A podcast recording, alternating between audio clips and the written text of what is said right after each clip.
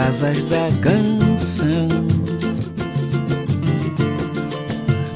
Muito bem, estamos gravando. Eu acho, eu espero que estejamos gravando. Sempre tem esse medo. Pronto, ó, já apareceu a contagem aqui. Me parece que estamos gravando. E eu vou começar aqui. Mais um MD Moments. E esse MD Moments está muito especial. É, veja bem, eu sou Fernando Caruso, talvez vocês já me conheçam aqui do próprio MDM, né? Que eu já estou enchendo o saco de vocês semana a semana, tentando emplacar esse, esse nome MD Moments na vida cotidiana do ouvinte médio do MDM. Aqui comigo está meu fiel companheiro Jair Farias. Tudo bem, Jair? Opa, tudo bem? Beleza? Jair que grava comigo o Alerta Spoiler. Isso. Também é, dá as caras junto comigo lá no Filme Lixo. Caso você não tenha visto, tem lá vários episódios para você ver no youtube.com/barra Caverna do Caruso. Tá também no Instagram para você importunar ele lá no Instagram, no arroba Jair Saave. Não é isso, Jair? Isso, exatamente, certo, né? exatamente. É, e hoje é um MD Moments muito especial. A gente tem outros participantes chegando aí a qualquer momento. É, fiquei de trazer para cá o Gustavo Klein novamente, o Cadu Castro também, então talvez eles apareçam por aí. O link foi jogado lá no, no Surubão, lá no WhatsApp do MDM. É, mas o pessoal finge que não me vê naquele grupo lá. Eu sou um figurante chamando por atenção. É, então não sei se aparece alguém ou não. Mas hoje nós temos uma convidada especialíssima aqui conosco. Então eu não quis nem esperar a galera chegar para já começar um papo aqui com ela. E a gente aproveitar esse tempo de tela com a Cirlane do Magra de Ruim. Olha só, uma salva de palmas para a Cirlane. Muito obrigado pela presença, Cirlane. Quando é que eu começo a falar? Posso falar agora? Pode falar, agora Muito o palco é obrigada pelo seu. convite. Eu sou a Cirlane, autora do Magra de Ruim. Estou muito feliz e bastante tímida. Eu acho que esse provavelmente é meu primeiro podcast da vida. Olha só, cara, que momento mágico. Na verdade, eu posso estar mentindo, né? Mas se Não, teve outro, esqueci faz tempo, enfim. Perdi o costume, nossa, tô mas, mas é o nervosa. primeiro MDM, não é? Hã? É o primeiro MDM. Ah, o primeiro MDM, certamente um dos primeiros podcasts. Então pronto. O então primeiro já é o segundo. pioneiro, já conto pioneiro, tô muito feliz de estar com você aqui, Cirlane, que eu conheci a Cirlane lá na, no, na Bienal de Quadrinhos de Curitiba. Ela lançando lá o, o Magra de Ruim, que saiu pelo, pelo Lote 42, né, pela editora Lote 42, e ela fez, ela fez um autógrafo muito especial com uma uma, um- uma caricaturazinha rápida minha e tal. Levei para casa, comecei a ler e fiquei encantado com o trabalho da Cirlane. Eu já preparei uma resenha para sair no meu site na caverna do caruso.com.br, que deve sair aí nas próximas quartas-feiras. Assim que sair, vou divulgar em todos os quatro cantos das redes e tal. E eu sou um, um evangelista da Cirlane. Eu fico levando o livro dela para tudo que eu tava falando para as pessoas. Você tem que ler isso aqui, você tem que conhecer Magra de Ruim, porque a Cirlane faz um troço que eu acho, eu acho quase que um serviço social muito importante no- nesse, nesse momento que a gente vive de redes, redes sociais que que mentem pra gente descaradamente. Os nossos amigos mais próximos mentem pra gente descaradamente, dizendo que é tudo lindo, que é tudo, que a casa não tem rachadura, que eu, eu tenho eu, eu, eu sofro um lado meio particular desse que é o do o, o, o lado artístico, né? Não agora que a gente tá, tá todo mundo é, isolado e tal, mas quando a gente não tava, eu vi os meus amigos todos, tipo, tirando fotos de apresentação com casa lotada, e aí ia me dando uma certa depressãozinha, meio tipo de, caraca, cara, eu sou um merda, eu sou um fracassado, não estou fazendo apresentações tirando foto da casa lotada e tal, tô no meu sofá vendo os meus amigos com casa lotada e tal.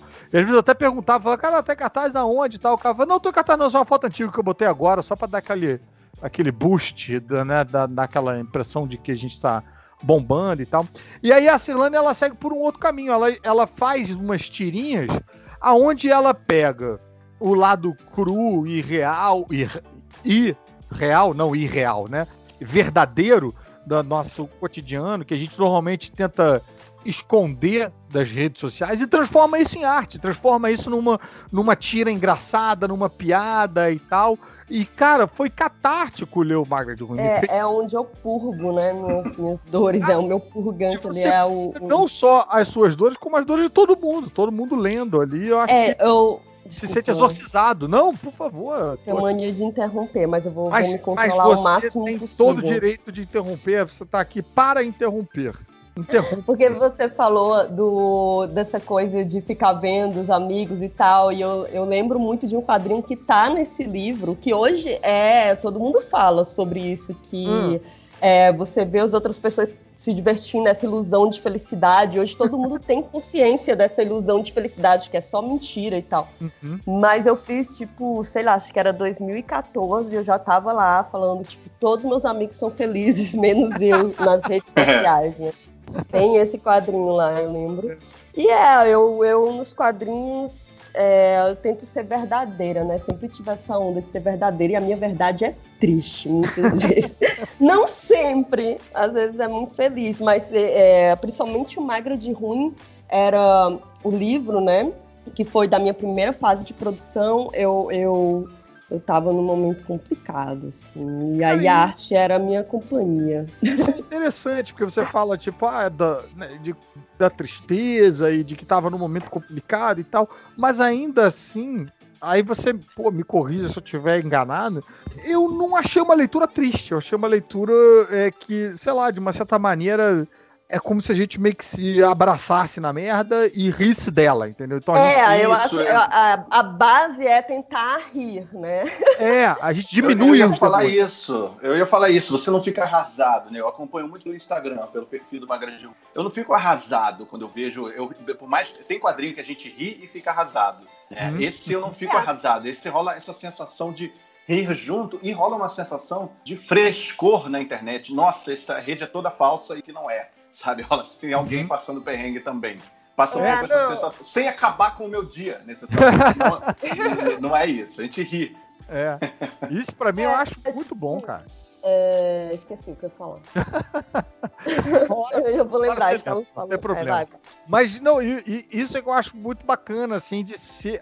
Eu, e eu, eu não consigo entender como é que você consegue fazer isso, Silane, que ao mesmo Ah, eu lembrei. Fala. Eu lembrei. Fala. É exatamente isso, que, tipo, é, eu tenho consciência, né? Tipo, eu falo, eu tava numa fase difícil da minha vida, mas eu tenho consciência que até eu falo isso em algum dos quadrinhos no livro também, que era aqueles problemas, mas são aqueles problemas classe média e, enfim, tem gente pior, sacou? Sim, sim. Então, assim, às vezes era dramalhão puro e simples, e aí eu, eu, eu gostava de brincar com essa coisa do dramalhão também, né? Eu acho. Que, Às que vezes a gente fica até meio, meio, meio culpado, né, com as nossas com as nossas crises, porque tem umas crises tão piores, a gente fica meio é, é, e isso eu acho, eu acho divertido também. Você tem uma, uma tira que eu achava muito engraçada. Não era exatamente a tira, era quase um cartoon, porque era um quadro só.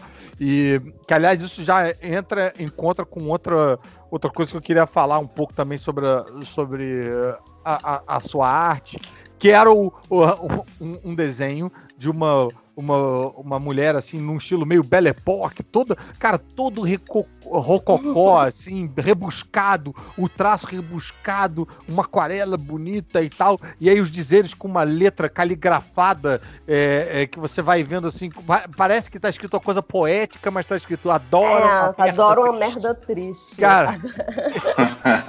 é, falar a minha, minha antiga alma vitoriana, você adora uma merda triste. É isso aí, a alma vitoriana cara. Eu, esse eu achei muito emblemático. Volta e meia a Mari tá numa dessas, assim, parece que ela, às vezes ela tá. Ela tá procurando um motivo pra. pra para dar para alimentar as paranoias, sabe? E às vezes volta e meia eu falo, ela, ih, caramba, adoro uma merda triste, bateu aí a alma vitoriana. e, Mas. E, fala. Fala, fala. Não, eu acho que isso é muito do. Tipo, eu fazia os quadrinhos muito intuitivamente, né? Até hoje eu gosto de manter essa coisa de fazer quadrinhos intuitivamente, que eu digo sem muita teoria, né, embaixo. Eu faço assim, que deu, eu senti e eu transmiti. Depois eu deixo para os pesquisadores analisarem. Mas é, isso, esse quadrinho hoje, com o tempo, né, sete anos depois, eu vejo que é tipo é muito isso mesmo, o romantismo tóxico, né? Que hoje é um assunto tão em alta, né? É, é, como a gente carrega esse romantismo que a gente aprende, é educado uhum. com os contos de fadas e blá blá blá. E aí acaba nisso, no, nas minas indo atrás de problema. E que a gente tem que trabalhar isso. Uhum. Excelente. E eu queria saber, porque assim, esse, esse em particular, esse do A Alma Vitoriana, me chamou a atenção para um negócio que parece que você, no, e, e no Magra de Ruim, no livro, e no, no seu trabalho constantemente, você está sempre é, é, reinventando a técnica que você vai usar para fazer. Você não é tipo. Você não tem um estilo só. Né? Você brinca, às vezes é pintado, às vezes é desenhado, às vezes parece que o papel que você usou é diferente. Como é que, como, é, que, é que funciona essa pluralidade dentro da sua cabeça? Então, é, eu estudo várias técnicas, né? Eu acho que isso é uma base também, que eu estudo guache, aquarela, pintura a óleo, pintura digital, tudo assim. Oh, e digital eu, também.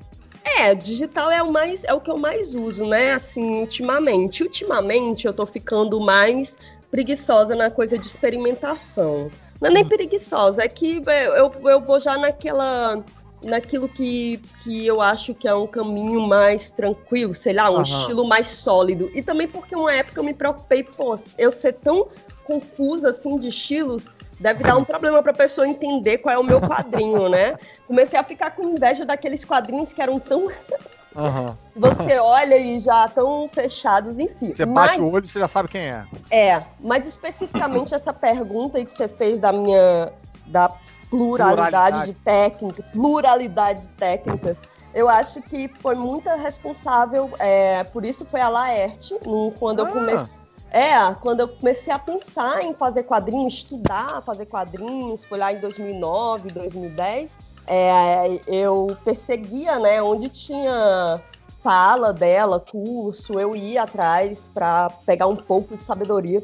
E aí eu lembro muito que ela falou isso, que o que ela sentia mais falta de quando começou a fazer quadrinhos era a liberdade que ela tinha de pesquisa, de experimentar, de experimentar de experimentar narrativas, que, que depois a gente perde isso porque a gente meio que é, fica é, ai, qual a palavra? Engessado, né? Uhum, de, uhum. Depois, assim.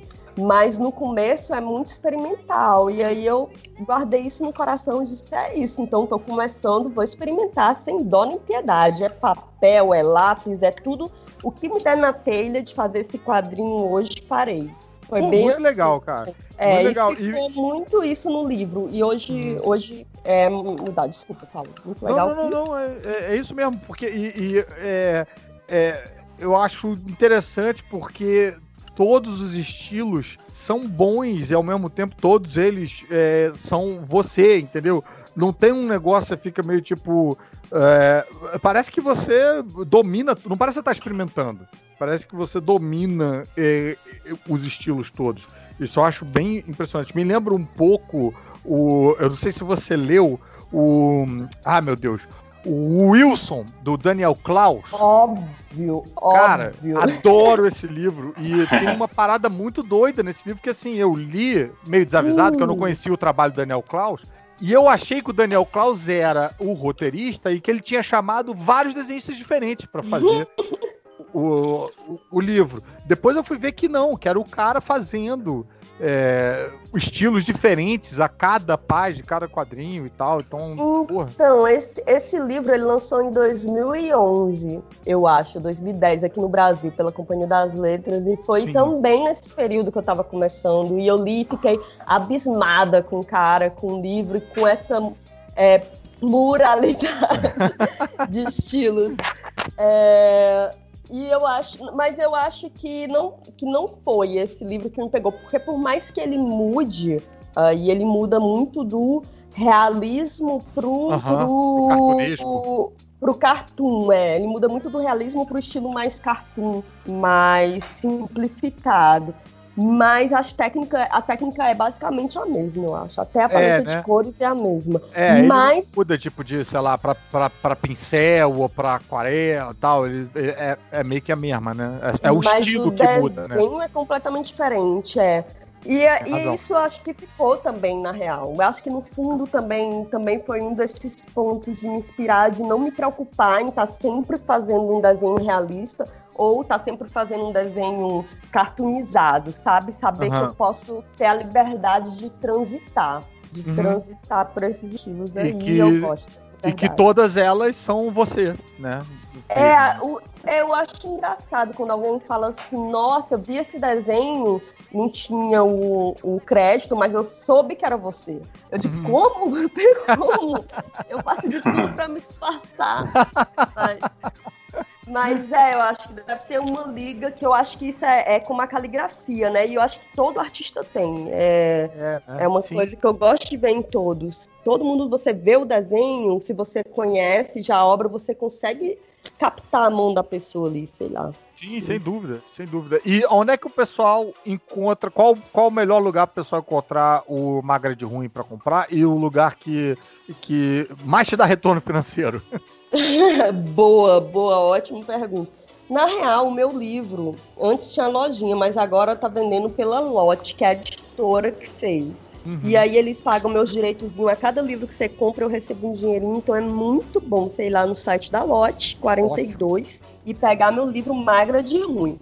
Outra Uhum. forma também de contribuir com o meu trabalho de receber um material exclusivo e super atual é o meu diário, que eu escrevo toda semana. Ultimamente eu tô um pouco relapsa, porque muitas coisas aconteceram na minha vida, mas meus assinantes são super é, compreensivos. e também o, a- o diário, né, que é um sistema de assinatura contínuo no Catarse, também é para financiar os quadrinhos que eu posto todo dia ou quase Ah, todo legal. dia no meu Instagram. É. Então, como recompensa, né, além de você estar me ajudando a fazer meu trabalho lá, que eu posto de graça no Instagram para todo mundo, mas eu também dou esse diário super secreto, que aí eu, eu volto aos tempos magras de ruim do livro, porque eu acho que com o Instagram eu acabei perdendo um pouco, sabe? Acabei ficando pelo formato mesmo, que ele é pequeno ali, sei lá Sei. A entrega, não sei se continua mesmo. Eu gostaria de fazer coisas longas. Então, Entendi. no, no meu diário eu faço isso. Eu falo bem em primeira pessoa, eu conto aquele dia em forma de quadrinho. Ou aquela semana, eu dou um resumo da semana e da minha loucura. E Então, vem novidades aí no próximo mês desse meu canal de assinaturas, então é isso. Pô, que maravilha. Então o trabalho que você faz no diário é exclusivo. O, o- a, o- a recompensa, tipo, não, não tá saindo. O que sai lá no diário não sai no Instagram, não sai da pessoa vê Não, primeiro ali lá com. o, o diário, o diário que é em quadrinhos também, ele Uhum. é exclusivo para os assinantes. Pô, que legal. Futuramente estamos pensando né, na possibilidade de publicar o Ah, diário. legal. Mas é, e forma ainda física. tem isso, você é formato físico, mas por agora você tem ele já antes de virar livro e enquanto as coisas estão acontecendo e aí eu convido os assinantes para participarem também porque você pode mandar os comentários e aí eu transformo num quadrinho também. Enfim, é essa, esse retorno que eu dou em troca do apoio para eu continuar trabalhando. E é, para esse mês eu tô pensando em fazer o lado B, porque esse é o lado A e vai ter o lado B, que aí é impresso, é um pouco mais complexo, mas é interessante também. E é sempre isso, autobiográfico, e é isso. Legal. O, o, o Catarse, como é que as pessoas te acham o Catarse? Tem um nome? É só é, procurar por Magra de então. Ruim lá? catarse.me barra Cirlana. E se tiver algum lugar para colocar link, aí você me ajudava Tá. muito se botar. Tá, vou tentar ver- por favor. Vou tentar ver isso pra- com o Change ou com o, o Lojinha. Se É, der pra pra botar- colocar na, na descrição. Se não, é isso, é simples. É catarse.me barra Cirlana. É meu nome super simples, com dois N's. é. Não, é tu pesquisa Cirlane. É Vai- meu vai nome, é só isso. vai achar. É E- complexo, encontra. E lá no Instagram é o arroba Magra de Ruim, não é isso? Isso, no Instagram eu mudei pra. Voltei às épocas de Facebook. O Facebook continua sendo magra de ruim, mas no Instagram é magra de ruim também. Legal. Maravilha. Então vamos começar nossa rodada aqui de M The Moments. Antes de começar a falar dos momentos marcantes, sei que a Si já separou até um, uns momentos é, dela, tô bem curioso para saber. Eu queria saber é, um troço que eu acho que eu nunca nem perguntei pro G, queria saber da Si também. É, qual foi o, o, momento em que vocês é, começaram a ler quadrinho, mas assim, sem ser tipo aquele momento que Turma da Mônica, que a gente tá lendo meio no embalo e tal, um momento que a gente que fez vocês pensarem que tipo, uou, isso é diferente. Eu gosto dessa mídia de um jeito diferente.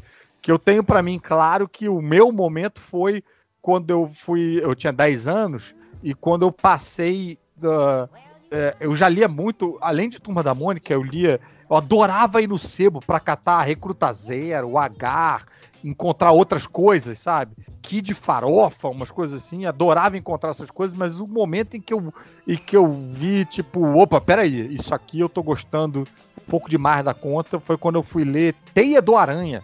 Fui ler a revistinha do Homem-Aranha e aquilo me impactou. Eu queria saber, Jair, qual foi a sua revistinha que te fisgou?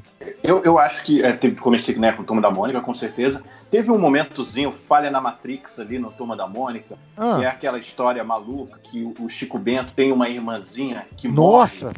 Caraca! Eu li aquilo na época. Eu, eu soube mesmo. disso depois. Fiquei impactado Cara, com essa notícia. Eu fiquei 20 anos achando que eu tinha inventado isso, sabe? Porque eu falava, as pessoas falavam, óbvio, tinha uma história que Chico Bento tem uma irmã que morre. É uma loucura Nossa, isso tal. Deus, eu não Pois é, de fato não, tinha. Você, você conhece essa?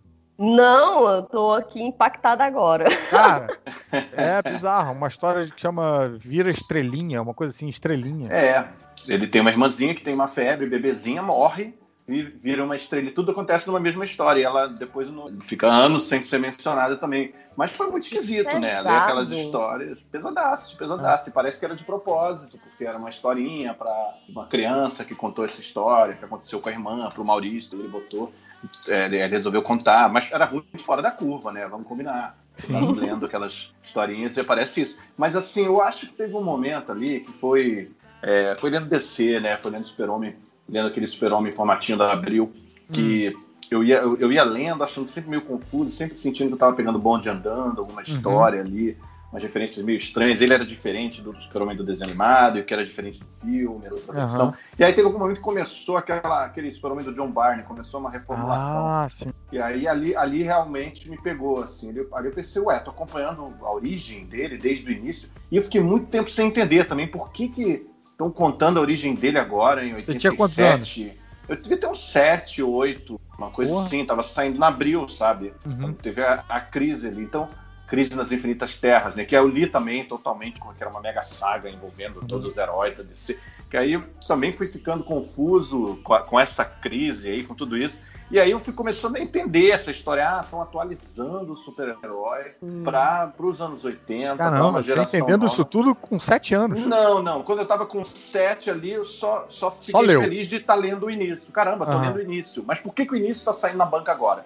Foi meio uhum. isso, sabe? Ele não existe há 60, 50 anos, sei lá. Uhum. Então fiquei confuso com isso, mas ia lendo e ia curtindo muito e entendendo. Cara, isso aqui é meio de adulto, sabe? Uhum. Foi, meio, foi meio essa sensação. Uhum. E sua vez, qual foi o momento que você se apaixonou por, esse, por essa então, mídia?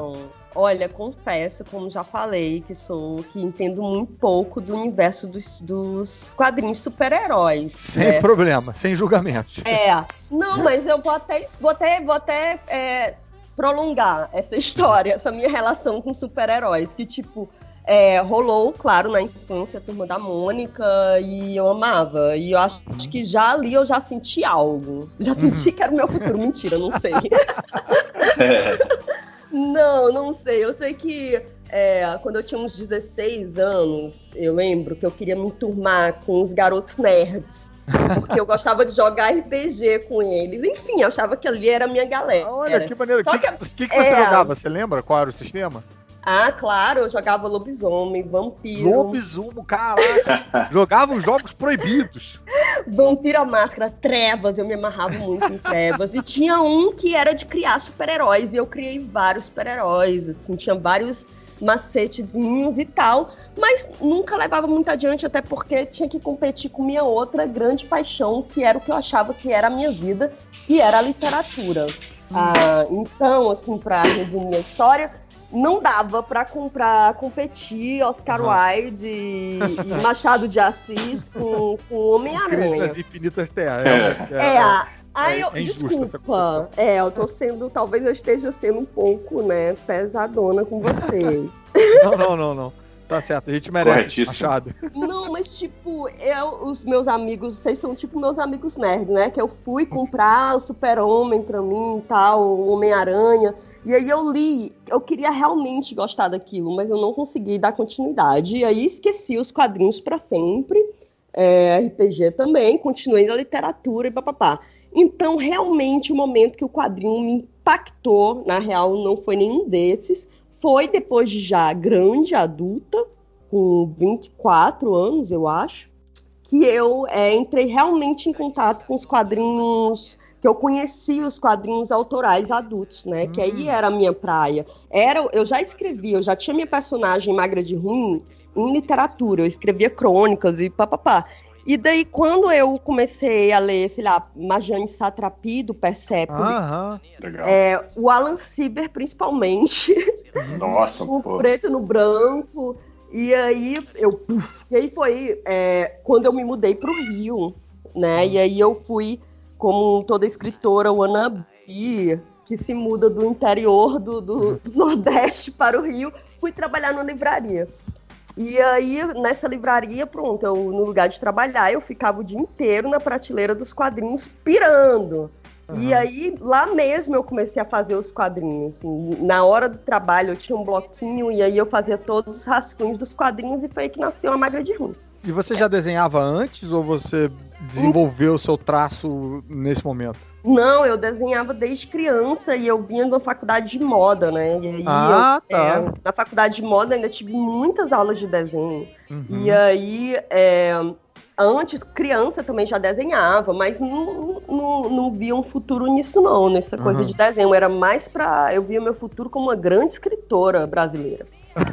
Segunda Clarice Lispector, a louca, megalomaníaca. Mas aí. É, foi isso, quando eu cheguei, quando eu vim pro Rio, que eu pirei. Na verdade, eu já, já tava nascendo uma sementezinha em mim com essa parada do quadrinho adulto, mas muito longe, assim, eu precisava uhum. de boas referências.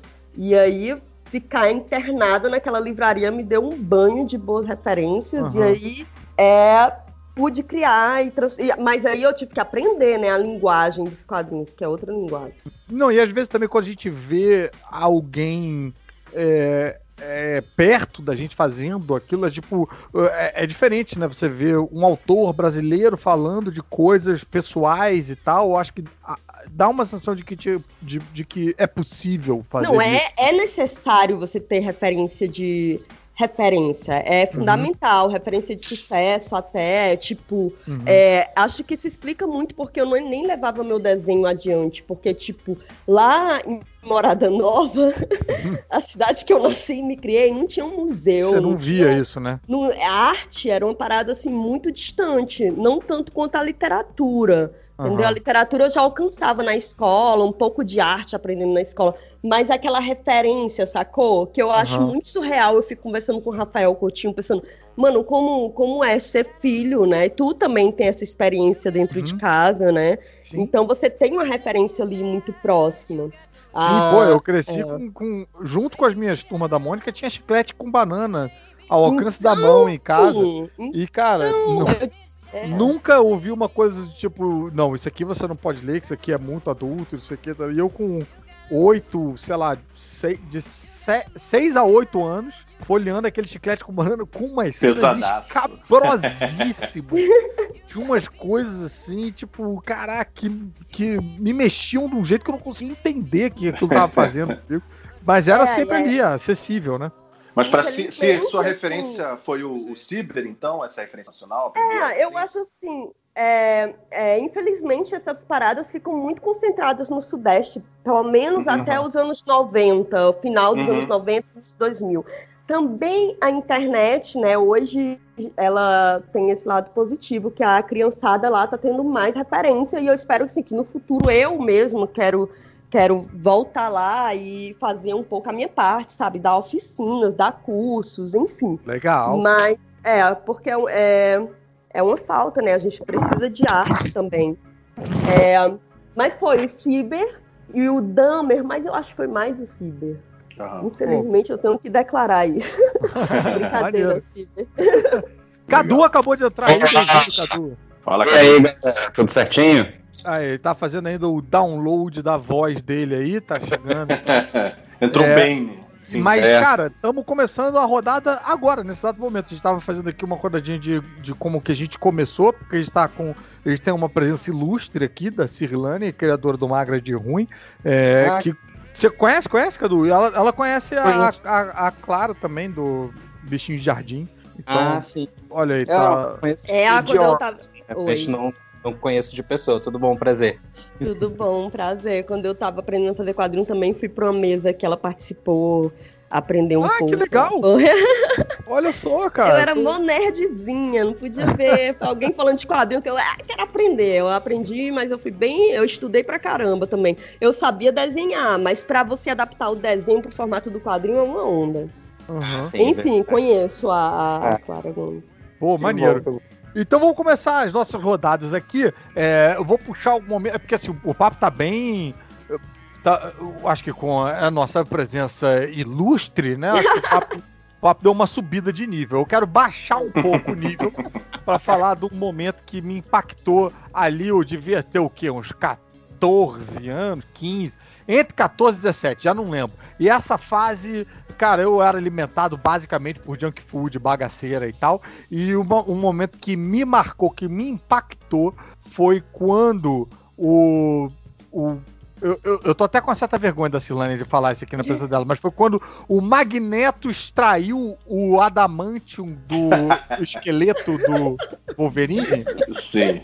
E aí, beleza e Clássico. tal, extraiu, não sei o que, mas tem uma página que me impactou bastante, que se eu não me engano era desenhada, agora eu não lembro se era desenhada pelo Jim Lee ou pelo, pelo Adam Kubert, dando uma imitada no Jim Lee, que é quando o Wolverine tira a garra dele, o Wolverine tá com aquele chapéu de cowboy dele e tal, e eu não sei se é a primeira vez ou se é uma das vezes que ele faz isso, mas foi um momento impactante porque é uma página inteira, e aí ele tira a garra dele, a garra toda de osso, e aí dessa vez ela não faz mais snicket, ela faz um barulho meio tipo um. um. É, e tá aí, pô, Cadu, o Esse mestre da rebobinando pra lembrar do, do som. E aí tem essa página com a, a, a Jubileu olhando, meio assustada, e uma borboleta posa ali. Cara, eu gastei um tempo naquela página, porque mesmo sendo aquele traço mais, né, anos 90, meio massa velho e tal, aquilo pra mim trouxe um, um realismo inesperado, né? O cuidado no- nas achuras pra fazer o osso da garra do Sai meio que pelos poros, né? Uma É. assim, bem violenta. É, assim. mas É, o- esse aí não foi a primeira, então, né? Porque a primeira é aquela cena que ele, que ele, que ele tá com, com as mãos sangrando, que ele tá gritando, não é? Ah, ele, é. vai pra, ele vai pra sala de perigo e aí ele solta da, da primeira vez e, e, e aí dói pra caceta, todo mundo fica assustado. Sim. Mas eu lembro dessa página que você falou, você falou da borboleta pousando, assim, é porque ele tava. é, é, como é que era? Ele dizia que ele tinha que manter os canais abertos, né? Então ele tinha que ficar ejetando as garras, tipo, quase toda Isso. hora, Isso. que era pra não, não rasgar toda Pra não vez. cicatrizar, né, totalmente a Sim. parada. Maneiro.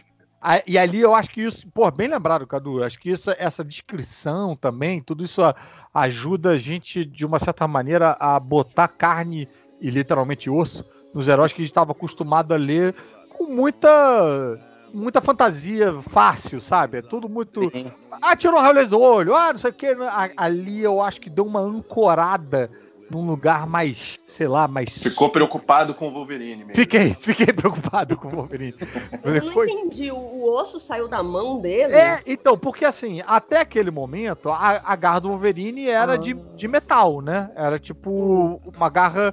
Inclusive, eu tenho a impressão, eu acho que o Cadu tá comigo nessa teoria, de que até aquele momento a garra dele era só metal. Né? E aí, depois dessa história em que o Magneto. E que também é outra coisa que a gente pensa, tipo, caralho, como é que o Magneto não pensou nisso antes? O cara controla os metais. Ele, o Wolverine é o pior inimigo pra ir contra o Magneto, porque ele tem um é, é, isso todo, todo cheio de metal, né? Aí o que acontece? O Magneto extrai o metal dele todo. E até então eu achava que a garra dele era maciça, de metal maciço. Mas a gente descobre que não, que por dentro daquele metal se tinha tô ouvindo, tô, Tinha um tô osso. tinha um osso. Então ele, um ele tinha, ele sempre teve essa garra. E aí, por um acaso, ela estava revestida de, de adamantio. O metal Então- era Ah, mesclado ao, Tá, entendi, entendi. É. Então a garra também fazia parte do corpo dele. Eu pensei que era Fazia. só metal até hoje. Pois é, Não, eu também achava, é. até aquele momento. Mas é, ela fazia e a gente começa a ver ela, ela pura, ela sem o, o Uhum. revestimento. Enfim, então foi, foi esse o momento que, que eu gastei um tempo ali, babando naquela página ali do. E páginas, assim, de quadrinhos ou imagens, cena de página inteira, dá uma coisa, né? Dá uma também. coisa, exatamente. Eu acho que. E é isso também que você tava É falando. tipo uma um câmera lenta, né? É como se É, fosse uma câmera é, lenta, assim. é. Não, e, e é o que você estava falando da linguagem, né? Que é diferente. Você desenhar é uma coisa e você desenhar em quadrinhos é outra coisa. Você saber estabelecer esse ritmo, vai ali nos quadrinhos menores e tal, tal, tal, e de repente você, pô, abre uma página, ou então abre uma página dupla. Isso dá uma linguagem cinematográfica para aquilo que você está lendo, aumenta o impacto daquela. da- É, tem, tem toda uma questão de ritmo, como É. ele falou, você pausa, você dá uma câmera lenta, né? Então, é, eles, a gente costuma usar, né, esse recurso da página inteira quando tem algo que você quer realmente impactar. Quer impactar? Joga na página inteira. Agora faz um negócio, né, que um desenho que é mais elaborado também. Funcionou, É. me impactou. Pegou ali o jovem Caruzinho Leeds de 14 a 17 anos. E Você, Jair, qual é o seu primeiro momento, primeiro MD Moment aí? da Eu tava rodada? totalmente na dúvida se eu ia falar de Marcelo Quintanilha, se eu ia falar do Hulk, ou se- mas eu, eu acabou, acabou que eu vou pro Alan Moore de novo. Olha aí. Vou falar de Alan Moore, cara.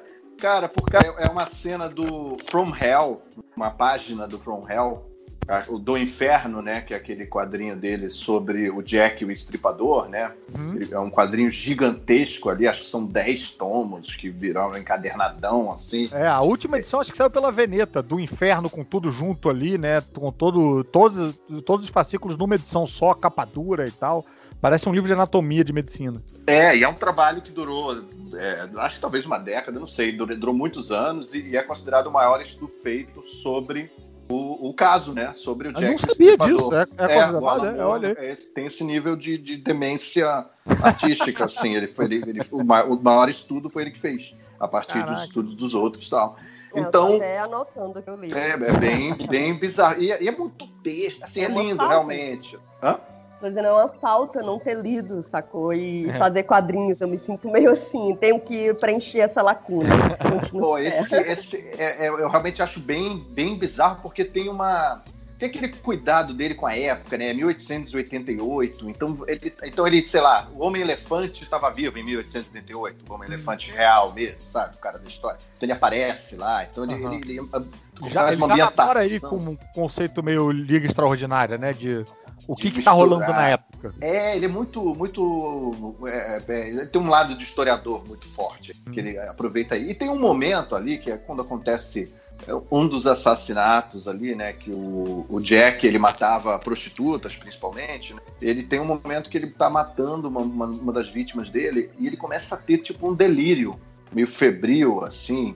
É, e ele começa, aí ele começa a intercalar, fazer uma montagem paralela com uma aula de anatomia, mostrando aquelas plateiazinhas de, de, de universidades dessa época.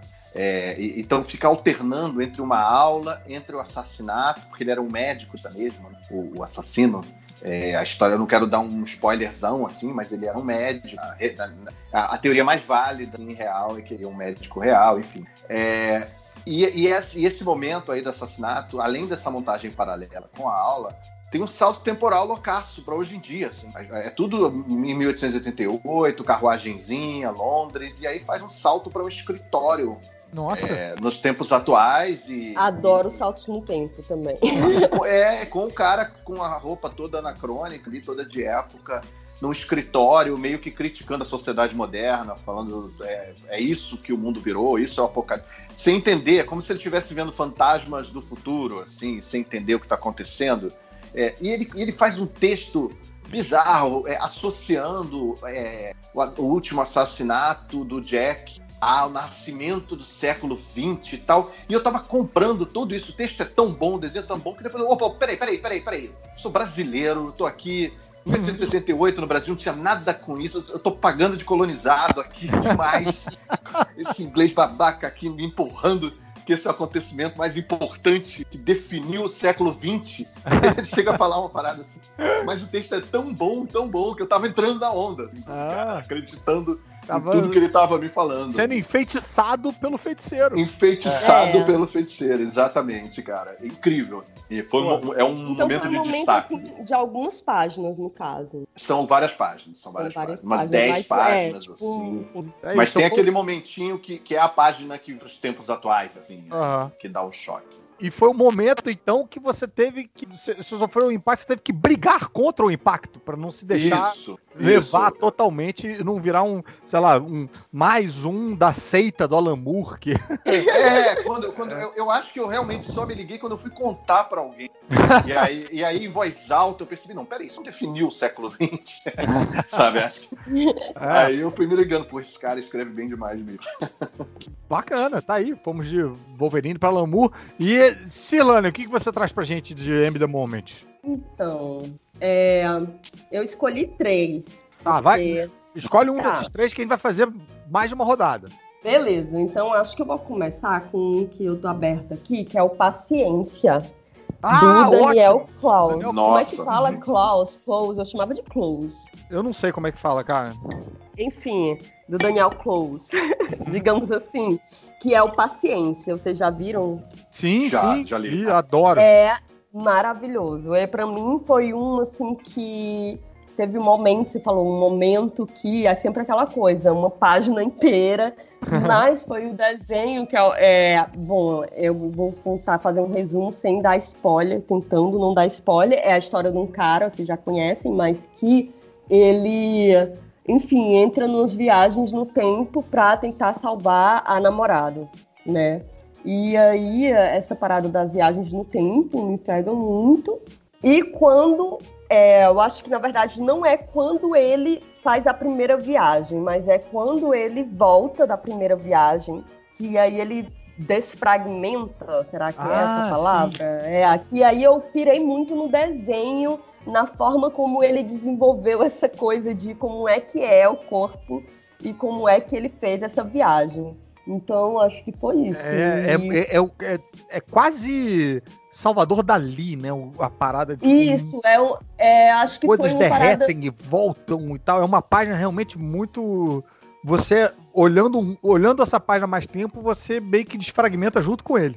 É, você, tipo, não, não sai dali, sabe? É uma que você demora, É. porque pra até você conseguir, é, sei lá, olhar todos os elementos, apreciar todos os elementos, talvez seja mais eu, Cirlane, como artista falando, né? Real. que eu, quando eu vi essa página, eu pensei, tipo, puta que pariu. Desculpa a palavrão. Não, Mas aqui assim- no MDM, Quando eu vi essa página, eu fiquei muito, muito, muito impressionada com as soluções que ele encontrou, tanto de perspectiva quanto é, de desenho, enfim, é isso, da sensação É de fragmentar junto. Eu realmente. acreditei, eu entendi, sabe? Não, e- tipo, e- tem uma parte que tem na roupa dele, você consegue ver um, um pouco dos órgãos, um pouco da roupa, e aí sai uma fumaça, sai sangue, sai tudo. É uma viagem. É, não, e agora que você falou, cara, é muito doido, porque assim, é, como é que você é, transmite irracionalidade? Porque o caminho para isso é extremamente racional. Ele teve que escolher o, o- Ele teve que fazer, sei lá, um layout, pegar o lápis e fazer. Ele, ele- entendeu? Eu- Escolher os elementos que iam entrar, né? Mas Exatamente, Mas compor, mais né? do que isso, mais do que isso. É tipo assim, como é, se você vai imaginar, se você vai fazer uma viagem no tempo, como é que, como é, que é? Um, Uhum, né? uhum. Não é algo que a gente, sei lá, entra numa coisinha, fecha e, e tal. E aí ele ampliou para tipo a sensação É. do enjoo, de, de desfragmentar doido, de uma realidade e entrar em outra, e aí tem um buraco. Eu tô olhando aqui pra página agora e viajando nela. E é isso, pra mim, é... essa página foi uma que eu fiquei, tipo, desesperada. Peguei o livro na hora, fui pro meu namorado e disse: Você tem que ler esse livro. Ele falou: Não gosto de quadrinho. Eu digo: Mas você tem que ler, porque é incrível. foi foda. Enfim. Eu acho que tem um choque E- nessa página também, porque antes disso ele está descrevendo uma realidade muito mundana, né? É tudo É. muito real e, e como a vida Ele faz real, muito bem isso ruas, nesse livro. E aí dá um salto assim para uma fantasia de um jeito que dá um choque assim. Eu acho que Ele mistura o mundano com a ficção científica de um jeito é, muito... de um jeito, é, é, de um jeito é meio agressivo até, né? Uma coisa É. meio É, tudo- é, com certeza. Agora você falou, é isso mesmo. Isso é o que dá o mais impacto, assim, porque você tá vindo de uma, né, de uma sequência tranquila, cidadezinha, casa, papai, É. quando você menos espera, puf. Uhum. Aí ele vai pra uma parada mais surreal mesmo. Você vê a realidade se dissolver na sua frente. Me tira uma dúvida, é, Cirlane, o, é, você conseguiu convencer o seu namorado a, ler e ele, ele não, gostou? não, foi horrível, porque eu tentei muito. Eu comecei a ler com ele, eu digo, olha, vamos ler junto. Eu acho que eu consegui fazer ele ler poucos quadrinhos durante o relacionamento, mas enfim, melhor assim. Aí. É, Cadu, seu MD Moment, qual é? Então, é, é, eu fiquei um pouco calado agora porque essas duas últimas eu não li, então eu não tenho nenhuma opinião formada so- sobre elas, mas Você tava ali Fiquei- comigo no Wolverine. é, exatamente, com o Wolverine eu tô falar. Inclusive, é, eu já estava pensando em. Eu em só li paciência, Não. desculpa. Eu tava pensando em trazer uma outra do Wolverine também. Agora, quando você falou Vai, do, fica à vontade, do, cara. do- da, Da da Garra de Osso, eu lembrei do Arma X. Hum, E, cara, é, Arma X foi um. Foi, foi bem que um marco, assim, para mim também na- nessa época do- dos 13 anos, mais ou menos, né? Porque era aquela época em que todo mundo gostava muito do Wolverine, né? E, tipo, todo mundo achava ele maneiraço nos X-Men e tudo mais. E, e, de repente a gente tem uma história que é mais ou menos uma origem dele, né? Porque ele sempre foi aquele personagem misterioso. Então era uma história que ele estava contando da onde que surgiram as garras, né? Do, do, do, do Wolverine. E ela foi meio que uma quebra também nessa coisa da, da, da, da fantasia dos quadrinhos, assim, por causa do, do desenho, né? O, do Barry Windsor Smith, né? E, cara, o, o desenho dele é, é sensacional, assim, eu acho muito foda, ainda mais nessa minissérie. E aqui no Brasil ela saiu meio que um, um encadernadão, né? E a cena que me marcou, assim, foi uma cena que o, o Wolverine já, já passou pelo experimento, ele já tá com, com Adamantium, né? Eles já, já soltaram as garras dele, todo mundo ficou meio assustado, então eles estavam começando a fazer testes de controle para controlar ele. Então eles botaram aquele capacetão e uhum. encheram ele de fios com os negócios pontudos saindo do- do- da pele. E aí ele mandam ele pra neve, assim, tipo, nu, só com fio, capacete, e ele luta contra um, um leopardo de neves. Não, Ah. tem um também, mas tem uma que é com, com, com um leopardo. Eu não sei se é um leopardo, que, que Ah. bicho é esse, assim, é um tipo um leão da montanha, sei lá. E, e ele estraçalha o bicho, mas você vê no, no, no- no detalhe da. Eu botei até aí no, no chat também. Você vê no detalhe da arte do, do, do Barry Windsor Smith, né? Tipo, cada músculo tensionado, assim, do, do Uhum. bicho, do, do Wolverine, sabe? E aí eu fiquei assim, eu falei, caraca, que desenho foda, né? E ele estraçalha com, com esse leopardo das neves, assim. E essa cena é, é bem marcante, assim, pra, pra mim, do Wolverine dessa época, né? Uhum. Pô, Ele era o. E ele o com um animal, cabelo que era quase uma, uma juba, né? Ele fica parecendo um É. leão também. Isso mesmo. Então, ele tá porra, meio irracional, né? É. Tá, né? Isso, tá ele não tá com funcionando. dor e- né? é. Sabe? Aí, porra, essa cena é, é é bem, bem marcante, assim, pra mim. Eu lembro dela bem com bastante clareza, assim. Não tanta clareza, porque agora eu tô vendo que ele não tá com capacete, mas vocês entenderam. É, não, mas tá aí. eu- Era uma época que fica. a- A gente ficava o tempo todo com a ameaça do o lado selvagem do Wolverine, o lado selvagem do Wolverine. E aqui a gente tinha em primeira mão o que, que era o lado Lado selvagem dele, mais Verdade. selvagem possível, contra um animal selvagem e tal. demos a volta, chegou a minha vez e eu quero continuar mantendo o, trazendo o nível lá para baixo antes da gente subir de novo com o nível quando chegar de volta na vez da, do GR da Silane. Ah, não fala isso. Eu tô vendo aqui a página que você mandou. Nossa, é, é linda. Sabe? É. Agora eu entendi. Eu não fui ver só por causa dos meninos. Eu, eu comprei alguns porque eu achei interessante mesmo. Só não imaginei, só não me vi fazendo isso. Mas, mas é interessante. Mas, então, então vai, vamos o, continuar. O meu, então. O meu é o seguinte: meu segundo M The Moment é mais recente. E, e esses eu guardo com carinho, rapaz. Porque quando a gente é mais novo, é fácil a gente ficar impactado, porque a gente tá meio que descobrindo tudo, tudo é novo, né? E você ser impactado depois de velho, depois que você viu é, crise nas infinitas terras e diversas guerras secretas e invasões e o caramba, e você viu de um tudo, ah, você já tá meio calejado e tal. Então, quando algum autor, junto com o desenhista, consegue impactar depois dos 20 anos, rapaz, eu fico. Esses momentos são mais raros. E um desses momentos foi na fase do Joss Whedon com o, o John Cassaday, que é um cara que, meu Deus do céu, como esse cara desenha. Puta merda.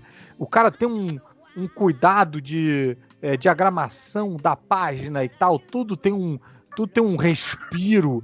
É impressionante os quadrinhos desse cara. E era. Aí o Cadu vai me ajudar aí, eu não sei qual. O, o João Cassidy com o, o Josh Whedon fizeram dois encadernados. E aí eu não sei qual dos dois que é o que eu tô falando. E aqui a gente tem é, uh, um momento que, que me impactou antes nesse quadrinho, que é a volta do Colosso, né? E é, um momento que, porra, esse me impactou pra cacete, que é a Kitty Pride, que tem o poder de deixar, de ficar intangível e deixar as coisas intangíveis. Eu já sei o que você vai falar. Salvando a Terra. Rapaz, ali foi uma sequência de impactos, porque veja bem, os X-Men estão lá com um, lutando com uma raça alienígena e tal, e se descobre que a raça alienígena quer atacar a Terra e um, um, dos impactos é descobrir qual é a maneira como eles vão atacar a Terra, porque eles não têm. É como se fosse um, um raio da morte, tipo um, né, uma estrela da morte, assim, que vai lançar um raio para destruir a Terra. Só que aí você descobre que é um aparelho, é, ele, é, ele não é elétrico, ele é mecânico. Eles vão dar um tiro de um 38 quilométrico na Terra. É uma bala enorme que que se impactar a Terra, vai destruir a Terra, que é maior do que um meteoro. Eles vão dar um tiro mecânico na Terra. Então, assim, você não tem muito como, é, como parar um, um, aparato mecânico dessa. Você não tem como desligar um botão, derrubar energia. Gente, é vai... uma viagem sem limites. Viagem sem limites, sem limites, sem limites. E aí, o cúmulo dessa viagem é a seguinte: a Kit Pride, ela que é, nunca foi um personagem assim, tipo, fodão, entendeu? Ela era é, até, então, tipo, mais meio que, uh, sei lá, a, a, ponte com o leitor, sabe, no grupo, assim, ela era meio que, podia ser uma de nós, que tá ali no meio, que ela era jovenzinha, e o poder dela, cara, é ficar intangível, é, é atravessar as coisas, não é exatamente um poder, tipo... Uh, contamos com a Kit Pride para salvar o mundo. E aí, rapaz, eis que vem a piração qual é a única maneira que os X-Men, naquele momento, com, arranjam de salvar o mundo. Os X-Men não, a Kitty Pride, a Lince Negra, ela entra na bala gigante que vai impactar a Terra. e aí ela usa todo o poder dela para deixar a bala inteira intangível, em movimento na direção da Terra. Então a bala atravessa a Terra e entra em órbita com a Kit Pride dentro. Perdemos a Kit Pride para sempre. No, ela, ela se sacrifica para salvar a Terra e você vê a bala atravessando a cidade e tal. E rapaz, bicho, aquilo ali, o só o volume, só o tamanho daquilo tudo, o esforço dela para fazer a bala inteira ficar intangível enquanto atravessava a Terra inteira até o meio da Terra, até sair do outro lado e tal. Aquilo me deixou impactado, tipo, olhando, rapaz, como é que é isso? Como é que pode uma porra dessa? E aí, e agora? O que tá acontecendo? Então agora ela tá aí a deriva no espaço. Rapaz, aquilo aquilo me derrubou. Me derrubou pelos próximos. Ela, ela, ela tinha morrido, né? Assim, aparentemente. Sim, pelo esforço, e fica perdida no espaço e tal. É, e é isso, é o cara pegar um personagem com, com dezenas de anos de, de existência e criar ali um. E surpreender. Cara, surpreender, criar uma situação. Cara, nova, assim, né, eu, o- eu gostei muito dessa fase do, do, do Joss Whedon, assim, guardadas as- as devidas proporções, a gente sabe que ele é super babaca hoje em dia. Pois é, né? Mas, na época eu não sabia. Cara, era, era uma pena, né? Tipo, uma pena a gente isso Eu, acontecer. eu lembro que eram dois volumes muito bons, assim, o Muito segundo ia degringolando, aí ficava ruim, assim. Mas eu lembro de ter É, assim, mas- o primeiro volume incrível, assim. Não, e ele veio, ele veio depois da fase do Grant Morrison, que tinha sido uma fase celebrada pra caramba e tal. E, rapaz, foi corajoso ali nisso ali. De... Eu, eu atribuo a ele um- um- uma, uma melhora no, no Ciclope, assim, é, é- é fundamental, né? Porque assim, ele, ele deu um up no Ciclope numa, num desses dois encadernados, acho que foi no, no, no- no segundo, né? Que, que ele virou outro personagem. Sabe? Então todo mundo sempre achava ele aquele chato, né? O líder chato, marrento, não sei o que lá. E, e, é, essa fase do Joss Whedon deu uma mudada no personagem que eu acho que segue até hoje, assim. Entendeu? Então ele É. ficou um pouquinho mais babaca, mas ficou um pouquinho mais, mais tranquilo, assim. É, e, e Tá. surpreendeu, porque normalmente, depois de uma fase como essa do Grant Morrison, que, né, que é, chacoalha a realidade dos personagens todos, todo mundo fica com um uniforme diferente, né?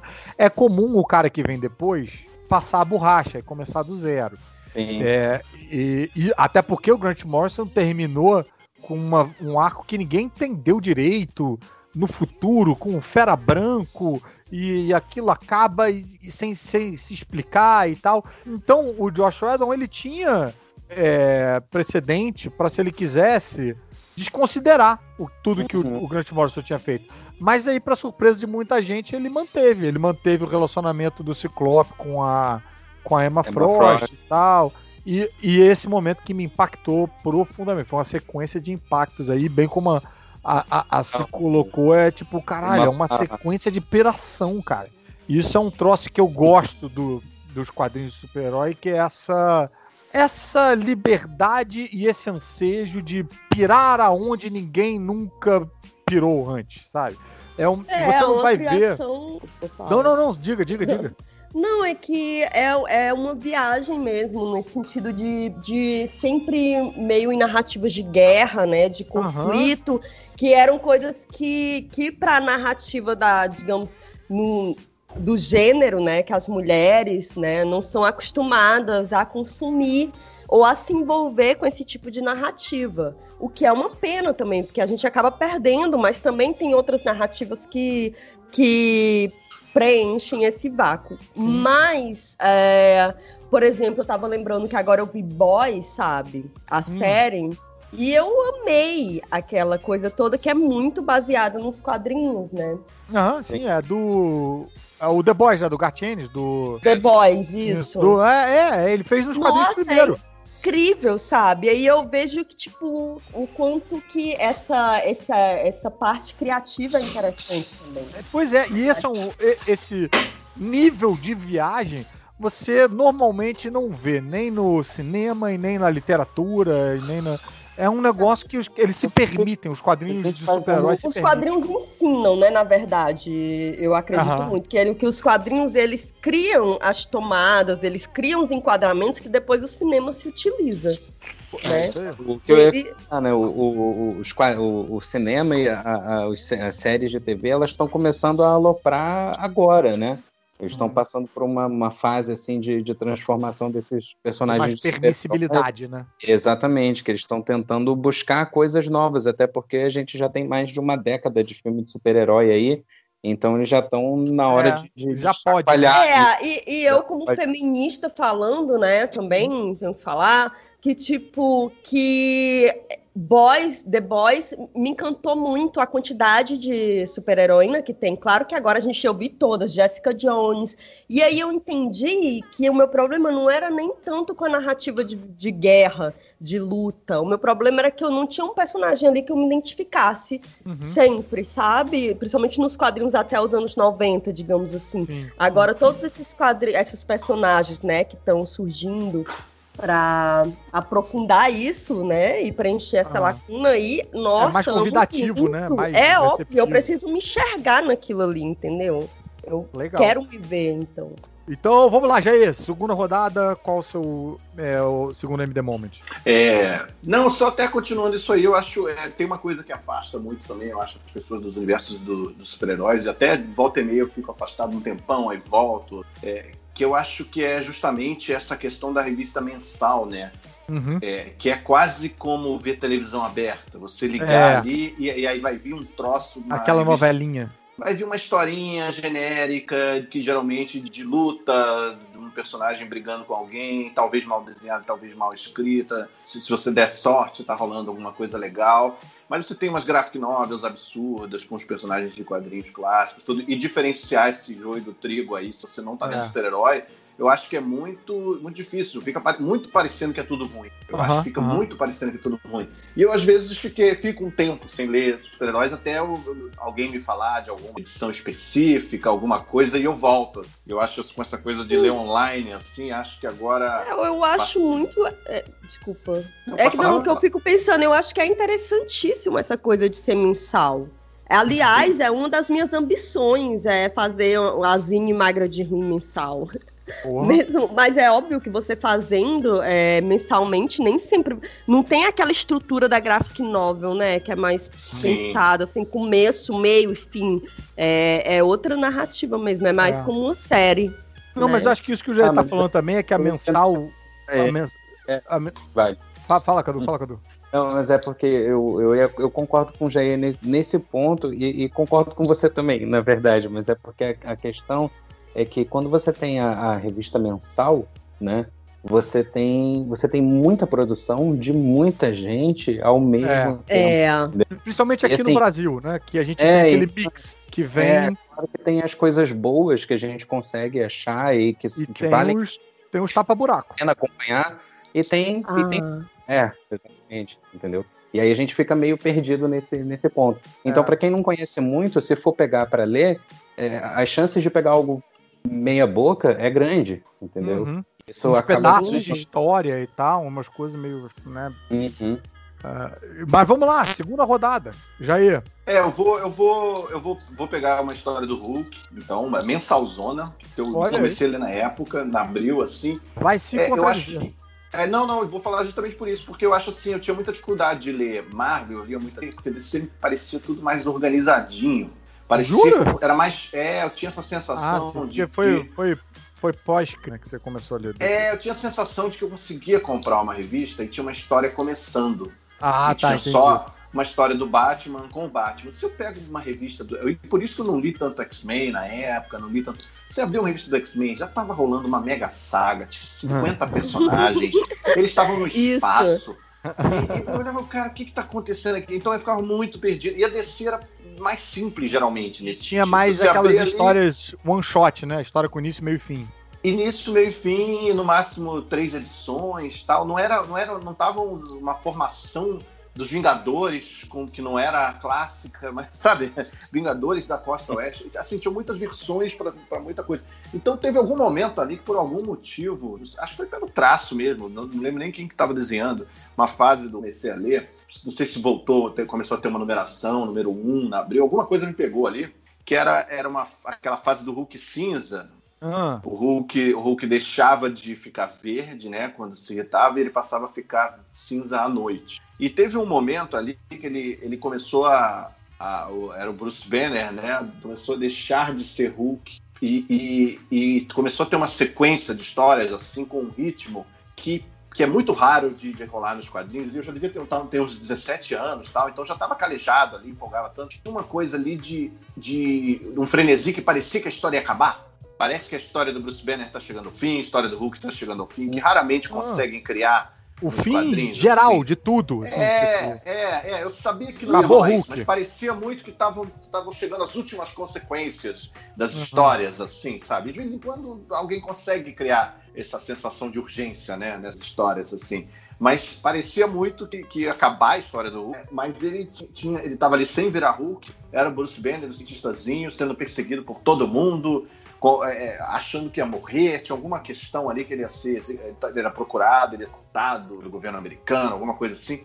E as pessoas estavam falando para ele que ele estava parecendo mais forte. Foi bem gradual, assim. É, alguém falava, pô, você tá mais forte? Tipo, e ele sempre é bem, é, bem franzino, né? Ele fica uhum. forte quando ele virou Hulk, mas o cientista ali é, é magrinho e tal. E alguém falava, cara, você tá, tá mais forte, estranho, tá ali. Não, acho que não, não sei o que, enfim.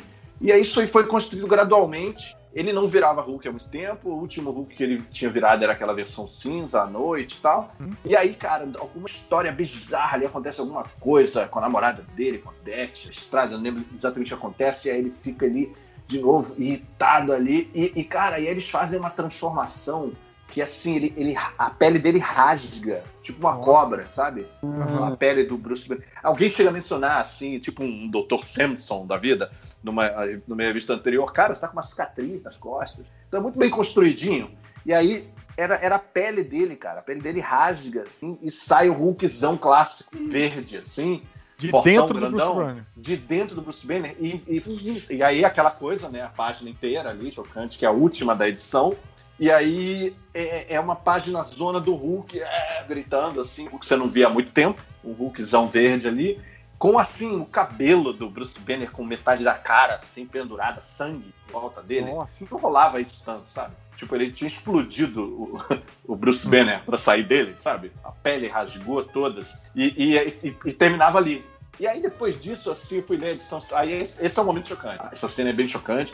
Nunca imaginei ver. Não tinha sangue, assim, tanto. Esse sabe? splash page aí da saída do É, era uma página só, assim, o que saindo dentro do banner. E aí, pô, a história seguinte, a edição seguinte, cara, dava, assim, uma esvaziada sinistra. Estragava totalmente. Ele... Alguém até achava a pele dele no chão, assim, falando, caramba, parece que é uma cobra que trocou. E aí, ficava ruim a história, e esvaziava tudo, e perdia todo esse senso de urgência que eu tô falando. Foi construído até aí, e eu não consegui acompanhar. Mas é, foi bem impressionante. É, mensal. Assim. É, é, exatamente, mensal, deve ter trocado. Eu tô, seguinte, eu tem que bater procurar a imagem aqui. Eu tô tentando Cara, não, procurar a imagem. Eu não consegui achar. Não achando, eu, eu, acho, eu acho que é do Dale, Dale que, que é um. Entendeu? Eu acho que é. O cara que depois desenhou o Pitch. Mas eu Já não tenho. Peter certeza. David escrevendo, não. Peter David Provavelmente, pelo que você está descrevendo, tem cara de ser Peter David. Sim. Peter David escreve bem, cara. Fico impressionado com, com esse cara. Ah, achei, achei aqui, vou mandar. É, era violentinho, cara, até. Pro... Mas show, bacana. Vou, vou, mandar aqui pra você. Cirlane, sua vez. Qual eu tô aqui procurando a imagem que eu vou falar agora. Do, do quadrinho que eu vou falar agora.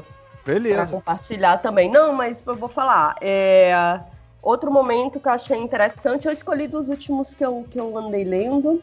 Uhum. Né? E aí é, foi Repeteco, do Brian ah, Lee O'Malley, que é incrível, é mais um estilo meio quadrinho, meio mangá, né? Uhum. Eu acho. Ele é um Ele... eu é, é, é, acho é uma, é uma saga que eu acho fantástica. Desculpa te interromper, porque eu gosto Sim, não, claro, eu nunca vi, eu tenho, eu tenho que ver, porque Repeteco é incrível. Eu imaginei que eu não ia gostar, porque sei lá, tem uma estética que é um pouco diferente, mas é maravilhoso. A narrativa é gigante, o desenho é. também. No, né, nesse, é. nesse ele tá com, com, com, com, a arte dele bem melhor, assim. No Scott Pilgrim, o iníciozinho do, do, do gibi, você é, vê bem a evolução do traço dele do, pelas seis. Nossa, eu tenho, tenho que ler. Esse, é, depois eu fiquei psicopata Legal. por esse cara, olhando o blog dele, olhando ah, todas as entrevistas que ele dá. no Instagram também. Caí, Repeteco, é uma delicinha, dá vontade de morder esse livro. Ele é muito vermelhinho, quadradinho. É, muito. Ele escolheu a. Eu tenho um online porque eu fiquei os últimos anos da minha vida viajando de um canto para o outro, ficou complicado adquirir livros, então comprei todo o livro que eu podia é, online. Uhum. Livros, é, e-books, e-books não, e-pubs, né?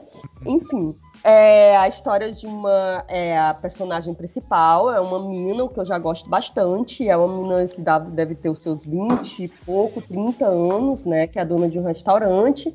E aí ela começa a ter umas experiências psicodélicas, literalmente com cogumelos, uhum. fazendo comidas e tal, dando aquele resuminho para falar do momento que. E aí vai sempre aquela narrativa meio bem cotidiana também. É, o restaurante, ela é uma chefe de cozinha, tem um restaurante dela, blá blá blá. Mas aí começa a aparecer uma parada estranha, que é uma mina mágica, assim, umas visões que ela tem. E aí, quando ela começa a comer o cogumelo, ela começa a fazer umas viagens no tempo, novamente viagem no tempo, como eu falei, uma coisa que eu piro muito. E, e daí, é, quando ela faz essa viagem no tempo que ela faz tipo retificação, porque ela faz. Tô dando muito spoiler, né? Mas eu vou, vou tentar me limitar. Não, não, mas acho que, cara, esse livro é enorme. É, acho que é esse é, esse é o, exatamente. é o- é. é o, o geral, né? Não estraga, é, eu também acho. Acho que tem que ver, tem que sentir, porque É. realmente é grandioso. É tudo isso que falam mesmo. É, o desenho é foda e a viagem também. Daí ela começa a tomar esses cogumelos e a retificação ele já muda a arte, né? Ele, é, ele muda a cor, fica, Uhum. uma, fica monocromático, o que não é tão impact, não é nem um pouco impactante na real, mas você sente ali uma quebra na narrativa.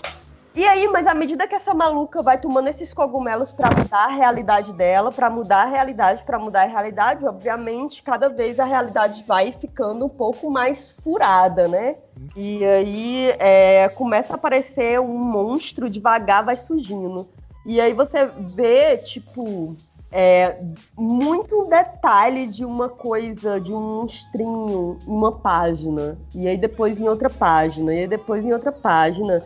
E aí, de repente, não, não é o fim exatamente, mas tem aquele ápice, que é o momento do, né, a, a vira- o ponto de virada, que ela entra num universo apocalíptico total, e é esse momento que eu achei bem bonito, bem louco, porque eu me senti realmente mudando de clima.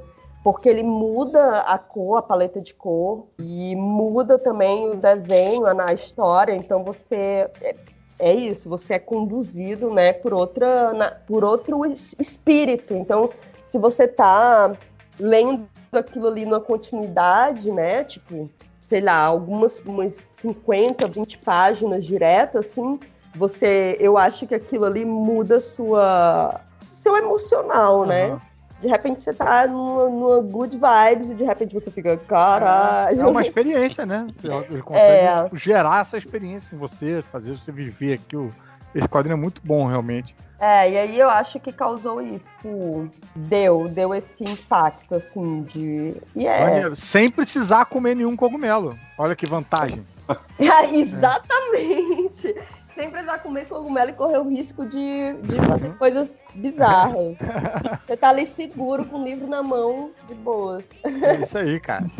Le- Leitura, a melhor droga e mais segura. Quadrinhos de preferência. Isso. É, quadrinho. As pessoas dizem que, eu, que eu ensine seu filho a ler quadrinhos e você nunca terá que se preocupar com ele ter dinheiro para consumir drogas. Né?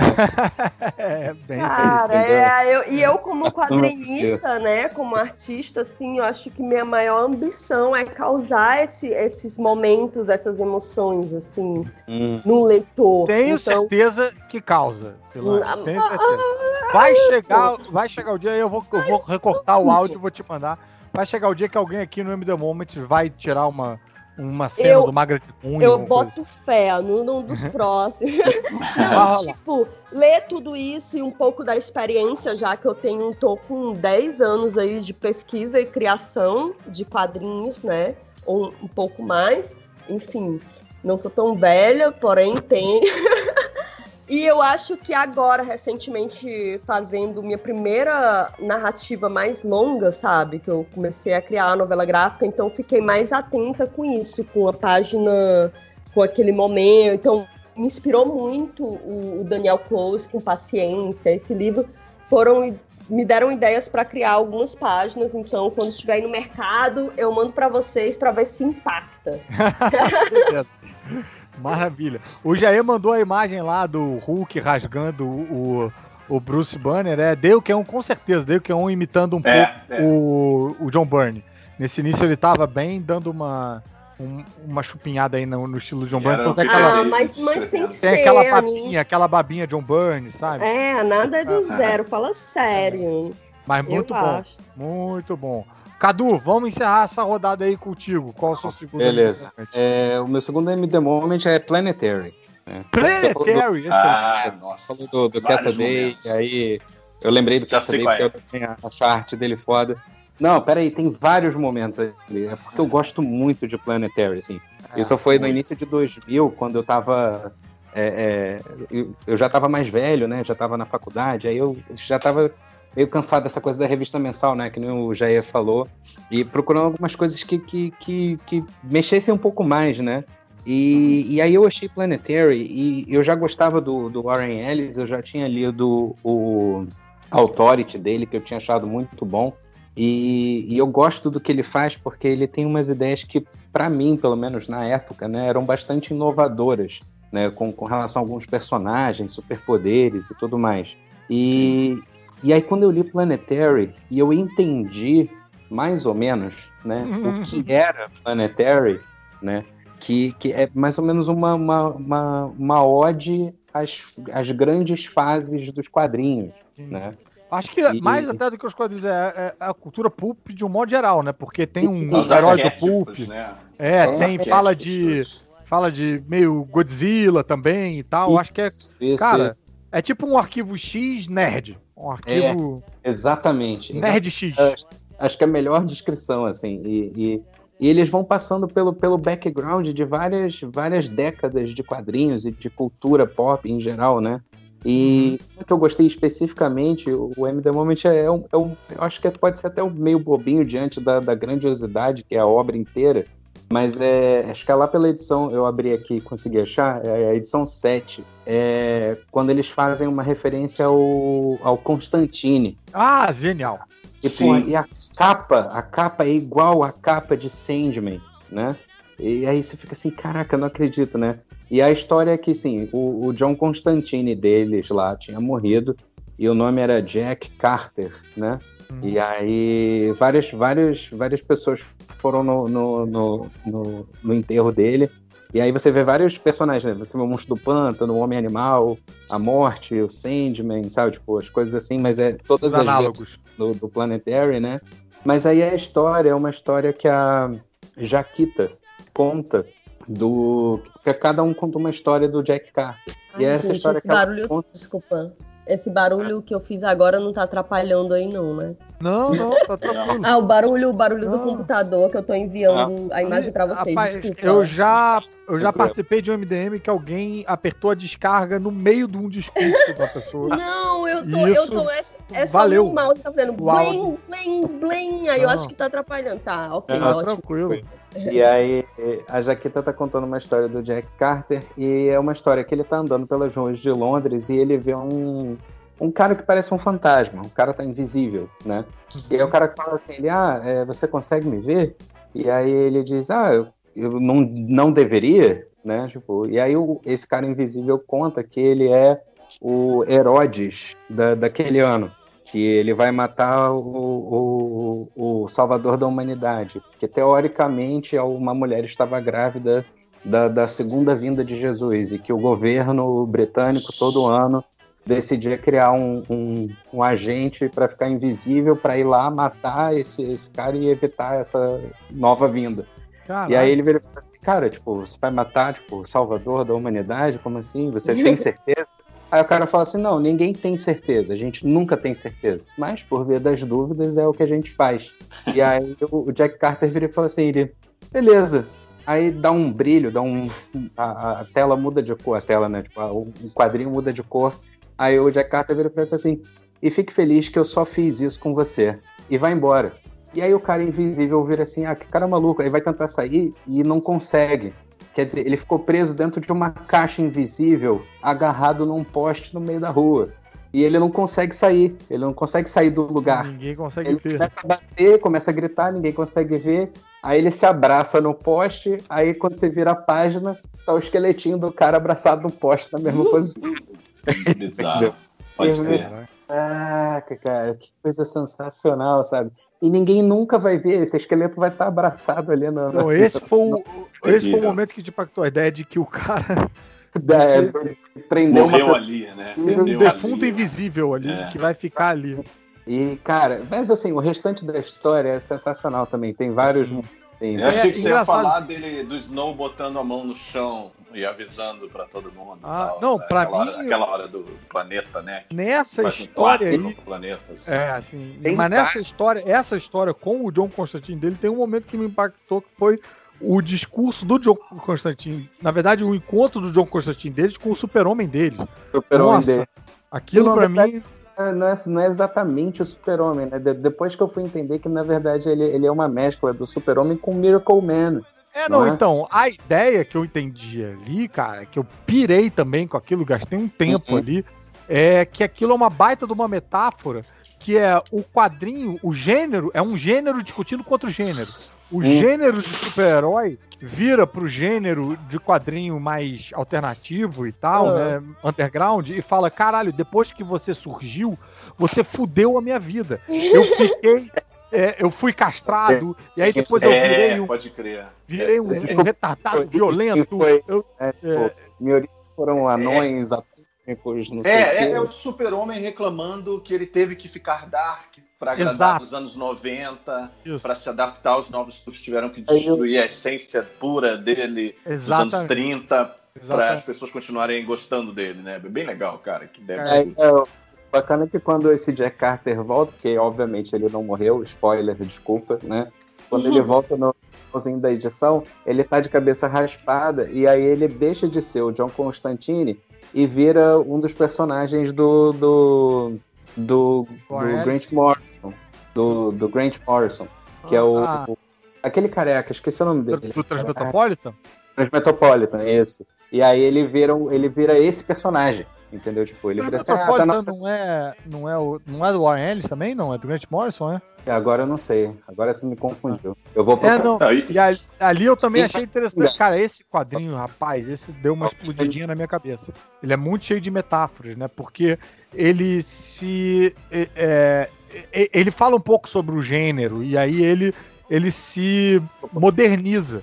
E a versão moderna é basicamente o Transmetropolitan ali, que é um É do Ellis mesmo. É do Ellis mesmo. Ele transforma. E, e o, e o Ellis foi. É, o Transmetropolitan é dele. E, e o Ellis foi fazer Constantine hoje também magistralmente. Ele tem uma fase muito boa escrevendo Hellblade. Pô, quero Escrevendo ler. o próprio John Constantine, falando sobre neonazismo, umas questões assim, mais pé no chão, muito boas. Tem uma história do Constantine preso na cadeia, assim, que é muito boa. É, é, cara, ok, garotos, vocês me convenceram.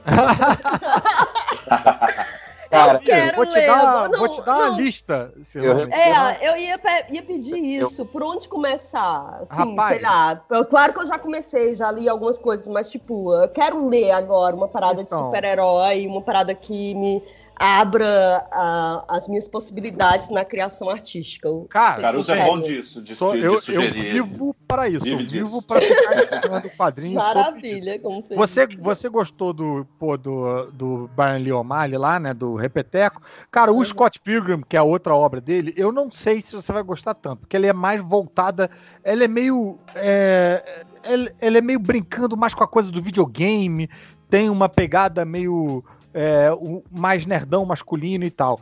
Uhum. Agora, tem o charme da arte dele, que é bem presente, o jeito que ele conta a história, tem uma maluquicezinha que é bem divertida. Talvez você curta mais outro dele que chama A Deriva, que foi publicado aqui, não sei por qual editora, mas é, é mais uma, é uma, é uma. A protagonista é uma menina um pouco é, é, perdida com as lembranças dela, é mais poético, mais sensível e tal. E é, é, E é de- anterior, eu acho. Mas agora, de super-herói, É, você falou de, né, de protagonistas femininas fortes e tal. Cara, tem um quadrinho que eu.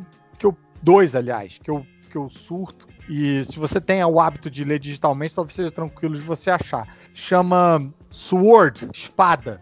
É do, Uhum. dos irmãos, irmãos Luna.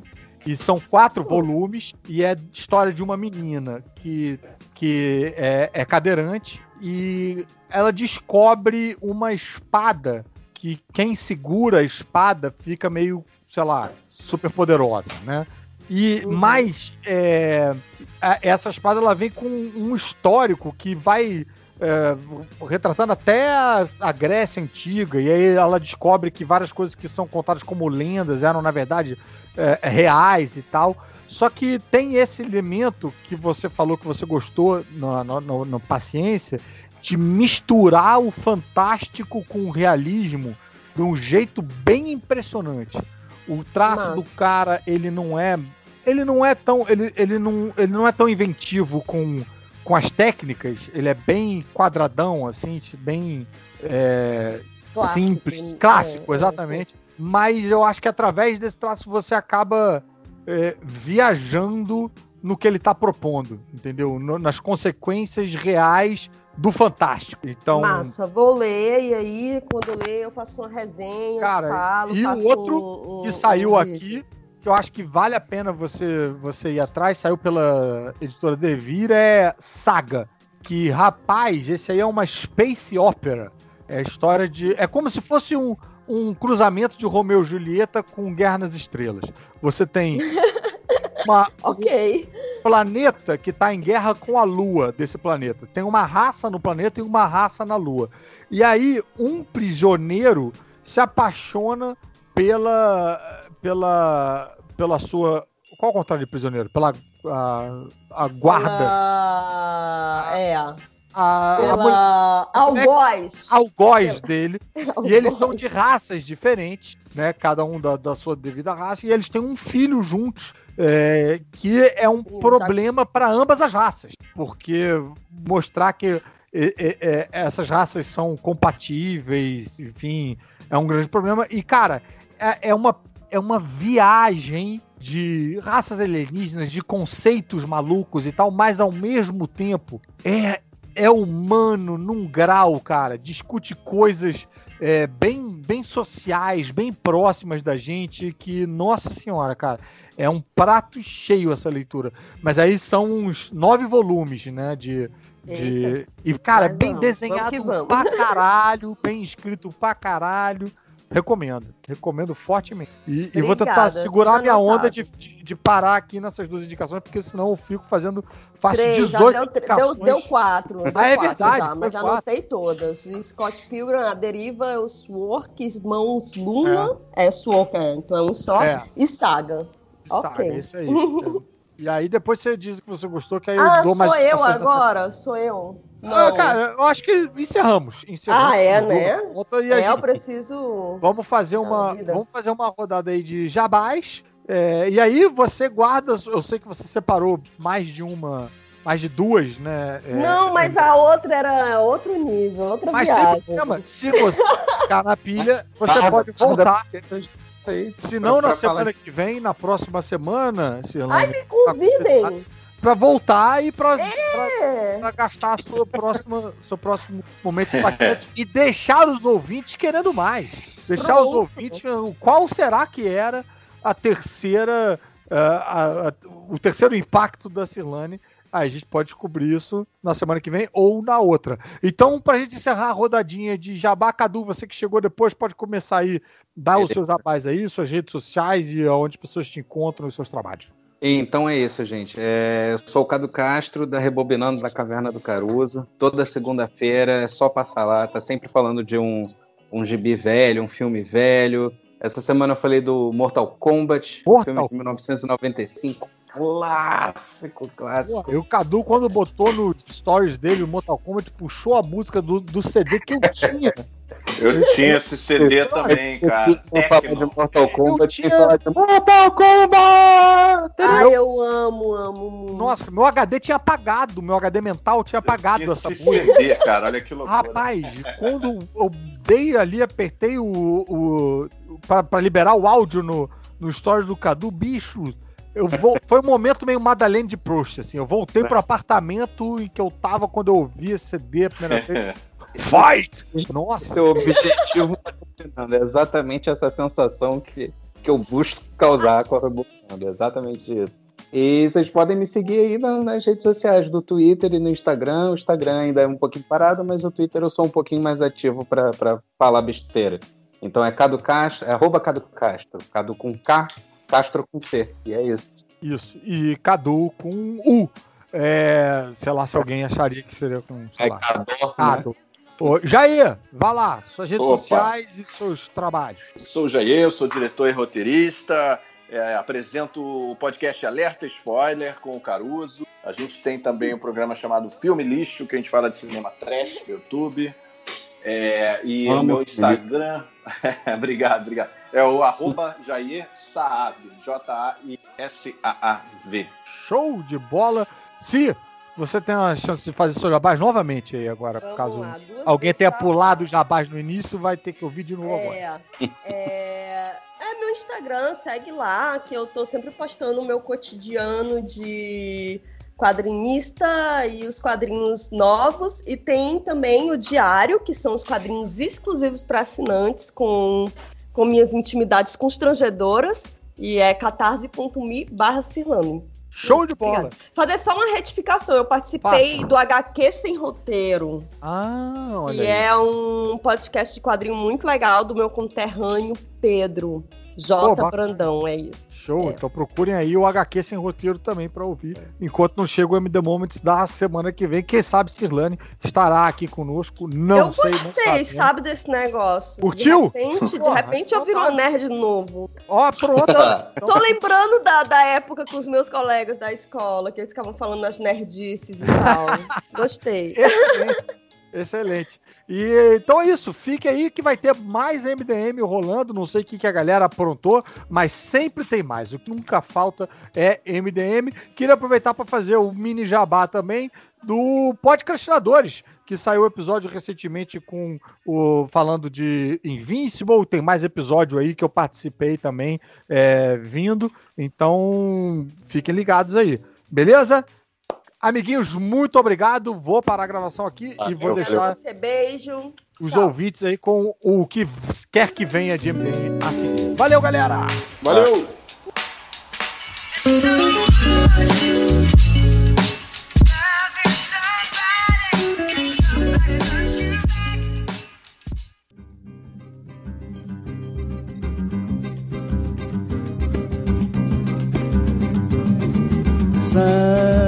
Samba agoniza, mas não morre. Alguém sempre te socorre antes do suspiro Aqui, estamos aqui para mais um bloco que todos amam, que todos odeiam, MD, MD Motor. Hoje a gente vai falar de, sei lá, 3, 4, 10 corridas da Fórmula 1, sei lá quantas. Aqui, deixar tudo na mão aqui da, da pauteira Júlia, que sabe muito mais sobre, sobre o calendário e sobre quem já falou ou não do que eu. Então, estamos aqui com o time de sempre. Eu, Júlia e Bruno. Nós. É, né? É, é a gente, né? Que, que, tipo, mesmo em corrida ruim, a gente continua comentando. É Porque- isso, é isso. É, faça chuva, faça sol, né? O, o que Podia- geralmente é o contrário, né? Porque faça chuva é corrida boa. Então, Exato, cara. Pô, eu, eu sinto muita falta quando eles faziam o calendário sem se importar com a previsão do tempo. Tipo, ah, essa época chove mais nesse lugar, nessa época chove menos. é Porque eles tacavam Mônaco na época de chuva. Foda-se. Mas tem, tem alguns lugares, tipo ali no, nas corridas da Ásia, né? que Se for na época de chuva, chuva pra caralho, né? Tem isso também. Então, Sim. Pra eles que lutem. É. Pô, Porque assim, Mas- São Paulo, por eu- exemplo, eu antes era em março e aí a- foi pro final. Era sempre é. com chuva. a corrida europeia não, não, não deveria ter esse tipo de preocupação, porque realmente a chuva é chuva, não é, não é torrencial. Né? É, e, e o único que continua essa bagunça que você, ah, ninguém sabe se vai chover ou não, é Spa. Bélgica. É, é porque fica em Spa-Francorchamps. Bom, a gente vai falar agora de um período de campeonato que é um negócio que acho que inédito desde que a gente começou a falar de, de Fórmula 1 no, no MDM, que é um campeonato disputado, gente. Olha que coisa, né? Tá disputado. Uhum. Quem, Exato. quem- quem começou, quem voltou a ver recentemente, tipo eu, né, que voltei a ver 2017, 2018, não viu o campeonato disputado desde então. Então, assim, estou surpreso, estou assim, sentimentos conflitantes, gente. É uma coisa, experiência nova, sabe? É, porque assim, é legal você ter, né, você ver uma, uma equipe é, demonstrando toda a sua evolução e sua superioridade, mas para termos esportivos, termos competitivos, é interessante a gente ter um campeonato disputado, né? Então, a gente está nessa situação que bem rara nos últimos anos, né? Inclusive de ter mudança de posição até de construtores e tal. Então vamos, vamos falar É. disso pra frente. Era o que eu ia comentar. A gente, né, nós tivemos, assim, alguns de- é, mais disputados quando o Rosberg ainda estava É. tava correndo, mas era Mercedes contra só Mercedes. pilotos, Isso. exato, né? É, De- acho que, que de 14 ou 15 pra cá, né? Só deu Mercedes, não é isso? De 14 a 15 deu Mercedes. A- é a Até partir de hoje. 14, a partir de 14. Acho que 14, isso. Aí Então, eles- É, é bizarro a gente ver isso mudando. É, rola aquela coisa, né? Já tem uma, é, é uma tendência de mudança, uma ten, ou, ou já uma mudança consolidada, mas a gente não sabe se vai ter tempo para consolidar essa vantagem ou se vai ter tempo da Mercedes fazer alguma coisa para mudar. Então, é, desculpa, é um cenário bem interessante que a gente não está acostumado a ver, né? Você vê a, a equipe que costumava ser a, a fodona, que só lutava contra eles mesmos, né? Só lutava contra os próprios recordes, agora preocupada em nem ganhar campeonato. Né? Tipo, uau, que mudança. Né? E nesse caso é um caso até legal porque não é como se a, a Mercedes tivesse piorado. Na verdade, a Red Bull chegou lá, né? Porque geralmente quando você tem mudanças e hegemonias, Uhum. muda o, muda, sei lá, muda o, o- como é que chama? As regras, né?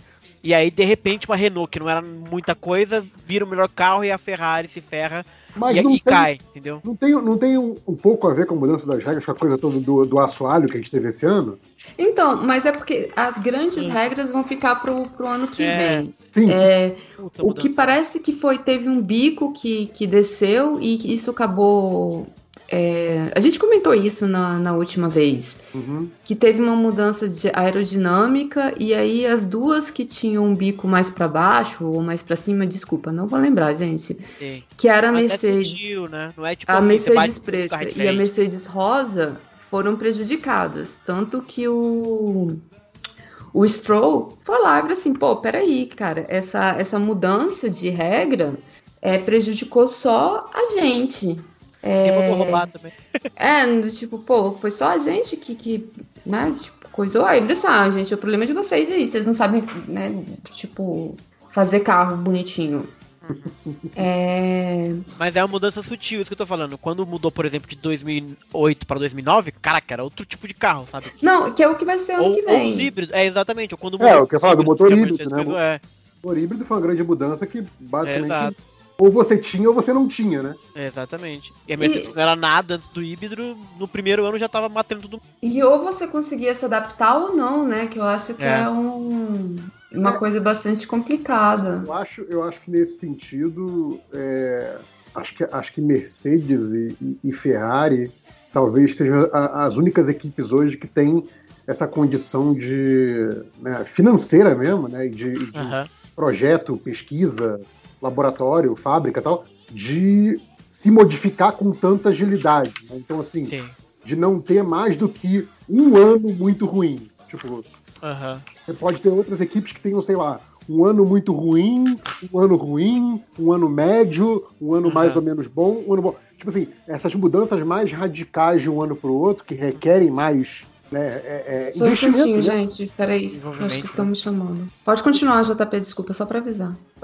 Não, eu acho que só, acho que só a Ferrari e Mercedes mesmo hoje em dia seriam é, equipes fabricantes com essa condição, né, de ter Sim. mudanças tão rápidas. Então, assim, é, o, o lance para Mercedes é, parece que nesse momento tal do campeonato, né, a gente está com o quê? Cinco corridas agora? Isso. é, ela está claramente em desvantagem. Só que por ser a Mercedes, Uhum. você até acha que ela pode virar o jogo ainda, né? Então, e tá muito próximo, né? É, Tá em É, então, desvantagem, bastante mas é próximo, sim. o, o- a, a- a- calhou das corridas até, até darem bons resultados para a Mercedes quando nem deveria, né? A gente vai falar disso também.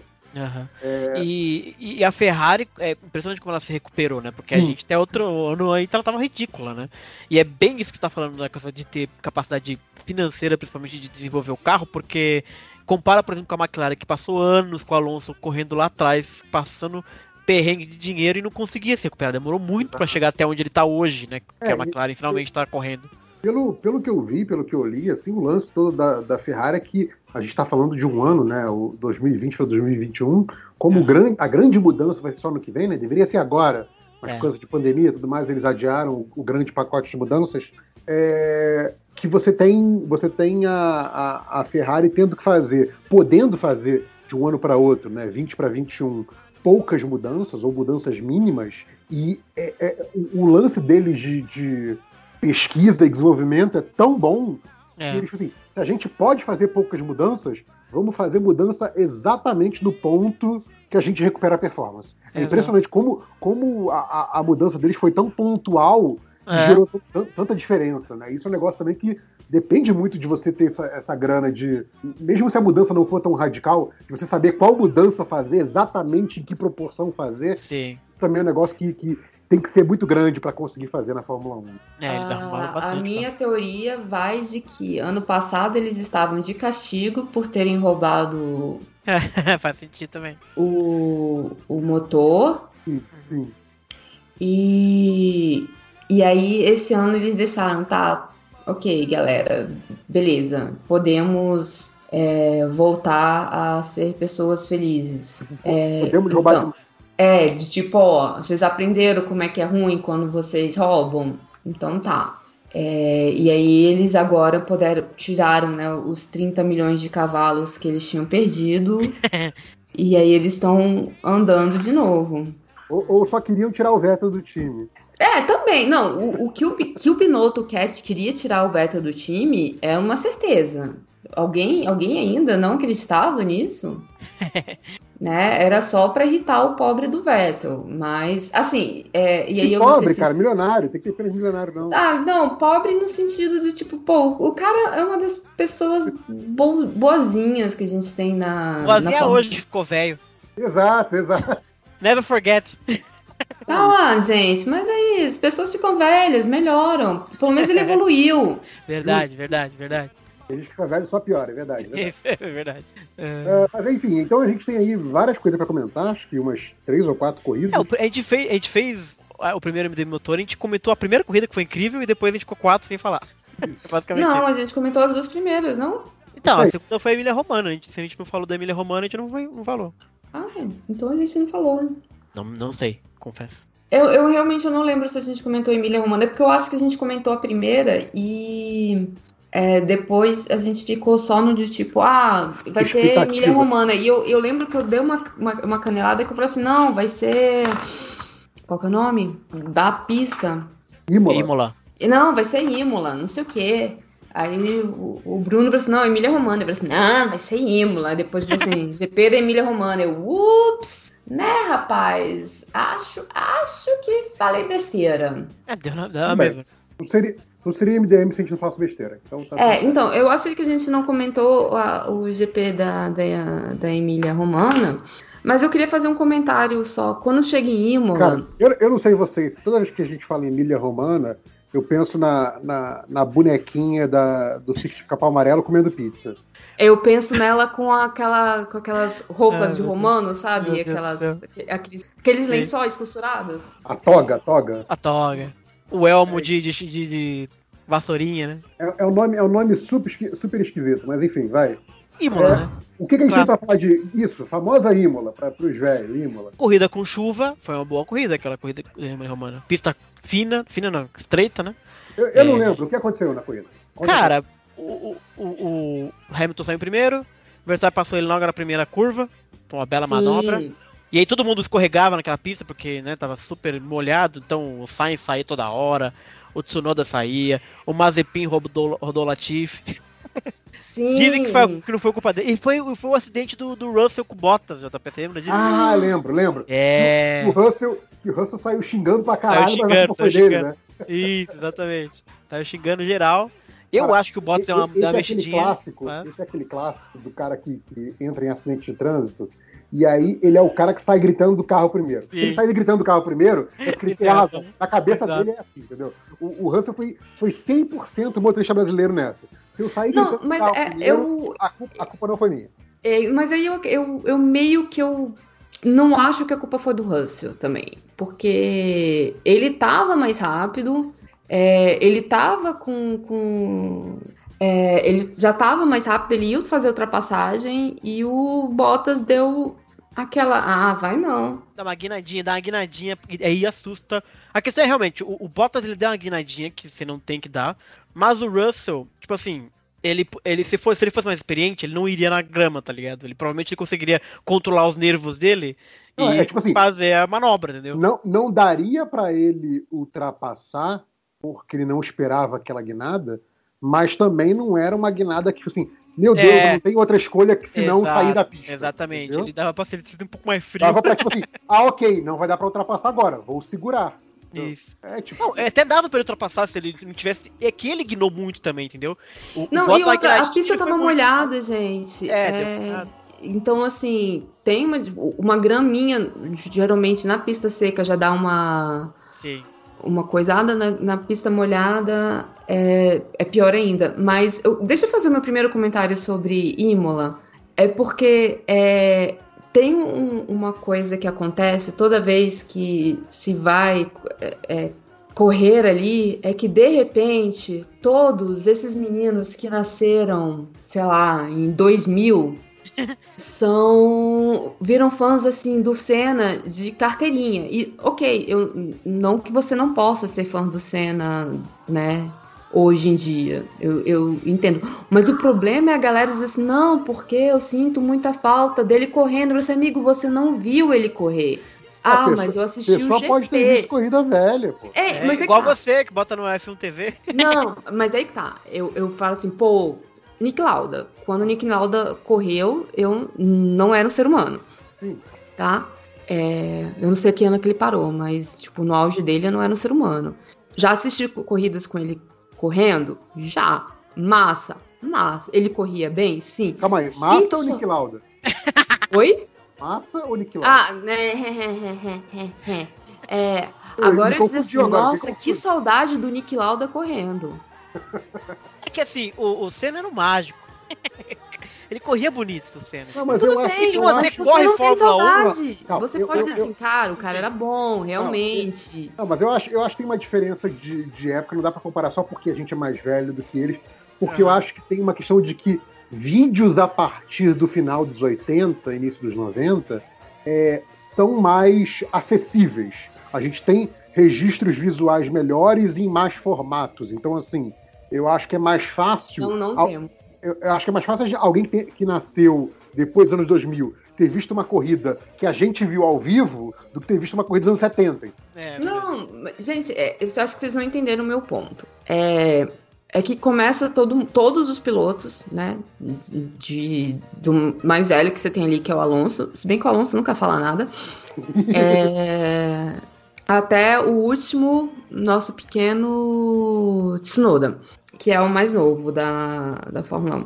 E tirando um ou outro, mas toda vez que vão falar, eu disse, não, porque aqui dá muita é, memória do Senna, e a gente, né, e a gente fica lembrando de como é que ele corria, e a gente sente falta. Eu, eu fico assim, vocês podem elogiar a pessoa, mas eu vou dizer assim, nossa, como eu sinto falta, sei lá, de um tênis de luzinha, que eu nunca tive na minha vida.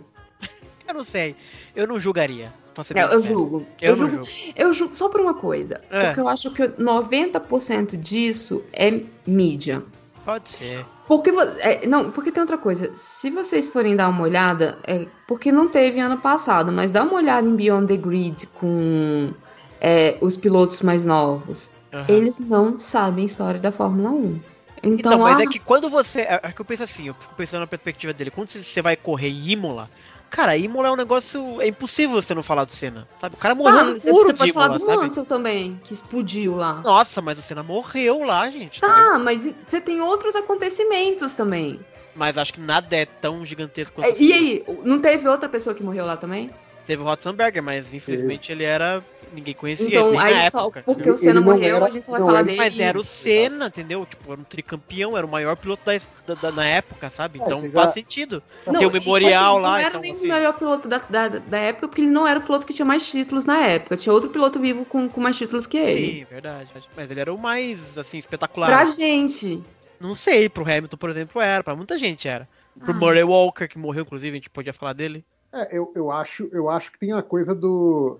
O, o, o Senna tinha aquela fama do, do piloto arrojado. Muito rápido, é muito veloz. piloto- Ele tem a famosa, a famosa. É muito boa essa frase do Senna, que todo mundo que joga Fórmula 1 online fala. If you no longer go to the gap, you no longer driver. É muito famosa. E aí tem vários vídeos no YouTube dos caras fazendo umas ultrapassagens muito escrotas e colocando no título. If you no longer go for a gap. é muito escroto. O cara enfia o carro em você, if you no longer go for a gap. É muito bom. Né? Tipo, se o Senna falou, eu posso. Né? Exato, exatamente. Então você procura no YouTube, é muito engraçado. Todo mundo correndo e mete o carro nos outros por causa disso. É, então, eu- eu É, que tá, é, antes que o. tem, tem essa mítica de que assim, pode não ser o que tem mais títulos, etc, Até a maioria dos recordes que o Senna, que o Senna tinha, ou o Schumacher ou o Hamilton Sim, já bateram, né? foram, né? É, e- mas assim, eu lembro, pô, que a- a- até a época lá do, do Schumacher, o recorde de, de poles do Senna parecia um negócio Impossível, é, sim. inalcançável, exato. Então, teve- Não, teve- gente, eu- de novo, eu não estou criti- a- até vai ficar bem claro isso para os fãs do MDM. Eu não estou criticando o Senna. Eu estou eu estou Tá criticando sim, tá sim. Eu falei, tá Piquetista, pode falar. Ah, para com isso, cara, não. Agora todos os piquetistas estão tudo com vergonha. Ou não, né? Ou não, teu só de. Ou não, é verdade. Tem isso. Não, até porque eu já falei que pra mim quem era entre esse, entre o grande duelo, quem eu só acho que assim, que eu sempre achei que era melhor, né? Então vamos, vamos deixar isso quieto. Eu também não quero apanhar, depois eu, eu, eu escrevo pra vocês. Mas assim, não era o Nelson Piquet, porque também não, não vi esse cara correr. É, ele era um bom mecânico, fato. É, Melhor, ter falado nada. Ah, ele era um bom mecânico, gente, fazer o quê? Tá, mas o que a minha crítica é sobre esses pilotins, que é como se assim, pera, eu tenho que Entendi. estar em Mônaco e eu tenho que falar alguma coisa sobre Mônaco. legal. É, é tipo, tipo, a gente voltasse a ter um GP na a país aqui do lado que começa com A. Que isso? Argentina, e aí todo mundo teria que falar de quem? Do Fanjo, Tá bom. sabe? Entendeu? Do tipo. E Eu acho assim, das falsidades da Fórmula 1, essa é uma das que não, assim, não me incomoda tanto, porque você tá honrando uma história e tal. Tem Uhum. outras falsidades dos pilotos, das equipes, que me incomodam mais, entendeu? Não, tá. Era, era só meu ponto que, eu, que eu, eu fico meio olhando esses pilotinhos e falei assim, É só- cara, É mas só a você. bronca de velho que a Júlia queria dar. É, é minha. É, porque os eu pilotinhos sou. estão ficando cada vez mais chatos, vocês não estão achando esses pilotinhos meio. Sempre achei. Não, eu- Eu já cansei. É verdade. Eu você já, sempre achou. comentei isso. É. É, eu, eu, reclamo, assim, de todo mundo com menos de 27 anos de idade. Não, pra, pra mim é, é aquela parada, por exemplo, o, Vettel chegou lá uma cagada fenomenal, porque caiu com o carro perfeito na mão, etc, etc, etc, mas não importa, ganhou o campeonato com, sei lá, 22, 23, não foi um negócio assim, foi tipo, muito novo. Tô bem novinho. É, então, é tipo assim, porra, eu sou um moleque novo pra caralho, mas eu sou o campeão mundial, então assim, você automaticamente ganha um certo aval pra poder se pronunciar e até ter declarações polêmicas, se for o caso, Tipo, aqu- aquela coisa, quem sabe que o, Hamilton é o único piloto do grid que abre a boca pra falar coisas que os outros pilotos nunca vão falar, porque tem medo de perder contrato. Então, assim, é, é essa coisa que você ser campeão ou ser multicampeão te dá esse aval. Então, assim, É, eu vou eu, eu não, eu não vou tanto, eu, eu não vou tanto pela idade. Eu vou por essa coisa de assim, qual é o, qual é o que seu currículo na É, 1? exato. O que, que você fez por merecer tá Aham. falando essa merda que você tá falando? É tipo Sim. assim, é é aquela, pô, é aquele comentário que eu amo, que, que é a única parada que eu não esqueço daquela corrida, do, da última corrida do Alonso antes de sair da Fórmula 1, agora voltou, né? Do cara falando, ah, vamos lá, se esforça aí que você pode fazer um ponto, né? Que tava tipo, disputando a Aham. décima posição. Aí o Alonso fala, amigo, eu tenho 400 pontos, eu não preciso de mais pontos. É isso, sabe? Tipo, Aham. eu, eu já fiz fucking 400 pontos na Fórmula É, 1. e esse é um bom ponto, porque os pilotins, muitos não fizeram muito, mas como tem todo um, um- um engajamento, principalmente web, etc, que a turma tá falando muita merda. O Mazepin cansa de falar merda. O Russell, que tem uma puta fama, que realmente corre bem, classifica bem, mas no corrida não faz nada também, é que cheio de falar. Eu acho, É. eu acho que eles podem ser populares, porque a gente está vivendo um novo momento de mídia, Sim. em que interação de Instagram, de Twitter é, é importante, o cara ser engraçadinho, lidar bem com os fãs, isso tudo bem, faz bem para a imagem Sim. dele, para a carreira dele, ok. Isso é uma coisa. Eu não estou dizendo que o cara não pode ser querido ou popular, ou até mais popular do que ex-campeões ou, do que atuais campeões, se fosse o caso. Não é isso que eu tô falando. Tô falando deixa assim, a merda que sai da boca dele vai ter pesos diferentes e vai ter considerações Exato. diferentes se ele fez por merecer na Fórmula 1 ou não, entendeu? Não importa que você é o cara que tem mais seguidor no Instagram que o Hamilton. O Hamilton tem sete títulos, você tem Exato. zero, sabe? É tipo, não, não, não, não, é, não é assim que se mede as coisas, sabe, amigão? É- Então, mas é, é- é isso que é engraçado, porque aí você pega um caso do Lando Norris, que não ganhou nenhuma corrida ainda, e pelo. Ele se sente tão grande, provavelmente, que ele tem. Ele vai lá e acha que ele pode falar. Ele pode falar o que quiser. Mas ele se sente confortável pra. Ah, o Hamilton ganha porque ele tá no melhor carro, tá ligado? Sim, Sacou? Então é essa inflada artificial que gera esses pilotinhos falarem bobagem exato. né, e se sentirem confortáveis em falar bobagem, quando deveriam pedir a benção. Exato. tipo, cara, pra, pra mim uma coisa é, é, é aquilo que gente tava falando, né? Que a gente sempre falou do. Eu sempre falei do, do Grosjean e do Raikkonen, né? Cara, o Raikkonen tá ali e é, e é o mais experiente do grid, etc, etc, etc. Mas o cara é um fucking campeão do mundo. O Grosjean nunca fez porra nenhuma. Então, assim, é, é- é tipo, o, o peso das declarações de cada um a respeito de Fórmula 1 tem pesos diferentes. Tem que ter. Tem que Sabe? ter, tem que ter. Tem que ter. Não é questão de, ah, não, minha preferência pessoal. Não, não, não. Olha o que o cara fez na Fórmula 1, sabe? Exato. Olha por onde o cara passou, olha que equipes que ele correu, olha que resultados que ele teve, sabe? É, é isso, não, não é mais do que isso. Eu não tô dizendo que o Lando Norris não pode ser um deca campeão do mundo. Pode, sei lá, no futuro. O Leclerc ainda não é nada. fala demais também. Mas é, ele ainda não é nada, sabe? Então é, Exato, exato. é isso. O que ele é é um moleque reclamão, chiliquento. É isso que ele é, Sim. os- todos eles. Sim. Né? Sim. Não, pra mim, o- o- os pilotinhos como um todo é tipo assim, galera que, que fala muito sem ter o, o lastro pra falar o que Sim. fala, sabe? O- o me-. Por incrível que pareça, o melhor, assim, vamos dizer assim, entre aspas, dos pilotins é o Stroll, que não fala nada, na verdade. Ele só fica na dele, com aquele riso tonto dele, mas Sim. ele não fica falando, tá ligado? Porque É, ele sabe acho- muito bem qual é a dele, né? Cara, eu acho que o Stroll ele tem a plena noção de que de todo Ah, mundo ali, nossa. e- ele é o ele é o mais vitrine, sabe? Sim. Ele é o mais teto de vidro ali, sabe? Exato, exatamente. Ele é o, ele é o cara que tem que, que, mais dá, dá, dá margem a, a apanhar de comentário da imprensa, coisa assim, Hum. por ser filho do bilionário, comprou a vaga, babá. Assim, Exato. né, aquela coisa tipo assim, por mais que ele já tenha obtido alguns bons resultados, já obteve, né? A gente teve que dar o braço a torcer em 2020, porque ele com, com, com um carro bom na mão, ele chegou a ter bons resultados, Aham. né? Que, que não é coisa tipo assim, ah não, com, com esse carro na mão, até, até o, o- o, sei lá, esse é um exemplo ruim, mas não, não vou citar. É, fazia, mas não, é tipo, ele mostrou que, ok, alguma competência ele tem, ele não é um completo idiota, né? É, é, então, assim, teve bons resultados. Ainda não pode falar, ainda, ainda é um pilotinho, ainda. Exato, e não Não fala. mostrou Fica na dele lá título, aprendendo, exato. Eu- Eu acho interessante assim, que os caras podem ter opinião, mas tipo, se você vai querer falar merda, você tem que ter o lastro pra falar merda, entendeu? Sim, sim. Voltei. Beleza. Então vamos, vamos falar da corrida em si, que só ficou falando de pormenores e não, não falou da corrida. Ah, ok. O que Então tá. acontecer de bom em Imola, na famosa Emília Romana, Emília de Toga? Bom, teve a porradaria, né, entre Bottas e Russell. Aham. Sim. que eu não, eu não sei se aquilo, se aquilo procede também, se ele só mandou o caô pra, pra minimizar a situação, porque o, o, o- o Bottas também já tá, né, burro velho, já sabe que certas coisas não, de- não se deve polemizar, mas quando perguntaram pra ele o que que, o que que o Russell falou pra ele, ele falou, ah, desculpa, eu tava de capacete, nem ouvi, nem ouvi. ele mandou um, que, é- que é tipo, ah, encerra o assunto, sabe? Tipo, Exato, não vou dar.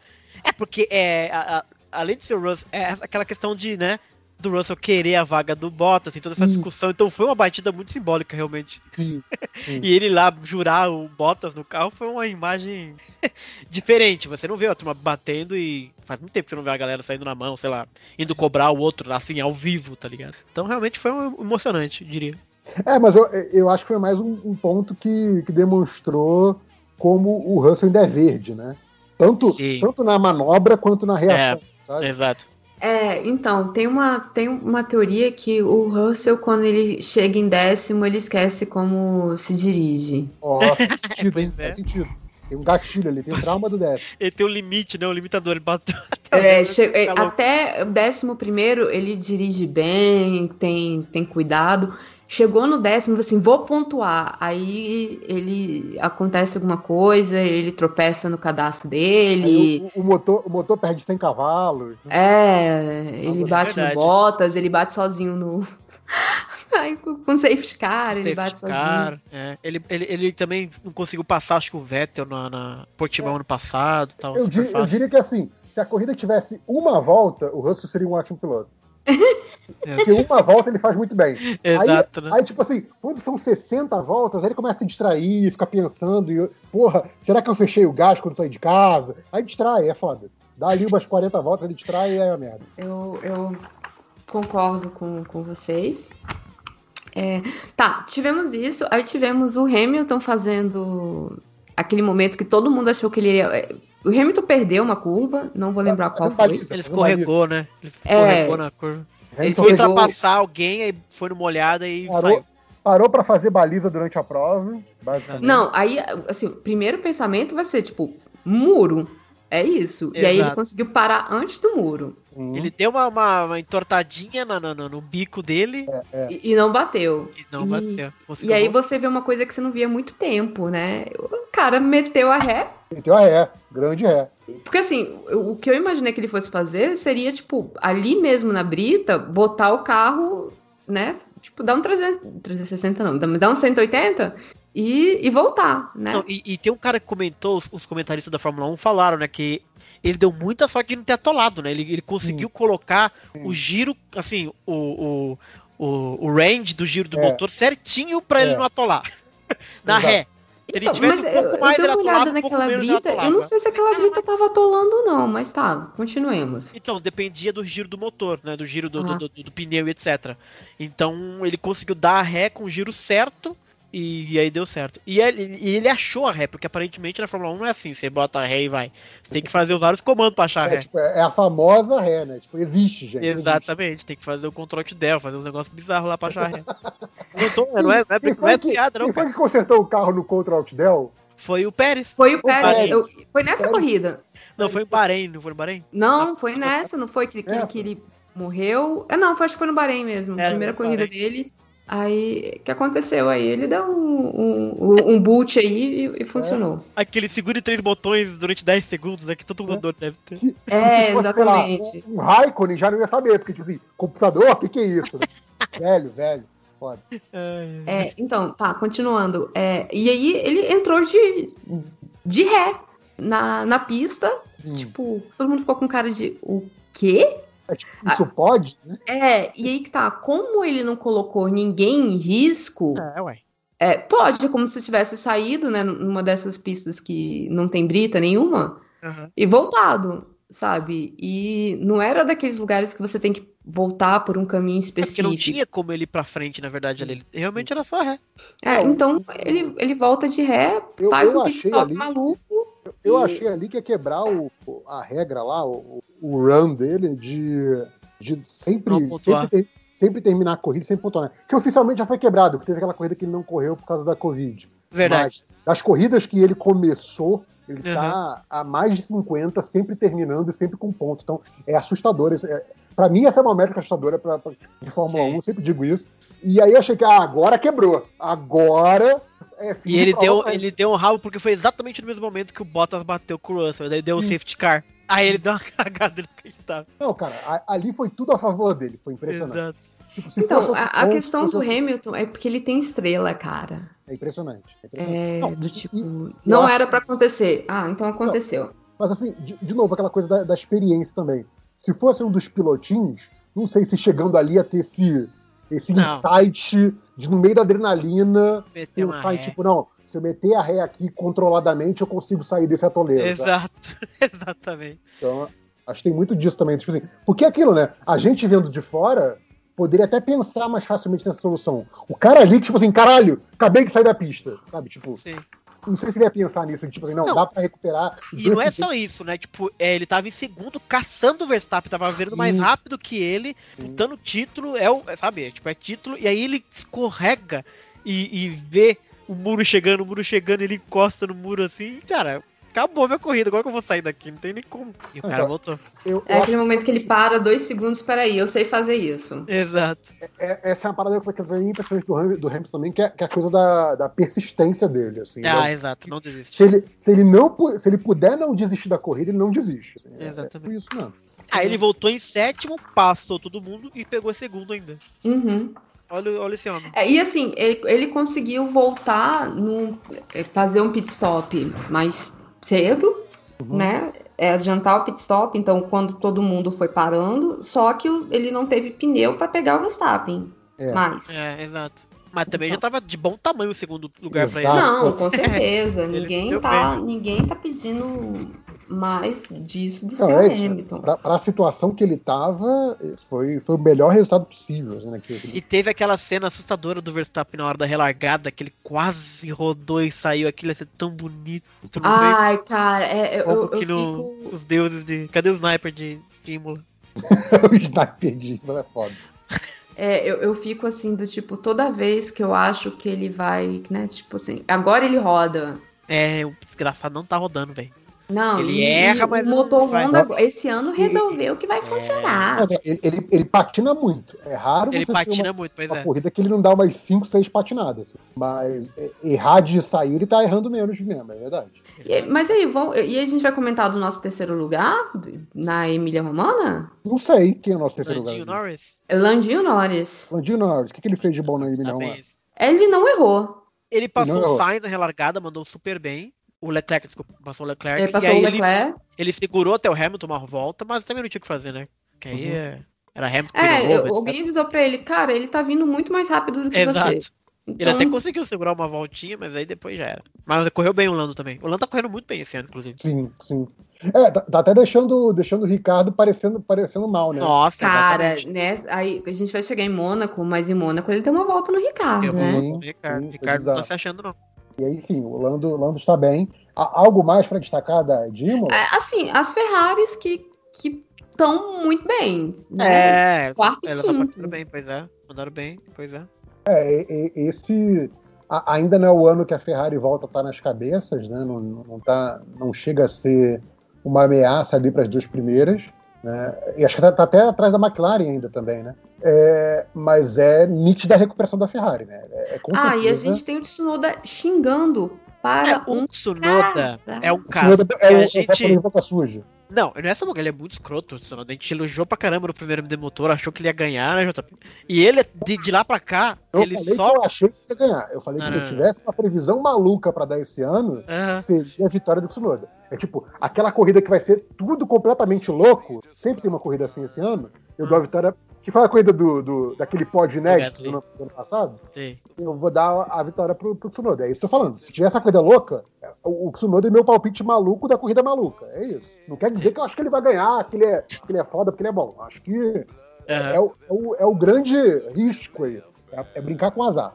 Mas desde então, ele correu muito bem em Bahrein, mas nossa, depois parou de correr e ainda por cima é super grosso e escroto. Porque assim, a gente passa um pano às vezes porque o cara tá na adrenalina, etc, aquela coisa. Mas o Tsunoda passa muito da, da linha do aceitável com os engenheiros, tá ligado? É, não, é tanto que no. no eu, aí eu não sei se foi depois da, de Portugal que ele reclamou do motor Honda e ele deu meio que entender que ele e o Gasly não estavam tendo o mesmo, o mesmo motor. Ah, é? Meu Deus.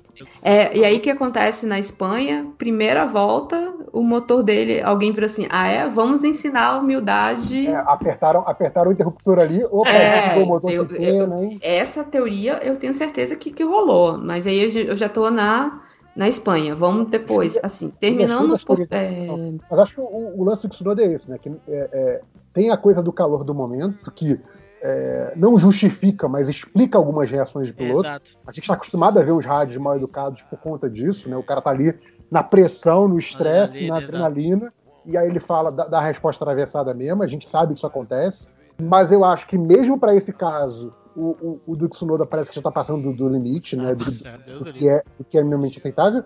E tem o caso, do, do- como a Júlia mencionou, das declarações fora de corrida, né? Que, que volta naquele assunto lá do, do, do pilotinho do, que chegou agora e quer sentar na janelinha. Caraca, exato. Cara, você não é ninguém ainda para fazer esse tipo de reclamação. Não tem nem altura, e eu tenho lugar de fala pra falar. Primeiro você aprende, ganha experiência, vê como é que funciona o negócio. Você tem, cara, quatro corridas na Fórmula 1, cinco corridas na Fórmula 1, você não sabe nada ainda, sabe? Tipo, segura sua onda. sabe? Exato, Deus o livro. Então é, é- essa é a merda do cara que tá, que tá chegando e falando merda demais. Se ele tivesse, sei lá, na, na Red Bull e só tivesse perdendo pro Hamilton, por exemplo, é, é, não daria a ele o direito de falar as merdas que ele fala. Sim. Estando na, na, na AlphaTauri, classificando, fazendo me- merda de porra nenhuma, tem Sim. muito menos direito, sabe? É idiota. É, é- é- é- tá, tá fazendo papel de bobo, sabe? É só isso. É, e na Emília Romana a gente teve o Alonso pontuando, que foi legal, o Vettel passando Legal. vergonha também de novo, 15 Ele nem, nem, nem completou, acho, se não me engano, o Vettel. Mas acho que a Emília Romana foi mais isso, foi uma corrida com chuva, foi interessante, foi divertida. Teve várias ultrapassagens do Hamilton. Então foi uma boa corrida na época. Boa. Não foi ruim não, não foi ruim não. Al- Algo mais gímulo, Júlia? Acho que a Júlia deu uma... Júlia deu uma saída? Não, é, eu não, Ah, tá. não- sobre Emília Romana, eu acho que foi a última da, dessas corridas que ainda deu uma, uma emoçãozinha pra gente, né? Agora a gente entra na, na chatice. Nossa senhora, foram três Então- corridas. Então vai, qual é, qual é a próxima pra gente começar? a Portugal. Portugal, pro Timão. Que a gente tava com várias, né? Tipo. É, foi a corrida corrida do ano passado. foi muito legal. Sim. Mas esse ano. Cara, não foi tão legal quanto ano, aqui ano passado, acho que ninguém conhecia a pista, acho que foi uma É, puta é. loucura. Todo mundo batia naquele negócio, todo mundo saía. Mas a coisa não foi tão ruim quanto Espanha e Mônaco, por exemplo, sabe? Ah, não, é- mas pô, a, do a Hamilton, sabe? Foi da Espanha, cara, não tem. é, chegaremos lá, mas eu tenho problemas muito grandes com a Espanha. É, eu queria comentar alguma coisa sobre a, a qualificação ainda, né? Do tipo, foi depois de muito, muito, muito tempo atrás, depois que o Vettel chega no Q3, Ah, legal. tá? Verdade. É, o Ocon largou em sexto, o Pérez largou em quarto, mas parece que aconteceu alguma coisa que o- o- os, os- os segundos pilotos estão com péssimo hábito de não saber largar. Porque assim, se tem uma coisa que todo mundo sabe é que o Bottas não larga bem. Tipo, ó, ó o Bottas, né, de novo. E o, o Pérez, ele teoricamente ele largava bem, mas ah, ele ainda não se adaptou com, sei lá, o, o tempo, não sei o que. Chega na hora de largar, ele até consegue pegar de volta, mas no, no coisa ele não vai.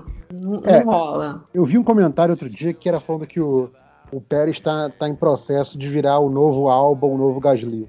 Ah, ele tá correndo melhor que o álbum. É, então, é que tá. Tudo depende de como é que essa, como é que essa é, Red Bull vai continuar. Por exemplo, nessa última corrida, ele foi muito bem. Uhum. Ele fez o papel que ele tinha que fazer. Chegar com pontos bons, Uhum. né? É, não conseguiu um terceiro lugar, mas a, acho que a, a própria qualificação dele não foi muito boa mesmo. Ele qualificou, eu acho que, depois eu vou conferir, mas eu acho que em sétimo. E É, você tá falando já de Mônaco, né? é, então, mas é, ele fez o que ele deveria fazer, tá? Então, Tá assim, legal, não tá ruim, não tá ruim. fez o dever de casa, vamos botar dessa V- forma. vamos voltar para Portimão, para Portugal. O que, que, que tem de acontecimento? Cara, a gente teve briga no começo, ah, na ponta teve briga, né? Tipo, Hum. o Verstappen passou o Bottas, passou o Hamilton, aí o Hamilton passou o Verstappen numa hora que ele deu uma patinadinha. Então, brigas no começo e depois o Hamilton ainda deu passão no Bottas, não teve ordem de equipe nem nada, ele teve que ir lá Ah, eu passar lembro, o Bottas. Isso é verdade. Então, foi, foi bem legal isso, assim. E É, é, o- teve o- briga pela primeira colocação, que era um negócio meio. pelas Ah, três primeiras, né? A gente teve. É, é verdade. Porque ano passado a gente tinha brigas interessantes no meio. É, E exato. Esse ano a gente teve. Só que o problema de, de Portimão. Portimão, desculpa, Portimão, tô falando que nem os americanos. Exato, exato. É, é porque teve essas brigas no início, um pouquinho no final, mas o meio para eles foi muito parado. É, Se a gente quiser ser purista, tem que falar Portimão. Portimão. Portimão, Portimão. obrigada. Portimão. É, e eu não, eu não lembro o que, que aconteceu com o Ricardo, se ele rodou, se ele deu uma volta, não sei o quê, mas ele terminou em 16 e, vamos lembrar, Mazepin é, terminou a corrida. mas ele atrapalhou, não atrapalhou o Pérez. Ah, então, a é- galera. é- aí entra, né? Ele, bandeira azul e ele tão Foi, foi nessa corrida que o, que o Toto Wolff reclamou dele? na próxima, na direto para a FIA. Ah, Não, cara, Mas ele já tinha, ele já tinha atrapalhado alguém de bandeira azul. Sim. E ele quase tirou a pessoa da. Não, O- foi eu, o acho, Pérez, acho. eu acho que foi o Gasly. Eu sei que nessa corrida ele, ele atrapalhou o o Pérez, e aí ele ah, pediu não, foi o Pérez desculpas. mesmo, foi o Pérez É. mesmo. Eu, ele quase tirou o Pérez da corrida com o Pérez dando volta nele. Isso, Porra. e aí ele pede desculpa no rádio e o Gunter entra no rádio e fala: Cala a boca, corre! Chega, maravilha, não aguento mais. gente. Enough. maravilha. Cara, mas é, é tipo assim, são duas pessoas que eu não queria ter que aguentar. É ele e o Leclerc no rádio. Cara, o Leclerc no rádio deve- é, pelo que a gente já ouviu, é muito chato. Mas tá, é, então, a gente tem esse problema de- desse, desse cara que, além de tudo, ignora as bandeiras azuis. E eu acho que foi você, JP, que estava falando sobre que sobre bandeira ser a favor ou não de bandeira azul. Ah, não, é que é, né, como aparece coisa de, de Fórmula 1 no, no meu YouTube aleatoriamente, às vezes aparecem uns vídeos, tipo assim, que às vezes é do último fim de semana, né? Sobre alguma coisa que aconteceu no último fim de semana, que foi o caso vezes da bandeira. É, às vezes é coisa de anos atrás, explicando alguma coisa de motor, coisa assim. Então é interessante estar aparecendo bastante coisa de Fórmula 1 no meu, no meu YouTube. Mas era específico sobre, sobre esse vídeo de, de bandeira azul, e o cara falava os argumentos pró e contra. Só que, é uma contra, discussão meio já digo. teórica, na verdade, É. é, ser pró ou ser contra a existência de, de bandeira azul, ou da. Bandeira azul no sentido, desse sentido da, da obrigatoriedade da Da passagem passagem, quando exato. você é retardatário, né? É Isso. É isso que está falando. E no momento existe isso na Fórmula 1. Você, Isso. você é retardatário, você é obrigado a dar passagem e você recebe comando eletrônico, visual, dentro do Então, carro, punição, fora do carro, rádio. Tipo assim, não tem como dizer que não sabia. né? Exato, exato. Que é um negócio Você pode dizer que você tá no momento, sei lá, no meio da curva, que você não vai estacionar pro cara passar, né? Sim. Mas aí não tem como você dizer que não sabia, você tem, tipo assim, e é tudo muito. é, é, não é muito achismo, né? Tipo assim, então, cara, acho que você deve deixar ele passar porque ele tá perto. Não, não. Tem um tempo específico, porque É. também tem que dar tempo, exatamente como a Júlia falou do cara no meio da curva, então assim, você tem que ser avisado com antecedência pra Isso. você planejar em que parte da pista você consegue abrir também. Pra não botar você, a sua corrida e, o- e a sua segurança Exato. também. É, o engenheiro que ajuda nisso, é. Também tem isso. Então, assim, é, é, eles te avisam com uma antecedência para você se planejar e saber qual é o melhor trecho para dar essa passagem, mas que precisa ocorrer no momento, não é uma coisa é, muito é, colocada para jogo se deve ocorrer ou não, porque você tem nesse momento uma diferença muito grande de carros e pilotos. Então, assim, você é, ter uma Haas, uma Williams é, segurando uma Mercedes pode até parecer interessante do ponto de vista competitivo, só que é um risco até de segurança para os pilotos, porque os carros são quase de categorias diferentes. Então, é, é, Ah, eu discordo. o, o, o cara falando que assim, a gente está num momento técnico específico da Fórmula 1 que se você não coloca essa regra, não é só que você não vai ter. Você vai atrapalhar o Hamilton ganhar a corrida, foda-se isso. Mas que você vai, pode, pode colocar até em risco é, um risco maior de acidente dentro da corrida, entendeu? Então seria mais, mais por isso. Então, assim, enquanto a categoria não for mais é, é, próxima à ponta do o, o líder da lanterna, Aham. você não tem essa condição de remover a, a, a bandeira azul para fins de espetáculo. Entendeu? Seria isso que era- seria a, a- a explicação atual. Então, isso faz sentido porque assim, na década de 90, de fato, você tinha equipes ruins. E a gente teve um período na década de 2010, olha que teve aquela Virgin, que realmente, Caterham, que realmente era ridículo. Mas hoje em dia, a Haas ela tá muito mais próxima da Mercedes do que a Caterham era, era do que a Sintec era, saca? Porra, o, o Russell tava passando o, o Bottas na corrida anterior, gente, sabe? Uhum. E a Williams é tipo a, a penúltima pior. É, só não é pior que a Haas. E a Haas às vezes passa a- Williams também. Então eu acho isso muito balela hoje em dia. É, então, Acho que não tinha que deixar passar, não. Se você é Eu- bom, você passa o cara de novo. eu, eu não vi essa época de 2000, 2000 Vral aí que você estava falando. Aham. É, Não, hoje, Aí realmente era ridículo. hoje esse argumento parece convincente para mim por conta da, da questão até de, de diferença de tempo de volta dos carros, sabe? É muito. É então, muito... mas exatamente. Mas não é tanto assim, porque assim, é, no máximo é um, dois segundos no máximo. E nem em dois segundos é difícil chegar, só no Mazepin que é horrível. Uhum. Mas na época que tinha, cara, a Virgin virava quatro segundos atrás do- dos É, primeiros, aí, sabe? Aí é foda mesmo. Era, aí, era realmente, tipo, o pelotão inteiro ia na frente e os três ficavam atrás lá. O Bruno Senna, o Luca de Graça, lutando com os carros horríveis, que nem corria direito. E tinha na época de da década de 90, que tem aquela. Até hoje tem, né? Aquele 107%, que se você não bater 107%, você nem vai pra pista. Hoje, Isso. claro, há muito tempo que não tem isso. Na década de 90, você tinha muito, muita equipe que não batia 107%. Uhum. Aí sim, você tinha, tipo, problemas de a Sintec, a Footwork, você tinha várias equipes que era tipo quase GP2 correndo com a Fórmula 1, entendeu? Então Cara, fazia vi- sentido ter a bandeira eu- azul de fato. Eu vi um vídeo muito interessante também da- de, de métodos de classificação, né? Falando desse. Aham. da- da- das diversas formas de estipular grid, por conta dessa notícia de que a gente vai ter a, a pré-corrida antes A da sprint corrida. né? race, exato. Porque que a ideia é muito idiota, nossa senhora. Mas a gente, a gente discute quando chegar em Silverstone que a gente vai ter essa Verdade, porra acontecendo. verdade. Mas enfim, e aí falando dos diversos métodos, e falava dessa época que eu obviamente não tinha memória nenhuma de que isso ocorreu, da época que você tinha mais equipes do que vagas.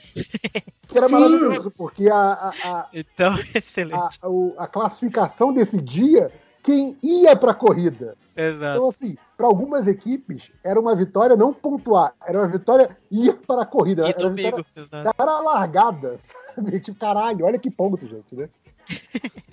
Porra, Ai. porque imagina como deve ser foda em termos de, de arranjar patrocínio. Porque, assim, Aham. cara, a Williams pode não fazer ponto, mas a Williams está aparecendo na TV de todo mundo todo domingo. sabe? Então, assim, o carro está lá, sabe? É tipo, a sua Aham. marca vai aparecer, não tem como não aparecer. né? Vai aparecer menos do que a marca que está no carro do Hamilton e do, do. Verstappen, é lógico, mas vai aparecer a sua marca todo domingo. É, como é que você patrocina uma equipe que pode não estar lá no domingo? É, exato, né? É bizarro, assim, é bizarro. Mas Então, essa regra do, do- da bandeira azul, eu não acho nem que o cara que, assim, é. Assiste corrida antiga, por exemplo. aham, Hoje em dia os caras estacionam, cara, saca? sim. É, a- antigamente a turma, assim, não disputava a posição, sabe? Não dificultava a ultrapassagem do primeiro, mas não era assim tão fácil. Ah, dava- Mas aí tem um um detalhe, negocinho, Bruno, que a, a gente tá esquecendo, que os carros estão gigantescos. Ah, mas então, se você for dar um último. trabalhinho de novo, que é, e como esse ano em específico tá todo mundo muito junto, é, se você der um trabalho, se você não sair da frente, você pode literalmente perder ou ganhar uma corrida. Ah, mas é exatamente isso que eu quero.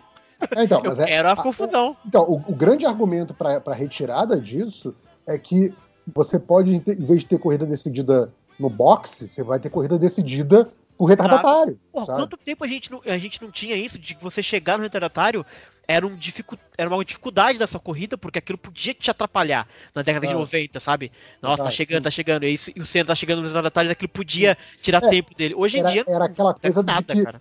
o, o, o, o- o segundo calcula que o tempo que o Exato. primeiro vai levar, vai levar para passar do Exato. retardatário é, É o tempo que que ele pode chegar. chegar e ele passar o primeiro e o retardatário juntos. Né? Aquela Então- coisa de negociar a ultrapassagem dos retardatários, o Galvão falava muito que fazia sentido você conseguir, porque eles não estacionavam direitinho, eles, eles Sim. deixavam, não dificultavam, mas você tinha que negociar E a aquela coisa, você, você dependendo de você ser o segundo, dependendo da posição da pista que você tivesse, a proximidade que tivesse do primeiro, era Exatamente. vantajoso porque você deixava o primeiro brigando com o retardatário e aí você passava os dois durante essa briga e Aham. aí você, você não só virou primeiro da corrida, como você botou um carro entre você e ele. sabe? Exato, era estratégico, você adicionava um elemento muito interessante na parada, sabe? Então eu sou a favor.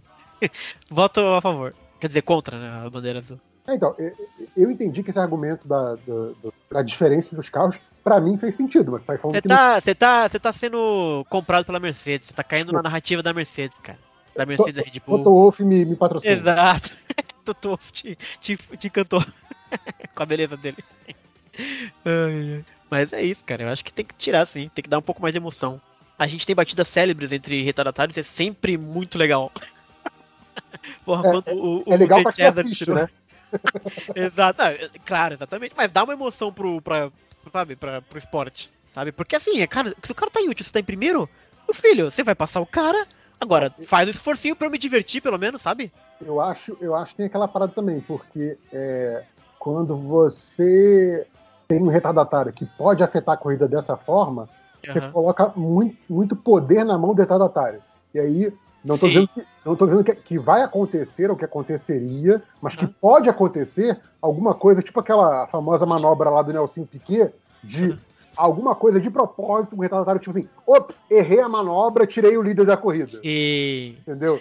Mas isso gera cenas lamentáveis, como a, do, a famosa do Schumacher indo no box do Coulter. O Coulter era retardatário e o Schumacher bateu nele. E foi tirar satisfação na McLaren, entendeu? Um espetáculo Estamos falando, de, estamos falando da minha corrida que eu tô tentando fazer a gravação. Estamos. Ah, amo tanto. Entendeu? Então, assim, cenas lamentáveis, gostamos. Por entretenimento é ótimo. O Schumacher foi uma merda. Ó, é, exato, o entretenimento é ótimo. Ah, estávamos falando de, de É. Portimão, algo mais de Portimão? Portimão. Não Peraí, eu vou, eu vou dar uma colada aqui, porque eu tenho um Twitter onde eu só falo de, de Fórmula 1. Ah, é verdade. É bom falar disso, hein? É, divulga aí o seu tem Twitter. que divulgar esse Twitter novo aí. A, a- a conta, a conta fake da Júlia pra votar, votar duas vezes o piloto do dia, pra dar dois votos Ah. pro. Não, não, ele não vai por- pela conta do Twitter, ele vai pelo. Já tentou, olha lá, já tentou. Já, não, mas eu assumi que, que eu tentei no. é, qual que é o nome, gente? É, que eu tentei na, na semana, nessa semana, eu tentei mesmo. E, tipo, ai, por que não? Ele merece, gente. Depende da corrida, né? Essa não mereceu tanto também. E Não. Pra, pra Júlia sempre merece. Vai. É, exato, no coração dela. O, o que mais que você fala de Portimão, Júlia? O que, que você colou Eu tô aí? tentando chegar aqui, quero ver se eu já cheguei no. O Alonso pontuou de novo. Chegou em décimo, acho que não me engano. Péssimo não. Ah, Ficou- A- Alonso tá se achando na Alpine ou ainda não? Não, assim, ele foi Mais ou menos. Mari Ele, Becker, né? ele deu uma. um- Ele fez uma minha culpa dizendo que é, ele ainda não, não se achou, que tá tendo uns problemas aí com o carro e que. É, peraí. É, o, o- a impressão que eu tenho é que o, o- o Alonso tá, tá fazendo o Ocon parecer muito bem. em É, contraste, pois é. né? Exatamente. É tipo, Ocon- nossa, não sabia que o Ocon era tão bom assim. É porque o Alonso Sim. tá mais ruim do que o Ocon bom. Exatamente. Ele, ele, tá com, ele tá com dificuldades, não adianta. Assim, cara, é, tudo bem que ele ficou pouco tempo sem, sem correr, mas. Esperávamos mais. Mas É. velho, o pinto não sobe mais. Não, mas então, é, eu acho que tanto em, em- em Portugal quanto na, na Emília Romana rolaram umas coisas bem interessantes que foi tipo é, Vettel, é, Alonso e Raikkonen meio que correndo. Próximo. É, exato. Então, eu tô tentando lembrar qual que foi a data da. Ah, acabei de achar. Comentários sobre meus comentários sobre. Ah, sim, eu fiquei. Coisas que eu fiquei chateada, né? Tipo, a Ferrari finalmente abriu, aprendeu a, a fazer pit stop. E. né? Não, não gosto, sabe? Porque antes errava uns negócios, agora é a, a Mercedes que. É... Ah, então, o. Ah, e foi em Portimão que o, o Kimi saiu na primeira volta. Porque ele pegou e, tipo, ele tava literalmente girando os botões. Sabe quando você tá perto de casa, que é quando você tá menos prestando atenção no trânsito? Que aí você vai mexer no rádio, procurar alguma coisa na bolsa, e aí você bate numa placa. É, história verídica. É, não, É. não- não posso dizer que sei, mas acredito. É, então, ele tava literalmente lá na largada botando, ajustando alguma coisa e catou o, Giovinazzi. o Giovinazzi. É, e, e, tipo, e foi um erro tão bobo, tão bobo, que, né, pensa assim, cara, o, o que, que aconteceu com esse, com esse moço? Eu tô dando risada com o Giovinazzi porque eu tava vendo corrida de Mônaco e apareceu o Giovinazzi na tela, que tava correndo bem, inclusive. Aí apareceu só escrito assim, Giovinazzi. Aí eu fiquei, gente, qual que é o primeiro nome do Giovinazzi que eu não lembro? Antônio, É Marco? O que, que é? Marco? Será que é. Fiquei pensando em vários nomes italianos, entendeu? Aí depois quando apareceu inteiro, Antônio, falei, caraca, Antônio. Mas só esse pedaço de trivia aí, que eu fiquei chutando nomes italianos pro Giovinazzi. É, eu também jamais pensaria que o nome Cara. nome do cara é Antônio, assim, foda-se. Fiquei desgraçado na minha cabeça. Demorou pra aparecer. Mas enfim, Portimão, Julia. Ah, não, aí tem, tem. Ah, tem reclamações que- minhas sobre Binotto. É, Sei. sempre. Não, eu já falei que enquanto o Binotto estiver lá, eu não torço mais pra Ferrari. Teve o Hamilton não reclamando do- dos pneus deles. Olha só. É, então. O- E- Quando e aí foi o- que o Hamilton fez a centésima pole? Foi em Portimão ou Foi- foi na Espanha? Foi na Espanha. Ah, acho que foi. Eu não lembro. É, e o, o Bottas dessa vez conseguiu passar o, o Russell, né? Foi dar uma volta no Russell e não precisou bater. Olha só. é, pra passar a volta o cara deixa, né? Queria se fosse pra puta posição. Porradaria que ia ser. É, exa- exatamente. Então. E, e, é, a gente comentou, né, do, do Ocon que ele tá mostrando bastante serviço. Na, Tá na corrida de Portugal foi uma delas que ele deu uma surpreendida. Uhum. Que a gente olhou e viu assim: caraca, rapaz. É... E, mas querendo ou não, foi uma corrida meio chata, né? Do tipo. Comparado não- com o ano passado, é, não foi tão emocionante. Exato. É, mas assim, não teve nada de caos mesmo. A gente esperava uma coisa muito mais interessante conta do ano É, passado. se a gente for comentar, a única coisa ma- mais caótica que aconteceu foi o, o, o Mazepin não dando blue flag pro, pro Pérez e quase batendo, né? Uhum. Então, assim, é, é mais ou menos isso que aconteceu. E, e aí foi o, o Hamilton dando aquela. A coisa. Ah, e teve o, o, o bonito do Alonso passando o Sainz é, para pegar o, o oitavo lugar. Olha só. É, É. E nessa pista, o Bottas que fez a pole, né? Então, o Bottas fez a pole e jogou em terceiro. Parabéns, Bottas. Aqui, É. só pegando aqui o- os resultados que a gente, que a gente pulou, né? É, de Imola, né? Emília Romana, Verstappen em primeiro, Hamilton segundo, Norris terceiro. Não, mas a gente falou isso. A gente falou? Aham. Meio, meio por cima, assim. É, lembro de ter falado especificamente do, do, do pódio. É, em, em Portugal, Portimão, Hamilton primeiro, Verstappen segundo e Bottas terceiro. É aquele, Bota a terceira. O famoso, o, o pódio padrão, né? É, o Pódio, pós O padrão. pódio mais repetido do mundo. pódio padrão. Hum. Então é isso. Terminamos Portimão, vamos pra Espanha? Nossa senhora, cara. Que corrida chata. Eles arrumaram uma das últimas curvas, a curva 10, e não adiantou de bosta nenhuma. Não era Porque chato. ela continua muito chata. E não, não tem, não tem o, o que fazer.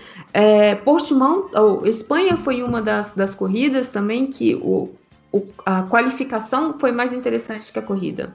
É, sim. A única coisa legal da corrida é a tal da estratégia da Mercedes, né? Que eles acertaram, assim, ó, em cheio. Foi perfeita a estratégia pro, pro Hamilton passar o Verstappen, que ele fez uma passagem a mais, aí ele conseguiu tirar 20 segundos na pista com pneu novo, ainda passou ele.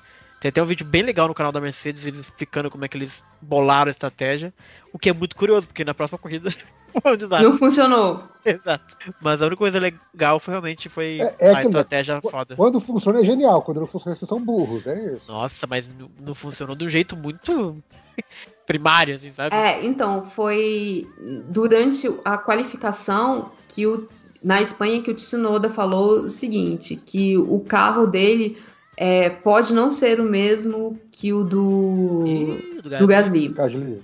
Uhum. Tá, e aí foi a corrida que a- aí a Honda, o seu Honda chegou e virou assim, desliga aí. Desliga, desliga o carro dele, não vamos... É, ah, e sim, foi na Espanha a centésima pole do homem. Do homem, maior de todos. Cara, Do eu não homem. sei de onde que ele tirou essa pole, porque, É verdade. cara, Q1, a Q1 andou, Q1 ninguém anda bem, Q2 estava lá ok, chegou no Q3, o cara fez uma magia naqueles dois primeiros setores, que eu fiquei assim, é, é isso, ele É tem ele. uma grande coleção de pneuzinhos. Cara, é, é- tudo bem, a gente fazendo todas aquelas ressalvas, né? O cara tem a carreira longa, sempre em equipe boa, a- as corridas agora são tão 35 corridas por ano, né? Essas porra toda. Né? Tô, tô exagerando, gente, mas são mais de 20. É, Mas assim, cara, 100 poles é um número muito, muito, muito É absurdo. muita consistência, né, É, cara? Cara, é muito absurdo. É muito absurdo. Sério. 100 poles na, na parada, tipo, super de elite como Fórmula 1. É, é tipo, caralho, que número inacreditável, assim, sabe? sim, sim, exato. É, é assustador. É, é, tipo. é- e e é aquilo, né? Como eu fiquei anos sem ver Fórmula 1, é até difícil de, de mentalizar como que o cara construiu esse número durante a carreira, sabe? Porque assim, né, você faz algumas poles por ano, você não faz pole em todas as provas por ano. Né? É, é- é, se você tem um, um- um carro, como a Mercedes tem nesses últimos anos, né? Que é, é, quase sempre o mais rápido, sempre o mais consistente, etc, etc, as vitórias meio que vêm naturalmente, né? É, para você fazer a pole, que além disso requer concentração o tempo todo e tirar o máximo de cada curva e tal, tipo, é- é, seria muito fácil se você tem um carro competitivo, digamos, sei lá, Mercedes, Red Bull, Ferrari. Vamos botar aí os carros, McLaren também, digamos assim.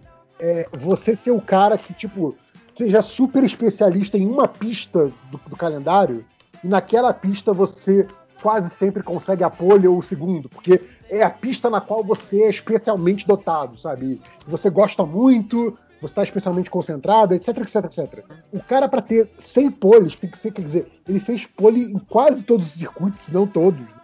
É, Se não me engano, acho que são todos. Acho que não tem nenhum é, circuito. é muito inacreditável, assim. É, é um feito muito, muito, muito bizarro, assim. E o negócio sobre a, a 100 poles dele, né? Que é, eu fiquei muito. Todo mundo ficou impressionado, né? E começou uma discussão, uns amigos meus ali no Twitter, Hum. sobre é, a porcentagem de poles dele por corridas é, disputadas, né? Sim. E aí eu fui atrás e tem as estatísticas dele assim, ele é o quinto da história, mas ele disparado é o que tem mais corrida, e claro, assim, é porcentagem, então tanto faz o número de corridas. Exato. Mas ainda assim é gigante, tipo assim, o primeiro é o, é Fangio, com mais de 50% de, de, de pole positions, mas ele disputou ali 70 corridas, 80 no máximo. Não, e, e era muito bizarro porque o, o Fangio tinha se dado, né? Porque ele não era um piloto de uma, de uma equipe só, ele trocou de equipe várias Trocou vezes. várias É, vezes. exatamente, continuou sendo exatamente. foda, assim. É isso.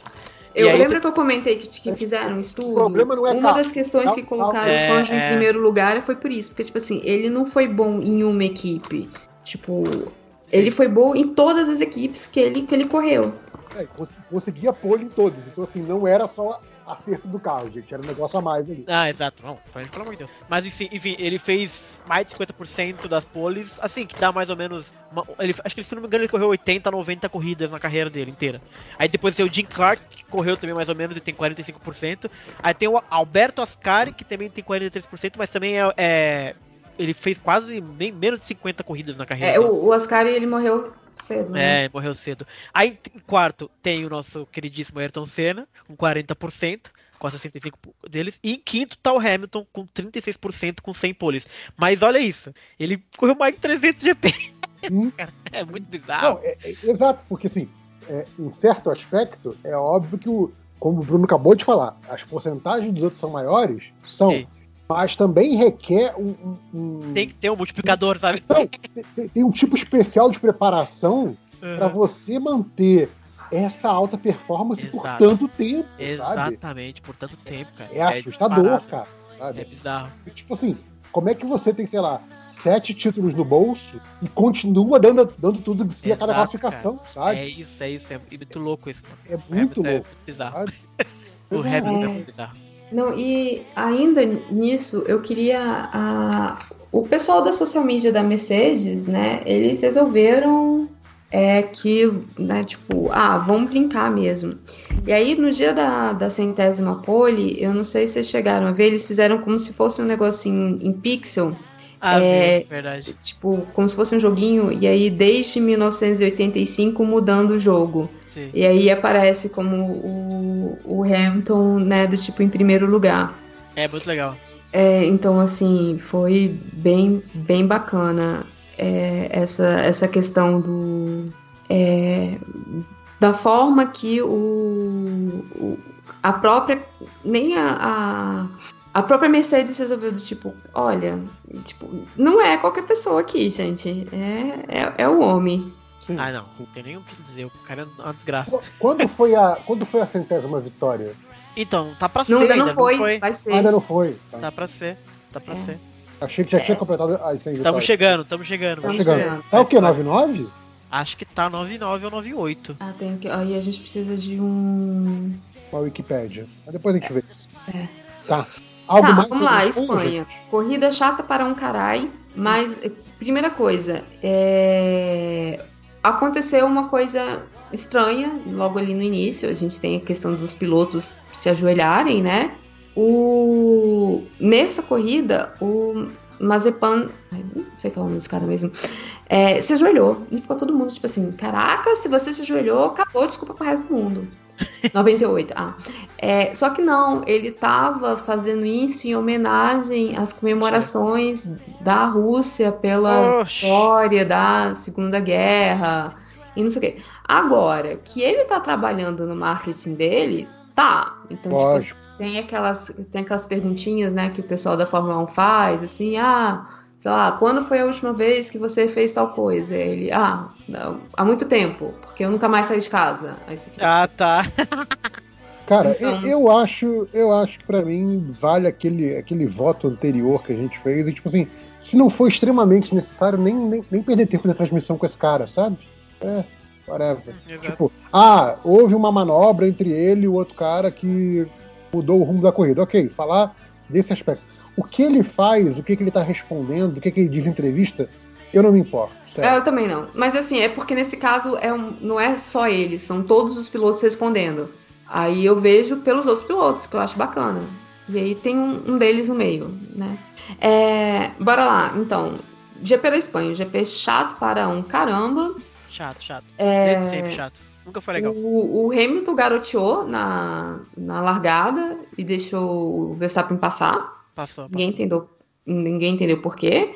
É, o Leclerc e o Bottas tentaram é, disputar alguma coisa e o Bottas nem para ser uma pessoa útil e tiraram o Leclerc. E aí foi aquele momento trapalhões na, na Alfa Romeo com o carro do Giovinazzi. Vocês lembram disso? Ah, sim, sim, sim. que de repente não tem pneu, não sei. Ah, foi quer pior do que errado, tipo assim, verdade. não foi pior Era- do que a Mercedes em errada Mônaco. era a roda Mas do outro. foi Era feio. outro tipo de roda, foi uma loucura. Uma loucura quando acontece isso, né, cara? Tipo, cara, vocês não estão preparados, cara. Você tem, tipo, ele faz. Ele para no máximo duas vezes na corrida. Como é, É, que pode é, uma assim- operação tão. Porque assim, os- todas as equipes são super, né, regradinhas. Como é que acontece, cara, do negócio disso acontecer? É um negócio muito louco na minha cabeça. Então, eu lembro que, por exemplo, quando aconteceu aquela bagunça da Mercedes, é porque eles realmente não estavam esperando o Hamilton. É, porque teve safety car. Porque o Hamilton bateu um pouquinho antes do, da entrada. Isso, exato. Então ele conseguiu voltar e entrar. Só que não deu tempo de avisar, galera, tô chegando aí com, com o bico quebrado. Aham. No caso, o que parece torcer foi que alguém chamou o Giovinazzi e esqueceu de contar pro resto da galera. Ah, que maravilha. É, É, então Foi, foi mais ou menos isso que, que aconteceu. Teve uma coisa interessante na corrida da, da Espanha, que depois o Hamilton falou, né? Que como o Hamilton correu muito atrás do Verstappen, ele contou que ele descobriu muito mais sobre o Verstappen naquela corrida do que todas as outras corridas. E aí tem aquela tal da discussão da asa móvel Ah, da Red Bull, se ela se mexe, se ela não se mexe, tá rolando uma mega protesto, é que vai se decidir se a tal da asa mexe, e que realmente ela mexe. Tem um vídeo, eu vi um vídeo no YouTube, e de fato ela mexe.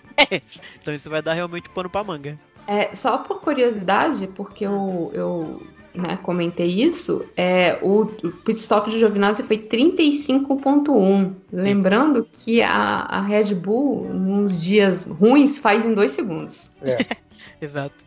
Cara, parece Então- que o, o- mais rápido do ano, que foi na primeira corrida, ah, foi o, o, o pit stop da Red Bull, foi 1.93. Exato. Ah, tá. Tá. Só pra, pra, pra botar o que. Pra botar em contexto, ele foi trocar né, os macios pro médios, é, mas aí um dos, dos médios estava vazio. Ah, é verdade, tava murcho o pneu, Tava o murcho. cara tava- é, aí os caras bateram e falaram assim: Eita, rapaz, não pode Ah, botar cara- isso não. Eu achei foda do mecânico, o mecânico botou a mão, deu um murro, falou, caraca, tá murcho essa porra, não pode botar nem fudendo. Que sou eu, claro que sou eu, sou, sou um idiota, né? eu ia falar, pô, tá redondo, bota e vamos. É, é, Tá é, redondo, bota, né? Tá isso, né? Eu... o cara tem presença de espírito, dá um murro no, no Não, é. Caralho.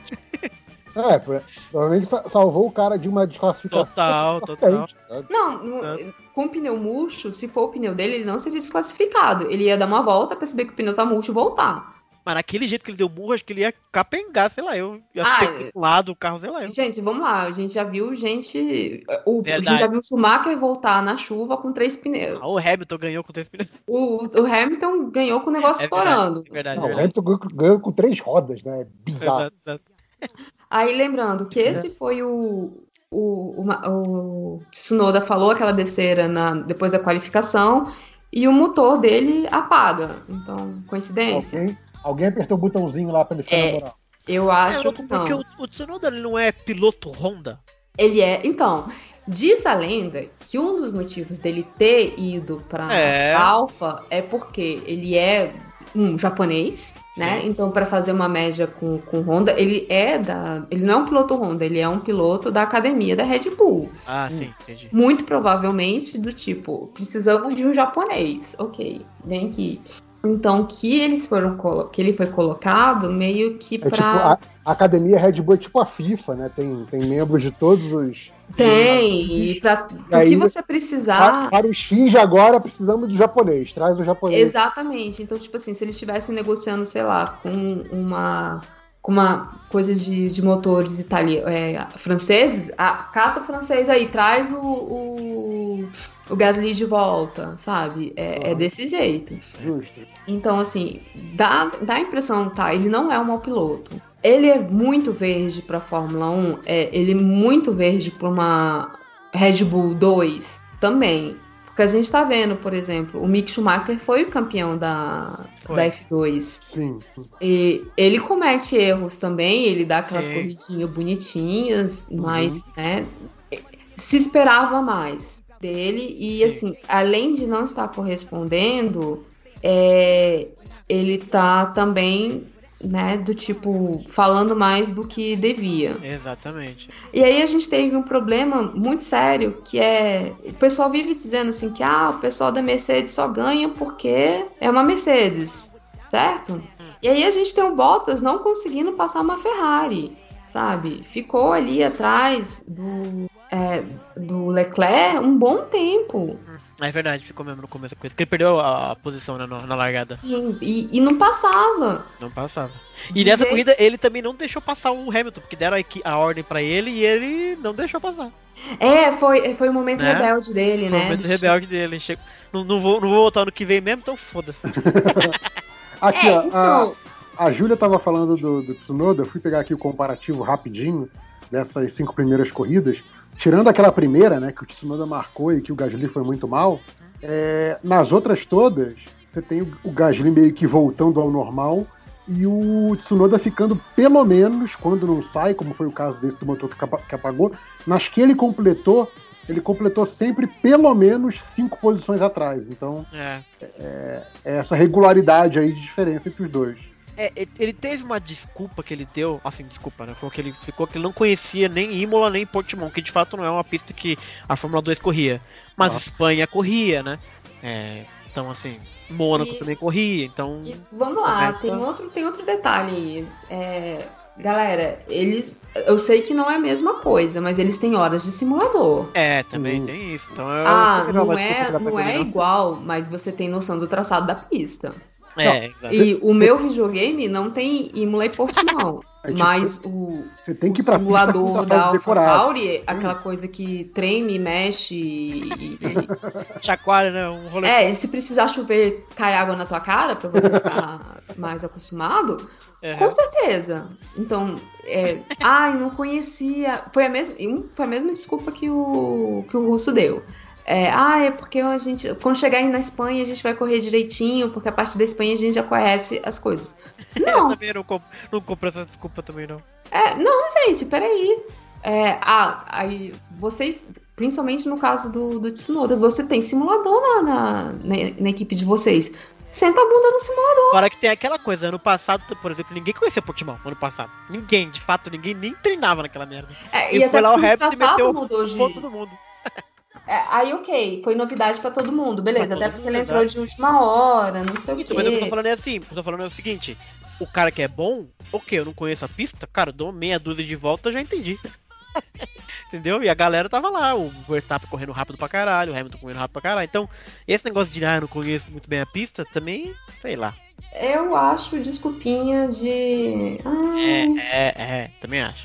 É, eu tinha esquecido que o Bottas não tinha. Não tinha. Demorou pra deixar o, o Hamilton. Demorou. Mas é.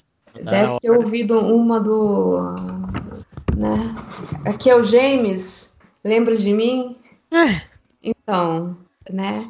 Tá, é, continuando. Aí a gente tem essa. Aí o meu comentário foi, gente, a gente achou ruim a Espanha. Semana que vem. É, semana que vem era Mônaco. que, Ah, né? já tô Aí- cara. Aí Espanha tem aí de novo o, o pódio padrão, né? Hamilton, Sim, Verstappen, é, é literalmente Hamilton, Verstappen e Bottas. pódio padrão.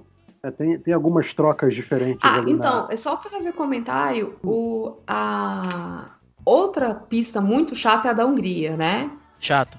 na... Hum, Não, eu- eu estou comentando, né? Não, Estou sim, é chato afirmando. mesmo. Sim, sim. É, a, a Mercedes ganhou da, da Red Bull com a mesma estratégia da Hungria de 2019, que é Ah, trocar entendi. cedo o, o pneu, não, trocar mais tarde o pneu. Aí você lembra que tem um momento que o Hamilton vira assim: ah, eu não sei se eu vou ter pneu pro, pro final. Aham. Aí o, o cara do rádio dele fala assim. O, o cara não, né? O engenheiro dele pega e fala, mas o pi- do, pneu do Verstappen vai estar pior? Sim. Então, e aí é o momento que o Verstappen percebe que, tipo, ah, é, não vai rolar, o Hamilton já tinha passado, e né, na hora que chegou ele passou com uma certa tranquilidade. E aí o que, que ele fez? Porque o, o Bottas estava muito longe, entrou, fez a, a volta mais rápida para não Uhum. ficar com, com tanta diferença sim. e, né, para não ficar ter um, um ponto a mais, o que eu acho, eu acho legal esse negócio da volta mais rápida, mas eu acho que deveria ser proibido fazer isso. É verdade. Ah, Eu ia, Eu, eu ia comentar isso, eu estava olhando, tô aqui com, com a página aberta com os resultados das corridas, e é muito interessante isso, porque em todas as corridas, a, a volta mais rápida da- da- dessas cinco até agora, né? Nunca foi do primeiro, então sempre foi esse piloto que tentou dar aquele, vou dar o último, né, trocar o pneu e dar aquele último última tentativa no, para tentar pegar esse pontinho extra, que o primeiro, obviamente, está pensando na, na, vitória primeiro, né? Uhum. É, e quase sempre foi o segundo, porque aquela, era exatamente essa situação de que assim, o primeiro já abriu tanto que em vez de ser essa diferença de 25 para 18, vou fazer ser 25 19. Né? Não, é, é e aí entra aquela coisa, e eu já tô longe o suficiente do terceiro colocado para ele não me passar. Exato. Ou se ele me passar, vai ser pouquinho, eu tô vindo num, num pneu zerinho. Eu passo de volta. A não ser que ele me tire, né? Porque era aquele momento que a gente fica esperando o Bottas fazer alguma coisa. Sim. então aqui, é... ó, na, na, na, primeira corrida é, foi o Bottas com o terceiro. Na segunda corrida foi o Hamilton com o segundo. Na terceira corrida foi o Bottas com o terceiro. Na quarta corrida foi o Verstappen como segundo. E na quinta corrida, que é exceção, né? Que era o Hamilton que estava lá em sétimo e tal. E aí fez a volta mais rápida. Inclusive, acho que nessa última ficou tendo um, um, um ida Sim, e volta. uma troca de é, voltas mais rápidas no final. Até, até, o, até o Sainz, eu acho, o Pérez. É, o, Pé, o, Pérez fez uma, uma sequência de voltas mais rápidas. Só que aí o, o, o Hamilton conseguiu estar tá numa distância de pegar pista limpa, né? Que em Mônaco é quase muito difícil, tem sempre alguém naquele lugar né? Porque pista é minúscula. Calma, Júlia, segura. É a próxima corrida. Você já vai, já vai botar todo o seu ódio naquele lugar. Uhum. Não. É porque assim, é... a Espanha, ela é chata. Porque uhum. ela tem aquele problema de tipo, o melhor lugar que seria para passar tem uma chicane antes. Aí você. Ah, não dá. Então, tipo, você tem dois retões que, que rolaria, que, que é. De, é, o nome lá do negócio que é a Biasa. Uhum.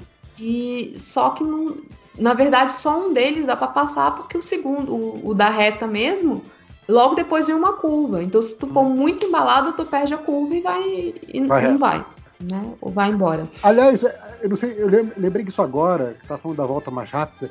Eu acho que foi a de a de Portugal que o, o Verstappen chegou a fazer, só foi que Espanha. ele passou quem passou do, dos limites da pista? Acho que foi Espanha. Foi Ou foi Espanha? Portugal, não sei. Foi um dos dois. É, é. a Espanha tá constando que ele tá com a volta mais rápida, mas também pode ser. Ah, então não, então, então pode ter. Então, que é, Bottas. corrida e depois tirar... Bottas em Portimão? Pois é, Bottas ficou em, ficou em Portimão. Então foi aí, foi Portimão, realmente. Então, que o... Cara, que eu, que eu lembrei que, cara, eu, eu, ri muito com isso, que eu falei, caralho, o Verstappen conseguiu a volta mais rápido no finalzinho, que merda. Que...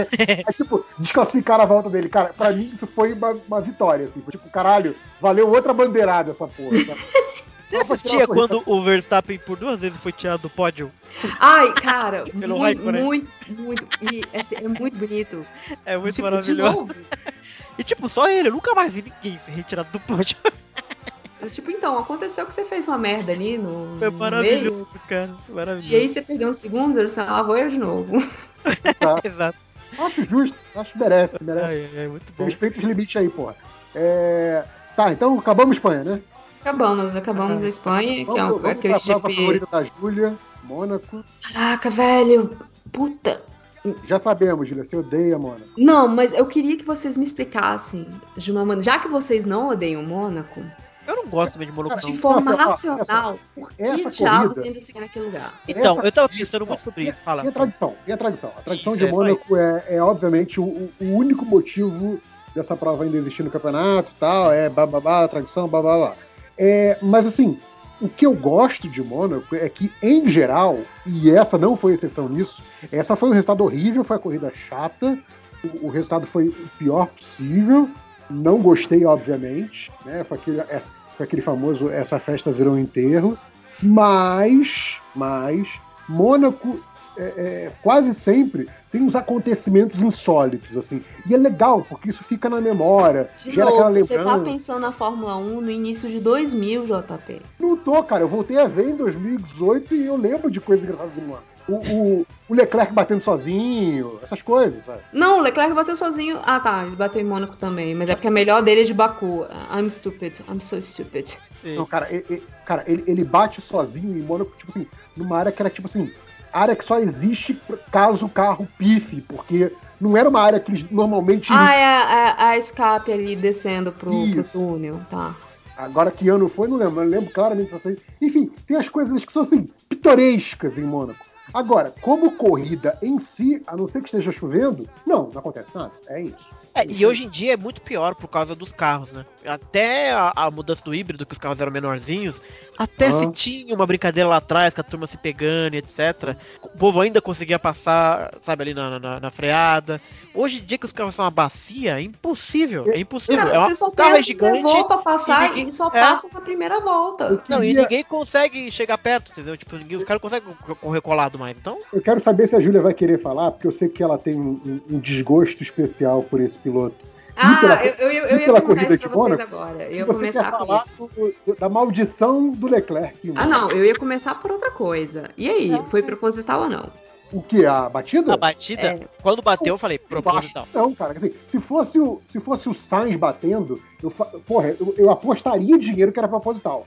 Agora, ele batendo exatamente por correr o risco de mudar o acerto do carro, que Não, aí, aí tem, tem, tem, tem duas coisas aí, JP. É, era pra bater, mas não era pra bater tão forte. Temos, temos histórico disso. Temos Schumacher, que fez isso, não vou lembrar o ano, desculpa aí, mundo. 2006. É, e nós temos o, o, Rosberg. o Rosberg, que também já fez. Aí ele vira assim, pô, eu não vou poder bater nos mesmos lugares, Mas, né? não, mas, vou eles poder- não, mas eles não bateram, essa é a questão. Não, Aí o Schumacher né, bateu. eles tá- É, mas, ele tá Schumacher- estacionado- mas foi só tipo um negocinho Foi um muito. totozinho, tá? Foi um totozinho, exato. Não quebrou muito, sabe? É, então, e- ele fez Não, mas pra aí- não quebrar. Aí era, era, era aquele, o Schumacher não- que não fazia nem questão de disfarçar, né? O Schumacher era, era o Dick Vigarista, né, cara? Sim, sim, o Schumacher era cara, eu, eu, tô, eu tô roubando mesmo, e se não gostar, eu roubo mais. Era. O, o Rosberg simplesmente chegou e falou assim: vou estacionar.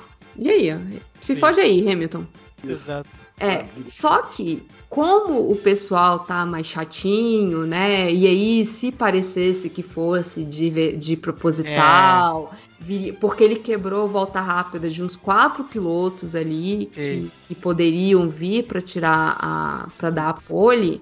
Então, é, minha teoria da conspiração.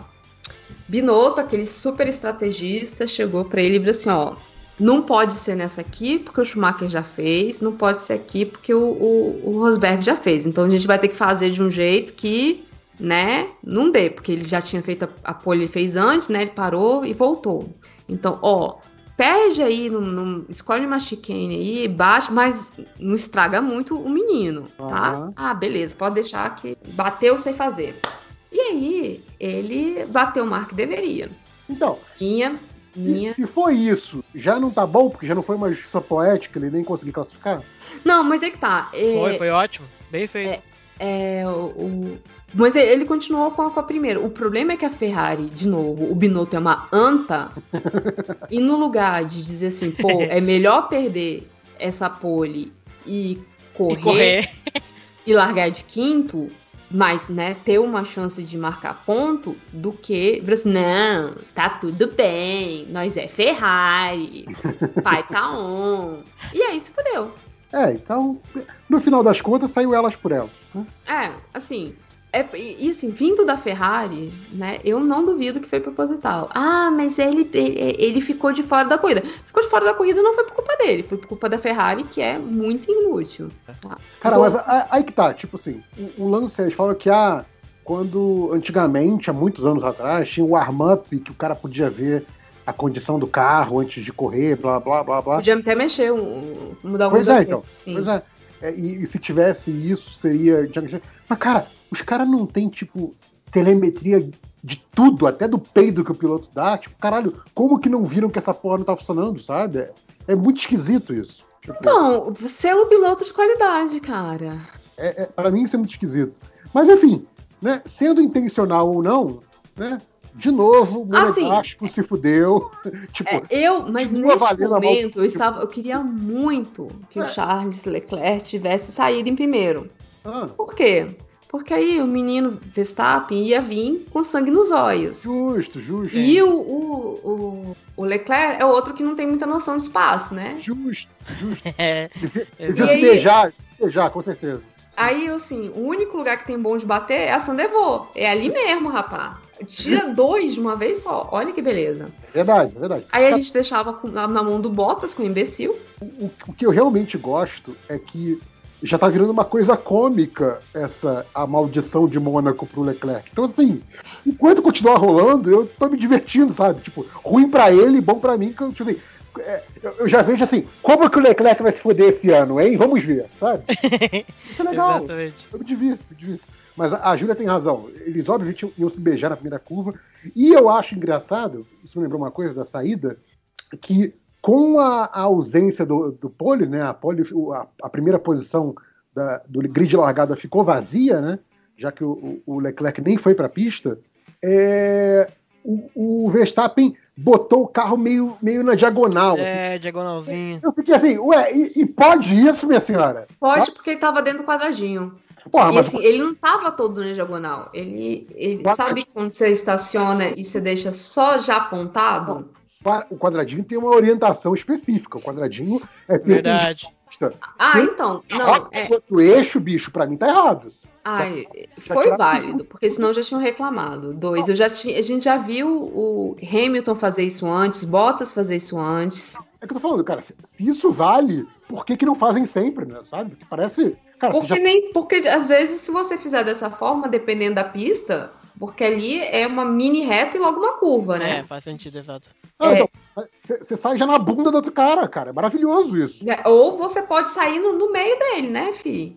Não, a não- se fosse o Bottas, eu ficaria preocupado, porque o Bottas larga mal. Mas, pô, se eu sou o segundo, o Hamilton é o primeiro, eu sairia inclinado sempre. Porque, porra, vou sair sempre na bunda dele já. Faz sentido, faz sentido, Porra. é verdade, é verdade. Você não tem correção pra botar atrás, você já sai atrás. É, mas é, é- tá, gente. Eu, é- eu minha- concordo, eu acho, acho muito, muito esquisito isso aí. Eu acho Mas eu, eu- a gente tá esquecendo que, tipo, não é só um, um drag race, sabe? Não são só dois. sim, sim. Você deixa meio de bunda, vem outro e te pega pelo lado, já que você tá deixando a porteira aberta e primeira curva. É verdade. Todo Se você mundo não largar passa. bem, você erra. É. É.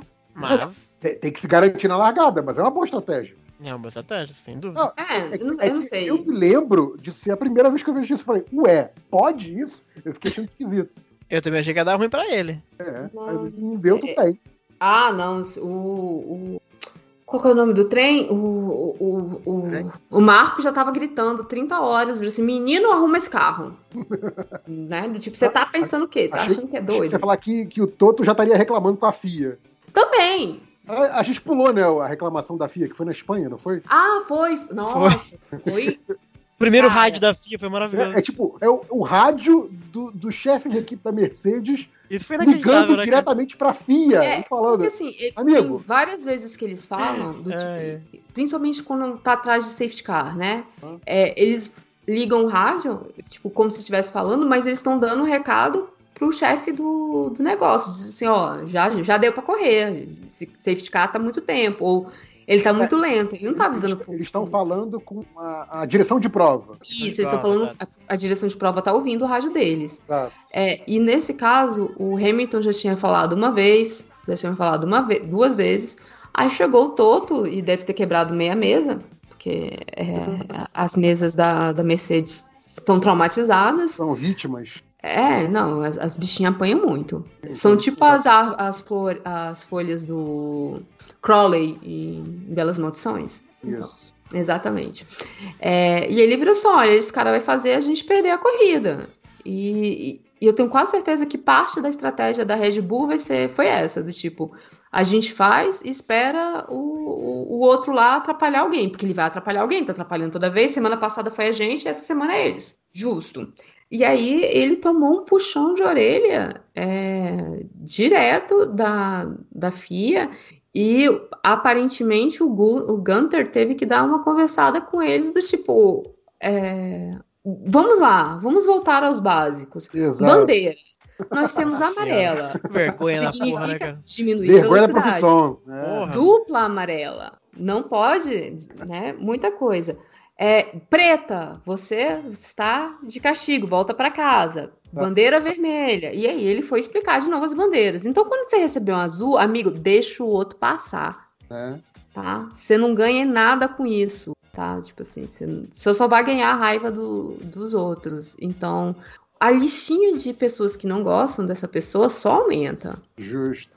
assim, declaradamente. E foi interessante, porque assim, eu, a gente já ouviu é, chefes de equipe falando, mas geralmente é falando com, com o piloto mesmo, chegando Aham. para falar com a direção de prova, né? Tipo assim, ou dá um jeito no que tá acontecendo. Então, é a primeira Mas pelo, pelo que falaram na transmissão, eu entendi que não. Que assim, outros rádios com direção de prova já apareceram antes. Que esse foi um rádio com a FIA. Que, tipo assim, Ah, é, é- é- aparentemente é um canal que existe, mas que não há razão para ser usado. E aí o, o Toto Wolff fica assim, cara, eu vou apertar o botão vermelho, sabe? Tipo assim, foi uma coisa. O, o que eu entendi da transmissão é isso, que assim, cara, foi um, foi um rádio que a gente nunca tinha visto antes, sabe? Tipo, Ah, pode crer. rádio de um- diretor de equipe com a FIA. Aparentemente já tinha tido rádio é, de comissário de prova com a FIA, alguma coisa assim, ou da FIA para as equipes dizendo. Ah, aqueles casos de chuva, né? A Uhum. corrida retorna, não sei o que, não sei o que. Que às vezes essa transmissão vem da FIA e não da direção, da direção de prova. Enfim, alguma coisa desse tipo. Mas que esse tipo de chefe de equipe para a FIA foi a primeira vez na história que isso, pelo menos em transmissão, aconteceu. Por isso que eu achei muito curioso. Assim, ver, caralho, o Toto Wolff, tipo, apertou o botão de desespero mesmo, assim, sabe? Aquele botão que é protegido, sabe? Que duas pessoas vão apertar ao mesmo tempo a liberar o botão. Não, aquele, bomba aquele que fica no o do metrô, que tem que quebrar o plastiquinho. Isso, É um caso de emergência, esse, esse rádio aqui. Foi. Exato. É, e aí, é, só mais um comentário a respeito do, do Toto Wolff. É, Bottas, né, faz pole. É, uhul, parabéns, amigão. Hamilton ganha a corrida, né? Tá lá o cara vibrando, falando yes, não sei o quê. Eu falei assim, gente, mas o pessoal da Mercedes não disfarça mais a preferência que tem pelo Hamilton. E, e cada vez mais o, o Bottas tá dando sinais de que ele não É, né? é Tô demitido. Parece, é, parece que não vai voltar É, mais, não. então, cara, a, a- a situação do menino Bottas, né? É, aliás, pô, já que vamos falar do Bottas, antes de a gente falar da situação do Bottas, que eu acabei de ver aqui que ele não completou o Mônaco, vamos falar do melhor momento de Mônaco, que a gente tá falando de coisas pitorescas, Sim. é a porra da roda, que inclusive eu mandei a matéria pra vocês, que no dia seguinte a roda ainda estava lá. Eles vão ter que mandar o carro pra fábrica pra serrar a roda. Cara, Então, isso é um negócio pneu- inacreditável, Aquele cara. pneu não sai. Eu vi um vídeo que a última vez que aconteceu isso foi tipo em 92 com o Patrese, por exemplo, Olha sabe? que maravilha. Mano, qual que é a Então- chance disso então- acontecer, velho? Quem- quer falar disso que aconteceu? Que isso foi lindo, gente. Então, é, eu vou, eu vou assumir aqui que pra mim a troca de pneus na Fórmula 1 é uma mágica, tá? Eu vejo o pessoal colocando uma pistola, Uhum. tirando um pneu, colocando outra e eu não sei como é que isso funciona. Então, assim, eu- nesse assunto eu estou assumindo toda a minha ignorância aham. e eu sei que deu uma merda. Sim. E é, aí o pessoal falou assim: ah, espanou. Tá, eu- desculpa aí, não sei o que que significa. É, ah, mas quebrou por fora e espanou por dentro. De novo, não entendi nada, não tô entendendo nada que vocês falaram. É, aí saiu do tipo, não, porque a forma. Isso foi, eu acho que a primeira desculpa do, do Toto Wolff. A forma que ele estacionou Sim, ele Fez botou a culpa no Bottas. Sim. Cara, isso é um absurdo, fala sério. É, a forma que ele parou ali fez com que o. o- o, cara, o cara tivesse que esticar mais a, a pistola. Não, é, Ah. ele teve que botar a pistola. Ele usou no meio ângulo no ângulo esquisito. E aí a errado, pistola é. ficou inclinada, porque o cabo não estava chegando. Então a pistola não entrou perpendicular como deveria. Peraí, mas essas pistolas não tem. Precisam estar ligadas no cabo? Porque eu achava que elas ficavam, que elas tinham bateria. Tanto que a gente já teve Não, é problema de cabo. pistola tá sem bateria e ter que pegar outra. Eu acho que era o Sei. cabo, se não me engano é cabo. Não, a gente Não. que era com Não? cabo. Acho que ela pode funcionar sem cabo, deve ter alguma Hum. pistola tipo, ah, se essa aqui der problema, corre com a pistola com a bateria e co- corre aqui, sei lá. Tá, eu, eu sempre achei que fosse o contrário. Se a, que, a- se a que tem bateria der problema, a gente pega com cabo. Mas tá, de novo, isso pra mim é mágica. Aham. Então, não, vocês falarem, eu, eu realmente vou acreditar. E aí eles ficaram lá tentando tirar a, a, roda, Sim, a- o pneu, desculpa, por muito, muito tempo. é e aí saía, entrava um, saía outro, entrava. Eu queria saber, gente, o que que tava passando na cabeça do Bottas nesse momento? É, o Bottas, co- co- como disse a Mariana na transmissão, né? Que imagino que a vontade do Bottas era, era sair e ajudar também, né? Tipo, deixa eu tentar aqui, deixa eu tentar também, deixa eu tentar, né? Deixa eu fazer. Deixa eu Deixa eu fazer. tentar aqui, que vocês não estão conseguindo fazer. É, sacana... é, é sacanagem comigo? Peraí. É, Vocês estão fazendo de propósito? E aí, de novo, aquela coisa, né? Como é que uma equipe que nem a Mercedes Exato. comete um erro desse, e comete um erro desse sempre com o Bottas. Não tem essas cagadas no do Hamilton, cara. Sabe? Assim, já teve com o Hamilton, né? É, é- é aquela parada. É, é aquela parada. A, a do Hamilton, geralmente, o que, o que acontece é que assim, pode não ser a parada tão rápida quanto a da Red Bull, mas não costuma ser uma parada com problemas. Você lembra a parada com problemas da, da Mercedes? Você lembra do Bottas, você lembra aquela do Russell ano passado. Você não lembra do Hamilton. Não, mas o que eu falei de problema, Exato. eu tava falando da Alemanha em 2019. Porque, tipo, se você tem que trocar a, a, a frente do carro, você demora a trocar o pneu, porque aparentemente o- o- dois macacos ali não, não funcionam. Um dos macacos precisa tá, sair da, da frente para poder ir pro outro lado. Pelo menos o que eu entendi de, de pessoas comentando na transmissão é isso. Ah. Por isso que eles trocam primeiro a frente e depois vão trocar o resto dos pneus da frente, os pneus de trás. Não sei, desculpa aí, gente, me corrijam. É, e aí foi um dos motivos de ter demorado. No caso do Bottas, não tinha, não tinha Não, esse esse, acidente do Bottas, é, essa- esse pit stop, ele é, ele é bizarro, porque assim, atrapalhadas em pit stop acontecem, né? Só que chega um momento lá, passou os 20 segundos, a turma, ok, entendemos, vamos lá, botar o carro pra cima, trocou, o carro sai. Sim, Demorou 40 sim. segundos, ele saiu. Nesse caso, foi no primeiro segundo, o cara botou o negócio, espanou tudo, lixou a, a parada inteira e acabou. Não tem o que fazer. Não tem o que Não, fazer. E aí, exato, tipo- assim, é, não é eu não tenho o que fazer a tempo da corrida ser viável. Exato, não Eu tem o que fazer. o que fazer Acabou. pra sempre. É tipo, a, a roda, a- aquele pneu está preso Não no carro vai sair. até agora, sabe? Isso é muito bizarro. Isso que é maravilhoso. E assim, eu, eu- é, o que aconteceu foi isso. A, a pistola en- aparentemente não encaixou direito. Isso que eu acho bizarro e eu acho sacanagem culpar o Bottas por isso. Porque, Sim. porra, a parada tem que encaixar, gente. É, é um negócio de encaixe, entendeu? Você tem a roda e você tem o pino da roda lá pra você tirar. E a pistola era feita exatamente pra entrar encaixadinho lá. Exatamente. Então, exatamente. Então, assim, como é que o cara colocou a porcamente, entendeu? Sim, E aí, e aí ele apertou, porque é tipo uma arma, né? E aí faz eh, uns giros bizarros. E como não tava encaixado, em vez de ele girar, né? Em vez de ele É, girar, aquilo- mais ou menos aquilo um parafuso. super bizarro, super Exato. potente. É como se fosse um super parafuso e aí ele. A furadeira gira muito rápido. Só que ele não girou. E não girando, ele lixou ela inteira. E aí perdeu os, os grooves, né? Como é que chama? É, a, As entrâncias, entrância. né? é, Isso, as E entrâncias. aí, no momento que Então já era. entrância, tem como. Cara, não tem pé de cabra que tire aquela porra. Exato, É porque aí ele fica girando, mas ele gi- gira em vão. Gira no vácuo, porque não tem, não tá se pegando em nada. Então, Exato. que fazer com a roda.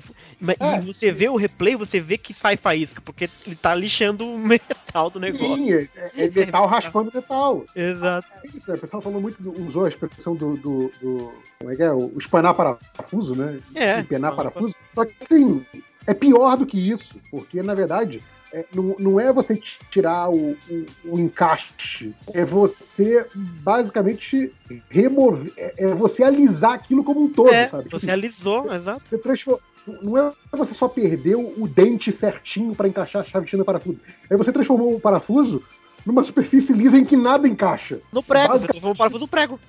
Sim, transformou o parafuso prego, literalmente. E sem, Exato. sem vão para você forçar com o prego. Sabe? É tipo, você tirou a possibilidade de tirar o negócio. É, é muito doido. Exatamente, Então, é muito assim, louco. Eu entendo que, obviamente, os caras que criaram esse mecanismo, exatamente para possibilitar essa troca super rápida tal, não sei o quê, é um negócio muito preciso e muito potente, blá blá blá blá. blá. Mas, cara, ele não pode ser tão sujeito à falha desse jeito, sabe? Então, mas não é, porque, cara, isso nunca aconteceu, cara. Não, eu, eu, tem- eu fico pensando, como é que o cara fez isso, entendeu? É, então, Se tem a- alguém culpado, é o mecânico ali que meteu o negócio Não, e cara, ativou. tipo assim, eu tô dizendo assim, tudo bem, obviamente o cara fez uma cagada porque nunca aconteceu antes. Obviamente o cara fez uma cagada. Mas assim, talvez porque ninguém tivesse pensado nessa cagada, mas talvez agora tenha que se pensar para evitar que isso aconteça. Porque assim, se é Cara, não é possível, JP. Cara, é, é tipo, é, é milhões de investimento perdido porque você angulou a pistola do jeito errado, sabe? Tipo, caralho, não faz sentido isso, sabe? Então, É o, que eu, o que eu pensei assim, cara, eu achei que a, a, a pistola sequer funcionava se ela não encaixasse. Aparentemente Eu funciona. também achei isso. Pois é, mas, mas assim, cara, sério, pensa em quantos. Porque não é só pit stop, pensa quantas vezes eles não usam isso pra trocar pneu naquele carro durante o fim de semana. É muita Sim, vez. eles fazem, eles fazem toda é, hora. treino de pit stop. Não, não é só pit stop, é no- na garagem, tira, põe, tira, põe, não sei o que lá, testa, não sei o que lá, faz, sabe, ensaio, e aí tem os pit stop dos treinos, tem dos, dos pra- das práticas, entendeu? Uhum. Então assim, e, e assim, desde 92, cara, que não acontece um negócio desse. 92. muito bizarro, né, cara? É muito Assim, bizarro. Não, 92 com um carro. E antes disso, então, bobear nem tinha, sabe? Então, é tipo, é, é- é- É é o. Bottas, o Bottas ganhou na loteria ao contrário. né? Exatamente, porque é, é bizarro. Você, desde 92, todas as corridas, todos os carros, todos os pit-stops, todas as trocas de pneus. E aconteceu um negócio desse, sabe? Cara, é, É ridículo, velho. é cara, é, é inacreditável, assim, é um negócio muito doido de acontecer. Assim, cara, como é que isso é possível, sabe? Exato. doido. Eu também fiquei chocado, eu fiquei chocado. Aí- eu não vi que esse era o problema, eu falei, não é possível. Cara, por, por conta disso, o Bottas, o carro dele teve que ser retirado, já tá lá na garagem até agora. Sim. É, e aí, em cinco corridas do ano, o Bottas tem como resultado é, duas saídas, né? Ele, ele não, não completou duas vezes, Aham. três terceiros lugares.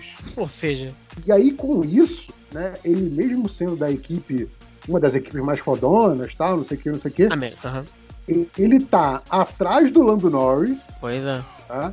É, ele, o, o Lando Norris tem dois terceiros, e, ou seja, menos que o Bottas, mas completou todas as corridas, pelo menos em oitavo, então Aham. é, é, tá, com, tá com a consistência de pontos muito melhor do que do Bottas, né?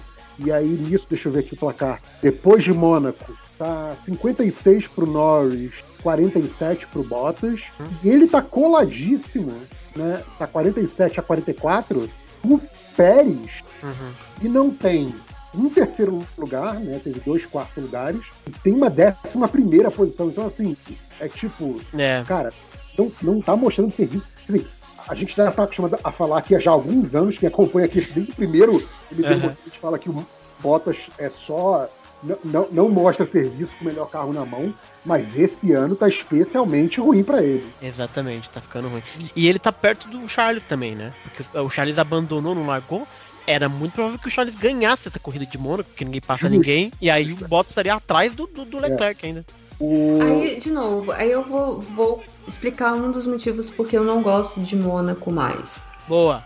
Mônaco se decide como? É, ou alguém bate, e aí você tem safety car, aí fica todo mundo dan- andando em círculozinho, é, mas pelo menos acontece alguma coisa. Uhum. Acontece alguma merda no pit, stop, no pit stop, como aconteceu com Bottas, como aconteceu Aham. com o Daniel Ricardo há alguns anos atrás Uhum. que alguém da Red Bull chamou ele e esqueceu de novo de avisar os mecânicos. Então eles não estavam prontos. Uhum. Tá? Houve um, um erro de comunicação. É... Se não, é literalmente a procissão. A última vez que É. aconteceu alguma coisa interessante foi quando o Alonso magicamente bateu naquele túnel ali. Tipo, entrou bem saiu. Tipo, o que aconteceu? Não sei. Mas você não tem emoção de Não tem. pista. Não tem, não tem.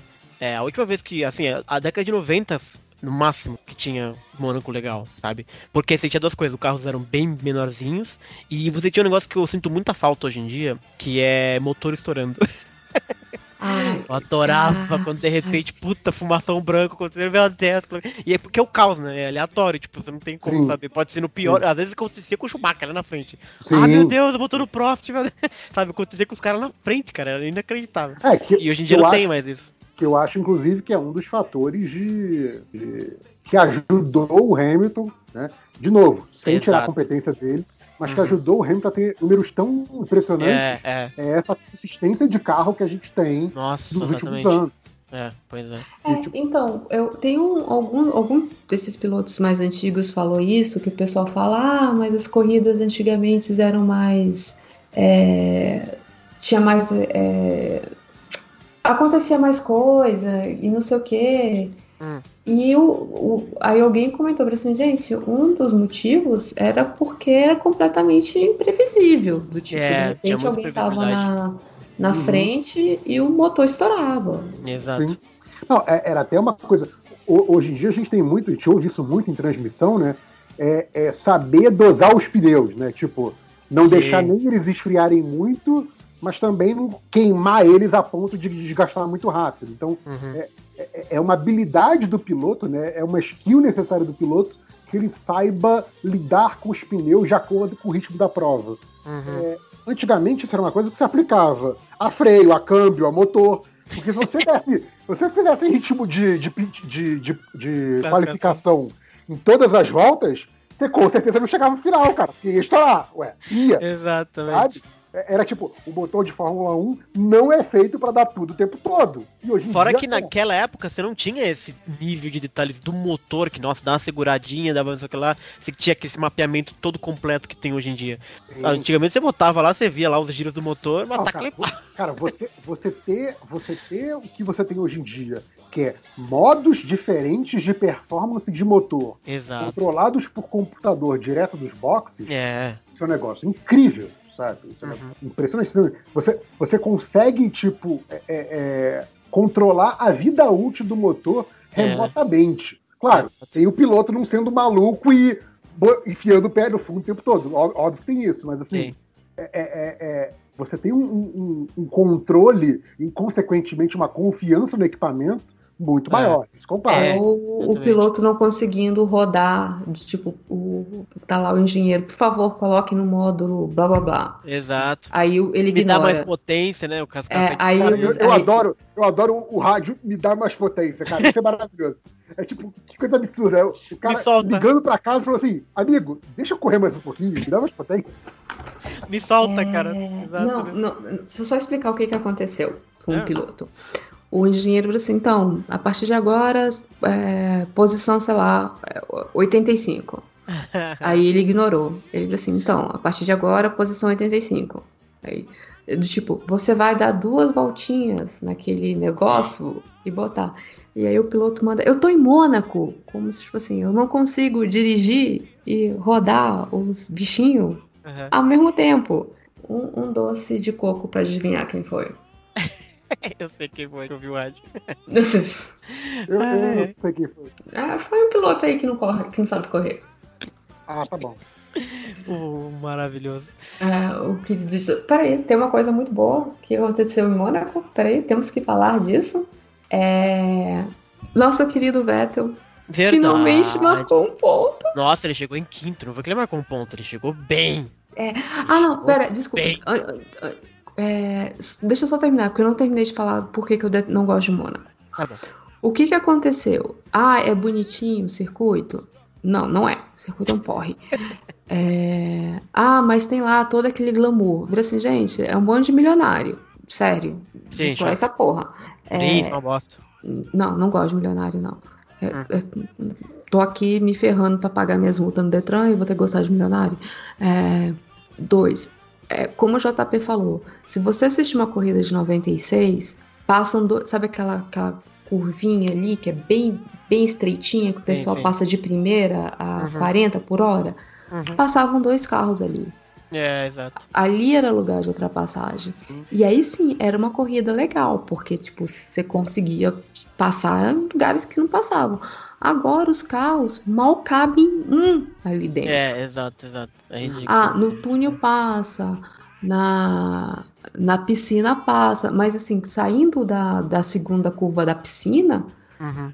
que foi mais ou menos, eu acho que foi antes que o, que o, que o Leclerc passou, mas eu acho que na segunda da piscina, amigo, é um muro, é muito fácil de pegar o muro. E você tem, quem assistiu a corrida, viu que o, o menino lá, o menino Lance Stroll tava querendo decolar, Tava, Tava, tava. tava. sabe? Ele tava realmente se esforçando pra, pra assim, vamos ver se um, um carro de Fórmula 1 consegue voar mesmo. Ele, ele queria muito voar, nossa senhora. Ele tentou umas três vezes, foi? Foi bizarro. Exato. Eu tenho uma sugestão pra Mônaco ser legal. Ah, Porque assim, eu realmente não gosto de Mônaco, odeio Mônaco no, no jogo. Eu também as corridas há muitos anos são é um saco, sempre é um saco de assistir. Eu nem gosto muito. Mas aí, mas eu, eu, eu tava vendo a, a- a transmissão, né? E eles contaram, cara, que eles correm que tem corrida em Mônaco desde 29, antes de começar a Fórmula 1, no mesmo traçado. Então eu acho muito foda ainda ter tipo, quase 100 anos depois ter corrido no Ok. mesmo nas mesmas Com- ruas. Concordo.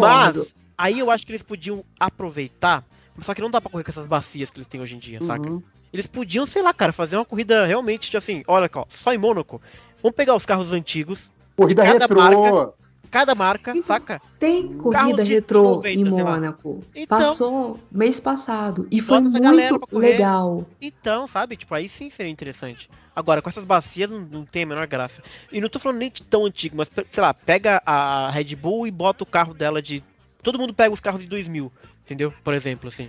Mesmo que não tinha, por exemplo, a Red Bull em 2000 era a Jaguar, por exemplo. Imagina que foda, só tem uma corrida com, com a turma de 2000. Jaguar, Jordan, entendeu? Ah, não. Pô, pegar a Jordan com aquele carrinho amarelo da cobrinha ser da hora. Mas então, É, então, Entendeu? não, mas eu, eu tenho uma outra sugestão. Vai. Quando chega ali no túnel, Mônaco. quando você chega ali no túnel, faz um desvio e faz toda uma pista subaquática e Gente, volta lá na na Rascasse. tá. A, a corrida Kart, Laboratório quadra, Submarino 2020. Exato. Porque assim, é, ah, é- essa noção de tipo, ah, mas a, a corrida é, é muito antiga, tem desde 1900 e bolinha de gude. Gente, é, Silverstone era super tradicional, mudaram o Verdade. percurso. É, Monza mudaram o percurso. É, todas elas, para se modificar, para se modernizar, Uhum. até por mais segurança e por né, até questões de tipo, ah, era muito comprida, por exemplo, Nuremberg, não, não era Nuremberg, é, Nürburgring. Nürburgring tinha 500 quilômetros a mais, vamos, vamos diminuir, Sei, sei. sabe? É, a outra lá da Alemanha também, que eu esqueci o nome, Hockenheim. Hockenheim, vamos arrumar esse negócio do estádio. É, então, não tem essa justificativa. Ah, é porque a gente corre desde 1919 aí. 1929, desculpa. Beleza, só que a gente não tá correndo com carro de 1929. É, exato, sim, exato, exato. É, é uma pista que não tem área de escape, tá? Tem duas áreas de escape. É, bateu, é, é muro direto. Se você dá uma batida. que segurança nem é o caso, porque eles mal aceleram em Mônaco. Ah, tá, tudo bem. Você É. não, não corre lá. Mas é, não é legal. não, Então, ela é eu- péssima. eu acho, eu acho que a gente tem aí eh, duas, duas possibilidades. Ambas envolvem mudanças que eu sei que a Fórmula 1 não não está disposta a fazer em relação a Mônaco. Uma seria um pouco nessa ideia do que o Bruno falou, não necessariamente pegar os carros antigos, mas tipo ter um tipo de carro especiais, especial para Mônaco, Isso, sabe? isso. Tipo, então assim, ah, já que não precisa tanto de motor, tem menos motor, tem menos tamanho, tem mais dirigibilidade, entendeu? Tipo assim, Aham. mas tipo uma, uma Fórmula 1 subcategoria Mônaco. Uma coisa Exato, tipo, exato. outro tipo de carro. O, o, o, ti- o Tibi, Tibi Fórmula 1, JP. Tibi Fórmula 1. o que que é? Tibi, sabe quando é personagem Tibi, pequenininho? Tibi, entendi, entendi. Exato, assim. Não, é tipo assim, ah, esses caras todos aí vieram do kart? Vamos correr de kart. Porra, ia ser foda. Aí você É, acertou, mas- JP. Mas- Mas coisa assim, mas coisa assim. Ah, ia ser foda. sabe? É, essa seria uma possibilidade. E você ter e ou o que eu concordo muito com a Júlia, já que você. Ah, o charme é ser a corrida de rua no Principado, blá blá blá blá. Aham. blá. Ok, usa outras ruas do fucking Principado, sabe? Não tem, cara. O, o país inteiro é aquele tamanho. É, então, é isso que eu ia comentar. do Tipo, não tem muitas outras ruas, porque senão ninguém anda, porque aquele negócio Ah, tem então- 30 quilômetros quadrados.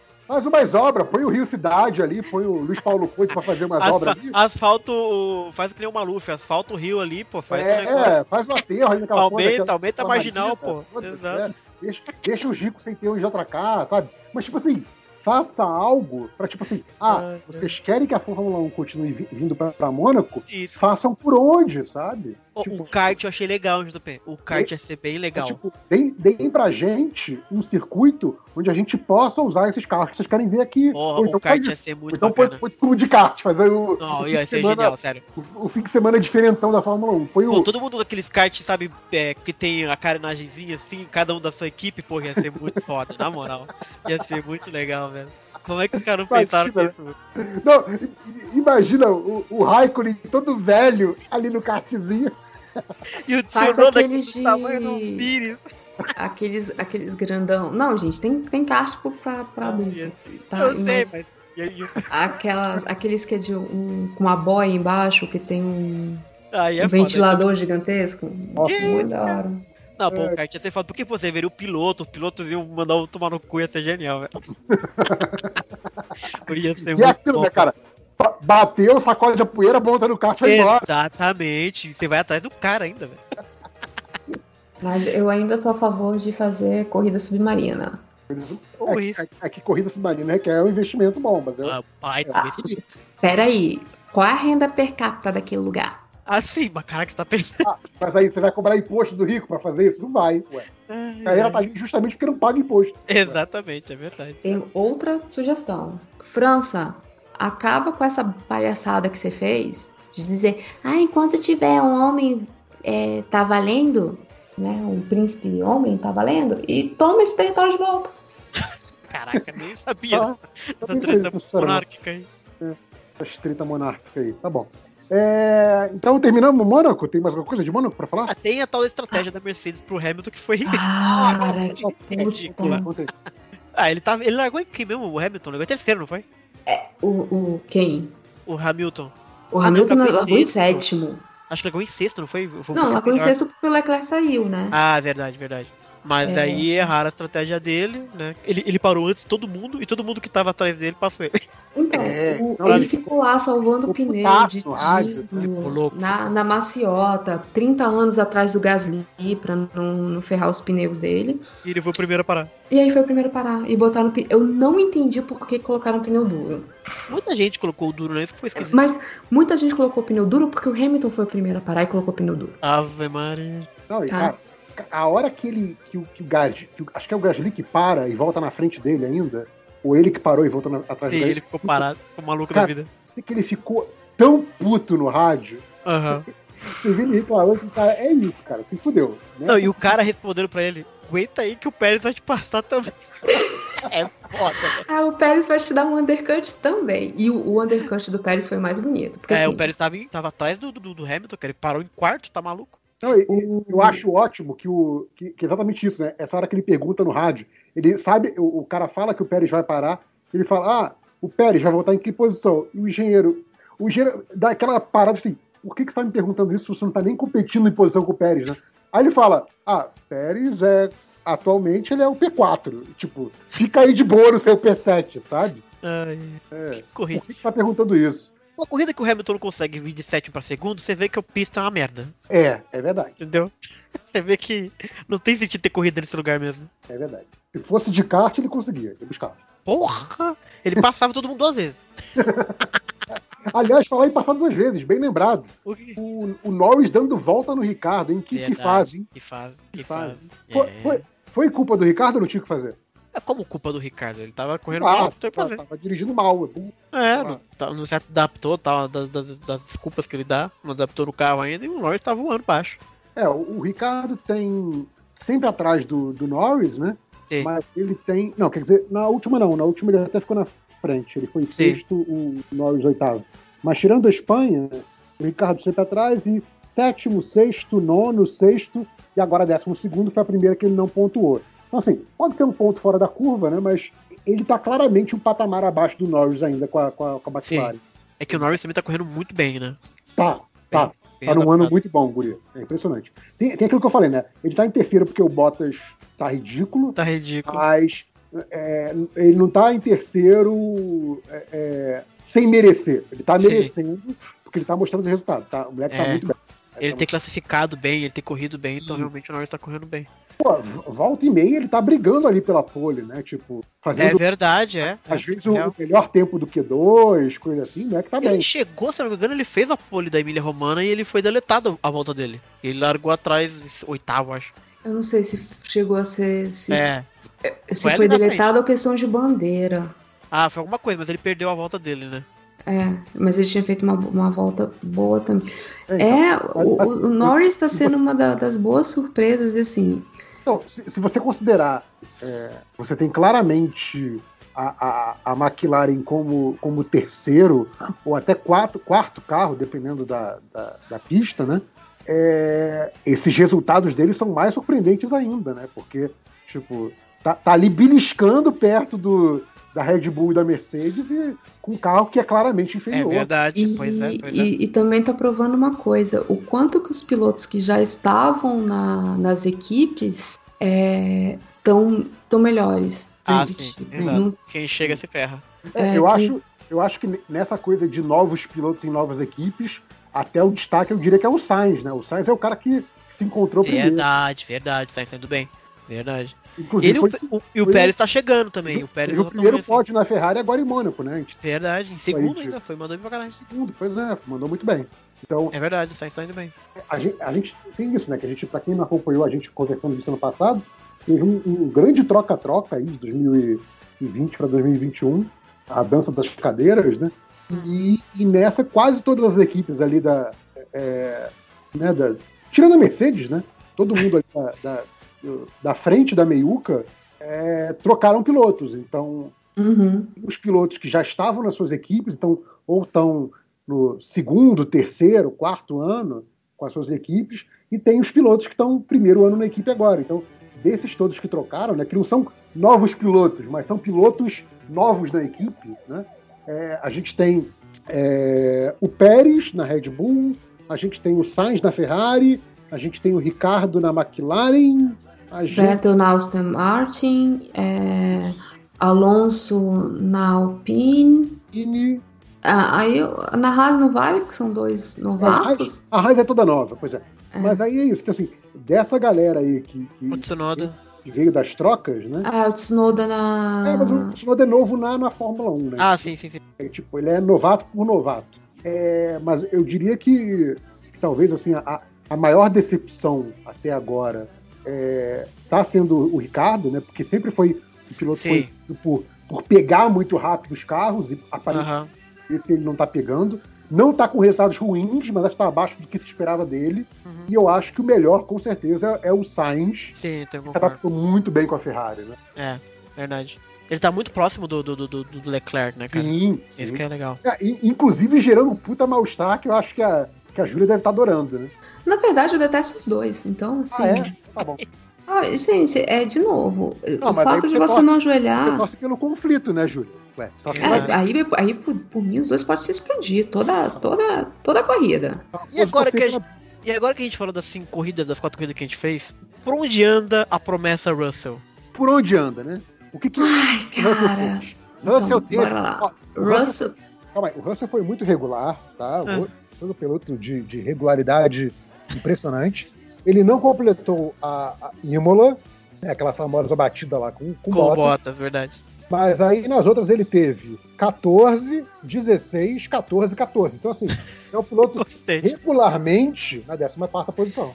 Mas assim, o carro da Williams não é tão ruim quanto era. Ele quase passou a Mercedes, por exemplo, entendeu? Então, assim, eu acho que o Russell tá, tá na hora de começar a mostrar um pouquinho mais. Porque a Williams dele não é tão ruim quanto era do ano passado e principalmente do outro ano, parece. Aparentemente. Não, É, então. mas eu acho que assim, é, para eles beliscarem um, um décimo lugar, eles precisam de uma ajudinha do pessoal da frente. Sim, E de ajudinha eu quero dizer batida mesmo. Sim, sim, eles precisam de, de acidentes fenomenais aí.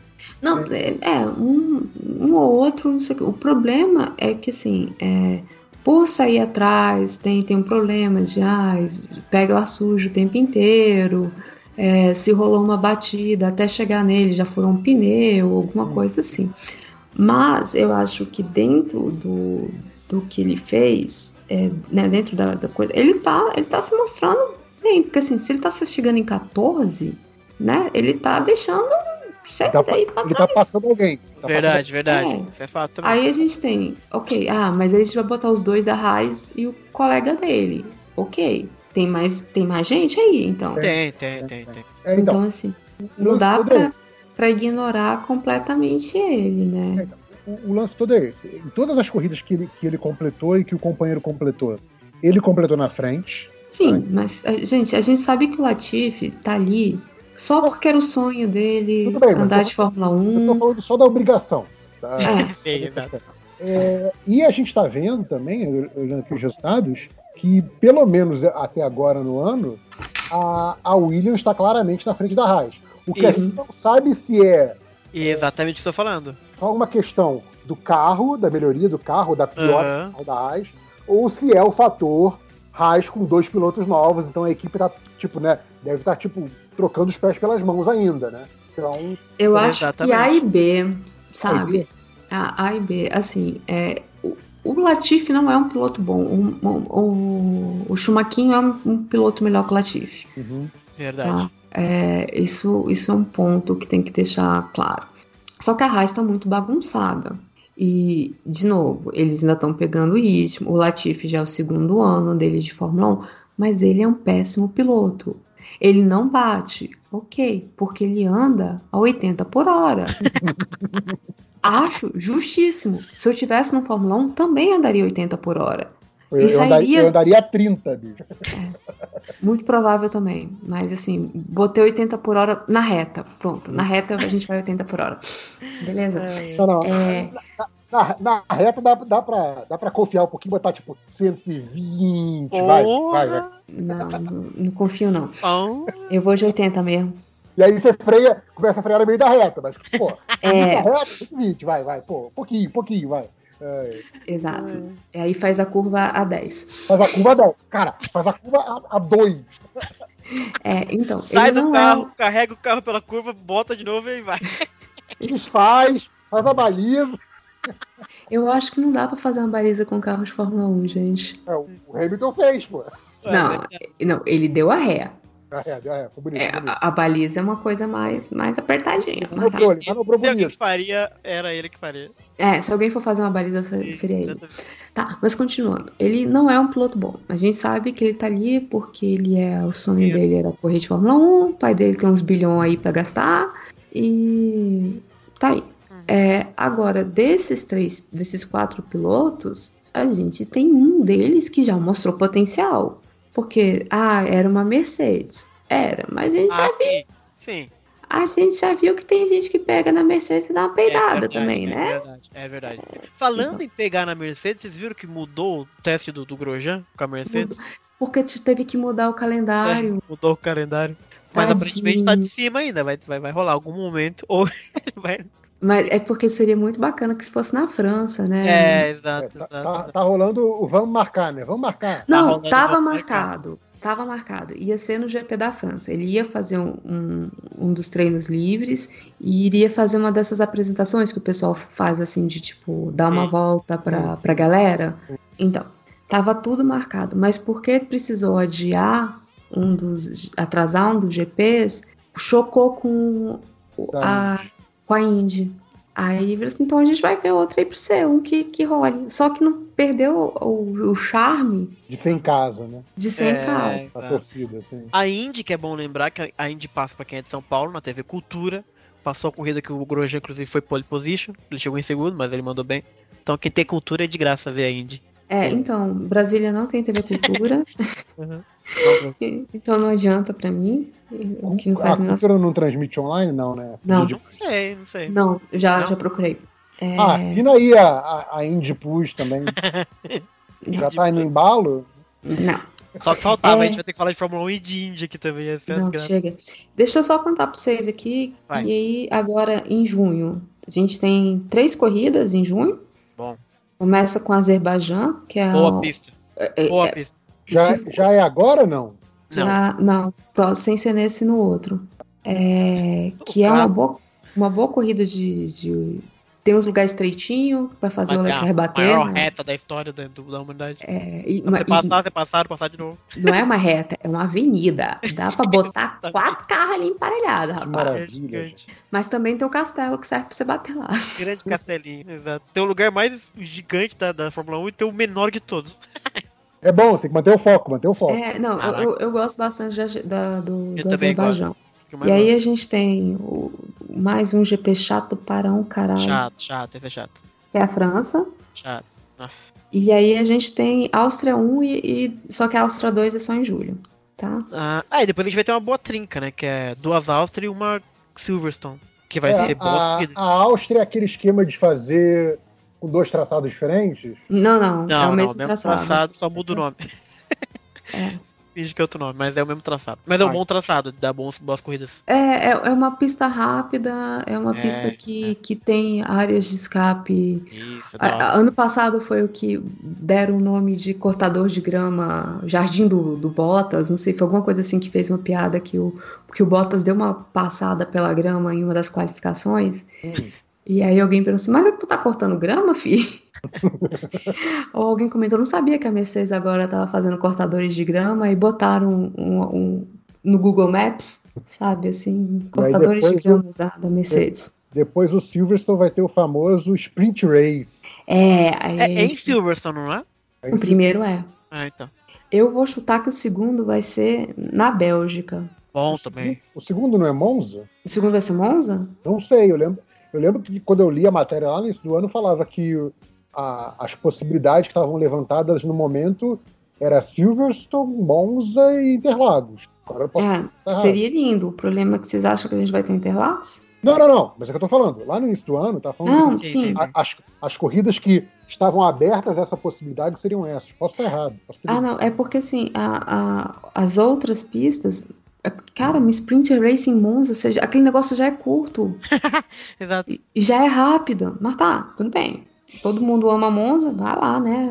é bom, o- ao contrário do que o, É, o mas o, o, o lance era isso, né? Que o, o critério seriam pistas que já fossem é, tradicionais e pistas que são conhecidas por ter torcida na pista, né? Então, Taca a Bélgica. isso seria o critério. É, Eu não sei, cara, Spa- não fui eu, não fui eu que fiz e que decidi. Tá. Tem- Aí, porque cara. depois, se rolar a Holanda, nunca te vi, já te odeio. Curioso, curioso. Ah, não, eu acho legal, acho legal. acho Não, não, não, não. Pô, e os caras vão andar inclinadinho, inclinadinho, vai ser top, velho. Inclinadinho, tem isso? né? Inclinadinho, É, é, tem inclinadinho. uma. A, a- curva mais rápida dela ela é uma inclinadinha, assim. Maravilha. Inclinadinho, pô, da hora. Igual, igual. Horrível. Bom, oval. então, aí, pensando aí na próxima corrida, Azerbaijão é o quê? Baku, né? Baku, Baku. boa corrida, boa corrida. É, é, é, é animado ou é chata? Não, é animado. É animado, é animado. Ficou animado. Ultrapassagem, ultrapassagem. Ó, então, você lembra da corrida que o Vettel deu um totó no, no Hamilton? Nossa, essa corrida foi maravilhosa. Baku. Tá? No safety car, cara, o cara meteu o carro. cara, Essa é uma das imagens mais maravilhosas que tem na Fórmula 1. Tipo, cara. foi briga de trânsito mesmo. É, né? foi briga de trânsito. O cara meteu o carro nele, velho. No safety car ainda. Ele- ele- ninguém entendeu nada, porque de repente tá o Vettel saindo da fila. Tipo, Exato. "Peraí, Amigo, você não pode ultrapassar. Safety car. Aí ele dá um totó e volta. Cara, foi total Velozes Furiosos, cara. O cara meteu o carro em cima do outro, velho. Exato, foi a coisa doido. do. Eu vou te intimidar, né? Foda-se. Exato, exatamente. Aquela, É, aquela gente, de aconteceu estrada. tanta coisa nessa corrida que o, o, o, o Stroll com a Williams chegou em terceiro lugar. Sim, não, essa Gente. corrida o Massa quase ganha. É que ele teve problema no negócio, mas ele quase venceu. Porque o Massa não tem sorte. É, É, mas- Foi a corrida que na, na primeira corrida com a Ferrari, o, o Charles meteu no, na subida do Castelinho. Sim. E ali na subida do Castelinho é tipo, para a corrida agora, galera, porque como é que eu vou É- tirar esse carro? É a corrida que o Ricardo deu na, na traseira do Verstappen. Os dois Oh, na, na Red Bull. Foi da hora. Naquela também. reta, É, linda, linda. Foi bonito, Porque, foi bonito. porque tem um retão, amigo, mas é um retão. E aí, o Ricardo ia passar, o Verstappen falou assim: é, vai não. Aí eu, pô, não? Sabe aquele negócio? Então passa por cima? Beleza. Então, Foi a corrida que o Bottas deixou o, o, o Stroll passar no último, não foi isso? O Bottas tava na frente e de repente passou na última, na bandeirada, velho. É, eu acho que, que o Bottas tava tipo assim, ah, já, já tô de boa, já, Isso, já, já ganhei e de repente foi ultrapassado. Falou assim, aconteceu isso como? É boa corrida, tem alta, tem Então, ponta galera passagem e, e é estreito, então o povo que- pode galera que bater. tá na dúvida se assiste ou não, essa daí promete Pode ver, fortes ó. emoções. Essa é boa, Assim, essa é boa. de novo, pode ser chato. Não, não, não, pode. eu garanto, Azerbaijão é pode. legal. Bruno garantiu, pronto. Garantiu, Ah, pode cobrar de mim depois. Beleza, cobraremos. Pode cobrar. França pode passar, França sempre passa. E, e, e, de novo, voltando a esse ponto que eu falei lá do início, né? Agora, com cinco corridas já corridas, né? Verstappen, é, duas, duas vitórias, três segundos lugares. Hamilton, três vitórias, um segundo lugar, um sétimo lugar. Verstappen na frente por quatro pontos, não é isso? Uhum. Isso, exatamente, perfeito. quatro pontos. O placar está 105 a 101. A gente está muito no início do campeonato ainda, né? Porque vão ser, sei lá, mais de 20 corridas. É, Mas, assim, pela primeira vez em muito tempo, A gente tem tanto, tanto o Hamilton, né, quanto a, a Mercedes ameaçados. O que, o que podemos tirar disso aí, gente? Que vai ser disputado esse ano. Tanto que nos contra Vocês os acham que o, o- o emocional do Hamilton vai fraquejar que nem com Não, É. eu acho que é o Ah, contrário. acho difícil, viu? Eu acho que vai ser o emocional do Hamilton que vai dar uma pena no Verstappen. Será? Outra pergunta pra vocês. Vocês acham que volta mais rápida vai fazer a diferença no final? Vai. Vai, vai, Esses pontinhos de um em um que eles estão catando que nem maluco? vai. vai Vai, eu, fazer, eu- cara. eu queria lembrar pra você. Um, 2008, que não tinha esse pontinho extra, mas, né? Vamos lembrar A gente não que. precisa nunca lembrar de 2008. Cara, é, 2008 é inesquecível, cara. Não, não, não. A gente, a gente, por favor, não, não vamos falar de 2008. é um 2007, trauma até hoje ok. pra mim. Volta um ano. 2007, também foi 2007, por um legal, ponto. 2007. 84 foi meio ponto. Foi meio ponto. Aliás, tem essa parada, né? Uma coisa que a gente estava falando da- da- das sprint races, que um dos grandes argumentos contra a sprint race era que, num caso de um campeonato disputado, o que até ano passado parecia uma impossibilidade, né? é, é que você pode ter um campeonato sendo decidido no sábado. Olha, é verdade. Porque, pela soma de resultados, blá blá blá, blá, a diferença de pontos do sábado consolida que, mesmo que o cara que está em segundo ganhe tudo dali pra frente, não, não ganha o campeonato. Então, assim, você ter um campeonato decidido no sábado e não numa corrida, Aham. agora virou um risco real se você tiver duas, três sprint races, entendeu? Então, assim, Cara, é. é um dado, é um dado aí. Não, mas o, não, Não, mas se ficou for muito- 3, 2, 1? É, Ah, muito pouco. é muito pouco, porque o primeiro lugar. É, o primeiro lugar do domingo são 25 pontos. É, é, Porque se teoricamente a última sprint race é em São Paulo, tem mais três corridas pra frente. é. Pro cara ser campeão no sábado de São Paulo, o cara É tá porque ele já tava frente. sendo campeão É, de qualquer jeito. exatamente. É, Era, era aqueles três últimos pontos que faltavam pra ninguém alcançar ele nunca mais. Vai ter que ter um mecanismo de controle que, sei lá, as quatro últimas provas não tem sprint race, alguma coisa do tipo. né? Isso, exatamente. Aí, Até aí porque as pra- quatro últimas provas são bem ruins, hein, galera? Eu não É, conheço muito a Não, Arábia a, Saudita. a quarta, a, quarta última é Brasil, tá? Mas vem Austrália, Arábia Saudita e Abu Dhabi. Abu Dhabi é horrível, mas a Arábia Saudita eu não faço nem ideia o que acontece lá. Tudo bem, a Austrália é chata para um caramba também. É, a Austrália é meio chatinha. É que eu gosto do, do, do clima, do- da pista, mas não É, acontece a- ainda não sabemos, né? Que a- com, com esse mundo Ah, de é, é, pandemia, reformou a Austrália, né? A gente não sabe. Ah, é, mudou as curvas, verdade. Vai mudar o traçado um pouquinho da Austrália. Enfim, mas assim, Ah, aparentemente, Abu Dhabi vem aí, né, Abu Dhabi, Azerbaijão vem aí, bom, vai ser com emoção, cole na telinha. olha na telinha. Pode colar na telinha. Não sei se a gente já fala logo depois, ou se a gente espera mais alguns, espera a centésima vitória. Não, é, funciona assim. Se for bom, a gente fala, porque depois a gente vai ter França. E É. a gente já pode falar mal da França e não precisar falar dela depois. Então, é, então tem isso. que era o que eu queria ter feito com o Mônaco. Eu, por mim, gente, todo domingo depois da corrida a gente sentava e, falava de uma vez. Ah, tá por bom? mim também. É só marcar, gente, só marcar. Então Ah, deixa então, marcado. tá, então tá marcado, então. Todo domingo, 7 horas da noite. A gente pode, inclusive, chamar o, o- o- o nosso amigo aí, que é o. o- que voltou né, a, a- a assistir Fórmula 1 esse fim de semana, o Kitsune, Ah, é? fazendo, fazendo as perguntas ótimas, tendo saudade do David Coulter. Não, ele teve o David Coulter e o Coulter fez a entrevista. Qual que é a chance? É, eu, eu entendi. Tipo assim, branco, quando eu, quando eu li o comentário, saudade do David Coulter, "Ah, mas o cara não vai fazer as entrevistas, não? Eu não sabia que ele ia fazer. Tem sempre o Paul de Resta, uns caras que faz lá. O Não, Jason Button às vezes faz também. É, então, é- cabelo é- branquinho, fazendo entrevista. Cabelo branquinho, velho. É, é variado ali, tem um time, tem um time variado. É, ah, pode chamar, pode chamar, vou tentar chamar alguém também. Eu- É, con- convidados são sempre bem-vindos. sim, eu vamos tentar convidar a Dea Mello? Porra, essa daí, não, essa daí o, o passe dela tá muito caro pra gente. Essa aí, se não for pra falar de Big Brother, não vem, não vem. Cara, Ai. tá- tadinha, a, a Deia mal tá conseguindo ver corrida, coitada, tá na correria. É.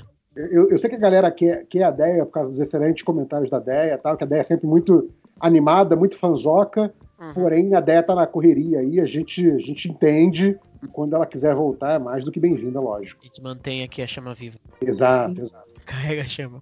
Ai, E, pra- e- e Ô, tem ô, acho- Bruno, Oi, vamos diga. gravar Spa 98? vamos. Grava, ué. Nem que seja só eu, você, você e eu. é, Bora. chama, chama convidado aí, cara, chama convidado. É, eu queria Bora. chamar um tal de JP, mas ele não quer assistir a corrida velha. Eu, eu vou ficar, eu não vou parar pra ver corrida velha. Caraca, essa corrida é boa, velho. Olha, essa, essa JP, merece. essa corrida é boa, velho. Nossa. E, e como pra você, tipo, você não vai lembrar, vai ser tipo só emoção.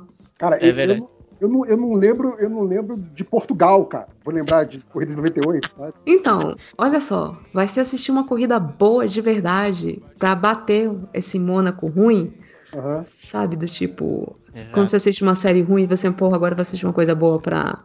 Fa- Faz o seguinte, faz o seguinte. Me, me manda o link, eu vou ver, eu vou ver espaçadamente em três fins de semana, depois a gente grava. Porra, Caraca, não. velho. O- ver ele não vai conseguir assistir espaçadamente, porque. É, ele vai, ele vai parar e vai ver tudo, porque não dá, que é corrida muito foda. Beleza, Tá. gente? Beleza. É Ah, isso. deixa, deixa eu fazer a propaganda. É, Manda, manda, eu manda. fiz um- um- uma conta no Twitter para parar de perturbar vocês, onde eu fico, eu dou retweets de coisas de Fórmula 1. Eu posto sobre coisas de Fórmula 1, basicamente. E por conta disso, geralmente eu posto em português e em inglês, porque para interagir com, com o Twitter inteiro. E o, o arroba é vrum vrum da Ju, ou vrum vrum Ju. Vrum, é, tracinho, underline, underline Ju, tá? Aí se vocês quiserem, né, é- tipo, eu não É a, ficar... É a Júlia com vergonha de É. de Fórmula 1 na conta oficial, entendeu? Não oficial. é. É porque chegava, quando era semana de corrida, aí eu entrava no modo e aí as pessoas ficavam, de repente eu ganhava tipo 10 unfollows, porque, ah, você sabe falar de corrida. Aí você Cara, tá bom, gente. Mas então. é isso, Júlia. As pessoas precisam entender que nós somos multitudes, nós não somos uma coisa única. Eu vou, eu vou falar, sei lá, de política, de gibi de Fórmula 1, de Genshin, do caralho a 4. Não, eu vou falar de Fórmula 1, mas assim, aí agora eu posso, tipo, ficar postando mil fotos o do Toto. falando só de Fórmula 1. É, É, ficar postando fotos do Vettel sem camisa, sem ninguém. não, então, de, de novo, são sentimentos diferentes. O Veltel a gente protege. Coloca no potinho, no cristal, de preferência vestido, gente. Nenhuma, não obje, obje, sem objetificar o menino, pode botar as crianças junto, a esposa, o cachorro, tem problema. Contanto que ele esteja protegido de todos os males. Agora, se for para postar alguém sem camisa, aí nós temos um rapaz muito mais bonito, muito mais travado, né? Assim, cheio das tatuagens, cheio das malemolências. Eu tô falando do- da Milton. Ah, esse Ah, é. Achei, que seu negócio era o, era o chefão lá. Eu Não, também achei. tam- que- tam- também, mas aí Ah, tá, tá. se for pra, né, tipo, botar umas coisas sem camisa, É isso. Quem quiser, É. quem quiser acompanhar as, as pedreiragens aí da Fórmula 1 é, é o Zoom da Ju. É, então, aí, eu- aí eu vou ficar. Aí é, é sem limite. Aí é. é um. Memes. É vrum vrum, é vrum vrum. É vrum vrum. E às vezes eu comento corrida velha também, por que não? Maravilha.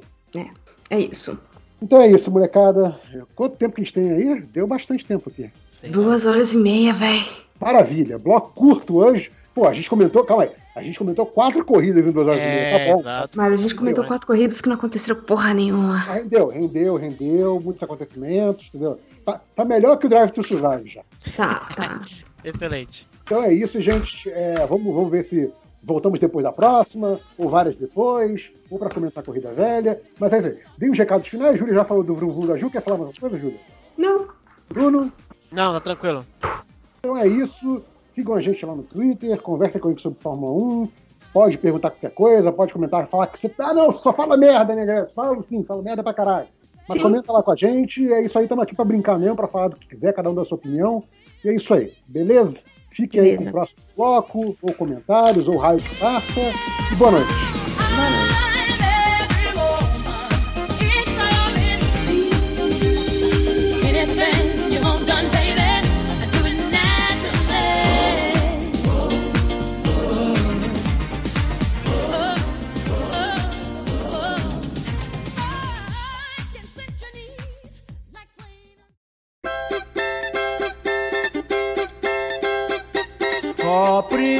primavera dourada, inspiradora de amores. Ó primavera idolatrada, sublime estação das flores, brilha no céu. Brilha no céu o astro rei, com fulguração. É, agora não pode. Ó, assunto polêmico agora, não dá mais aí, gente. Continua a brigar aí, porra. Continua a brigar Agora, agora. tá- agora que tá fica todo mundo quietinho, né? Agora fica quietinho. A briga tá no-. A gente foi brigar no WhatsApp. Não, não, não, não, não. Tem que brigar no Twitter. Tem que ir lá, tem que levar a briga pro Twitter. Aí sim. É. E por favor, manter as brigas no horário após uma hora da tarde. Horário comercial. Não, porque, porque no, no- de 8, de 7, de 7 15 a 1 da tarde eu não posso olhar o celular. No, no Surubom tá calmo, né? Não teve mais treta. Eu não gosto quando fica aquela, aquela discussão que todo mundo concorda, um coisa fica chato. É, eu não vou eu não nada lá porque, porque senão eu sou brigão, mas metade É, é, acho que o problema é que o Léo saiu. tá. Eu tô Hoje, Metade daquele não tá errado. Vou falar logo aqui pra todo mundo ouvir. E quem sabe sabe por que, que tá errado. tá, tá errado que fica passando pano pra, pra reaça, pra empresa. Igual Pra empresa. Mas hoje, hoje rolou aquele lance que o 5 horas gosta também de, de um, um, um publi editorial no, no WhatsApp. Do tipo, uau, gente, vejam só que legal o que a Netflix fez. Adoro. Nem acredito. Nem Adoro. acredito. Acontece. Ah, Eu iria acontece gostar. isso, eu vou correndo no réu. não. Não foi hoje, não. Foi Nem outro. acredito que eu era capaz de gostar disso. Olhem só. Nossa, que coisa. Eu não- Vejam Quando o agora. réu não tava no grupo, eu mandava. Ai, gente. Quando o réu não tava no grupo, eu mandava pra ele. Peraí que você tá perdendo isso. Caraca, aí, que tristeza, X9. Isso é muito feio, cara. Não, você não, não, você não tava Caralho, falando que os gosta de socializar a as porra do Zack coisas. Eles são tudo socialistas. O 5 horas tá socializando as tretas. É, você não pode falar nada também, Léo. Você também faz. Vem falar comigo, otário. Eu só continuo conversa. Também não valho nada. Não Então a pode, gente. fa- pode falar mais com, com a donzela agora. Não, pode Desculpa falar. aí. Se mandar. Pô, fica à vontade. Mas vamos começar a gravação? Quem aí tem recado? Eu posso dar os de sempre? É, fica recado, em casa. Pode. Se for sair, usem PFF2. Se, Se tiver dinheiro. Se tiver uma- se dinheiro for sair, sobrando. fica em casa. É, Não, primeiro fica em casa, mas se você tiver que sair, do tipo, tiver que ir ao terror do mundo, tipo um cartório, que é aterro- aterrorizante, é, vá de PFF2. Se você tiver, for uma das poucas pessoas nesse Brasil que tem um dinheiro sobrando, doe PFF2 para pessoas que não têm dinheiro para comprar, porque muitas pessoas, por mais que estejam tentando se proteger com máscaras, essas máscaras principalmente de pano, às vezes elas ficam com, com uma ventilaçãozinha assim lateral, sabe? E o vírus meio que ele não tá mirando na boca, sabe? Ele vai entrar por onde der. E quanto menos pessoas Geralmente na doentes... mão, né? É, então, chegando ao meu, meu ponto. E aí, com essa, você corre menos risco de pegar ou de transmitir caso você tenha doente. E então, sei lá, ajude pessoas que precisam com PFF2, se você puder. Fique em casa e não seja babaca. Essa é a parte mais difícil. É. Porra, não, pera aí, eu consigo fazer muita de coisa, mas. Agora você me perdeu aí. É, agora, porra, eu tava, eu tava entendendo, não sei o que, blá blá blá. Ah, mas. Inclusive, se você não consegue usar PF2 e tem que sair, combina as máscaras. De pano e cirúrgica. Mas então, é porque, principalmente a cirúrgica, ela, pra quem tem um rosto muito pequeno, é, o pessoal dá aquela voltinha, né? Aí exatamente quando dá a voltinha que fica o, o bolinho de ar, sabe? Porque eles dão a voltinha no, no, coi, no só na Eu- orelha. Só, é- essa é a va- é, sa- sabia que haveria uma vantagem evolutiva de ter um rosto de traquinas que está. Não, mas você se- tem um jeito de você dobrar ela que ela fica mais fechadinha. Ela parece uma, uma bolinha. Só que agora eu não lembro como é que faz. Eu vou procurar de novo. Na verdade, eu vou pedir pra minha mãe me ensinar de novo. Tem vídeo explicando como faz, é só procurar na internet. É, Não, é porque, é, tipo, no meu caso, minha mãe enfer- era enfermeira, né? Aí ela virou assim: se for usar essa, você faz assim, assim, que, tipo, evita ficar passando ar pela lateral. Mas Não, aí eu comecei. Primeiro ela dá um tapão. Não é assim que usa, ela fala. Aí depois ela explica. Geralmente é assim. Que mãe fala. É, exato. Funciona. Funcionou desse jeito também. Aí, aí eu resolvi comprar a PFF2. Então, tipo, sejam. Isso, ah, e mais importante, estudantes, não sei lá se tem MDM na escola. Se você pode ficar em casa, fique em casa, não fica aglomerando na escola, pelo amor de Deus. Não mate seu amor de professor, Deus. Tá? Porque a gente já percebeu que o plano de vocês é matar a gente. Já sabemos. A gente tá tentando evitar. Mas com vocês aglomerando, não rola. Fica Pelo muito menos difícil. disfarça, gente. Disfarça. É, não, tipo, é, ah, eu tenho, tem uma É. aluna na escola que ela vira pra falar com as coleguinhas e ela abaixa a máscara pra ter certeza que elas estão vendo o que, que ela tá falando. É leitura labial, Kenny. Vocês não falam por leitura labial só? Somente? Vocês não são todos surdos? Eu quero chorar toda vez. Assim, o meu. E é meu... triste que antigamente falavam quem faz isso vai ser mandado pra- pra casa, né? Porque não tá sabendo manter as regras e vai ficar uma semana em casa. Nem, não vai nem pra diretoria mais. Hoje em dia se fala assim, ó, tá acontecendo isso. Enquanto você tá falando isso, tem dois se beijando. Não, ali. nem se ajoelha Pô. mais no milho. Olha só isso. É, eu, eu, eu- falei disso, assim, sinto muita falta desses, desses no- tempos antigos que eu podia, toda vez que vocês estivessem tirando a máscara, aglomerando, usando errado, eu dar uma palmatória em vocês. Bons tempos. Mas tá, é, é Semana isso. saiu de sala o menino segurando a máscara e o nariz e catarro, assim, tipo, eu posso ir no Ah, banheiro? não, não. Maluco, o que, que você tá fazendo? Eu já falei que eu, eu, eu já vi no mercado o cara, na fila do mercado, ele tirou a máscara pra espirrar. Como é que não Caraca, apanha, hoje- cara? Sério? Como é que Cara, ninguém bateu esse- nele? É que ele não gente- quer pegar Covid dele mesmo, né? A vida é nojo. Eu sou a única pessoa nessa casa que ainda não foi vacinada. E eu sou a pessoa que precisa, tipo, ah, vai no mercado. Quem vai? A Júlia, por que não? É, E aí eu vou no mercado, a vontade que eu tenho é de esbofetear metade das pessoas e gritar com a outra, do tipo, chega um senhorzinho usando uma máscara decente. Só que ele põe ela, são dois elásticos. Ele põe só em um, aí a parte de baixo fica bamba. É... Aí tipo assim, senhor, qual que é a lógica? Aí o outro com a máscara de pano, obviamente, com o nariz pra fora. É, Eles falam, não, é porque eu gostava muito do bandore- bandoleiro do Jim Lee, então eu só uso a máscara igual ele.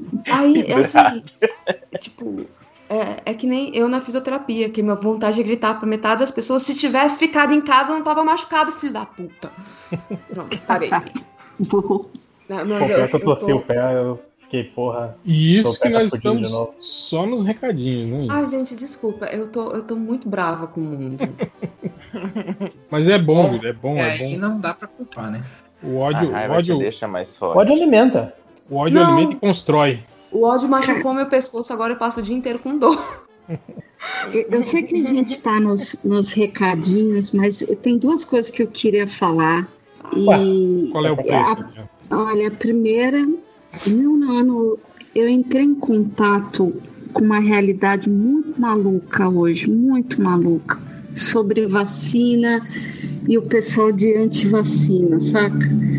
Porque a gente ouve, a gente vê as Eu- histórias dos até- americanos e tal, você acha que não tem aqui. Eu tô até com medo de perguntar como que você entrou em contato com essas pessoas.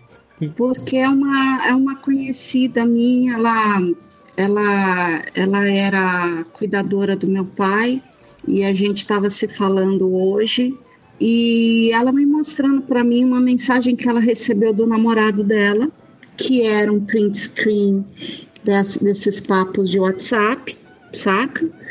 E era uma notícia. É, o grupo tava lá, sem zoeira, grupo de WhatsApp, grupo seleto. 1.050 pessoas no grupo seleto. Pode ter tanta gente no E aí- WhatsApp assim no grupo, hein? Sei lá, sei lá. agora acho tava- que pode. Uma vez não podia, mas agora pode. E aí tinha uma notícia, Uhum. fake news, que alguém postou no grupo que era assim. O, o, o proeminente cientista Nobel Mia fulano Khalifa. de tal. Já, já sinto. Já sinto rego. Sim, é, anuncia que infelizmente todas as pessoas vacinadas morrerão em dois anos. Todos os corpos deverão ser cremados porque os corpos. Cara, um textão com fake news que ela tinha recebido do namorado que dizia para ela: você não vai se vacinar, né? E ela falando pra mim, Adriana, eu tenho problema no coração. E, e ela tem, ela tem uma série de, de problemas que ela lida no dia a dia. Ela falou assim: eu, Com o namorado, pelo visto. eu vou tomar vacina. Parece que o segunda-feira." maior problema é o namorado nesse momento, né? Cara, a gente tem uma amiga em comum. A gente tem uma amiga em comum que, cara, é uma pessoa. Eu, eu entendia como uma pessoa culta, uma pessoa educada, uma pessoa. Cara, que ela veio falar pra mim que a vacina ela vai colocar um chip nas pessoas. Ai, velho. E aí eu olhava para ela e ela fala a mesma coisa para essa, é, essa senhora que era cuidadora do meu pai. É, como que ela vai vacinar? Porque ela vai ter um chip implantado nela Cara, e os chineses vão saber onde ela tá 24. Resumindo, Já tem, ela um disparado, tomar- o nome disso é Google. Pior Isso que, no Facebook. É Facebook. Pior que você isso fica da- escrevendo onde você tá, seu idiota. isso da, da- do chip, isso nem é novo. Eu convivi É com pessoas, com pessoas religiosas Hum, que acreditam nisso. Então, toda a campanha de vacinação que aparecia, sarampo, gripe, H1N1 e não sei o que, eles vinham com essa fake news do, do chip. É. Então, cara, isso eu acho que deve ter uns, uns, uns 6, 7 anos já que eu ouço essa história da. Mas vocês lembram quando os celulares passaram a ter chip? hum. Que não tinha e passava a ter? Uhum. É, ele, eu ouvi também de uma pessoa religiosa que esse chip era para as forças do, do mal te acharem onde você está e É, poderem fazer coisas. Aquele papo do. É aquele papo também do, do, do código de barras, né? Que É. O que eu adoro é quando eles tentam achar a marca besta em tudo, né? Que todo, toda coisa que testa e, e, e palma da e Tipo passa assim, cima da mão. Eu gosto daquele lance de é, número. É a marca da Tipo, besta. tipo, o- temos aqui o 3. Só que o dobro de 3 é 6. Temos um 9. Se você inverter o 9, vira um 6. Ai, meu Deus, faz conta. E aí temos chegar o no 7 número. e o 1. Se você diminuir o 1 do 7, tem 6. Olha só, 666. O número da vez falei, caralho, filho da puta. Né? Tipo, só fazendo um malabarismo assim pra achar essas porras desses números.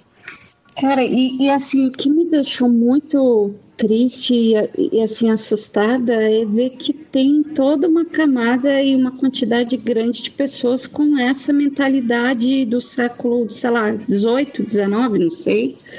De, de- de- cara, pessoas que E não pior vão tomar que isso, vacina né, mesmo. Beatriz? Isso é, um, isso é um mercado, né? Eu- Esse tipo de notícia é um mercado, né? As pessoas ganham dinheiro para disparar esse tipo de notícia e para fazer a manutenção desse tipo de notícia nesses grupos, né? Isso é que é o pior. Sim. Não é só pessoas que acreditam em coisas que mandaram para eles. São pessoas, são existem pessoas que ativamente ah, alimentam essas pessoas com informações que elas acreditam que são verdadeiras, sabe? Cara, Uhum. eu queria conhecer a central que cria as fake news, sabe? Chegar no lugar lá onde tá os. Carluxo. caras que No. Carluxo. Não, o Carluxo não é esperto o suficiente pra fazer isso. Ele é um cara que só, só paga lá as, as, as click farm dele lá no, no Paquistão, na Índia. Mas eu queria achar o lugar onde é gerado, assim, tá ligado? Tipo, onde, onde os caras sentam na mesa e discutem. E se a gente falar isso, isso, isso? Boa, boa, boa. Think tanks do diabo. Vocês já assistiram um Deve documentário? ser, deve ser uma agência de o publicidade, com certeza. Agora eu me esqueci o nome, cara, mas tem uma. Tem, tem um documentário que fala sobre essa questão aí, mas na questão da relação entre como a Rússia e a China usar, usaram isso várias vezes a, no, no, e, e os Estados Unidos também, né? Tipo, meio que numa, como se fosse uma guerra ah, invisível, assim, sabe? Agora eu me esqueci o nome do documentário, mas é um documentário bem interessante, né? Cara, eu lembro o, o de, de ver isso, ó, isso desde a Segunda Guerra Mundial, o lance de fake news e, e- engenhosidade para mentira. Eles construíam, é, como é que chama? É mocap, né? Que é esses. Eles construíam tanque de guerra, tipo de, de papelão, tá ligado? Ah, E deixavam lá, tipo assim, uma coluna assim de, de, de 20, 40, 80 tanques de papelão para para ser fotografado pelo, pelo, pelo avião espião inimigo, falar, olha, eles têm 80 tanques apostos, não sei o quê. Tipo, tinha um puto investimento nesse tipo de material, tá ligado? De, de, de peças de artilharia falsa, de avião falso, sabe? Para- só pra impressionar o, o, o inimigo, assim. É tipo aquelas paradas que você vê de, de, de ler de, de guerra antiga que os caras iam montar acampamento e falava acende mais fogueira aí pra fingir que tem mais gente. Não é? É, por aí. Mas então, tipo, a, a- a utilização da mentira é algo, algo comum, assim, nesse Sim. tipo de relação. Mas, vamos Mas, voltar né? para os recados, né? Hum, mas- mais alguma coisa, Julia? Não, desculpa atrapalhar. Não, não tá atrapalhando não, pô. Rendeu aí uma, bons minutos aí de, de Bom. papo aleatório. Garantiu que se não tiver outro bloco do podcast, eu provavelmente essa. essa- Vai lá, a Lojinha. Você, você quer dar seu recado aí, Lojinha? Elogio o nosso livro, galera. Tá, eu tenho É. recado então. Então, diga lá. É, opa, é recado para os professores. É, bastante gente, o pessoal sempre fica mandando mensagem pra gente falando do MD Magistério, né? Que desculpa, a gente não vai rolar porque a gente precisa de emprego, então a gente não pode contar as coisas para vocês. Mas o pessoal, especialmente os professores, é, tem no, no, no mesmo canal no YouTube que eu estava fazendo coisa de, de inglês, eu estou fazendo uns vídeos específicos só para professores, tem bastante gente que está me pedindo ajuda para montar câmera, para ajudar a fazer os slides para as aulas híbridas. É, tem uma coisa que eu não sabia, tem muita gente que nessa história de aula híbrida tem câmera para filmar a aula, mas não consegue compartilhar o slide com os alunos que estão em casa, sabe? Então fica com aquele. O aluno tem que enxergar o slide atrás do professor, tá ligado? O que eu tô falando? É Sério? complicado. É, coitados, eu fiquei bem, bem triste quando eu fiquei Ok. sabendo disso. Então, por causa disso que, que eu tô fazendo, só que assim, como eu, como eu falei, não, não é vídeo para todo mundo, é vídeo basicamente para professor, ajudar professor. Então eu tô deixando eles nos, nos não listados do, do YouTube, entendeu? É para não misturar com os que já tem normal no, no site, então no, no canal. Então, se você é professor ou tem um amigo que é professor e você está interessado, manda uma mensagem, tudo que a gente é, encaminha. Na verdade, eu acho que dá para colocar o link de boa, assim. Eu só tô falando porque, tipo, tem gente que vai, vai se interessar em ver e não tem nada de, de novo em relação a inglês ou nada assim. É só um vídeo, uma série de vídeos, na verdade, pra, de professor para professor. É, inclusive, a, a minha escola não participa de nada disso, óbvio, porque, na verdade, foi, é por design, né? Tinha umas coisas que a gente tava querendo ver de compartilhar com a escola e eu fiz isso separado, porque a ideia é que seja professor ajudando professor mesmo. Então, quem tiver interesse, manda mensagem, por favor, é no mesmo canal do, do YouTube. Só que é um vídeo que não vai aparecer no feed de ninguém por causa disso, entendeu? É um vídeo que é voltado só para professor mesmo. Então, quem tiver interesse, me avisa aí. Felipe, 5 Pode horas falar. agora É o quê? é co-teacher. Ah, sou, é, coach. Super. Super bom, coach. Depois eu te mostro o vídeo você ver que bosta de coach que eu sou. É, mas é é isso, gente. Se tiver professor precisando Muito aí. diferente me- dos coaches de verdade. Então, pelo menos tu tem conteúdo diferente dos coaches de verdade. Eu fico gritando. Você é professor, grita, eu acredito, eu acredito. E fica- Faço umas dancinhas. Não, tem que mandar gritar também. É, Que não é que você não tá já, já, botou a aula, já botou a aula de como fingir que, que não tem internet pra não dar aula? Essa não. Como gravar tipo, descubra mesmo. onde fica o cabo de internet da escola. Puxe. Primeiro passo pra ter uma aula tranquila. Oh, mas então, Júlia, essa história que é mais doida, né? As aulas que dá algum acidente e fala, ó, a aula híbrida não vai rolar hoje, hoje vocês vão assistir aula de uma outra sala, porque essa sala. Nossa, essa sala que não tem internet automaticamente fica a sala melhor dar aula do dia inteiro, né? Então, É é, segunda, se- acho que foi segunda-feira, caiu a internet no bairro inteiro. Não, não dava pra dizer assim, ah, foi um problema da Putz. escola, foi porque os próprios meninos começaram a mandar mensagem pra quem tava na escola, perguntando se ele se tinha internet, porque eles estavam sem. Então a gente viu que foi tipo, o bairro inteiro tava sem internet. Eu falei assim, obrigada, meu senhor. Eu Nossa, tenho mas é uma folga diferente. quadro né? É bem inteiro pra estranho. usar. Eu não tenho menino pra ficar olhando pro, pro projetor. Uhum. E- Ai, é muito- por isso que a gente pode perder o difícil. emprego, viu? Por que, que não pode ter uma emenda em magistério? A gente faz esse sincericídio. Não pode ficar falando disso. Mas então, o, eu tinha uns leitores que estavam perguntando que eu não entendi, eu estava achando que era professor, e eles agora me explicaram né, essa semana no Twitter que não são professores. Que a gente fica falando de aula híbrida. Aí eu entendi, o pessoal não tem noção do que, que são as aulas híbridas. E para falar bem a verdade, gente, é tipo uma, uma quimera, assim. A aula híbrida é totalmente diferente de uma escola para outra. Mas em geral, o que é aula híbrida é tem gente em casa assistindo aula e tem gente na escola assistindo aula e a gente meio que tem que conseguir falar com os dois grupos, entendeu? Em geral, Sem ignorar o aula outro. híbrida é isso. Exato. Que é E- basicamente impossível.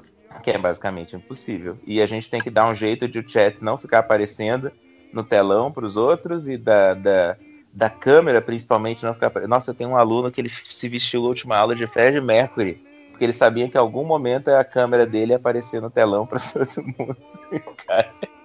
Caraca. Eu até tive que dar risada, foi impressionante. Quando desligou a projeção, tava lá o Piá cantando é, igual Fred pelo Mercury. menos os seus abrem a câmera. É, esse daí abre, a maioria não abre A, a câmera. maioria não abre. E aí eles É, ficam falando pelo chat como se eu tivesse, do tipo, eu tô com a, com a câmera ligada, né? Tipo, projetando o Uhum. quadro, falando com eles. Aí eles colocaram o computador, tipo, num canto.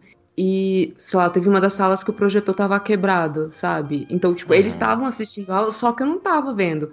E eles vão abrir o microfone? Não vão. Vão, Não chat... vão. vão escrever no chat. E aí, como é que eu vou saber que eles estão falando comigo? Ah, professora, dá, você é. até ignora a gente. Assim, é óbvio que eu tô. Eu tô. Se alguém falou Ai, comigo? cara. Falou? É que a montagem, a- o pessoal que faz a montagem de como é a aula não é o pessoal que é professor, né? Isso, é por isso, na verdade, que eu, que eu comecei a fazer esses Eu, vídeos. go- eu tô gostando porque, tipo assim, você falou, ó, a gente não vai fazer o MD Magistério. Não, e tá, tá rolando a exatamente gente, Tá rolando. a gente vai se comprometer aqui. A gente Não, é, é, é exatamente exatamente isso. É isso mesmo. Ai, cara, é melhor parar de falar Não porque dá, fica muito gente, óbvio é- onde eu tá. trabalho. Coloque dois professores juntos, principalmente em período de pandemia, viram, viram tipo sessão de terapia. Antes era virava um conselho de classe. Agora vira. Eu só tô alertando porque o, o falou, ó, a gente não vai fazer isso. porque Não, é você mal, tá certo. E aí vocês estão fazendo isso. exatamente. Ai, meu Deus, cara. Nossa, eu ia falar assim, a não, hora qual que é a de chance de botar a voz de pato na gente, né? Que ninguém ia descobrir quem são os dois. Cara, e o pior é que, assim, quando, quando começaram a falar disso, porque tem, tem dois colegas daqui de Curitiba mesmo que, tra que trabalham em outras escolas, que eles falaram, né? Eles que pediram, pô, faz um vídeo explicando isso daí que você tá falando pra gente agora, porque eu não vou lembrar disso. Eu falei, beleza, faz. E aí, quando eles comentaram disso, que, né, que, que começou a ideia de, de, de fazer os vídeos, eu até falei com a Júlia, eu falei, ó, a primeira pessoa que eu mandei o vídeo foi pra ela, porque a gente começou, eu comecei a escrever as coisas quando a gente tava conversando no, no último episódio. Mas eu tava pensando assim, gente, mas daqui a pouquinho, né, a gente volta, a vida volta ao normal e tal, então não vai ter esse negócio de aula híbrida. Cara, a última vez que me falaram, tipo, eu tava achando que em setembro, no máximo, a gente ia voltar a ter aula normal. Não é, né? Já fiquei sabendo que pelo menos até o final do ano esse negócio vai ser assim. Então, eu falei, ah, então. melhor- 38, talvez. Sim, é, é que agora é? com, a- com essa cepinha nova aí que apareceu aí. Nossa, 2038. cara, que agonia. Aqui em Curitiba, a situação. Aliás, um outro recado, recado mais estranho. Se você por algum motivo precisa vir pra Curitiba, não venha, gente. Curitiba tá bem perigoso, tá? E eu não tô falando do Paraná inteiro, eu tô falando de Curitiba mesmo. Os hospitais aqui estão cheios de gente das áreas em volta também, então Curitiba virou uma cidade bem perigosa assim para coronavírus. Então, se o fa- chefe falar, você precisa ir para Curitiba, eu falo, então, eu, eu morri, não vou. Deu um jeito, tá bem perigoso vir para cá. Eu não sei se o sul inteiro tá assim, o Se o. Brasil inteiro tá assim, né? Então, eu, eu tava achando que tava complicado, mas eu te falei ali da história da pesquisa, né? Tem uns, uns estados que estão muito mais sustos do que os outros, né? É, Curitiba é- não é, tá no é, estado eu- que eu tá vi aqui agora- É complicado, né, cara? A gente tá vivendo tava- numa era meio pós- pós-modernista, assim. É difícil saber. Au! Tudo é Eita, muito relativo, Quem assim. fez isso? O, aqui, por exemplo, 5 horas, eu tava vendo o jornal hoje, meio-dia, que, é, triplicou o número de internações em uma semana. Triplicou, cara. O que, que aconteceu pra triplicar o número de. Ué, Teve uma festa na é cidade. isso, você, co- você começa a Ah, dia vacinar pessoas com, com comorbidade, pessoas mais jovens, e aí vão tocando foda-se, né? As pessoas vão, É, galera. vão tá afrouxando, a né? dose E acha que já tá imunizado. E Viu? Por isso que não tem que ter vacina. Certo. É, e não, não é só não, é, não são só as pessoas que se vacinarem, entende, Augusto? Tipo assim, as pessoas mais jovens que não Sim, cara também, também acabam entrando no, no, no clima do. Ah, agora já, já tá tudo clima vacinado. bem, né? É. Essa galera já tava assim. Só ver o Brasil Fed Covid, o Instagram do Aqui Brasil. eu fico impressionado, cara, porque a nem sorte fala, é que a cidade é pequena, né? Então, tipo, não tem hospital e tal, tu só tem os postos de saúde, né? Então, ah, então eu acho que por causa disso, talvez a galera fique um pouco mais ligada, assim, mas, por exemplo, aqui no bairro que eu moro, o pessoal não se cuida nada, cara, e a gente tá. E a gente manteve, tipo, esta- estabilizou o número de mortos já faz umas três ou quatro semanas, que eu acho que é um recorde de, de não ter morrido ninguém. E, e os números de, de casos ativos estão diminuindo. Então, só que é tipo assim, praticamente todo mundo, to- todas as pessoas ah, mais velhas já estão vacinadas aqui, né? Mas é aquela coisa que eu falei, cidade pequena, né? Então, tecnicamente, se bem, se bem, se bem administrada, é relativamente mais rápido de resolver, desde que não tenha problemas externos, tipo, que teve um tempo que a gente teve que ficar esperando vacina, essas coisas assim, né? Ah, então, a- aqui onde eu tô especificamente, tá bom, entre aspas, mas tá nesse esquema que o, que o réu falou. A galera tá achando que já tá tudo bem, assim. Tipo, eu, eu sou uma das únicas pessoas que saio de que no momento que saio de casa eu tô de máscara e no momento que eu volto pra casa eu só tiro a máscara quando eu chego em casa, sabe? Porque de resto, a galera só usa máscara quando vai dentro dos, dos, dos estabelecimentos, mas é, a- é aquele pessoal que acha que só precisa usar máscara quando chega na porta do, da- do supermercado. E é aquela história, é, é no supermercado, mas não é no restaurante, né, cara? Era, é, era, era tipo da. Ah, é- várias cidades, não é só aí, não. É tipo logo que o, o cinto de segurança virou obrigatório, que os caras só jogavam por cima, assim, o cinto. Uhum. É mais ou menos isso que tá acontecendo com, a, com, a, com as máscaras. Mas, Já, recado. mas- já fiz isso, mas alguém recado, tem- não, mas é porque o carro É, não, não travava. Não Mais alguém, mais alguém tem recado? Eu tenho. Hum, Eu só manda. vou dar os. Eu vou dar os mesmos recados de sempre, que obviamente não são altruístas, que nem os, os recados da Julie, que é basicamente ah, se inscreva lá no meu canal do YouTube, Alguns Oficial. Eu tô já com 600 inscritos, então me ajudem a chegar a mil. Ei, se vocês vão ver. Vou- vocês vão ver lá sempre ah, três tipos de conteúdo: ou é cagação de regra, ou é vídeo sobre produção de quadrinho, mas voltado para escrever quadrinhos, ou curiosidades bacanas. Então, é, essa sexta, por exemplo, né, hoje vai sair um sobre ah, qual foi o primeiro super-herói a voar nos quadrinhos. Ah, Curiosidades bacanas, é um dos melhores é, é, classificações, né? Tipo, caralho, eu quero no YouTube só agora os vídeos de cu- curiosidades bacanas. Eu, Até porque bacana é uma palavra muito melhor. Bacana é uma palavra muito legal. Mas é uma palavra bacana mesmo. É uma palavra, é uma palavra bacana. O que é bacana? Bacana. Né? É a definição circular. Acho, acho muito bonito. Parece com um bacanal, aí a galera curte, né? É uma só- só pensa em. Só pensa em. Dar aula. Mas o, ba- mas o bacana vem daí também, né? Vem do Baco. O É. Baco era um cara bem legal, pena que não pode ver O Baco era legal. Você chegava no Baco, tinha drogas e vinho. Todo mundo gostava do Baco. Na dança ele já pede pra baixar.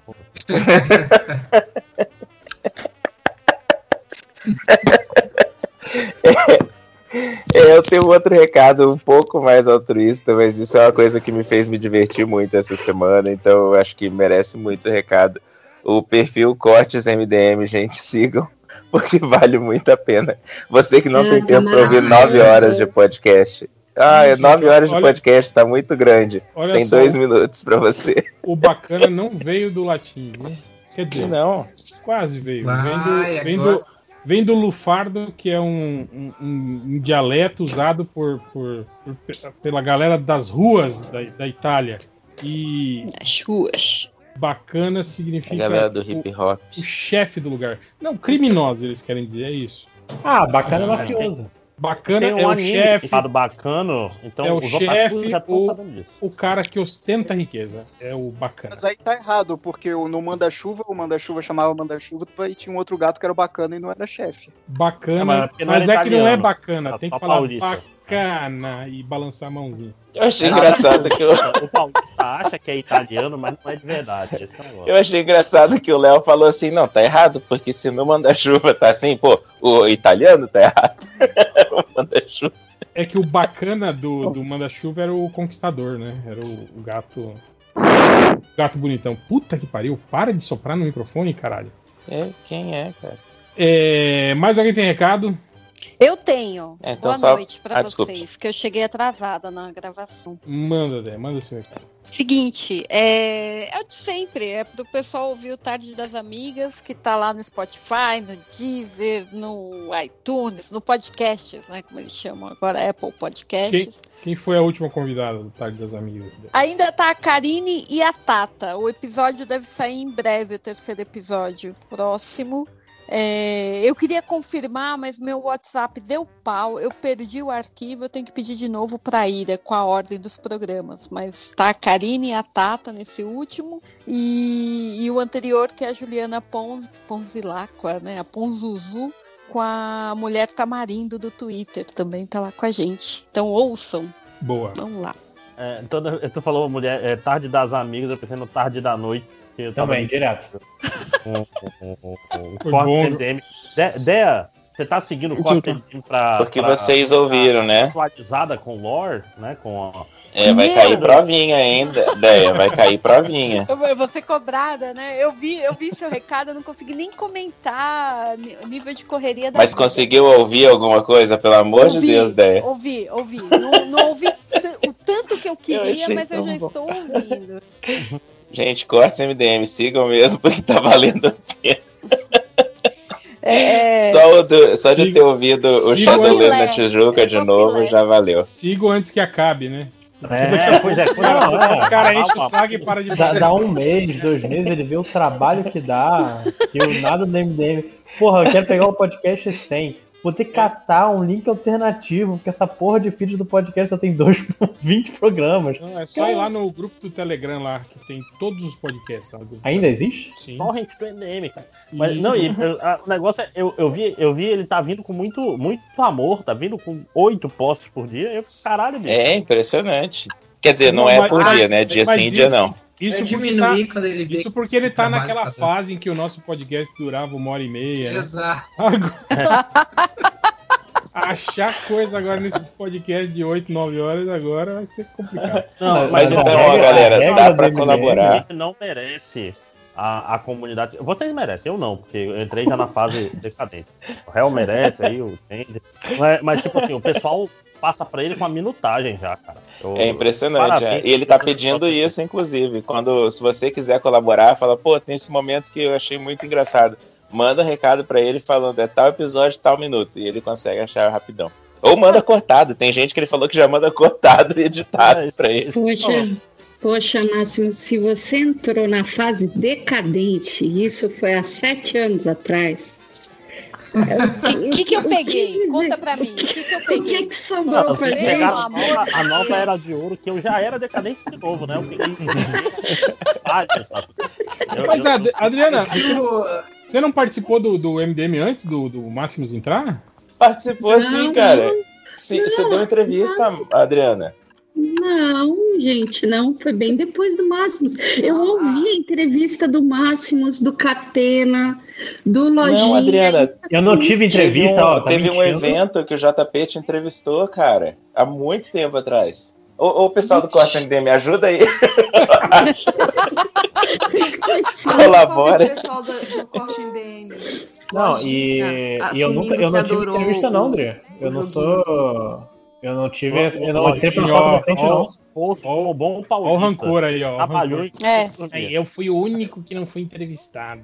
É, porque eu Eu trabalhei diferente eu dos outros. Eu mágoa aí, conquistei tá a minha vaga no MDM com trabalho. Com Meritocracia. trabalho e com processinho. Quando estavam procurando Um processinho. estagiário, você entrou? Não, eu não entrei. foi? Eu não entrei. O estagiário era eu, o Tango, o, o, o Catena, né? Acho que o Nazik fez entrevista também, né? Mas, é, mas entrou eu e o Tango na, na- junto com o Mega Mendigo, né? Saudoso E o Queixada. queixada. Eu, eu entrei. Fechada. E, o, e tinha também o, o Rossi, não era lá, que era do blog do Rossi, se não me engano, também tava, não tava? Ah, nunca vi o post desse cara. Eu não. lembro que eu fiz Cara, uma reunião eu- com essa galera quando, quando eles entraram no, no MDM, meio pra explicar como funcionava e tal. Con- Contar Quem é o convidado Cara, é- que é- entrou eu aí, lembro, eu lembro dessa reunião, porque Que todo medo, mundo- né? Tô curioso Quem é? também. Ah, Fernando Caruso, senhoras e senhores. Eu, Ah, Eu ele entrei- convidado agora. Entrei meio sem querer, né? Não, cara, entrei pelo Cliquei. Skype Web. Vocês sabiam que existe isso? Não sabia disso, Sim, não, cara. É por aqui que a gente grava, mais. Pô, usei inclusive. muito. Nossa, que doideira, rapaz. Se- Senhor, please run Ivy Cam. É, eu Fala, queria. Quest, Como é que- fala, Quest. Como é que eu entro pelo Skype normal aqui? Eu Não, não entro, né? É, eu queria já meio que pedir licença, porque eu, eu, eu chamei, eu chamei recado, um né? convidado no, no MD Moments, que eu já gravei e não, e não falei com vocês. É, Eu chamei a Cirlane, que faz o Magra de Ruim, e, e ela já participou, então tomara que vocês deixem. Não, não. Caruso, a gente, só, a gente só vai cortar se você trouxer alguém que for ancado. Aí a gente corta. Que for o quê? O Constantino. Traz o Constantino que a gente corta. Não, e pior, Flow, ninguém vai ouvir, a gente vai ter que que cortar não- não vai depois de rolar. lançar. Né? Lançar, alguém vai reclamar e aí a gente vai ter que refazer o, o episódio. Ninguém vai ouvir. Ah, né? Cara, Então, ela ficou. Ela Mas a adorou Ceilane é fazer. animal. Ela adorou fazer e ela tá querendo, tá querendo fazer um podcast sobre processo criativo de fazer quadrinhos e tal. Então já tô meio que fazendo aí o, a, a ponte entre vocês desenhistas aí pra, enfim, atrair ela pro Ah, surubão. Mas, Caruso, você sabe como é desenhista, né? Você tá ligado, Eita! né? Eita! Isso, né? Eita, eita! Sem grana, né? É isso? Ô, gente, a gente tem que repensar Só gente história de boa, atrair a pessoa pro surubão. Só Não boa. muito bem. Mas, gente, só, Mas é só um assim que as pessoas vão no surubão? Só um minutinho, gente. Vamos, vamos só concluir os recadinhos pra gente continuar. Né? Desculpa, gente. Começar os comentários aí, começa. É. Ah, Aproveitar que você tá aí, cara, dá seus recados aí, cara. Opa, então. Uma hora, uma hora de podcast e ainda estamos. Ah, é isso mesmo. Então, eu quero convidar todo mundo para ouvir o alerta spoiler que sai hoje junto com o MDM, num episódio bem especial indicando 10 séries de comédia pouco conhecidas. Você está procurando coisas para assistir, é, ouve a gente lá e chamar todo mundo para Aqueles caras aí Indicou Silicon Valley? O pessoal ficar, ficar atiçado. Fala só uma. Indicou uma. É, não indiquei Silicon Valley. Patty É, Grant. é Truth Seekers, do Nick Frost. Com... Netflix. Não, não, Amazon Prime. Amazon É. Prime. Isso, isso. Do, é a série nova do Nick Frost com Simon Pegg, só que meio que sem o Simon Pegg, né? Simon Pegg não tá mais E, e com... sem o Edgar Wright, né? É. Mas é boa, cara. É bem boa. É bem tipo, sei lá, pra- vai pra galera que gosta de Arquivo X e. e, Sim, sim, e- sim. e acabou aí a lista. Eu falei como se Mas fosse assim, ser o, como mais foco. Galera que gosta de Arquivo X coisas que e Arquivo no, X. no streaming hoje em dia e tal. Como é que é? Não ouvi, não ouvi, Máximo. O foco é assim nas, nas séries que estão aí hoje em dia ou é. Vale? O, o foco do, do Alert Spoiler? Isso. É, vale tudo, mas a gente foca mais no, no streaming. A gente tá mais no, no que tá rolando aí. E a gente fica também, volta e meia, indicando as séries do Globoplay pra ver se o Globoplay renova com a gente, né? Se, pra ver O se é eles o gostam. Globoplay, né? É, Aliás, se é uma o- série muito boa. Eu não sou marqueteiro, não, mas não é o contrário que tem que fazer, Caruso. Se você quer que o renove, quê? Falar mal do falar. Globoplay? Não, Ah, parar de falar. Eu acho que tá pagar explicado por que você não é marqueteiro, né? É, os 5 horas do game de marketing deles tem. É. Se, se você o ama e deixa o ir. Se voltar, é. É. Exato. Eu acho, É o eu tipo acho que uma excelente maneira de estabelecer uma relação comercial é romper a relação comercial. Peraí, tô anotando aqui, tô anotando aqui. O Brasil tem feito isso com a China, viu? Caras? E não tá dando muito certo, não. Não, não tá rolando, não. É, É, é Mas queria que convi- o- Os Opa. 5 horas e eu tentamos ser demitidos toda semana. Porque a gente Hum. não sabe fazer nosso marketing. são, esse é o marketing. É o anti-coach. É, e, e eu achando que o, o marketing do o coach do Máximos era ruim. É o. É o Agora eu tô, tô chocado. É o Eu, eu nunca errei, meu amigo, né? Vocês já repararam que o. Também nunca acertou. Também, é. Vocês já repararam Já que tá- o tá- anti-coach. O anti-coach é o recalque? Eu não sei, Essa eu é- não sei se eu quero Nossa, gastar eu demorei tanto pra entender. Eu, eu não Agora eu se entendi. Eu acho que eu pre- prefiro preser- preservar meus neurônios. Cara, são poucos. É o table. Cara, gente, essa piada Mas, é mas gente, vamos, vamos terminar o recadinho do Caruso pra, pra gente terminar o recadinho geral do. do... Por favor. Caruso. Então- Deixa- Caruso, deixa Ah. o Caruso terminar o recado, por favor. Obrigado. Desculpa, Caruso. Tá tranquilo, Caruso. Vambora. Então, é, Caverna do Caruso, resenha, quarta sim, quarta não. Eu fiz uma resenha lá sobre a ilegalização da maconha e eu achei que fosse aparecer gente pra caramba lá pra me chamar de maconheiro e nem apareceu. Então, apareçam lá na área de comentários, cavernadocaruso.com.br, lá do, pra, tô falando lá da ilegalização da maconha. É, teve episódio dos podcastinadores, falando de Invincible episódio por episódio, né? Bem, bem servido lá. E hum, acho que é isso. Ouçam o MD Moments também, que ah, vocês já ouviram a essa altura do campeonato. Boa. Muito elogio, viu, é, é, pro, pro MD Moment, só É? que eu não, eu não os leio nos comentários porque É. a gente é, é contra elogio. Sei que você ia Entendi. falar, é, Cara, é pra mim, muito elogio, por isso que vai acabar. Cara, toda vez que eu participava era aquele carnaval fora de época, aparecia gente pra caramba. Aí eu fico gravando MD Moments falando, galera, aparece aí, fala aí, É entra porque- no. E é não porque- aparece ninguém. É porque cara. às três horas da tarde é meio difícil, né, para as pessoas que trabalham, participam. Não, Falou aí. tudo, falou tudo. Era Eu um pedido não que eu estou- tenho pro Caruso, viu? Veja bem, eu Pensar não no estou criticando a maneira como vocês me distratam na gravação. Não, em hipótese alguma. O que eu tô falando é da galera que ouve, não aparece comentando, entendeu? Pelo menos não pra Ah. mim, assim. Aparece três pessoas comentando só. Não, eles Pessoal, comentam. então, ó, focar no Caruso, comentem Cê- nos comentários. É, quando vocês forem elogiar o no MD Twitter. Moments lá no perfil do MDM, marquem o Caruso. Parem de ficar marcando ele naquelas historinhas sem graça já de Marvel não tem clássicos, que toda, toda semana tem um filho da puta. Nossa, agora, agora que Olha o réu aí, falou, réu. é capaz de parar mesmo, hein? Mas, gente, Já deu já isso, né, essa piada.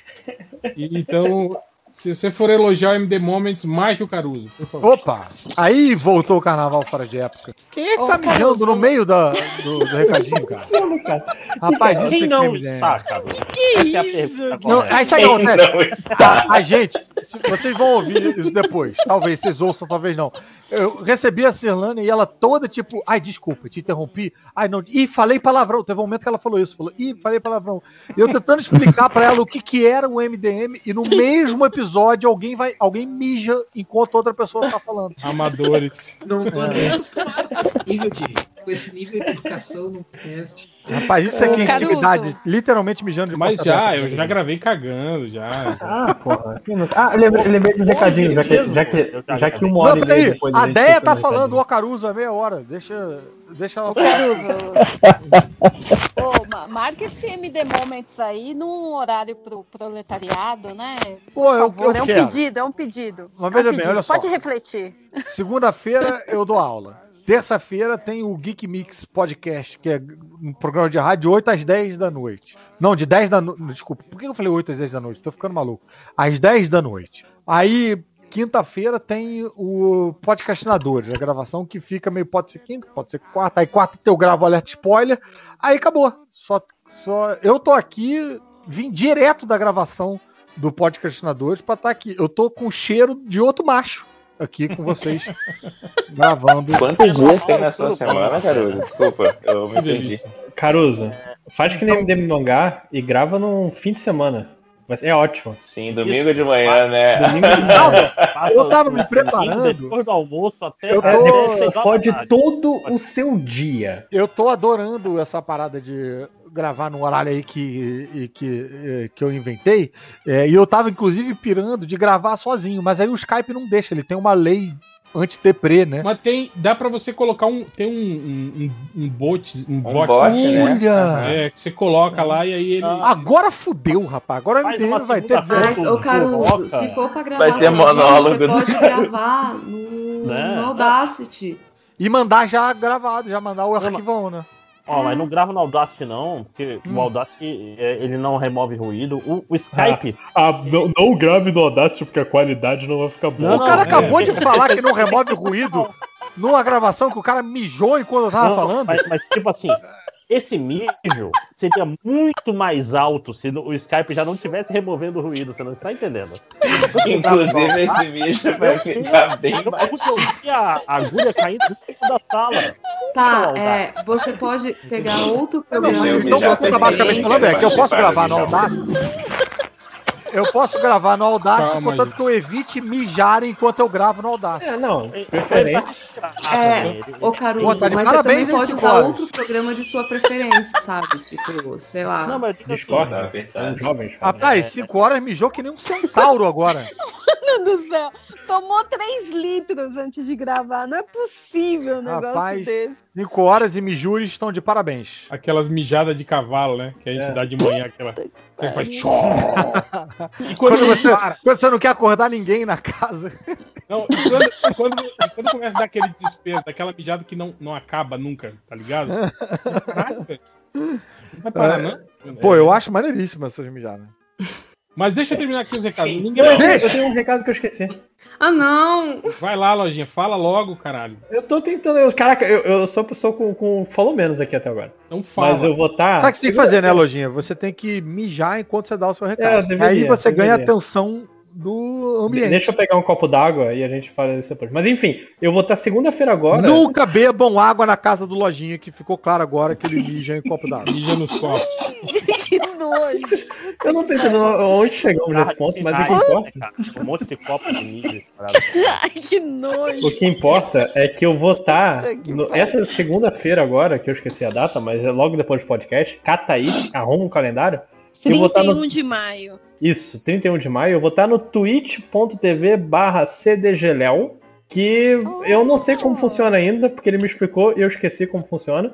Mas acho que ele vai entrevistar e falar de jogos que eu tô jogando. Maneiro. Aliás, Então, Lojinha, Twitch Partner, hein? Ô louco, Lojinha. Não, é do outro cara. olha o áudio de banheiro dos 5 anos. É, os 5 Oh. horas tá muito. Tá ca- no Agora ele tá cagando agora. É, emendou. Ele emendou, emendou, emendou, emendou, emendou. Ô, Lojinha, a, a Silane pediu pra botar o link do catarse dela no, no, na descrição do post. Tem isso no MDM? Eu posso mandar esse link pra você? É, tem. Eu, eu sou o secretário agora, mas é, é- fala com o Change, ele bota. Ah, eu posso mandar pro Change? Confia. É que Pode, você pode mandar. Mais fácil, botar mais mandar pro, pro JP, pro Nerd Reverso, que ele é, ele é mais responsável. Vou Mas mandar, enfim, então. Vou mandar é- pros dois. Segunda, 8 horas no CD de Léo. E se você também gosta de me ouvir, por algum motivo, toda terça-feira agora, faz um bom tempo, eu tô lá no Super Amigos, Twitch TV barra Super Amigos, A- A-M-I-B-O-S, com meus amigos de verdade, Johnny Bonatti. Eita! Sobre joguinhos. É que, eu queria ter, é que eu queria ter o meu próprio ArcCash pra poder falar isso. Eu, eu- eu sempre olhava pro, pro, pro Real Falar falando, nisso, porra, vou falar com Eu tenho, eu tenho isso, amigos. eu tenho isso dentro do cresceu. MDM. Eu faço isso no MD Moment dentro do MDM. Eu tenho meu E ArcCast Eu, Eu- projeto- eu não- veja eu não bem, tenho pessoas veja assim, bem, o Lojinha arranjou um projeto paralelo para ele. Paralelo, paralelo, todo paralelo. Queria mais projetos paralelos. Vamos deixar aqui. Ah, eu quero menos, socorro, gente. Para, para de trabalhar, lojinha. Sai de São Paulo. Tira São Paulo de você, na verdade.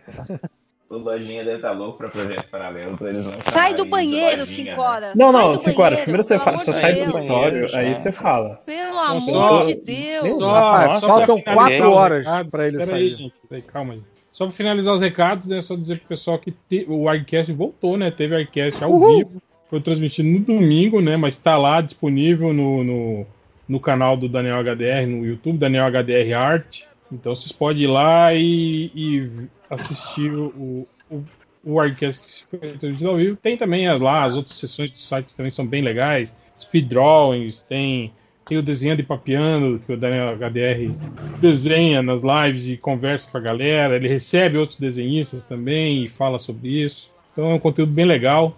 Procurem lá, danielhdr.art. Seja membro do canal, se inscreva.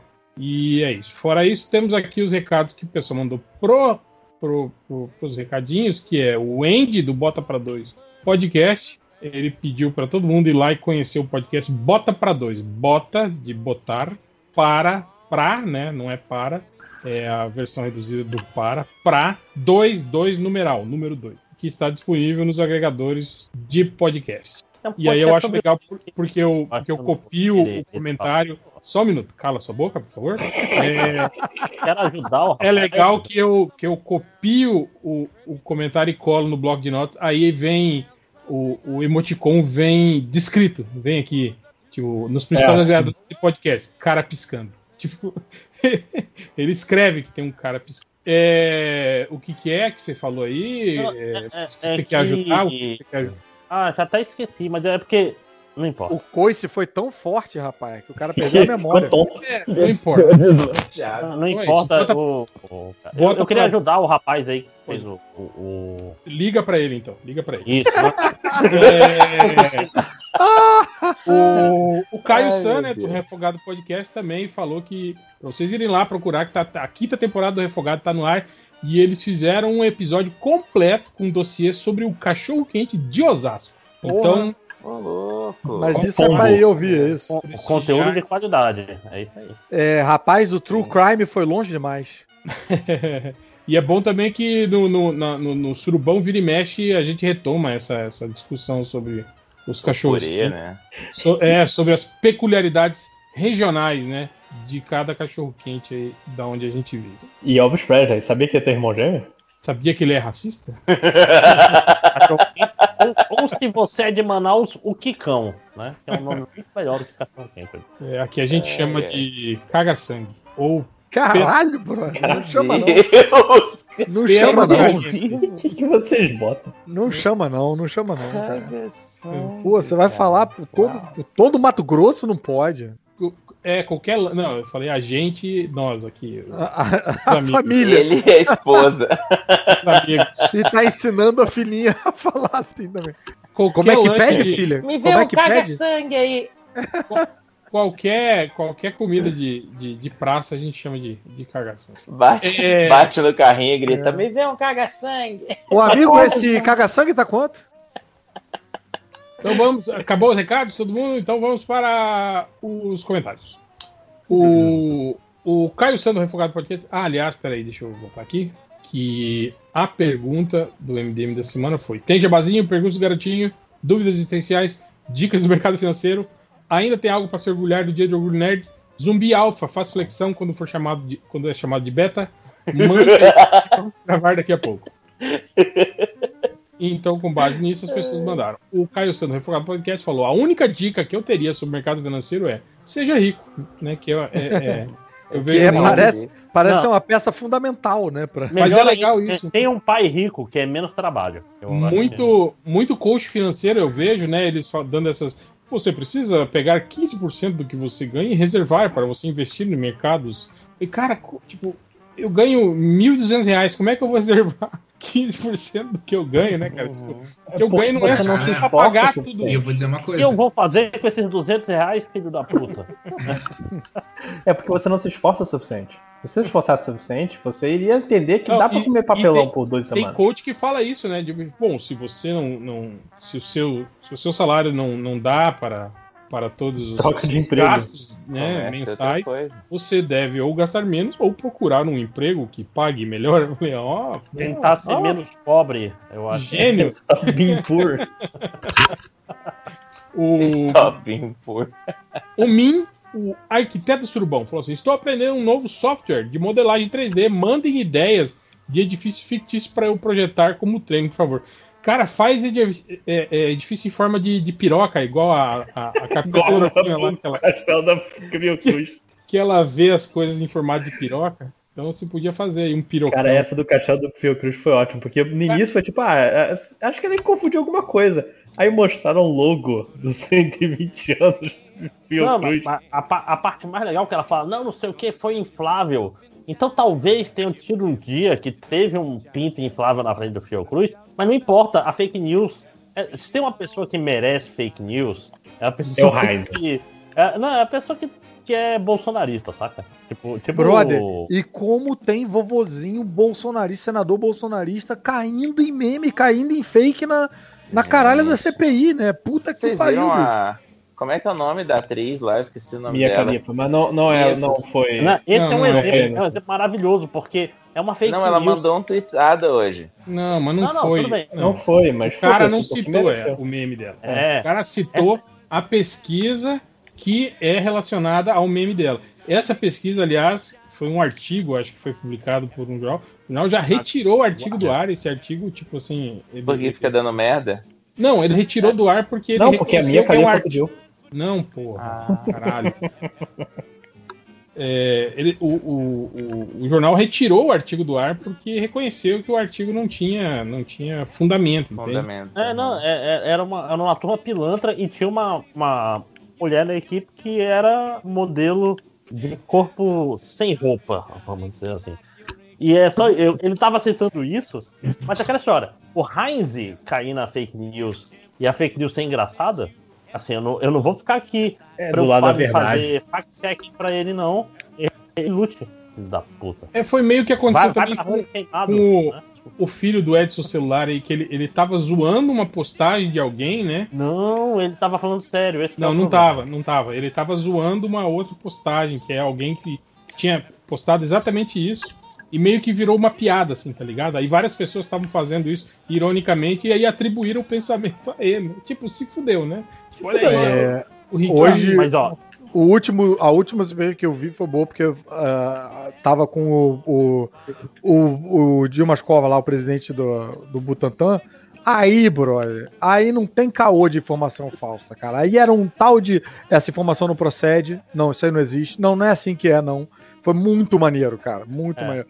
E aí Mas- veio com célula de aborto, de não sei o quê, cara. é Não, não, história, não. O, o aborto, cara, é, é muito. É, mas, é muito mas- versátil, né? Serve pra é- muitas coisas. Adota Pepsi.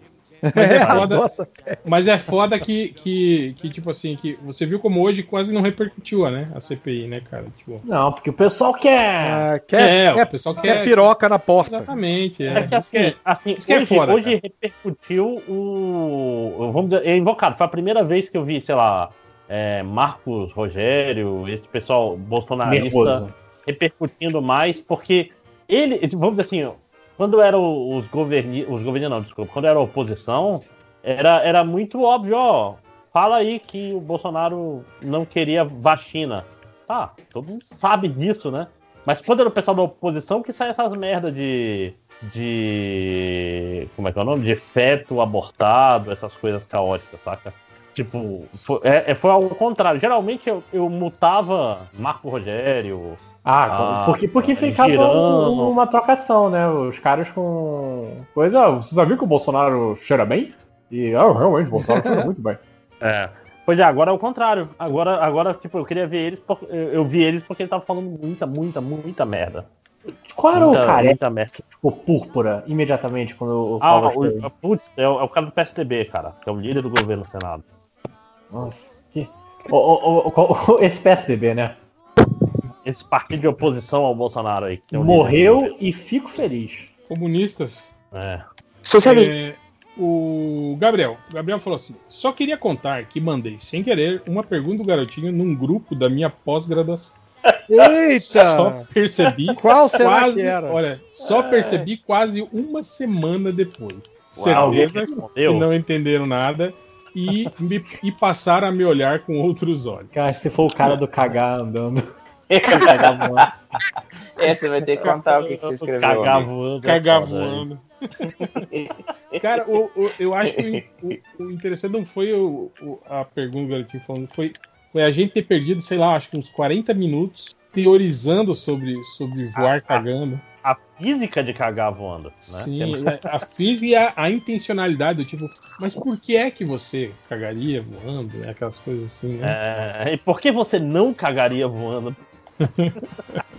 Não pode cagar em cima de todo mundo. O Snake Senpai, ele fala assim: vocês sempre mencionam a época das vacas magras. Qual foi o primeiro momento que vocês sentiram que não eram mais completos fodidos? Nunca, nunca existiu esse momento. né? Não, quando que não rolou isso? Eu sou prof... Exatamente.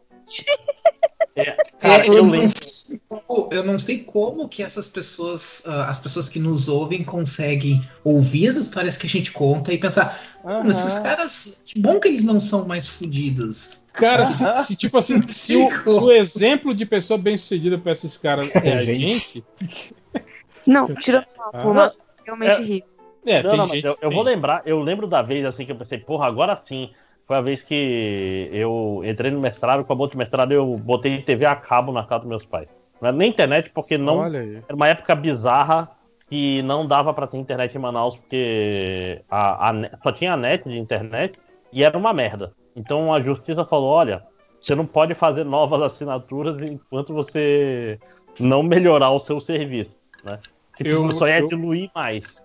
Então Eu- passou eu- uns três anos sem. Eu lembro quando eu tinha, eu acho que 14 anos, e quando eu recebi o meu primeiro salário e eu consegui comprar todos os gibis da banca.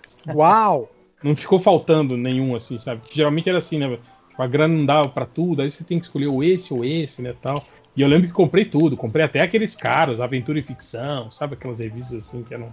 Esbanjou. caras. Sim, sim, comprei todas e falei, porra... Me vê a turma do Lolozinha e do Bolinha. Não, não, é isso aí não, pô. Me respeite, por favor. Cara, aí você tá falando. Eu, eu lembrei agora, quando eu comprei também. uma- Tipo, eu tinha uma TV de 14 polegadas, o, o, o áudio da minha vida toda, e, e eu comprei a TV de 20 polegadas, entre aspas, tela plana, porém tubo ainda. Não sei se vocês lembram que teve essa época. Lembro, lembro. Né? E tipo, caralho, comprei uma TV gigantesca, 20 polegadas, 400 reais, muito dinheiro. Porra, foi. Me senti bem. Eu Caralho, me lembro quando eu decidi é, usar o meu próprio dinheiro para comprar a gibi ao invés de usar o dinheiro dos meus pais. Olha aí, hein? Isso foi mágico. Quando eu falei, caralho, 32 anos. eu Não, posso. eu posso comprar o que eu quiser e não vou falar com ninguém. Posso É- comprar é, Play? é o meu. É, o- é, é o meu mau investimento que eu tenho direito de fazer com o meu próprio dinheiro. Foi na Devir, na Devir de São Paulo, na, lá aquela Teo, Teodoreto Sampaio, sei lá, não lembro o nome lá da, da que era um lugar mágico. Você chegava lá e tinha vários, tinha quadrinho importado lá no meio da Sim, parada, umas paradas esquecidas no, no, no, no meio da. Putz, era muito maneiro. E o quadrinho importado não era caro, né, nessa época, Não, cara. Essa não era. era.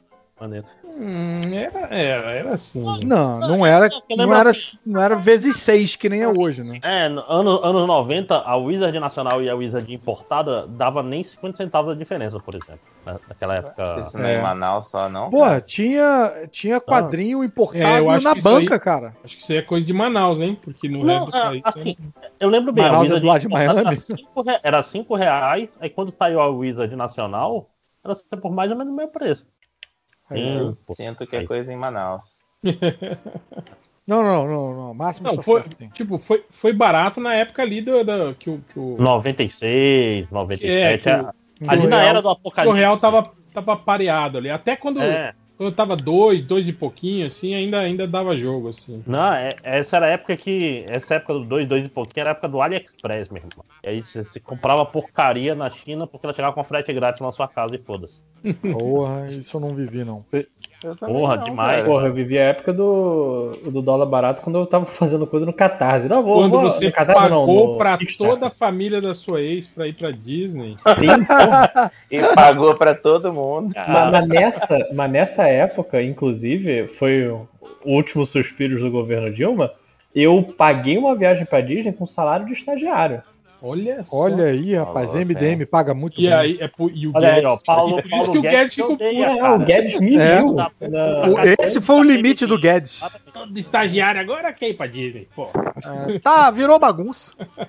Sim, exatamente. Ele olhou, ó, ó, o babaca ali ainda tá chorando no avião. Por que ele tá chorando? Por que ele tá chorando? Deve, deve ter- ter gostado. Pô, vou impedir. O... É muito triste, gente. Desculpa eu estar rindo, mas chorando dentro do avião. Não, não, eu chorei depois. No avião não tinha terminado. Por que, que você horas de chorou? Sete horas de voo chorando. É muito Não, triste. não foi. Porque você não tava foi. indo pra Disney, era isso? Você tava chorando? Não, E já tinham terminado, ele foi no avião chorando. não, Caralho, terminou no Rio. A piada A é. história é só melhor. Peraí, peraí, peraí, peraí. Vocês terminaram lá na Disney? Você tá- Não, eu soube que ela queria terminar comigo na Disney, mas aí eu fiz o Poker Face que aguentou, gente. Isso pior, isso piora muito mais a situação. Eu achei, Não, eu não. achei que, tipo, Eu assim, nunca disse que vivi achei que vocês tinham terminado alegre. depois e aí ficou as parcelas Imagina. pra pagar. Foi isso, Matheus? O quê? Cara, isso tá falando. Você, viu, Ah, você ah. descobriu porque você viu uma mensagem no telefone dela, não foi? Sim, foi isso. No dia que é do aniversário dela, que eu tava levando ela pro Magic Kingdom. Meu Deus. Como é que a gente do nunca Globo soube Play disso? dessa história vai ser muito boa. É, os direitos estão com o Ivan Mizanzuki. Eu nunca disse que era uma história divertida, eu disse que apenas que Oh. fi- tornou-se divertida. E aí, certeza que vai virar filme com o Eduardo Stablish no, seu, É. no seu papel. Foi uma longa jornada. Tá soltando fogos essa hora nessa cidade. Ah, deve ter. Não tem jogo? Dan? Não, não. Cara, Um monte de Brasília, fi. Em, em- Manaus, se tem fogo, fogos essa hora sem jogo de futebol, é porque morreu um traficante. Aí o pessoal tá fazendo homenagem. Eu tô falando sério. Deixa eu ver esse plantão da Globo aí. Mas em compensação, a Wizard é mais barato. É, o Nem Vem Que Eu Tô Van Damme fala assim: qual nicho de adaptação Aê. para cinema vocês sentem falta ou acham que deveriam investir mais? É, Adaptação, no caso? Fi- Filme, de, filme estilo Jack Chan, saca? Que tinha muitos anos. No final dos anos 80, 90. Assim, filme, de, porrada Kung, de Kung. Fu. É, vai ter o. Vamos ver se o, se o Shang-Chi aí retoma, né? Isso, isso. Já que todo mundo adora. Aventura de porrada. Apesar de que eu acho, Máximos, que tipo assim, esses filmes tipo, tipo John Wick, Mr. Nobody, esse filme do, do- que o Denzel Washington tá fazendo também, o Protetor, meio que substituiu também, né, essa, É. esse gênero assim, né? Eu, eu concordo, mas esses caras eu acho que eles estão na raia do, do Steven Seagal, assim, né? Do- é um do Charles é Bronson, Sério, é, é porradaria, é arte marcial, mas é sério. Sério. Eu queria um, um negócio mais, mais, Mais, leve, engra- saca? mais engraçado, assim, mais É, engraçado. cadê o Jack Chan da nova geração, saca? Você quer um Hora do Rush de novo? Pô, eu gosto de Era do Rush. Eu também gosto, Eu Era do gosto do Jack Chan no geral. Cadê o novo Jack Chan, cara? É, tá não, faltando. não, tem mesmo mais filme de, de Kung Fu engraçado. Não, não fazem mais mesmo. Eu sinto falta também de, de, de western, cara, que vira e mexe, tentam voltar, sai um, dois filmes assim, e aí some de novo, né, cara? Mas eu, eu, tava, eu tava gostando, assim, dessa. Que teve ali pro meio dos anos 2000 ali, meio que voltou, né? Saiu alguns filmes a mais, assim, de western, mas parou de novo. É. É, parece que eles tentam e, e nunca, nunca dá, dá. Mas eu acho liga, engraçado né? que, tipo assim, sai uns filmes pontuais que são muito bons, assim, que ganham prêmios, né, tal, mas não, não, não, não deslancha o gênero, assim, eu acho estranho isso. Cara, a- até a, a balada do Buster Douglas, não, como é que é o nome? A balada do Scrooge, sei lá, aquele, aquele filme da Netflix Sim, lá. sim, sim. Até ele é bom pra É legal, pô, é, eu é, me não. Mas não, sei lá, acho que o jovem não tem mais é, essa ligação com o Western, né, cara? Ele... Ah, não, com certeza. Não, Eu terminei hoje de ler o, a trilogia Gatilho que saiu lá pela Pokémon King. Porra, dava um filmão aquilo lá. é, precisava um ator desses da, que a nova geração gosta se envolver em alguma produção de, de western pra fazer eles. É, né? Chris Zac Pratt. Zac Efron já não dá mais. O Zac Efron não é mais da nova geração. Zac Efron E, já- e agora fez a harmonização facial, nem bonito mais é. É, O Andy do Bota pra Dois Podcast fala: dúvidas existenciais. Por que aquela droga se chama Boa Noite Cinderela se quem dorme é a Bela Adormecida? Realmente. É porque, ué, eu acho que é por explicado. isso. É porque, Porque a, a Bela Adormecida não precisa da droga, ela já tá dormindo. Quem precisa dormir é a Cinderela. É, que a droga é tão foda que. que E outra. Até a Cinderela. hein? E a Cinderela, Então, e a Cinderela e- quando acorda, ela tá pobre, não tem sapatinho, tem roupa de. tá toda fodida, tá, a, a- a carruagem virou abóbora. É Roubaram as coisas tudo dela. Roubaram as coisas todas dela. Cavalo virou rabo. bem simples. Quem não, quem eh, inventou esse nome pensou na hora e confundiu. Não, não. Tipo, ah, a, boa a noite, graça não é cara, essa. Graça é elaborar. Mas é isso, é porque a, a Bela Adormecida já tá dormindo e acorda rica. A, a Cinderela acorda pobre. O Renan. O Renan falou assim: meus pais do almoço chamando a atenção da minha irmã que não estava assistindo o EAD. E ela me pediu para passar a batata. Então eu perguntei: você gosta mais de batata ou de? E Fiquei rindo sozinho na mesa como um idiota e ninguém entendeu nada. Ah, pronto. Agora você tem companhia de outros idiotas rindo aqui junto com você. É assim que seus pais começam a achar que você usa drogas, viu, Renan? Cuidado. É. Mas, Renan, você gosta mais de drogas ou de estudar? Não, isso aí é fácil, mas você gosta mais de drogas ou de batata? Aí é difícil. Toda vez que alguém, toda vez que alguém me pergunta, que alguém me fala, tipo assim, são três horas e eu, a cara sempre me veio na cabeça, Eu três sei, horas ver, já. eu sei ver hora, porra. Eu sempre. Não, sempre me vem essas coisas na cabeça e eu penso, puta que pariu, cara, eu não posso falar porque não vai fazer sentido nenhum perto dessa Eu galera. sei ver hora, porra. Toda vez que eu ouço alguém falando mulher de alguém, só que com ênfase na palavra mulher, mulher de alguém, eu penso, mulher do Coringa. Quem vai fantasiar como mulher do Coringa? O. Aí, ó, o, o clube do Game On aí, ó, onde você vai participar da Twitch, fez lá uma mesmo. pergunta aqui. Ele pergunta: É, é, CDG Léo, não é? É isso. Quer ver? É, porra, você não sabe nem o nome do lugar que Não, você eu vai. aqui tá, tá tarde, gente. Caralho, Tá lojinha, muito olha só, você tá muito estrelinha, cara. Tem que ser É, uma... rapaz. Caralho, velho. Ainda não cheguei no meu nível máximo de Tá muito desumilde. Essa não é nem minha forma final. O cara, ele, ele perguntou errado, obviamente, né? É um burro, né? Esse cara. então eu estaria em casa. Ele falou assim: se a Terra é plana, ele queria dizer, se a Terra é redonda, por que o seu lado da sandália é reto? Hã? Não faz o Quero menor sentido. Não, faz. Se você pensar que a Terra é redonda, o seu lado do seu tênis tinha que ser arredondado também. Mas entendeu? ele é arredondado, só que é Isso muito que ele- pouco, você não Isso que percebe. ele quis dizer. E, e ele pergunta: se fosse para comer só uma coisa pro resto da sua vida, o que seria? Mulher. Pizza. Pizza, que dá pra colocar qualquer coisa em cima. Esperto. Porra, matou a pergunta do garotinho. Não, essa que, essa Ou era- lasanha. Lasanha também dá pra misturar várias coisas. Mas lasanha tem que ter muita massa, eu acho. Mas a É. pizza pode ser de lasanha, mas a lasanha não pode ser de pizza. Exatamente. E pizza, você pode fazer Ok. pizza de vegetal. Não dá pra fazer. Tipo, lasanha de feijoada. se- Dá pra fazer? Cara, o. Pizza O réu, o réu lê antes e se prepara, porque não é possível. Essa resposta foi muito. É. Muito Mas, mas, ó, e uma muito resposta rápida. nível pizza é sanduíche. Você consegue fazer sanduíche de qualquer coisa também. No, no Japão Eu- tem sanduíche de yakisoba. Né? Boa. isso. Mas Yakisoba a pizza pão. pode virar um sanduíche, né? Não tem. É, como é que é o nome daquele troço? Já o sanduíche não pode virar pizza. Calzone? Calzone, eu, eu tenho certeza que o calzone foi, foi inventado quando o motoboy empinou a pizza, ela dobrou. Uhum. Quando ele entregou. quando ele entregou, o cara falou: Mas o que, que é isso, porra? Isso é um calzone. Falou, É, ele mandou um calzone. Mandou um calzone. Mas o calzone, pra- é- ele, é, ele é quase automático pro moleque esfomeado que pega pizza, enrola e come. Saca? É, comer em poucas bocadas. Mas aí quando né? enrola é burritza. É, uma, É, também. uma conitza. Uma conitza. Mas aí você não come, você acende e fuma. Não, é porque tem a ver com a larica, entende? e tal. Uhum. É, Mas eu tinha um amigo. Tem, tem aquele amigo que é muito maconheiro. Eu tinha um amigo, o Ernesto, na faculdade. E ele era muito Caralho, deu o nome. Deu o nome do cara. E ele ficava. É- é foda- ele fi- ele fi- a gente sentava no bar e ficava conversando, aí ele pegava o, o- um guardanapo, por exemplo. E ele, inconscientemente, ele enrolava o guardanapo, tá ligado? Qualquer papel velho. na mão dele, ele ia, assim, ele ia conversando e Ele tava no automático. Exato, terminava com um rolinho na mão, assim, o papel virava um É, rolinho. E a gente Cara, tava praticando, réu. É Aí isso, fala- é que nem o cara que toca bateria, tu tá, tu tá com ele na mesa, ele tá lá batucando, ele tá lá sempre bolando o back. É inconsciente, né? É, É muito flagrante.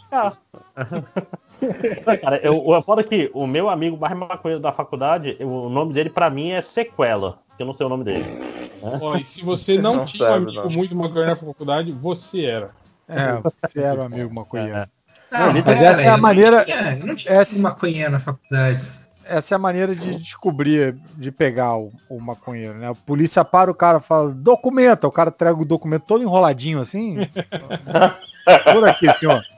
Me acompanha. Cara, eu tenho, eu tenho mania de fazer, não é de enrolar, mas de amassar e transformar em bolinhas de papel, assim, principalmente comprovante de cartão de crédito. Hoje eu nem peço mais, né, a, a, a minha via, assim, né, Hum. mas direto, tipo assim, eu pegava e aí eu ia amassando ele, tá ligado? Até ele virar uma bolinha de papel bem pequenininha, assim. E aí eu, Eu- guar- eu guardava no meu bolso. Eu fazia a bolinha. né? Dona Rela ficava muito brava, bolso porque ela perguntava, né? Aí eu- Celulose. A minha gata adorava brincar com essa bolinha de papel. Ela pirava, fazia maior futebol e tal. Aí a cachorra começou a ficar puta. Tipo, de ciúme mesmo, assim, não tinha motivo nenhum, nada. Eu jogava a bolinha, a cachorra passava correndo, pegava, comia e, e acabou. É meio tipo só. Comia. É, comia, é tipo, meio, acabou, não vai ter essa brincadeira aqui não. Acabou. Acabou essa brincadeira, me irritei. E Mas, mas- mas isso que o Hel falou aí de, de comprovante, isso daí vira papel machê na, na, na calça, da, na- no, no E bolso. quando chove, ganha formato. Cara, e quando você põe a mão no bolso da calça e encontra aquele cinquentão todo moído de máquina de lavar, cara? Dá uma É, dor no coração, né, cara? Puta merda. Tipo, Isso nunca aconteceu com você. Não, Porra, não. Assim, não, porque eu não dava com 50 reais, assim, né? Mas, é, mas assim, ficha de cerveja é tão normal. tu- Ficha de só- cerveja. Ficha de cerveja. Você vai pro bar, compra cinco fichas, aí toma quatro e não acha a quinta e vai embora pra casa. Chorando. E no outro dia, você tá lá de manhã, você bota a mão na. Aí tá lá tudo rasgado. Todas as viagens de volta pro lojinha é chorando? É isso? É porque a geração emo. É que geralmente é quando você vai no bar beber cinco cervejas, é porque você tá com algum problema. Você vai chorar. É, Não tá bem, né? monetário, monetário. Você tem, que, você tem que fazer assim: vou passar quatro horas aqui, eu tenho que tomar uma cerveja por hora. Aham. Tem uma, uma Ah, reserva. mas, mas é que geralmente quando Tem o você vai. Excel da cerveja. Quando você vai em. A gente fazia isso direto, cara. Final de expediente, Ligava um pro outro e falou: Ó, eu pago três, eu, eu pago cinco. O outro falou: Ó, eu consigo pagar cinco também. O outro falou: eu pago duas. Aí juntava todo mundo e aí pronto. Aí bebia já- a média. É, já dá não, pra o negócio beber. é quando é boate que é, que é mais complicado. Ah, aí é foda que é muito caro, né, velho? Beber É. em boate, Não, o negócio era comprar o Dreyer, aí vocês matam o Dreyer antes de ir pra boate, que aí você economiza dinheiro. É que a boate não- não botava- é feita pra beber, na verdade, né? A É. boate é É, feita. tá louco, Porra, e né, comer? cara? E o cara que chega na boate e pede um prato de macarrão? Não, mas- Ai, gente. É, cara. Veja bem, Caruso, veja bem. Aquela monte de pessoa, luz, música ruim. Não. É tipo jantar no motel. É porque É, boate é um termo genérico pra qualquer lugar que não seja um bar que você fica sentado, sacou? Pode ser um samba. Não exatamente um estádio de É, futebol. não. É, Cara, não, eu tô falando, eu tô falando Que assim, vocabulário é esse que você tá usando? Caraca, ele vem É- e fala é uns cinema, negócios. é uma aí no sul, aí no sul vocês pensam em, É, boate. um Automóvel não é o que você tá pensando. Automóvel é qualquer ursinho de pelúcia que sabe andar sozinho. A questão é, quando eu falei boate, eu quero falar qualquer lugar e beber em pé. Ah, Cara, eu, eu lembro Mas de uma, boate, de uma não. vez. Boate pra mim é um lugar que tem que as pessoas que tem É, que tem música. Não, tem é música, tem discoteca. música, então é um lugar de- mas não necessariamente um música eletrônica. É óbvio Exato, que também tem aquelas outras boates, né? Que eu frequento. É, tem a boate azul, a boate azul aí, rapaz, tu acha que toca música eletrônica lá? Azul? Boate azul, É, acho que você confundiu a cor da luz, mas. cultura aí, Hel. Olha o pessoal sem cultura aí. Vocês não conhecem essa música da Boate Azul? Não. Não. Conheço da caneta azul. Ah, Não. Nossa, eles são muitos homens, hein? Azul. Cara, Peraí, Depois- o que, que foi, Júlia? Tá Não, picotando mano. a Júlia. Ah, desculpa. Eu falei pra eles entra- pararem, entrarem no Google, no YouTube, ouvirem bote azul e depois voltar, porque não, não pode É, aprender. é. Eita, tô perdendo assim, né? Porra, boate azul, gente. Não, é, é- é- É, é, tá, ah, agora que o Máximos repetiu com mais energia, eu lembrei. Agora. A- agora ficou claro. Caralho, vocês não É, lembram mesmo? Doente de amor, procurei remédio na vida noturna. Uma flor da noite, Não. uma boate aqui na zona sul. Não, não conheço mesmo, não. Você Tava não lá Continue, feliz. né? continue. Que tem o refrão, eu Você bebo tem demais, demais, né, cara? Eles não conhecem o melhor sertanejo. Pô, a galera daquele. Era a flor da noite, na boate azul. Olha aí, a galera do Recortes MDM tá ligada aí pra esse ponto do. pra fazer mais um, um selo de Porra, áudio. vocês não, vocês não, não, não- nunca frequentaram um cabaré. sei que você fala boate. Não. Não. É, quando você não. fala cabaré, Hel, eles vão pensar que tem dançarino de cancan, saca? Tá? Esse é o problema. É, Caraca. Um, um beijo pro pessoal do Jacarepaguá e, e a Friday. Gra- grande encontro dos adolescentes de 15 anos. Mas, mas Caruso, você o falou desse lance- Pride era o cabaré de Jacarepaguá. Não, é, Caruso, você falou desse lance de ah, quem come numa boate, veja bem. Ih, Uma vez. Ih, Uma Você vez. pagou pra sua ele ex. Não, Uma ele vez ele comeu chorando, do- de táxi. batendo um Não. prato de lasanha na boate. Então, Pizza. É, não, porque assim, uma vez eu fui pro aniversário de uma amiga minha, que na verdade. Não, mentira, nem era aniversário da, da amiga, era aniversário do namorado dela na época. Quem era amiga? Nem era. Não, esse é o problema. Era amiga. Porque é aniversário do namorado dela. Aí eu falei, ah, vamos, vamos lá, né? Porque, pô, convidou Vamos todo mundo, prestigiar. Eles, fa- eles fazem aniversário juntos, lembrei agora. Eles fazem aniversário juntos. Eles Porra, fazer- então era aniversário da amiga, cara. Que isso? verdade, É, não, é porque o, o. Porque, presta atenção. Ela não teve muita escolha. Por quê? Porque foi. ah, Lembrando, eu, eu e ela morávamos em Jacarepaguá. Aham. Famoso longe pra caralho. O Sim. cara marcou a festa Como o Não, Skank cantou naquela na cena Lagoa música. Rodrigo de Freitas. Tá. E assim, não era qualquer barzinho da Lagoa Rodrigo de Freitas. Era aquele ali que fica perto do Jockey. Pra quem não conhece o Jockey Club do Rio de Janeiro, é onde derrubam o presidente. Já apostei muito cavalo lá, inclusive. É. Qual que era? Era o. Ah, não vou Namastê? Era. É possível que seja Namastê. Esse nome não me é incomum. Tipo, É aqueles bares que você fa- que o cara é 150 reais pra entrar, fala, não, mas você tem Então- conversão de 50%. Aí você vai pedir uma, uma cerveja custa tipo 25 reais. Exato. Exatamente. E, É, custa e é 25. um ponto que é, sempre muda de nome. É o mesmo lugar, mas muda de nome para um outro lugar, mas é no- na, na mesma estrutura. Tipo, é claramente lavagem de dinheiro. É só pro cara dar o cano, né? Tipo, no- no- no- nos credores, né? É. Declara falência e reabre com outro nome, outro CNPJ e, e continua tem mesmo muitas jeito. filhas, bota no nome da próxima filha e pronto. Mas, cara, eu tava lá, eu e, e as amigas da, da, dessa garota, a gente chegou cedo, que já foi um erro, não tinha ninguém, e a consumação mínima era tipo uns 100 reais. E a gente falou, cara, como é que a gente vai passar disso? Já sei, vamos pedir uma pizza, que é cara pra caralho, e dividir entre todo mundo. E foi assim.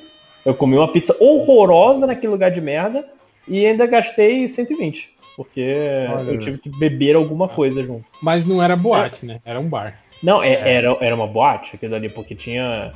Mas não é- tinha, é, não tinha virado ainda, né? Porque você chegou antes. É, eu Então, cheguei um pouquinho antes de virar realmente uma boate. O pessoal já tava com pa- É, garçons total. passando na pista de dança com vinhos caros. e Mas acho que. Então, acho que o Lojinha tem razão, gente. Desculpa aí o que eu falei. Todo mundo janta na boate. Acho que com esse depoimento. Obrigado. Ficou É, se evidente. lojinha que- jantou, então é comum. É, acho que é, tá Obrigado. certo. Eu, eu fico, fico feliz de terem. visto Depois eu conto pra certo. vocês. Ele é, o, ele é o jantador original de boate. Depois eu conto pra vocês como era dividir uma pizza com o JP no- nos anos 2000, quando ele era o. Francesa. Quando ele era o, o Sheldon do, do Big Bang Theory.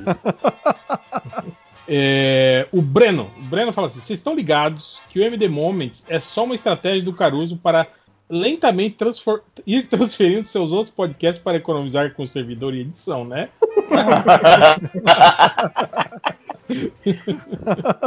Bicho, é, eu tô aqui pensando em fazer todos os meus programas da Globo no MDM. Porque eu gravo a parada, mando pro Change e de repente tá pronto na sexta.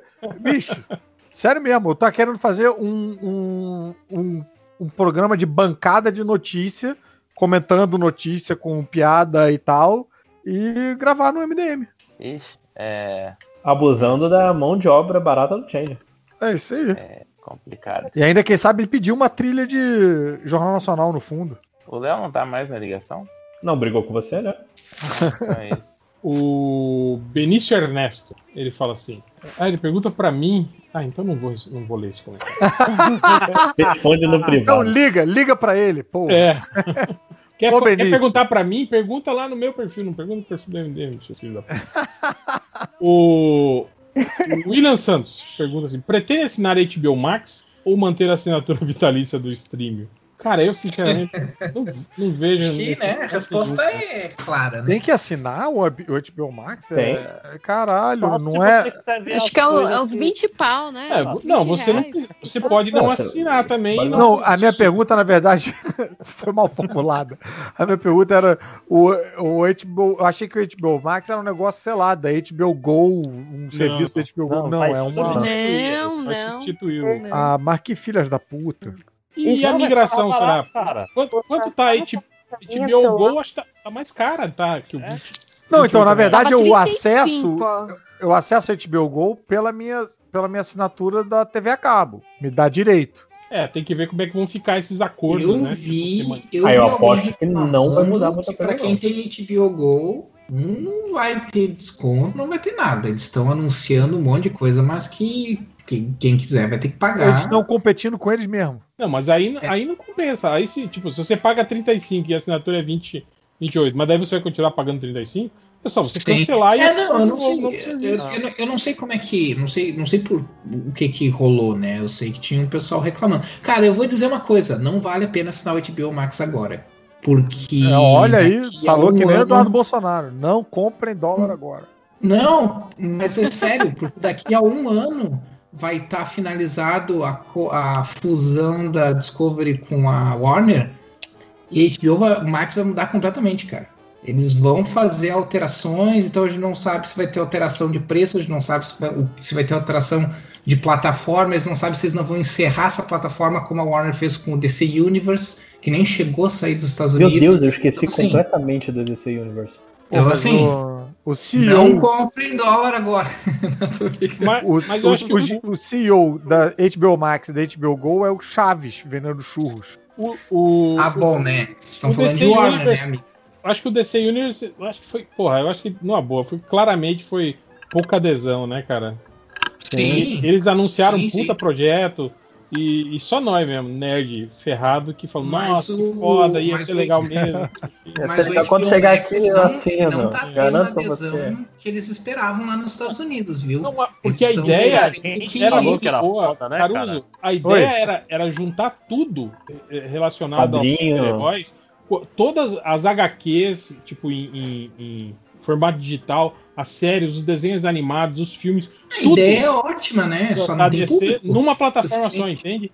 Você paga uma Caralho. assinatura e tem acesso a tudo. Cara, seria muito foda, entende? Mas E a DC tem muito desenho que é difícil de tu acessar. É, Liga da Justiça Não, Unlimited. e muito desenho bom também, né, cara? Muita animação boa, né, que saiu, né? Ah, mas assim, eles poderiam ter um DC Universe dentro do próprio ah, HBO Max, né? Porque o, a- o Disney Plus eles vão lançar aquele Star Plus. Tá, tá. Fora do- dos Estados Unidos vai ser um serviço separado, mas lá nos Estados Unidos, esse Star Plus ele vai ser um serviço dentro do Disney Plus que é para ter os filmes ah, mais 18, né? Que daí é os filmes da Fox, né? Principalmente os filmes da Fox, que, que daí não ficam no, É o no Disney. Plus normal, É, mas, né? tem, mas tem que pagar um adicional, né, pra você ter acesso. Não, acho que lá nos Estados a Unidos cabo, né, cara? O que acontece, o que acontece É, é, que internacionalmente vai ter mercados que nem o Brasil, por exemplo, que daí não Vai vai, ter. Disney Plus. Tu vai ter que comprar como se fosse um serviço separado. O se que está acontecendo com a,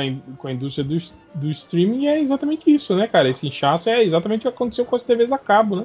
É, É. o- é meio, é meio É que tá mesmo. acontecendo, né? Vai tudo Cara, morrer. eu achei horrível hoje. Veio, veio um SMS, Globoplay, você assinante ganhou três meses de Apple TV Plus. Tipo, cara, tipo, é o streaming dentro do streaming. Que Apple TV Plus Você também- não me também- fale é mal do Globoplay. Não, Apple TV Plus foi, ia ter umas séries também de do Halo, algumas paradas assim. Morreu. Reino da Beyoncé? O que que é? Halo. Sim, Halo do, do jogo? do jogo. É, é do jogo ou da Beyoncé? Tô confuso. Ambos. É, Ah, ambos tá. ambos estão perdendo uma ótima oportunidade aí de marketing. Tanto a Beyoncé quanto o Halo. Ou não, tem que falar Halo é mal. aquele que é Vai ser uma- e Cara, é- é, eu, eu só sei de uma coisa. Eu sei que esse, que esse inchaço aí no, no, no- nos serviços de streaming aí só, só vai fazer aumentar a pirataria. É isso que vai acontecer. Ah, isso é, É. é fato. Cara, porra, jogo de futebol. Você pensa, porra, vou, vou assistir aqui um, um- um- campeonato X. Aí Você tem que ficar catando 15 horas onde o jogo vai passar, onde o jogo vai passar, onde o que É, tá foda mas mesmo. a coisa não sei o que. A Record, cara, que- E quando só passa no, no YouTube. Não, quando só passa no, no Facebook o jogo. Facebook é o, o dos? Campeões. Caraca, Até entendo. que- Tudo bem, é Cara, fácil. Fim É de fácil. carreira. Ano, ano, ano passado, futebol, retrasado, é, a Libertadores tinha jogo que era exclusivo só no. Sim, o- a estreia do Fluminense na Libertadores foi exclusiva na Liga do- no, Ah, vai ter gol que vai valer só nos stories. Que horror! Aí, aí você que pega, horror. sei lá, o, final do- da Copa é- Nordeste foi no TikTok. É, mas no Instagram deu falta. E Mas tu pega, sei lá, o UFC, 80 reais É, isso é por foda. mês. É muito dinheiro, porra. Sim. Aí a pirataria não Caralho. funciona, eu parei de acompanhar. A, a pirataria tava dando muito trabalho, não pegava tão bem. Eu, ah, Bi- bicho, Ah, o- eu tenho, eu tenho os canais aqui que não falham. Não, pois é, os, os- os que eu usava saíram do ar. Aí depois eu fiquei com preguiça. Porque pra mim tem que funcionar e tem que, tem que ser por Chromecast, porque eu sou muito preguiçoso. Esse que é o problema. Porque tem que passar na TV sem muito, Get, muito get. trabalho, Muito sabe? trabalho. Mas, É. mas, cara, eu, eu poucas vezes senti tanta saudade do monopólio da Mamãe Globo quanto nesse Campeonato Carioca. Que Era coisa tão, horrível. era tão bom, né? Quando a Globo comprava a Libertadores todo e não passava jogo nenhum, lembra só? É, pois é, pra, pra você que não torce pro time do Rio é ótimo, porque você tem que, você tem que comprar o Premiere pra sua mãe assistir o jogo do Corinthians. Isso aí, era bom mesmo. fazer. Era É bom ótimo, mesmo, porra. Era delicioso, Mono- adorava monopólio. Caro. Mas né, nessa época o UFC, o bom é que o UFC era 10 reais, porque eu já pagava o Jogos da, da eliminatória. Só Galvão narrando. Cara, aqui em Manaus sempre passa o jogo do Flamengo. Sempre. Ou Flamengo ou Vasco. Então, pra que minha mãe torce pro Corinthians de uma forma muito ostensiva, eu passei muito tempo na minha vida pagando pagando Premiere pra ela, pra ela assistir. É cara essa merda. É, cara. E ela não merece, né? É não, é ah, merece, mas eu, eu, eu ensinei ela a usar pirataria. Agora, agora minha mãe Que tá fute muito mais. mais antenada. Ela que a te, tecnologia passa os, os esquemas dos sites. Que É. Minha já tá, é já assim. tá aí nos grupos. Mas é, é foda mesmo. É, deixa eu ver. Aqui, o, o, o Skywalker ele fala assim: queria declarar aos nobres relatores que agora finalmente entendo o termo badernista. Afinal, perguntei no último podcast quem seria o crush na extrema direita. E a resposta foi Tabata Amaral. Tipo, a gente vê a Tabata Amaral como alguém da extrema direita. Caraca, vocês fizeram um marxista materialista histórico se sentir um reformista. Parabéns. É, agora, agora você, você vê ela aí pedindo pra sair do, do PDT. partido e provavelmente PDT, vai pro- Mas, mas- mas se bem vai que sair, do né? PDT, sair do PDT agora é praticamente um voto de esquerda. Não, não, mas Não. ela tá saindo pela direita. Ela tá saindo porque ela votou a favor da, presi- da Previdência. Não, ela tô ela tá saindo porque Ela o PDT. não sossega é- até chegar no DEM. É isso que eu falei, estão falando que ela vai pro DEM. Tipo, então a gente não tava tão errado assim, né? Pelo contrário, sempre certo. E o- MDM fez primeiro. defender naquela merda de, de voto. É... Sim, o Ela é Lupe Renova falou, o BR, Lupe né, mandou. Ela, Não. é- ela e a Capitã Cloroquina estudaram no mesmo lugar. A gente tem que botar sempre Sério? perspectiva. Sim, é Renova BR. No O que Brasil. aconteceu, será, né? O que é, um mas e, de e-. É, estudou onde? Deadly Class. do Luciano Huck, seu, seu amigo de trabalho, desculpa. o Então é melhor legal, assunto. o legal disso é que é, é o melhor, é a melhor justificativa para que não, de que não tem doutrinação na, na- nas faculdades é esse, né, cara? É, as duas estudaram no mesmo lugar. Bicho, pra ter doutrinação na faculdade, as pessoas têm que ouvir os professores em primeiro lugar.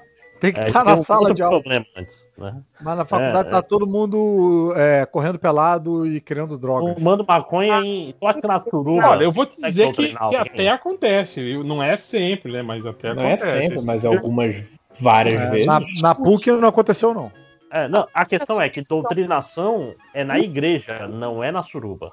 Me deixa falar, Fala. Não dá realmente pra te ouvir, Júlia. babaca. É... Eu tô te ajudando, Caralho, não dá pra te ouvir. A única doutrinação comunista que funciona até hoje é porque até hoje as professoras ensinam as crianças a desenhar o lado da laica, sabe? Carrinho da União Soviética. Então, que eu tô Obrigada.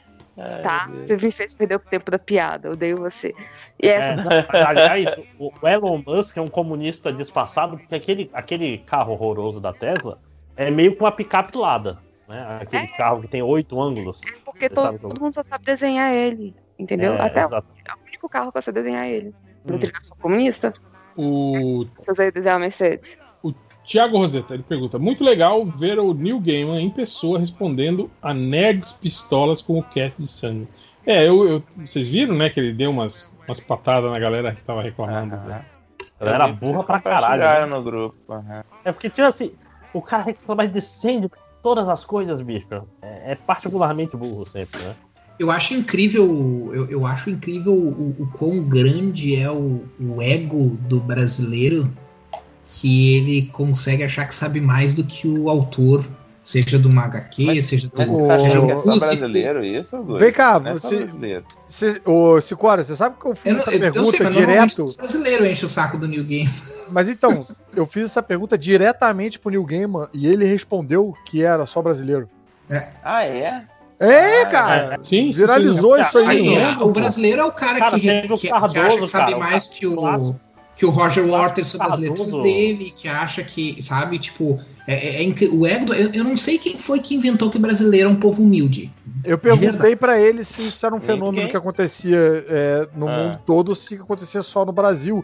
Na esperança de que ele fosse falar, tipo, não, to- todo lugar tem babaca, mais ou menos Idiota. assim e tal. E E o- ele falou, não, isso é, ba- isso é um fenômeno basicamente brasileiro, o de, que- o de querer saber mais do que o autor da, Que da bosta, parada. hein, gente? E o- Parabéns. Era um país le- que o cara gostava e a gente E o legal foi, foi que, Pô, tipo assim, mas- as pessoas concentraram o fogo na, na atriz da morte e nem perceberam a, a, a Joanne Constantine, né, cara? Tipo, É, mas, é- mas ela não é um. não é uma troca de sexo, ela é uma personagem que tem no Sandman, né? É, Tô- tem. tô- E não tá. é uma- e não trocou, o tem gen- não trocou a né? etnia, né? Não trocou a etnia, o pessoal deixa. É. Que o, o- na verdade, o problema da, da- E é muito imbecil o problema da morte, porque, tipo, caralho, os personagens de Sandman, os Eternos trocam de forma o tempo todo. A pessoa tem que ter E não tem- lido muito. É, Sandman. não, e tem, tem, a, tem a morte. é, é, tem ela é, africana, não tem? No, no, numa, numa determinada edição de Sandman. Sim, sim. Não, não só em, em uma. E toda vez que ele fazia em outros países, mudava a, a etnia deles. Tem, tem japonês, tem africano, tem grego, tem um monte de coisa. É. Bem absurdo. É, é, eu, eu chamei de os Eternos, mas são os Perpétuos. Desculpa. É. Tem um gato, Mas o- o, mas os Bernardinho Eternos mostrou, também tem mudavam o Sandman de- como gato também. Cara, eu, eu nunca li o, nada dos Eternos. Vale a pena pegar o do, do Kirby direto? É, não tem Não. nada bom deles, né? Vale a pena não ler Então, nada. olha só, vou te dizer, eu li Os Eternos do Neil Gaiman quando saiu lá em 2007, 2008, sei lá, e achei meio. ah, bem, qua- quase merda. Aí eu Olha que li. aquele é o bom. Aí eu li agora os Eter- esse ônibus dos Eternos do Jack Kirby. Achei interessante, dando um- o desconto da contextualização e tal, né? Achei os conceitos interessantes, mas ele fica muito em cima do o conceito. Ele repete o conceito, ele repete o conceito, mas a história mesmo em si não é, é meio rasa um pouco. Aí depois que eu li isso, eu resolvi reler o do New Gaiman e aí achei o do New Gaiman bom pra caralho. Vocês estão lendo o novo que tá saindo do Kieran Gillen? Com o Ribic Não. desenhando? Não, não. Você tá lendo? saindo? Tô, tá legal. É uma, é meio. É uma história de assassinato, na verdade. De... O Ribeiro tá desenhando com arte final ou só com pintura, Lojinha? Eu não vou saber te responder. Ele tem contorno ou não tem contorno? Meteu uma linhazinha preta em volta Tem dos uma linha personagens. preta ou em não? volta. é só uma pintura ou tem um desenho? Ai, Sério mesmo, Lojinha, você não sabe? Eu, Não é eu fiquei ofendido. Cabeça Eu Vou ver, vou ver aqui agora. me ofendeu, cara. É, seguindo, seguindo, seguindo, o que desenho legal? Ele pergunta: se os podcasts tivessem sabor, cocô não vale, ele botou aqui. Qual o sabor que vocês imaginam que o MDM e seus outros podcasts favoritos têm? MDM é pizza de feijão, né? É. E, e Essa aquele feijão que nem tá temperado direito. A- amendoim que você comprou no boteco do, do ambulante vendendo, saca? Que vem naquele eh, conezinho de, de papel, esse é o MDM. Amendoim É, eu, acho, eu acho que o MDM é aquele, aquele sanduíche que tá na geladeira há eras, que tu acha que já tá completamente estragado, tá meio esquisito, e tu come, e incrivelmente ele ainda tá bom. Mas, mas, Mas, você ficar provavelmente vai mal esse é o. MDM. Não, Oh. é meu docinho de coco. Minha, Acabei de minha... reparar que ninguém me lembrou e eu não tô fazendo a ata do, do podcast. Ixi. Ah, agora é culpa nossa. Então, agora então é melhor a gente parar de gravar, então? Eu acho que não tem mais sentido. O Gustavo, ele fala assim: a previsão do Change de que o MDM vai acabar em três meses será por causa dos projetos paralelos? Olha aí, hein? Todo mundo aí fazendo projeto paralelo. Que projeto? Eu tô fazendo um projeto paralelo dentro do MDM. Dentro do MDM. Se eu ganhasse um real por cada vez que o MDM fosse acabar, olha, precisavam trabalhar, mas. O Diego TZ, ele pergunta assim: se eu pedir pra vocês me enviarem o meme do Dr. Gore e vocês me enviarem o meme do Dr. Gore, isso anula o efeito do meme do Dr. Eu Gore? acho que anula. Essa pergunta ganhou o Essa pre- o prêmio de melhor pergunta do, do programa. Parabéns. Cara, a, a Parabéns. o único jeito de responder essa pergunta é com aquele Let me Google that for you. Exato. Que é tipo meme do Dr. Gore e vai pesquisar vagabundo. Aí você bota isso. Nossa, muito bom. Parabéns, amigo.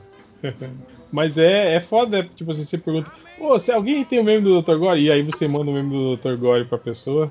Tipo, aí tem que saber da intenção. Se a intenção da pessoa foi. Ah, vou mandar o. Foi legal ou foi. É, ou se o cara falou, ah, vou mandar esse. Ou se o cara falando pra ele cinco orou. É.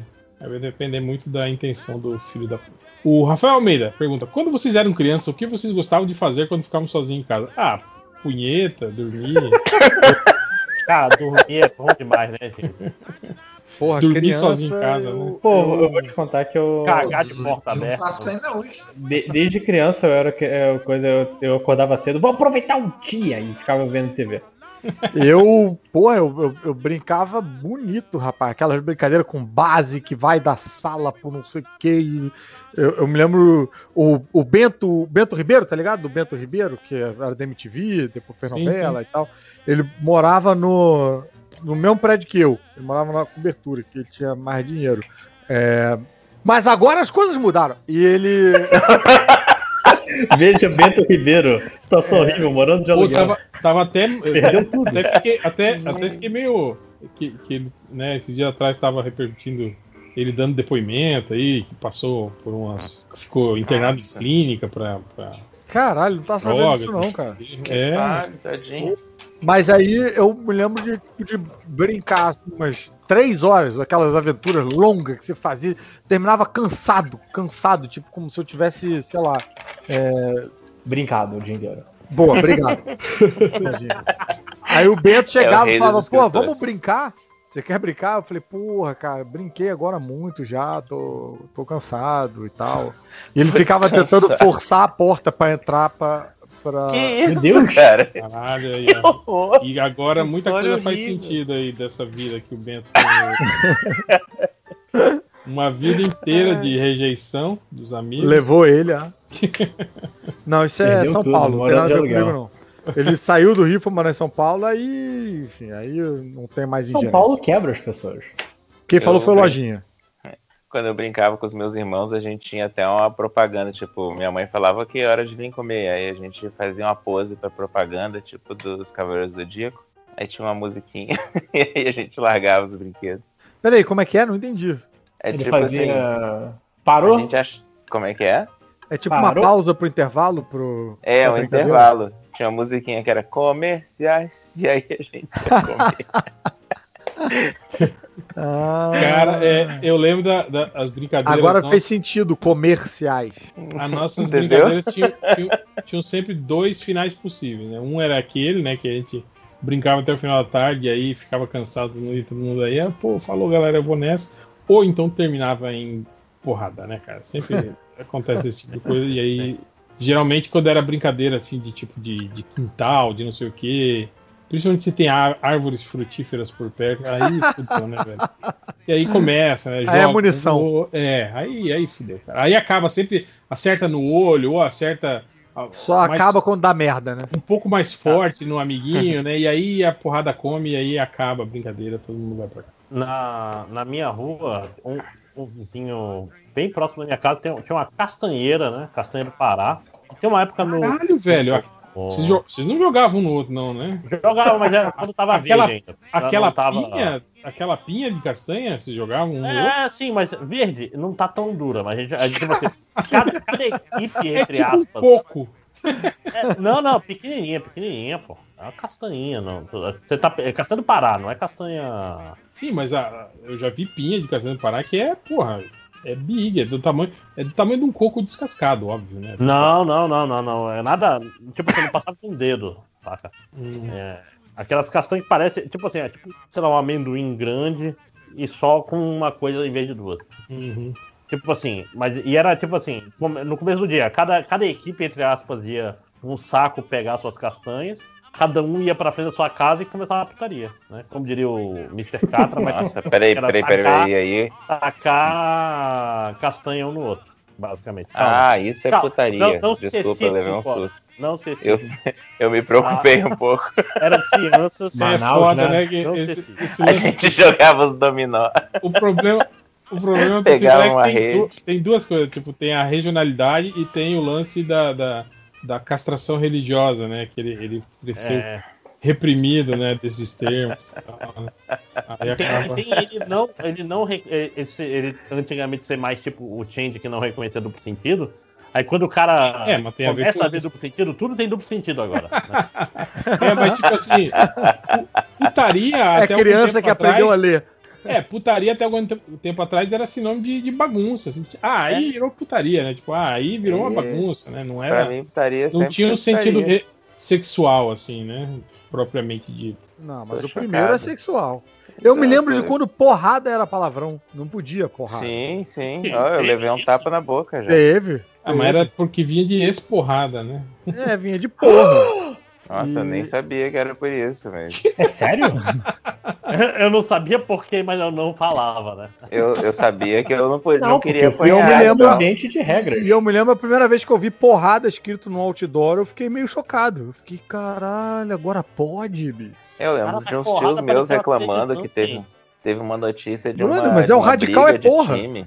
Ah, porra, apareceu na televisão, gente. A que- gente era criança nos anos 80.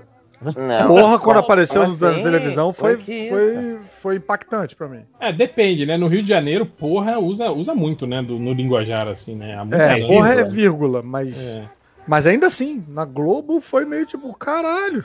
Não, mas É, menos isso quando não, era filme. não, não, filme dos anos 80 não tinha, não tinha esse tipo de palavrão, não. Era Mas sempre no não seu tinha. bastardo. Não, não, Não, não, não. Ah, Seu o dublado. canalha. Mas o filme brasileiro tinha palavrão. É, mas pra não caralho. passava na Globo, né? É, não, não passava, mas tinha, né? Passava Seu merda! Filho de uma puta! O cara tipo, dava aquela. Depois do bolinha. Balançava aquele, aquele cabelinho anos 70. O cara. palavrão era que os atores mais gostavam de falar, né? Porque É. dava pra ver que eles falavam gosto, assim, sempre. Mas que merda! Pô, mas também os, cara, os caras vieram, os caras vieram de uma, de uma- de um puta período, né? De, de, de É. que era, que era tudo castrado, né? Exato, tava, Cara, tava acumulado Nossa, desde os anos 70. É, era um, Nos 90, vocês, têm que vocês têm que saber que libertação. Amazonas, a gente. Aquela história, agora é uma hora a menos, e quando tem horário de verão é duas horas a menos, né? Então, sei lá, Pantanal no horário de passa passava quatro horas 8 da horas tarde, da noite, né? Caralho! É, é, então era, era é isso aí, bicho. A gente tá acostumado. Aqui, aqui o negócio era mais esculhambado ainda no Brasil. Então era essa hora que começava a briga de Castanha do Pará, que os pais estavam tudo em casa vendo. né? O Melo Rego, ele pergunta: vocês também ficam. Melo, Rico, muito É o, bom. né? o- antes disso, o Pietro, ele pergunta: em quais teorias da conspiração vocês acreditam e quais vocês gostariam que fosse verdade?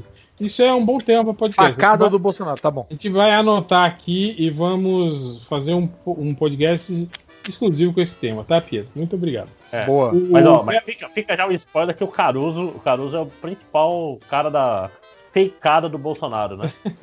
Sou. É o cara, é o cara que, tipo, assim, caralho, eu acho que é verdade. Essa, essa pra mim é a minha resposta pros dois, pros dois quesitos dele. Eu acho que é caô e eu gostaria que fosse caô. O Melo Rego, ele pergunta: vocês também ficam sem saber se curtem ou não um tweet relatando algo ruim? Tipo, Sim. você curte ou, ou não quando é É uma determin- esquisito. O botão tá errado. É estranho, É, né, cara? um exemplo de alguém, alguém que É, lamenta a morte de um. Absurdo! A morte de não sei quantas pessoas! Curti Coraçãozinho. coraçãozinho. É, eu, eu me sentia, eu me sentia assim meio estranho no começo, assim, mas hoje em dia eu entendo que é um lance pra tu ajudar a subir o. a dar mais relevância, né, pro, pro, pro tweet ou pro, ou pro post do, do, do Instagram, né? Então eu nem me estresso, É. mas, não- mas, mas eu, eu tenho. Imagina, né? O No cara, o cara é- que se preocupa com o semântica das né? palavras e que de- de- de- tem que olhar É. a palavra, o, o botão curtir numa coisa que ele não curte, né? Cara, é. É. muito louco que o Facebook é, a- é o mais maduro nesse sentido, né? Quem diria? Ah, você que tem as, tem as carinhas lá que você escolhe, né? Uhum. Cara, que eu parei de usar o Facebook há muito tempo, eu esqueci completamente disso. O. hum, Ó, o Change perguntando aí da, da ata. Eu, eu, vou, eu tô mandando pra ele a ata que eu escrevi até agora. Lo- Lojinha, O Lojinha tá inventando uma ata. Cara, lo- lo- lojinha 100% o cara do trabalho, né? Que quando o chefe chega e pergunta, você fala, não, já tá resolvido. Não, não, tô fazendo sim. Tô Tá fazendo. Come- Não, Aí ele tá começa a fazer. Ele começa a fazer agora. Não, mas Não, é, tá fazendo porra nenhuma, né? Começa a inventar tudo. Né? Sim, é. Hoje Nossa, falamos que- de tubarão, de jornada, é, que coisa incrível. Hoje Chorar no avião. todo- chorar no todos avião, os sim, tem do que botar aí. Opa, adiciona, chorar no avião. Chorar no avião Não, e sobre. jantar é na boate. tranquilo pagar viagem para a Disney da família da ex-namorada. É, Mas era melhor se fosse Cachoeira dos Apemirim que é melhor no geral. Não, eu- vou escrever ata e assim, nossa, que coisa incrível. Todo mundo falou dos livros do Lojinha. Que coisa. Quem vai acreditar? Voltando para os comentários, o aspirador de pó depressivo do Caralho. Lojinha pergunta: Amo você. o. Já terminou aí o namorinho? Caralho, baixou o professor no réu agora. Bonito. O, Me vi o na as- sala de aula. O aspirador de pó depressivo do Lojinha pergunta: Como funciona o conceito reverso? Segundo os nobres bacharéis do MD, o reverso é algo inverso, o oposto, o antagonista ou o negativo? Por exemplo, discussão: o reverso do He-Man seria a She-Ra, o príncipe Adam, o esqueleto, ou o Terry Crews usando per- peruca loira? Que tem aquele meme né, dele vestido de, de He-Man de peruca loira. E agora? Cara, essa é uma pergunta interessante. Ou seria uma pessoa simplesmente do avesso? Também. Eu ia falar Depende pessoa- do contexto. Qual, qual o reverso do He-Man na história? É o adversário dele. É, Não, ou não, o reverso não, do é- He-Man. não é o reverso. O reverso tem que pegar o conceito do He-Man É, e inverter. Inverter, É. exatamente. Ou Então é um seja, cara o que esqueleto. quando grita fica Então é um cara bombadão que vira. É, é, é Então é o como se príncipe o. Adam. Vira um príncipe É, o- é o quando príncipe grita. Adam. Eu tenho é- a fraqueza. É um bárbaro que vira um príncipe. Seria isso. Então é o He-Man. Então é o He-Man. É Então quer dizer é que o Flash Reverso Claro. deveria ser um cara que anda Que anda super devagar, devagar. ou que fica parado. Uma estátua. É, O uma estátua. Então o He-Man reverso é o He-Man. Não, eu tô falando, é a fera da Bela e a Fera, cara. Ele é um cara que ele é grande, não sei o quê. E ele faz a magia e fica um príncipe. Pra mim é um cara todo peludo, exceto na região pélvica. É, O, o Flash reverso pode ser o Flash que só anda de ré. Não, mas ó, mas uma coisa do Flash Reverso. Não, mas daí se aí inverte o conceito, ele não pode nem. Mas ele não é- pode mas correr. aí- Isso aí o pode inverter também Flash direção. É um cara que é o cara mais rápido do mundo, mas não chega a tempo pra resolver o que importa. Porque esse que é o.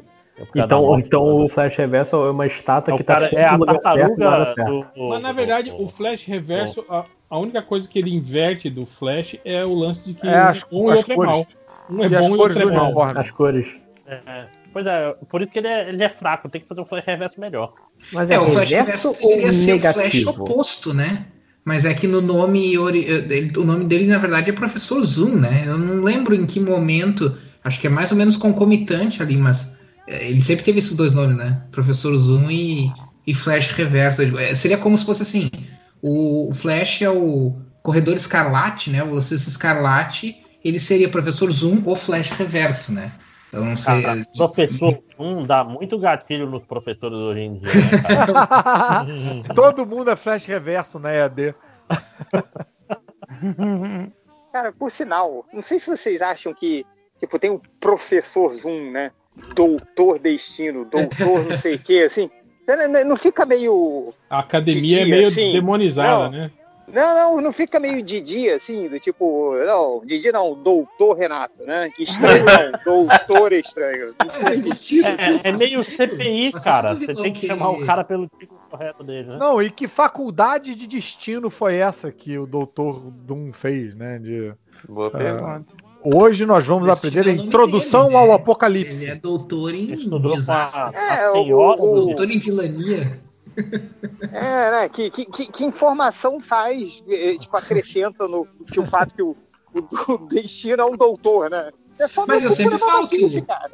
Eu sempre falo que o Batman é anticiência, né? Porque Mas no caso- os vilão dele, tirando o Coringa, é tudo biólogo e cientista e. Mas e no caso assim, né? do, do Doutor Destino, na verdade, é o título e o nome dele. Ele é realmente Dr. Doom, porque ele é o Victor Von Doom e ele é doutor. Então ele é o Dr. Doom. Tá ok. Mas ele é doutor, ele é doutor, né? Ah, ele é sim, Não, mas o que eu falo é- Que nem é- o Doutor Estranho. Ele é do mundo. cientista. né? Mas no filme, no filme do Doutor quarteto eles não Octopus colocaram ele de Homem-Aranha tem Vandame? doutorado, ele não é o Doutor Aranha. Vamos falar Não, É, não então, é, tipo, mas ele é o Dr. Doutor Parker. Estranho. Não, mas então, mas o Doutor Estranho, de que, que adianta o título de doutor pra, na hora do combate ao crime, né? Chega lá o Doutor Ah, Estranho. mas ele não combate ao vai crime. passar É, uma- Vai falar, você tem uma virose, toma aí três. Não, é, eu, o mais legal eu seria vou te. isso. O Eu vou. se- Você está. Você está, aqui, você e está você- roubando um banco e eu vou te receitar uma boa dose de porrada. É, Ai, é um cara, isso que ele tem que muito fazer, maneiro. ele não é um médico. Então ele vai estar na sua banca, no máximo. Sabem aquele meme do. Aquele meme do ah, alguém me ajuda, socorro, eu sou. ah, tem um doutor aqui, o cara diz, ah, eu sou doutor alguma coisa. Eu teria que uma- matemática. Eu sou assim, doutor, "Oh, meu Deus, doutor tem em design gráfico." aqui. Eu preciso de um doutor. E aí, cara, eu sou doutor. Ah, então vem aqui e me ajude. Não, mas Eu eu, sou posso doutor fazer em uma eu sou logo. doutor em, sei lá, epidemiologia. Assim. O que eu vejo sempre é doutor em design gráfico, doutor É, em posso fazer uma logo. doutor em sempre essas Eu lembro também que eu, é, É, esse fermento está muito bonito. O pai tá com, tá com o garoto. Aí, se fosse doutor de verdade, tava lá respondendo. Não, pai, agora não. Ah, dá um Photoshop nele, vê se resolve. O É. William Santos pergunta: quem do elenco da Jovem Pan vocês queriam deitar no soco? Ah, eu já falei, meu sonho é entrar naquele que pingo isso. nos is, virar aquela mesa lá e. O Terence, o. Terence Hill, né? Eu vim aqui só merendar. Merendar o quê? Todos vocês na porrada. E é bom que é tudo A velho, pergunta, né, o cara? Constantino é tá na. Jovem Pan ainda? Sei. O Constantino tá, tá? só que ele, só que ele Tá. grava do. Ele transmite dos Estados Unidos. De Miami. É. Água passagem, amigo. Eu já tô vacinado. Vou lá, faz o maior prazer. O doutor Eu só o quero- trovão só da quero- razão. Vocês lembram dele na Veja? A Veja falou o trovão da Nossa, razão. cara. Uma matéria sobre o Mentira! Era o, Sério? Claro. era o codinome Matéria de dele. capa. É? No sentido de Cara, que eu nunca só- cai no eu mesmo lugar queria- do raio pra ele, né? É, da. Eu, eu só, eu só que queria repetir a, a frase do réu. que Foi, eu gostaria de entrar no pingo do e encher todo mundo de porrada. Aí deu uma pausa. Aí depois falou: o que é bom que é todo mundo velho?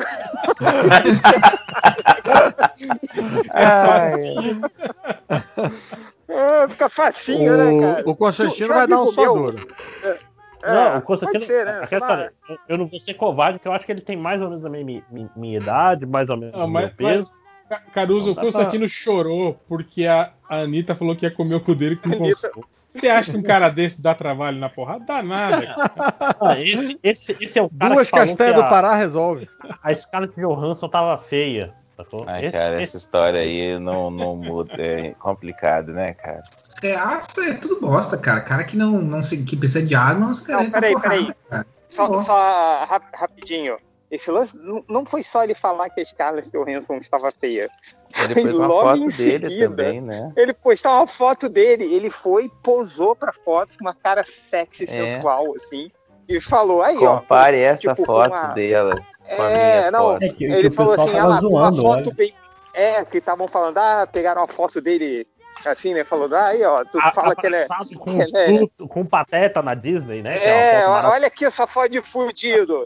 Aí ele, não, não, mas peraí, o Scarlett Johansson é, é produzida na foto, fica bonito. Eu, aí, tipo, ele postou uma foto dele, tipo, fazendo o olhar 43, assim, pra câmera, sabe? É, Cara, isso os caras, mesmo. coitado, né, cara? Não, é do trabalho da porrada ali, mas isso eu tô Coitado, falando. não é porque ele ganha dinheiro pra ser assim, né? Esse filho da puta.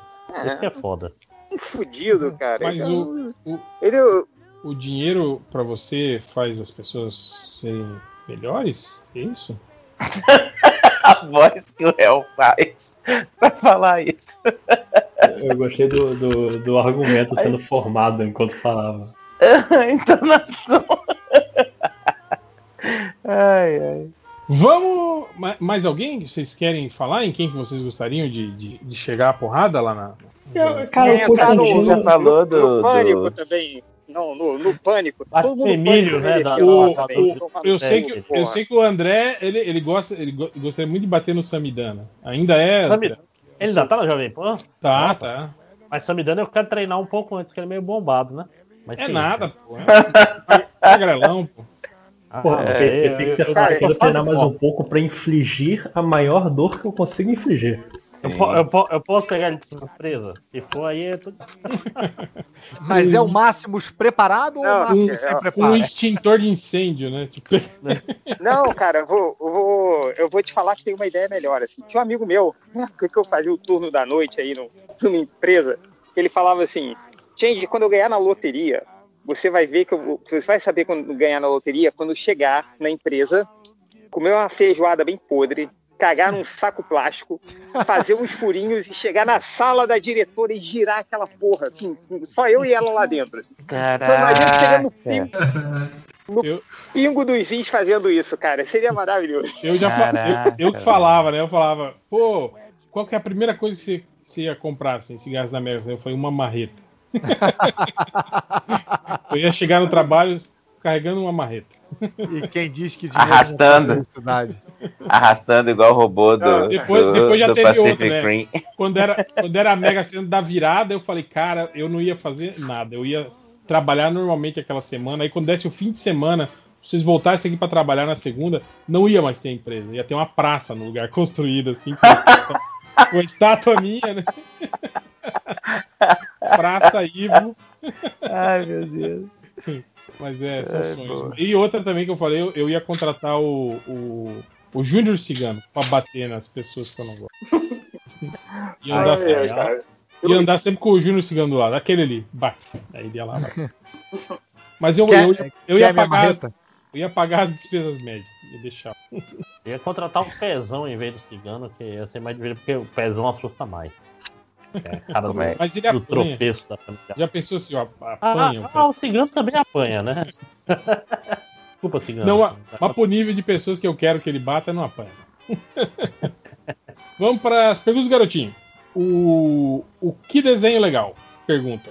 Passar um ano preso em silêncio dentro da mente do Carluxo enquanto Caralho, acumula velho. todas as evidências dos crimes. Caralho, capricha nesse silêncio, não pode nem gritar. Pô. Ou poder entrar na mente de toda a família e sussurrar coisas terríveis pelo resto da vida. dele. Cara, acho que é essa opção, hein? Ele é Bolsonaro? Acho que é essa opção. Quero? Caralho, agora eu Nossa. estaria sussurrando. Caraca, Nossa, cara. esse caralho. Porra, um imagina é só. terrível. Não é nenhuma Eu acho escolha que- assim. Eu acho que com consistência dá pra Caralho. deixar as pessoas loucas, né, cara? Acho que essa é a segunda opção aí. É, eu acho que o ruim só é que, tipo, tem, tem pelo menos dois ali que já são, né? Aquela ali, né? É. Quem mandou, quem mandou essa pergunta real foi o Estadão, porque é uma escolha. Não, e, e- e- e do jeito que eu, já sei até o que mais vai incomodar os caras. É mandar assim. É... O que? O Taro fala o quê? Aí, o quê? Ah! Não, chegar sempre pro Bolsonaro todo dia. Broxa. Você fica falando só, é só É, isso, cara. Imagina Só- no Carluxo falar, caralho, tua cabeça parece uma caixa d'água, cara. Chega no Que. Imagina ficar o dia inteiro falando bananinha, bananinha, bananinha. E esperar, esperar eles falarem Piroquinha, no- no- piroquinha, bananinha, na piroquinha. CPI pra ficar só falando piroca, piroca, piroca no meio do discurso. pra ver se sai uma piroca ali no meio. Bicho, o- o- na CPI, é, o pior momento da CPI, e eu incluo Heinz, o, o Girão, todo mundo, é quando chega o Flavinho. Porra, se, qualquer coisa pra, pra, pra foder a vida do Flavinho eu, faria naquele momento. Por que, que você tá chamando ele de Flavinho? Desculpa. É, pra ser mais pessoa pequena. Carioca, todo carioca é íntimo dos Bolsonaros. Porque, Pô, porque ele é uma pessoa pequena. É para ser menos respeitoso, o 5 horas. Não, tem que falar assim, Fla- Flavinho Caganeira. sacou? Aí é Então. bom, Ah, É, Chama de Flávio Bosta. Flávio Bosta. no- no- Ô cagão, não precisa nem Flávio colocar é o- Flávio, é não. o- Só Flávio É o, cagão. é o desmaiadinho? É o É, é, é, o- é o chocolateiro. Essa história que ele se cagou, ele se cagou quando ele desmaiou é tão boa, cara, que não importa se é verdade. E ele se cagou assim, Chocolateiro a- cobre a- essas duas possibilidades. Ai, chocolateiro é a- ótimo. A, a mulher tava, tava lá no debate com ele, que é Ah, a médica. É... a médica, tipo assim, ela falou, Jandira, "Caralho, né? que che- É, Jandira Jandira Fegali. Fegali, é. Que cheiro de cocô é esse? Eu, eu, eu É. imagino essa história. Ela e pra fala mim essa é a isso. minha verdade. Não, não fala. Mas poderia ter falado, entende? Ah, Ai, é. gente, Não, se ela cagou falou, todo rede nacional. assim. Olha aí, gente, leva ele pra lá, tá cheiro todo cagado, falar assim na Globo. Já- Mesmo que não Caraca. fosse verdade, tipo, fudeu, já só, é verdade. ou só falar, né, com um tom de urgência, né? Pega um pano molhado, pega um pano molhado, pega um pano molhado. Mas isso é que eu Pazuello Cuidado aí, cuidado pra não escorregar aí, vai escorregar aí, vai escorregar aí. Sensacional, cara. Esse pessoal é, é o Pazuello negando que passou mal, esse pessoal é muito ridículo às vezes, Não, né, esse pessoal, Eu- esse pessoal precisa dessa aura de machão, não. Eu não passo mal porque eu sou homem. É, eu, eu não broxo, homem, eu. Porra, bicho, para. Você broxou. É doido, né? Mas passou É, mal. tipo, é tipo, toda vez que o Bolsonaro fala que ele é imbrochável, é porque com certeza ele broxou na última semana. E é meio. É meio esquisito, né? Tipo, sou incomível. Tem gente querendo comer, é isso? O que, que tá acontecendo? Mas se né? tá querendo comer, ele é imbrochável, então ele fica de pau duro. Se chegar alguém por trás ali, ele tá de pau duro, ele é imbrochável. Tem que chegar. Eu encontrei o loophole no seu argumento, Bolsonaro. É Cara, deve ser muito maneiro o cara falar assim, eu sou imbrochável, chega um cara malhadaço só de sunga do lado dele. É, do lado, e então fala, quer dizer que você "Oi, tá de pau duro aí agora. Como é que estão as coisas aí embaixo, presidente? Broxou ou tá duro? Só essas duas opções. O Andy, do Bota pra Dois. Pergunta do gatinho: toda vez que for comer macarrão, ele ter cozinhado demais, ou toda vez que for comer arroz, ele estar cru? Ah, macarrão, né? Cozinhado, cozinhado demais é melhor do que comer o arroz. fica Eu acho fácil. até bom, te Não, não, não acho Não, bom. mas, mas depende Tá bom quanto, isso. porque uma vez eu esqueci o macarrão cozinhando e tipo assim, tem quando você tá lá fazendo alguma coisa e ah, vou fazer o almoço. E aí eu esqueci completamente assim. E o macarrão, ele virou tipo um Pasta. É, tipo assim, ele, ele desmanchou o formato de macarrão e virou tipo assim uma, uma pizza de macarrão no fundo da panela, assim, sabe? Virou um, um- uma polenta, assim, tá ligado? Um- Pô, tu criou uma outra forma de fazer uma, uma pizza e não tá ganhando dinheiro com isso, cara. Não, mas, mas não é pizza, Mas, não, porque, isso aí tem porque que fazer uma lasanha com isso depois. É não dá, cara, porque tipo, ele, ele virou só um. Tipo, imagina que ó, você pega a massa do macarrão e ao invés de você cortar em tiras, você coloca ela inteira dentro de uma panela cozinha, entende? Uma bola de, de massa. Foi mais ou menos isso que aconteceu. Tipo, ele desmanchou e virou uma. Bota um queijinho parmesão no alho que tá bom. Não, eu, eu comi assim mesmo, óbvio, né? Porque afinal. Já tá pronto. Não vamos desperdiçar É. comida, né, gente? Pelo Já amor tá de Deus. inclusive pronto. Passou no pronto. mas tá Não é muito legal, não. Mas é melhor do que comer. Pô, arroz cru é foda, cara. Você vai comer aqueles, aqueles grãos duros, né? Sem falar que é bom pra detonar seus dentes também. Eu, bah, eu- esses dias eu fiz uma coisa muito de solteiro que desistiu da vida, assim. Eu, eu tava comendo. Eu, eu comprei. Eu, eu vi uma bolacha. Que é daquele tipo de bolacha, não sei se vocês ah, sabem, que, te- que, é um, que é um formato tipo de um Vzinho, assim. E eu, eu gosto dessas bolachas. Joelho? Joelho? É, joelho? é, Bolacha em Tipo isso. formato, formato de V. é, é tipo o formato É um de um Vzinho, assim, de um É um bumerangue, sabe? Ah, Ah, sim, sim, sim, sim, biscoito em formato de V. É, bolacha é levar um soco na cara. E não, não, ah, não, tá, não é, desculpa. não é, gente. Desculpa. Não é. Desculpa, biscoito, então. Biscoito. Mas enfim, vocês entenderam. É aqueles. É, é meio pareciam parecia uns bumerangues. Assim. E, e eu, eu gosto, né? Eu gosto desse, desse tipo e tal. E aí eu olhei no mercado e. Ah, tem, faz um tempo. Um tempão que eu não compro, vou comprar. Aí comprei, aí trouxe pra cá, fui tomar, fui tomar café e comer. E aí comecei a sentir um gosto meio estranho. Ah, mas que, que ruim tá isso aqui? Tipo, sabe aquela decepção, assim? Aí come duas, três, quatro. Eu olhei. Não, Tá. só que antes disso, eu ainda fiz, eu ainda fiz de olhar. Vou olhar. Vou olhar a data de validade desse troço. O negócio tava, tava fora da validade faz uns cinco meses. Ele tava vendendo, cara, vai tomar banho, velho. E aí eu Uhum. fiz, e aí eu fiz a Não, aí que tá, eu não vou nesse mercado, né? Eu só fui nesse mercado porque tem porque a minha gata só gosta de uma ração específica que só tem nesse mercado. Então eu só vou nesse mercado pra isso. Só que daí eu, só que daí eu enxerguei essa bolacha e disse: "Ah, vou comprar, né? Tipo, né? Burro, né? Eu sabia que ia dar, dar, dar isso, mas tudo bem. E aí eu ainda olhei a data de validade quando eu tava em casa e disse, ah, tá uns, sei lá, quatro, quase cinco meses acho que tava. Mas, puta que pariu, tá vencido pra caramba isso aqui, cara, por isso que tá ruim. E aí eu fiz aquela coisa muito de solteiro que desistiu da vida, assim, tipo, eu continuei comendo. Ah, E eu, e eu passei Então. três dias comendo aquela bolacha. sabe o que, que é maneiro de fazer, Algures? Você esquenta ela no forninho ou, se- ou no forno normal mesmo e come ela com queijo. Fica animal. Porra, não tinha pensado nisso, cara. É comida de larica, assim, mas é animal, cara. Eu, eu, eu gosto. Boa pelo menos. dica, cara. Ah, boa dica, não tinha, não tinha pensado nisso, valeu. Vou fazer da próxima, da próxima vez que eu comprar uma bolacha vencida. Estragada. O Benício Ernesto. Pergunta garotinho. Sempre que for tomar banho, ter que fazer xixi no ralo ou ter que sair do banho e sentar molhado no vaso para fazer cocô? Tipo, toda vez que você for tomar banho. Peraí. Ah, né? Não. Primeiro Ah, mas pra mim acontece direto isso, gente. E ca- Ah, cagar ok. molhado é ruim, né, cara? É. É ruim, né, cara? É foda. Ainda mais quando, tipo assim, o ideal, se, se não tá muito apertado, você se enxuga pra não cagar tão molhado. É, exato. É, Mas aí cagar é, muito- é ruim também a sensação de você. Aí você volta, toma banho, aí depois você vai se enxugar na toalha molhada. Também é uma, é uma sensação muito ruim também. Você se enxugar numa toalha que já tá molhada. Como é que limpa a bunda depois de caga molhado?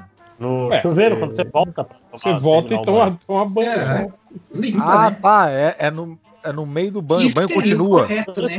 Vamos, Esse é o vamos- problema. vamos falar um negócio. Tipo, o chuveiro continua atividade ligado pública. enquanto você tá. Você pode desligar. Pode desligar, que- é. Ah, liga tipo, dando depois. Mas assim, ó, serviço de utilidade pública, vamos ser honestos, que é a coisa que a gente deveria fazer normalmente, né? Que é limpar com água o fiofó Sim, depois de cagar. E não com, e não com É, tem papel a, higiênico.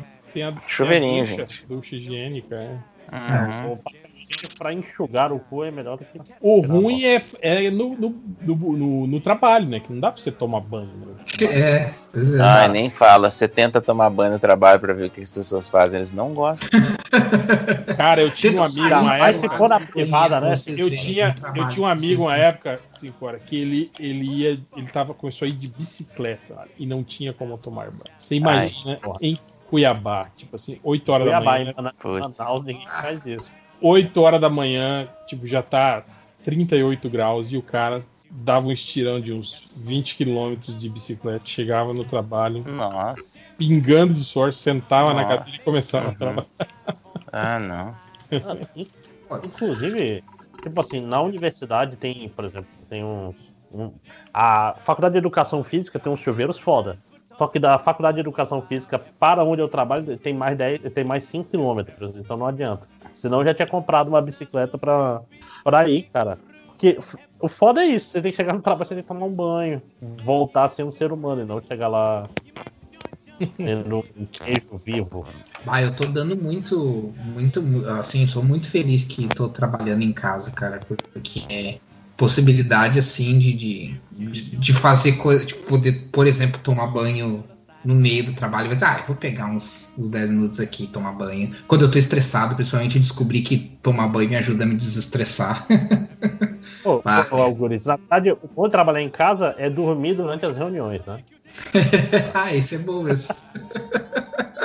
Cara, não, melhor. Caga pra reunião, né? Melhor, eu deixo, eu já, eu já fi- fiz esses tempos aí, de deixar a reunião rolando com o som alto, em vez de ser no, no fone de ouvido, porque aqui é tudo aberto, né? É pequeno e tudo aberto. Então, assim, e aí eu fui, tipo, limpar o co- o cocô da gata, eu fui trocar areia, lavar a louça enquanto eu tava ouvindo a galera assim.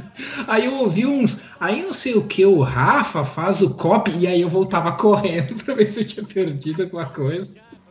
Mas foi tudo tranquilo. O Felipe Cunha. Pergunta do garotinho para irritar o réu. Sair voando com o menino do Radio Flyer ou ir para o mundo das fadas com a menina do labirinto do fauno?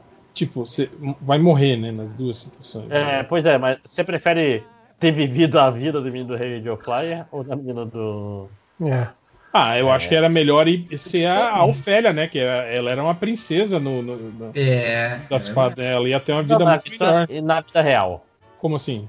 Assim, porque a Porque ela princesa. sofreu, ela- né? Não, mas a né? pergunta não é essa. A pergunta é no final, né? Você, tipo assim, imagine que o garoto do Radio Flyer saiu realmente voando com aquele aviãozinho. Ah, é sai- imaginar que deu certo. Você sairia voando com ele ou você iria pro mundo das Ah, fadas? o mundo das a- fadas, pô. O mundo É, das fadas. Pra mim, a pergunta era como você preferiria morrer? Exato, foi o que eu tinha entendido também. A Ofélia foi com um tiro, né? Foi um tiro que ela levou? Foi. É. né? Foi. Do pai, né? É, um padrasto, né, na verdade. madraça, né? o- Mas eu Ah. ia falar, ela ainda machuca pra caramba esse cara antes de morrer. Então, se fosse como queria ter chego lá pra morrer, eu ia- também ia gostar mais da história dela. Em todos os É, cara. sentidos. Desculpa. Eu não É, o garotinho do Radio Flyer só era abusado pelo pai Só e, era abusado, isso. é, coitado. e se matou, né? Não teve uma vingança. É. O Rigueira. ter apenas um dia de vida ao lado do amor da sua vida ou ter 100 mil dias de vida com o amor da sua vida vivendo com o seu vizinho? Ah, com o vizinho, né? Foda-se. Eu, sou- eu, eu, no caso, ser só feliz, um né, vizinho, mas é a minha vida inteira assim, gente. Então, 100 mil dias de vida Estresse. dá quanto tempo? Ah, não sei, cara. Não é tanto um tempo, não. bocado aí. É um bocado. Soa Deus. como- E outra, né, aí, gente? 100, 100 A gente mil dividido que- por 365. Faz aí pra ver. A gente Ah, sabe três. que acostuma, né? A gente sabe Três. que essas coisas gente acostuma. Isso é complicado, né? É 273 anos. Aí, porra. Ah, então- quase então é quase aí. 300 É anos. Dá tempo de, dá tempo, né, de você superar. É, porque Mas eu acho que ela morre você imagina cara. que ela, se ela vai morrer ali com uns 80, você vai ter aí mais né, uns, uns, uns 200 anos aí de. de, Cara, de- de mas vida. continua Mas ela sendo amor da sua vida, né, cara? vizinho- O vizinho vai viver pra sempre. E eles sempre vão ser seus vizinhos. Você pode se mudar e ela vai estar lá mudar pro seu lado. 200 anos. É Pra, pra transformar essa pergunta numa pergunta decente, né? Aí lá tá o máximo É, não, o lance. Não, mas a pergunta foi feita, porque, tipo, ela vai ser o amor da sua vida. Você não vai superar nunca, entende? Esse, pô, esse É, é, né? ela sempre vai ser 273 anos com ela sendo sua Você vizinha. vai, você vai ficar chorando no avião por 100 mil dias. Cara, assim, eu não vejo isso Se muito diferente da avião, ela vai realidade, ser gente. sua 100 mil Disneys. cadeira do avião, ela e o marido dela. Sacou? é isso. É isso aí, é o resto da sua vida. Não, Ela é, vai estar do seu lado. e seu, e seu vizinho. marido dela. Exatamente. É. Outra música muito boa do sertanejo, Paixão Proibida, falando em, em amor, do. Ai, me esqueci o nome. Escorrei Paraná, eu acho. O Arthur, Arthur Donato, pergunta o garotinho: você prefere morar numa casa assombrada, só que os fantasmas te ignoram totalmente e seguem pós-vida deles, ou você ser o fantasma, mas viver num loop de se- da semana mais tranquila e pacata da sua vida? Tipo assim, Porra, viver pra Primeira sempre, Eu opção. quero viver pra sempre na semana mais pacata e tranquila. revivendo a, a melhor semana da sua vida pra sempre. Porra. Não, a primeira mas vem opção. cá. Mas você Ô, gente, tá... a primeira opção é qual o animal, gente. Você tá com os fantasmas, os fantasmas te ignorarem. É, os fantasmas se Você vai divertem. tá- Você vai estar vendo eles, né? Andando pela casa, indo tomar banho, conversando, jantando. Mas aí Ô, nessa gente, opção, moral, você que é o animal. fantasma, né? Exato, é isso mesmo, garoto. Não, Nessa cara, opção não. você é o fantasma. Não, você não é o fantasma. Os fanta você Não, tá- réu. Mas você é tá no sentido. Historicamente. Não, não é, porque só você vai estar vendo. Tipo, você vai. As pessoas que vão estar na sua casa não vão estar. Você vai estar recebendo pessoas na sua Sim, casa. mas você pode Você morar estar- sozinho, cara. E, você, Ué, sim, muito- e, e ninguém nunca Mas vai na sua vão casa. conversar contigo, saca? Vai ter um monte de gente na tua casa o tempo todo. Às vezes vai entrar um ladrão, você vai pensar, ah, não, é só um fantasma. E ele vai te meter uma faca na tua barriga. É isso que é. Aí você, Cara, aí você fala, André é finalmente mais- eu vou me juntar mais aos meus amigos. né? O André sempre traz. Não é, porra, o ladrão Pior entrou tem que você levar uma faca na barriga. Por que que o Não, você tem que levar logo no, no extremo.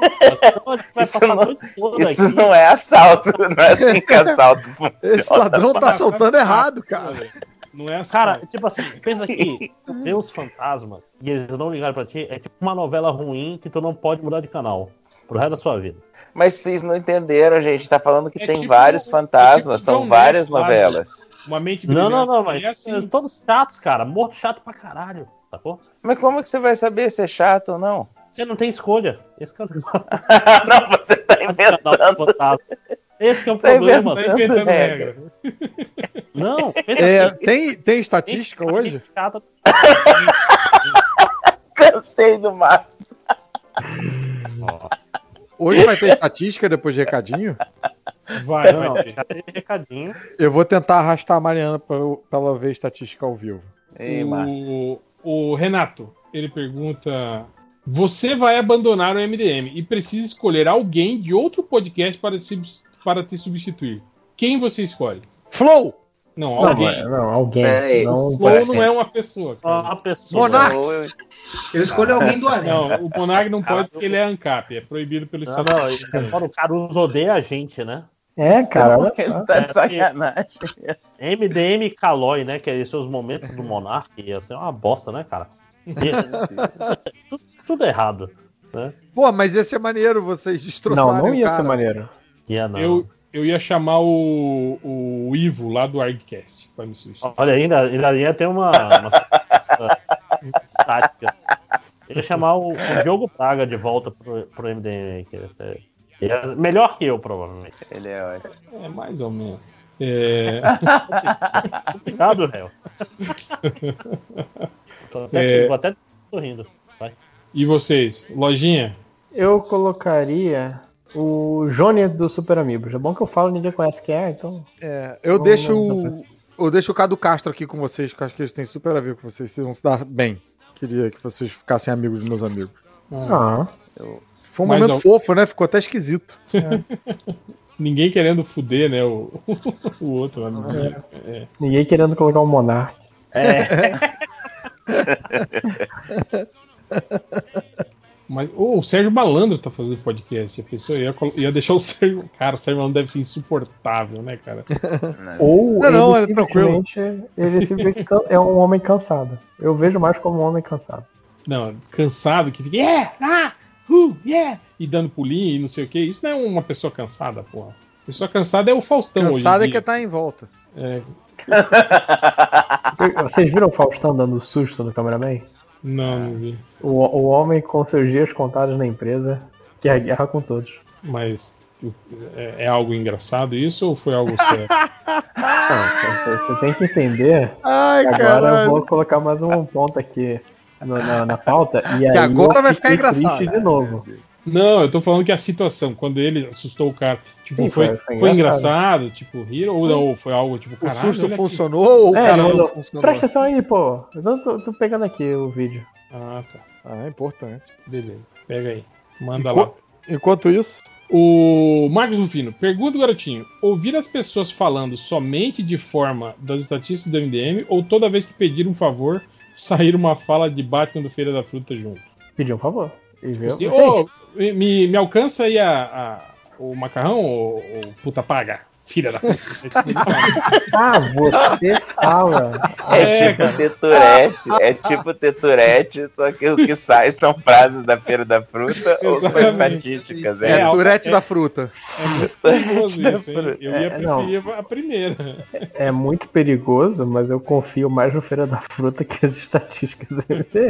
Também, eu também. É verdade. Você meio que sabe o que esperar, pelo menos, né? Sim, Você tem uma gama de opções, não nada vai fugir Uhum. daquele 500 frases que você tem à disposição. O Andy bota pra dois e fala: pergunta, garotinho, não ter nenhuma sobrancelha ou ter somente uma sobrancelha no meio da testa?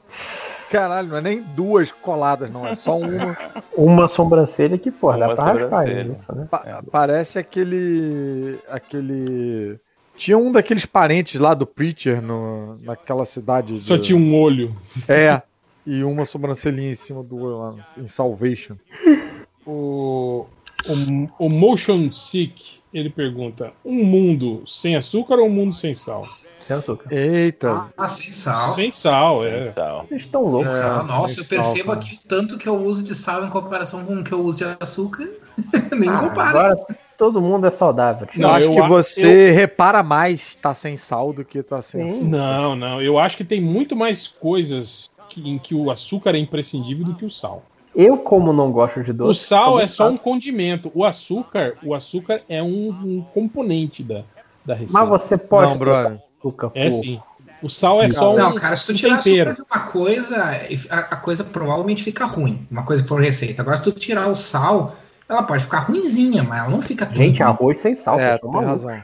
Tem Não, mas você pode pôr orégano, pode pôr qualquer outra Essa, É, exatamente, essa, substituir, essa é muito difícil mesmo. pra Ah, é, Como é pode fazer botar mel. Botar mel no- nas no coisa paradas. Sem, sem É, mas sal? tem coisa que não dá pra fazer. Tipo, como é que você vai fazer doce de leite, por exemplo? Você vai colocar mel no vai. leite? Não vai fazer. Não vai mais ter doce Acabou, de leite. acabou o doce de leite. É. Não, não é uma perda terrível. Primeira vez que eu tentei usar um tempero diferente no arroz.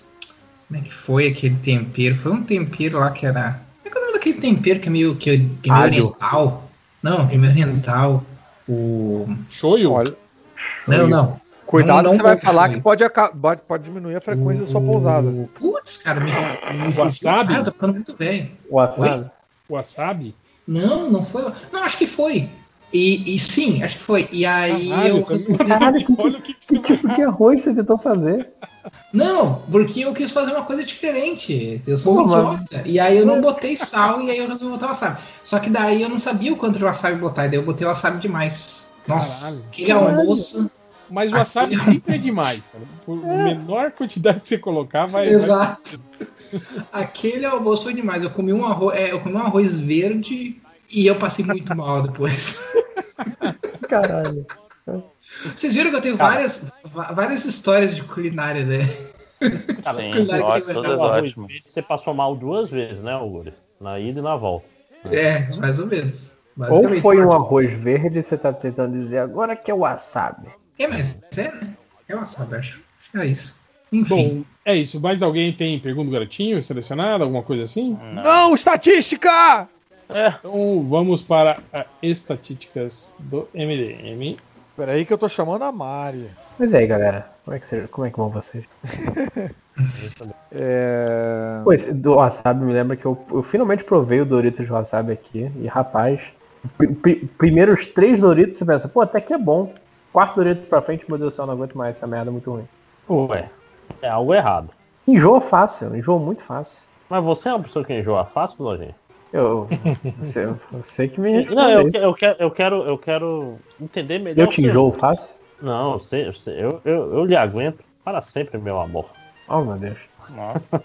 ok. Qual foi Cara, o é, é, é um podcast positivo aqui, se fora. Eu também te amo. É, eu, eu, eu não sei, Lojinha, porque pra, pra mim é muito difícil uma comida que causa esse. Tipo assim, geralmente eu desisto do primeiro, porque a insistência, tipo assim, faz eu perder o paladar e aí eu continuo no automático, entende? Uhum. Quando é algo muito ruim. assim. Tipo cebolitos, por exemplo, é algo que esse sim é um que eu como um, o segundo já. E não Nossa, consigo mais comer. Adoro cebolito, gente. Não, eu- o, o gosto de wasabi, ele não fica. é, deixa, eu, deixa eu pegar aqui meu monóculo.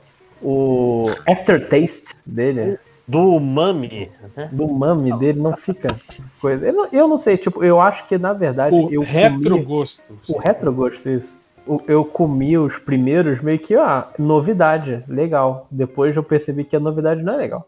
É bom, bom são as É coisas. tipo o aquela fanta de, fanta de melão, né? É tipo essas. Sim. Você dá o primeiro gole e fala, é, é, né? E aí. O Mas resto- ó, picolé de melão ainda é muito bom. Melona, saudades de melona. Se ele não custasse 10 reais um picolé fuleiro, eu tomaria muito mais. Alguém provou o Fanta Maracujá? Já, Sim. já. Eu nunca cheguei a encontrar. Ih, eu me amarro. Caralho, eu fiquei viciado uma época, era um problema. Minha família ficou preocupada. Quanto maracujá. E a, e a de melão, você tomava também, cara? De melão, eu, eu, eu não lembro, mas eu ia tomar com certeza. Essas porras escrotas eu me amarro em todas. Nossa Porra, senhora. Dr. Pepper, Caruso. Dr. Liberdade. Pepper, eu sou vice. Eu adoro Não, Dr. Pepper. não, é Puta horroroso, merda. vai. Quando eu viajo, eu volto entendo carregando aquilo. Dr. Pepper escondido na mala. Dr. Pepper. Caraca. Dr. Pepper com sabor de mas não é proibido carregar líquidos? Não, Não se você é. O famoso. Você é da Globo. Isso. O famoso não É, tem. eu, eu Não, falo, eu, tipo, eu falo na, na Flórida, eu falo né? I'm, I'm from Globo. I, to whatever the fuck I want. você fala, I'm Então- a globalist. Não, tem um loophole aí, né? É, Que não. você, quando você para numa conexão qualquer, ou você dentro Ah. lá da parada do, do, do No aeroporto free ali, shop, bicho. você, É tipo na assim, lanchonetezinha, o- você o- compra. O, cara, o, o cara pobre, ele compra. O cara assim, caralho, é a primeira viagem. Não, eu vou comprar uma. uma Chegou caixa de Mariana Cabral. E revender pros amigos. O Caruso compra Dr. Pepper. É, É. muito Dr. diferente. Pepper é que tem Não, gosto de chiclete? E se É, que tem gosto meio Se de. você É como se fosse che- Cherry Coke. Se você, chegar, se você chegar e fizer isso, já pensou na hora da, da, da inspeção, o cara fala, ah, não pode carregar líquidos na mala, fala, mas não são líquidos, ele está congelado. Ai, meu Ah, Deus. e aí? O que, que o cara vai falar? E aí, Aí ele fala, fazer o quê? espere aqui um instante. Aí você se pode, pô. É. Caras, Ah, eu tenho não- um monte de, de refrigerante assim bizarro na Liberdade. Então, quando eu vou pra São Qualquer- Paulo, eu vou na Liberdade e compro do Dr. Pepper. Tem isso, lojinha. Tem que não, tomar não, na- porque. cara, presta atenção, eu sou, eu Qualquer sou de Jacarepaguá. qualquer perifa tem- Eu não faço a menor ideia das Não, coisas. mas os da Liberdade são maneiríssimos. E aí tem é, aquele suco de uva verde japonês na latinha. É, Porra, coreano, bom na verdade, mas- caralho. É coreano, Nossa, né? cara, é tão caro. É tão caro e é tão suco de uva. Ah, não, pra gente que é da Globo é barato. Eu já tô- Você eu já no camarote já. né? Eu fui, eu fui fazer stand-up no Japão, aí eu tomei Fanta pera, Fanta é, uva verde, Fanta... nossa, Aqui eu uma vez chegou- tinha uma, uma. Essas indústrias locais de refrigerante tava fazendo um refrigerante de, de açaí. Horrível. Esse era horrível. Eita, muito- eita. A ideia É, parece tem- ruim. Ó, a Mariana já tá aí, hein? Podemos começar a estatística. Cara, o Ei, pior, Mari! cara, o pior dessas nojeiras que eu já vi, ah, que eu nunca vi ninguém provando, nem o Fernando que toma as piores coisas que eu já vi na minha vida, é aquele Mountain Dew. Alguém já provou aquela merda? É Sim, Eu já, eu já provei. Ele, Eu ele nunca é provei. parece, sei lá, um negócio de É. uniforme. Parece que é pra botar no carro. Mas é É. a bebida dos gamers americanos, né, cara? Eles, eles têm essa. Eu já tomei um refrigerante que era azul, ele era de anis. Cara, Ah, é também. Eu muito ruim. Eu tomei azul? Não tomei, não. tomou um troço azul que eu lembro que eu fiquei enojada. Enojada. Eu não, eu não lembro se era refrigerante não. ou se era um negócio tipo um. Não, era um Mas drink. Um ele drink. é assim, Drink tipo, pode. tipo cor, cor de, de- aquele azul radioativo, assim, né? Isso. É tipo Césio. É um tipo esse que eu drink de passei. Césio. A- a- 37. azul, tipo Listerine, né? É, Esse exatamente. é. Eu E o coloquei gosto alguns parece no também. surubão aí. É... Colocou o que no surubão? Fantas. Agora, meu, pô, eu tenho um limite que eu, que eu gostaria de não ter, que é o Guaraná Jesus. Guaraná Jesus eu não consegui tomar um copo inteiro, começou a me dar dor de cabeça. Porque ele é Cara, muito minha-. Mas é que Muito Jesus doce. entra na sua cabeça. É. Não, pior, cara, minha, a minha sogra é do Maranhão, né? Minha, minha esposa. Aí, da primeira vez. Eu acho que alguém gente- peidou agora. Não, é o Não, é o cachorro, tá no meu colo. Ele ronca. A- aí ela veio assim: ah, meu genro, eu trouxe aqui um, uma- um pacote de Guaraná. Jesus. Ela te você." chama de meu genro? Ah, chama. Dona, Dona Graça, a gente pode demais, rapaz. Ah. Eu tro- vem cá. Eu chamo, eu chamo a minha sogra de sogrinha e ela me chama de genro. Eu não sei se ela sabe meu nome. E, e ela me deu, me deu 12 Guaraná Jesus. Eu não sei Olha o que aconteceu, porque eu ainda morava nos meus pais e eu tomei 3. Então eu não sei o que aconteceu com os outros 9. Então Mas você- talvez estejam lá.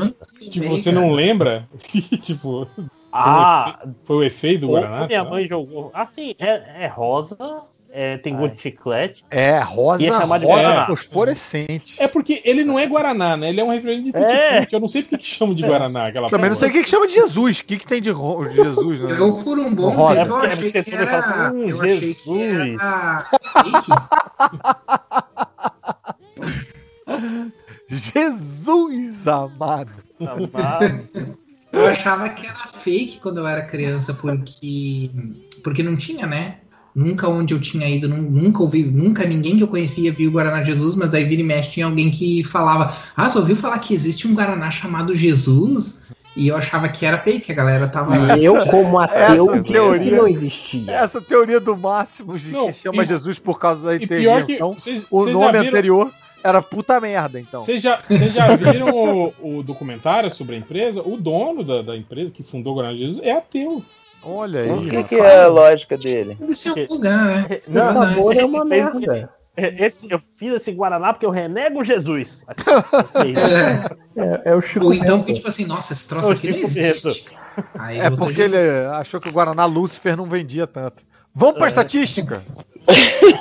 Cara, você tá impaciente. É, vamos lá, deixa eu.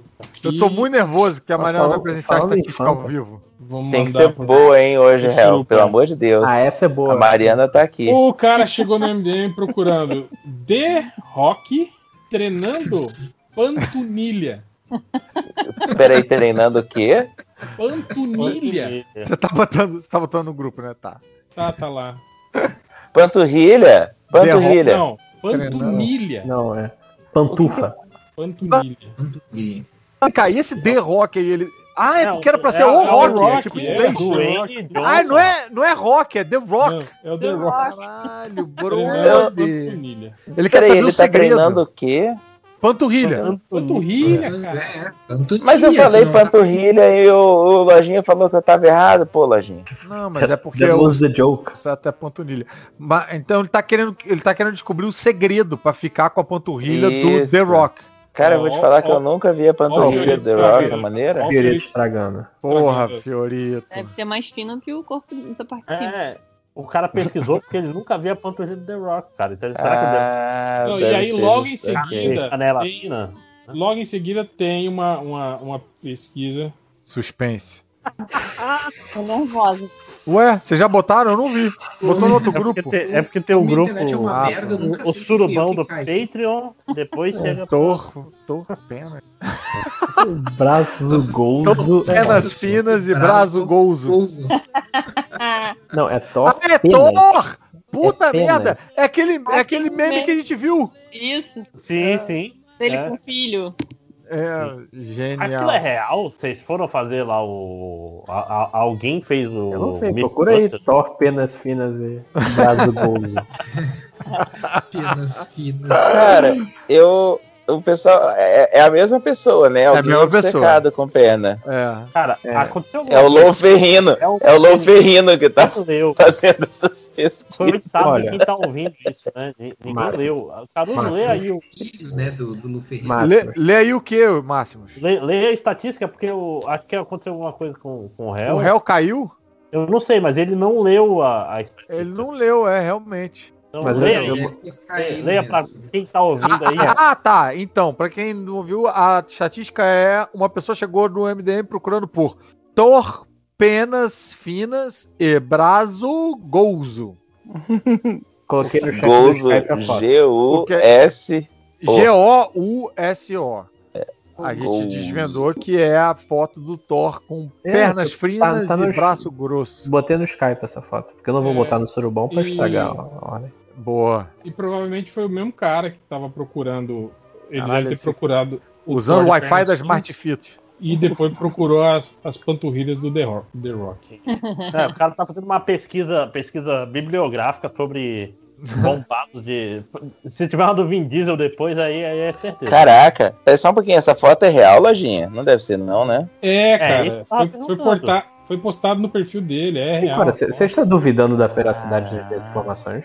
Caraca, velho. Que loucura. parece muito Photoshop safado. Parece É. demais, gente. Então, é, é que acontece. Mas tem o ângulo o também. Thor, ele provavelmente. O ângulo, momento- réu. Que ângulo que justifica isso, cara? Não, mas o que acontece? Ele, ele não pegou, ele pegou só meio martelo, ele virou só meio Thor. Embaixo é Dr. Ainda é o Donald Blake. Blake. ainda. É. Então ele é o meio Thor. E ele é manco, né? Blake. Você já viu ele segurando Eu não, eu não esperava que, que alguém fosse, fosse pegar essa.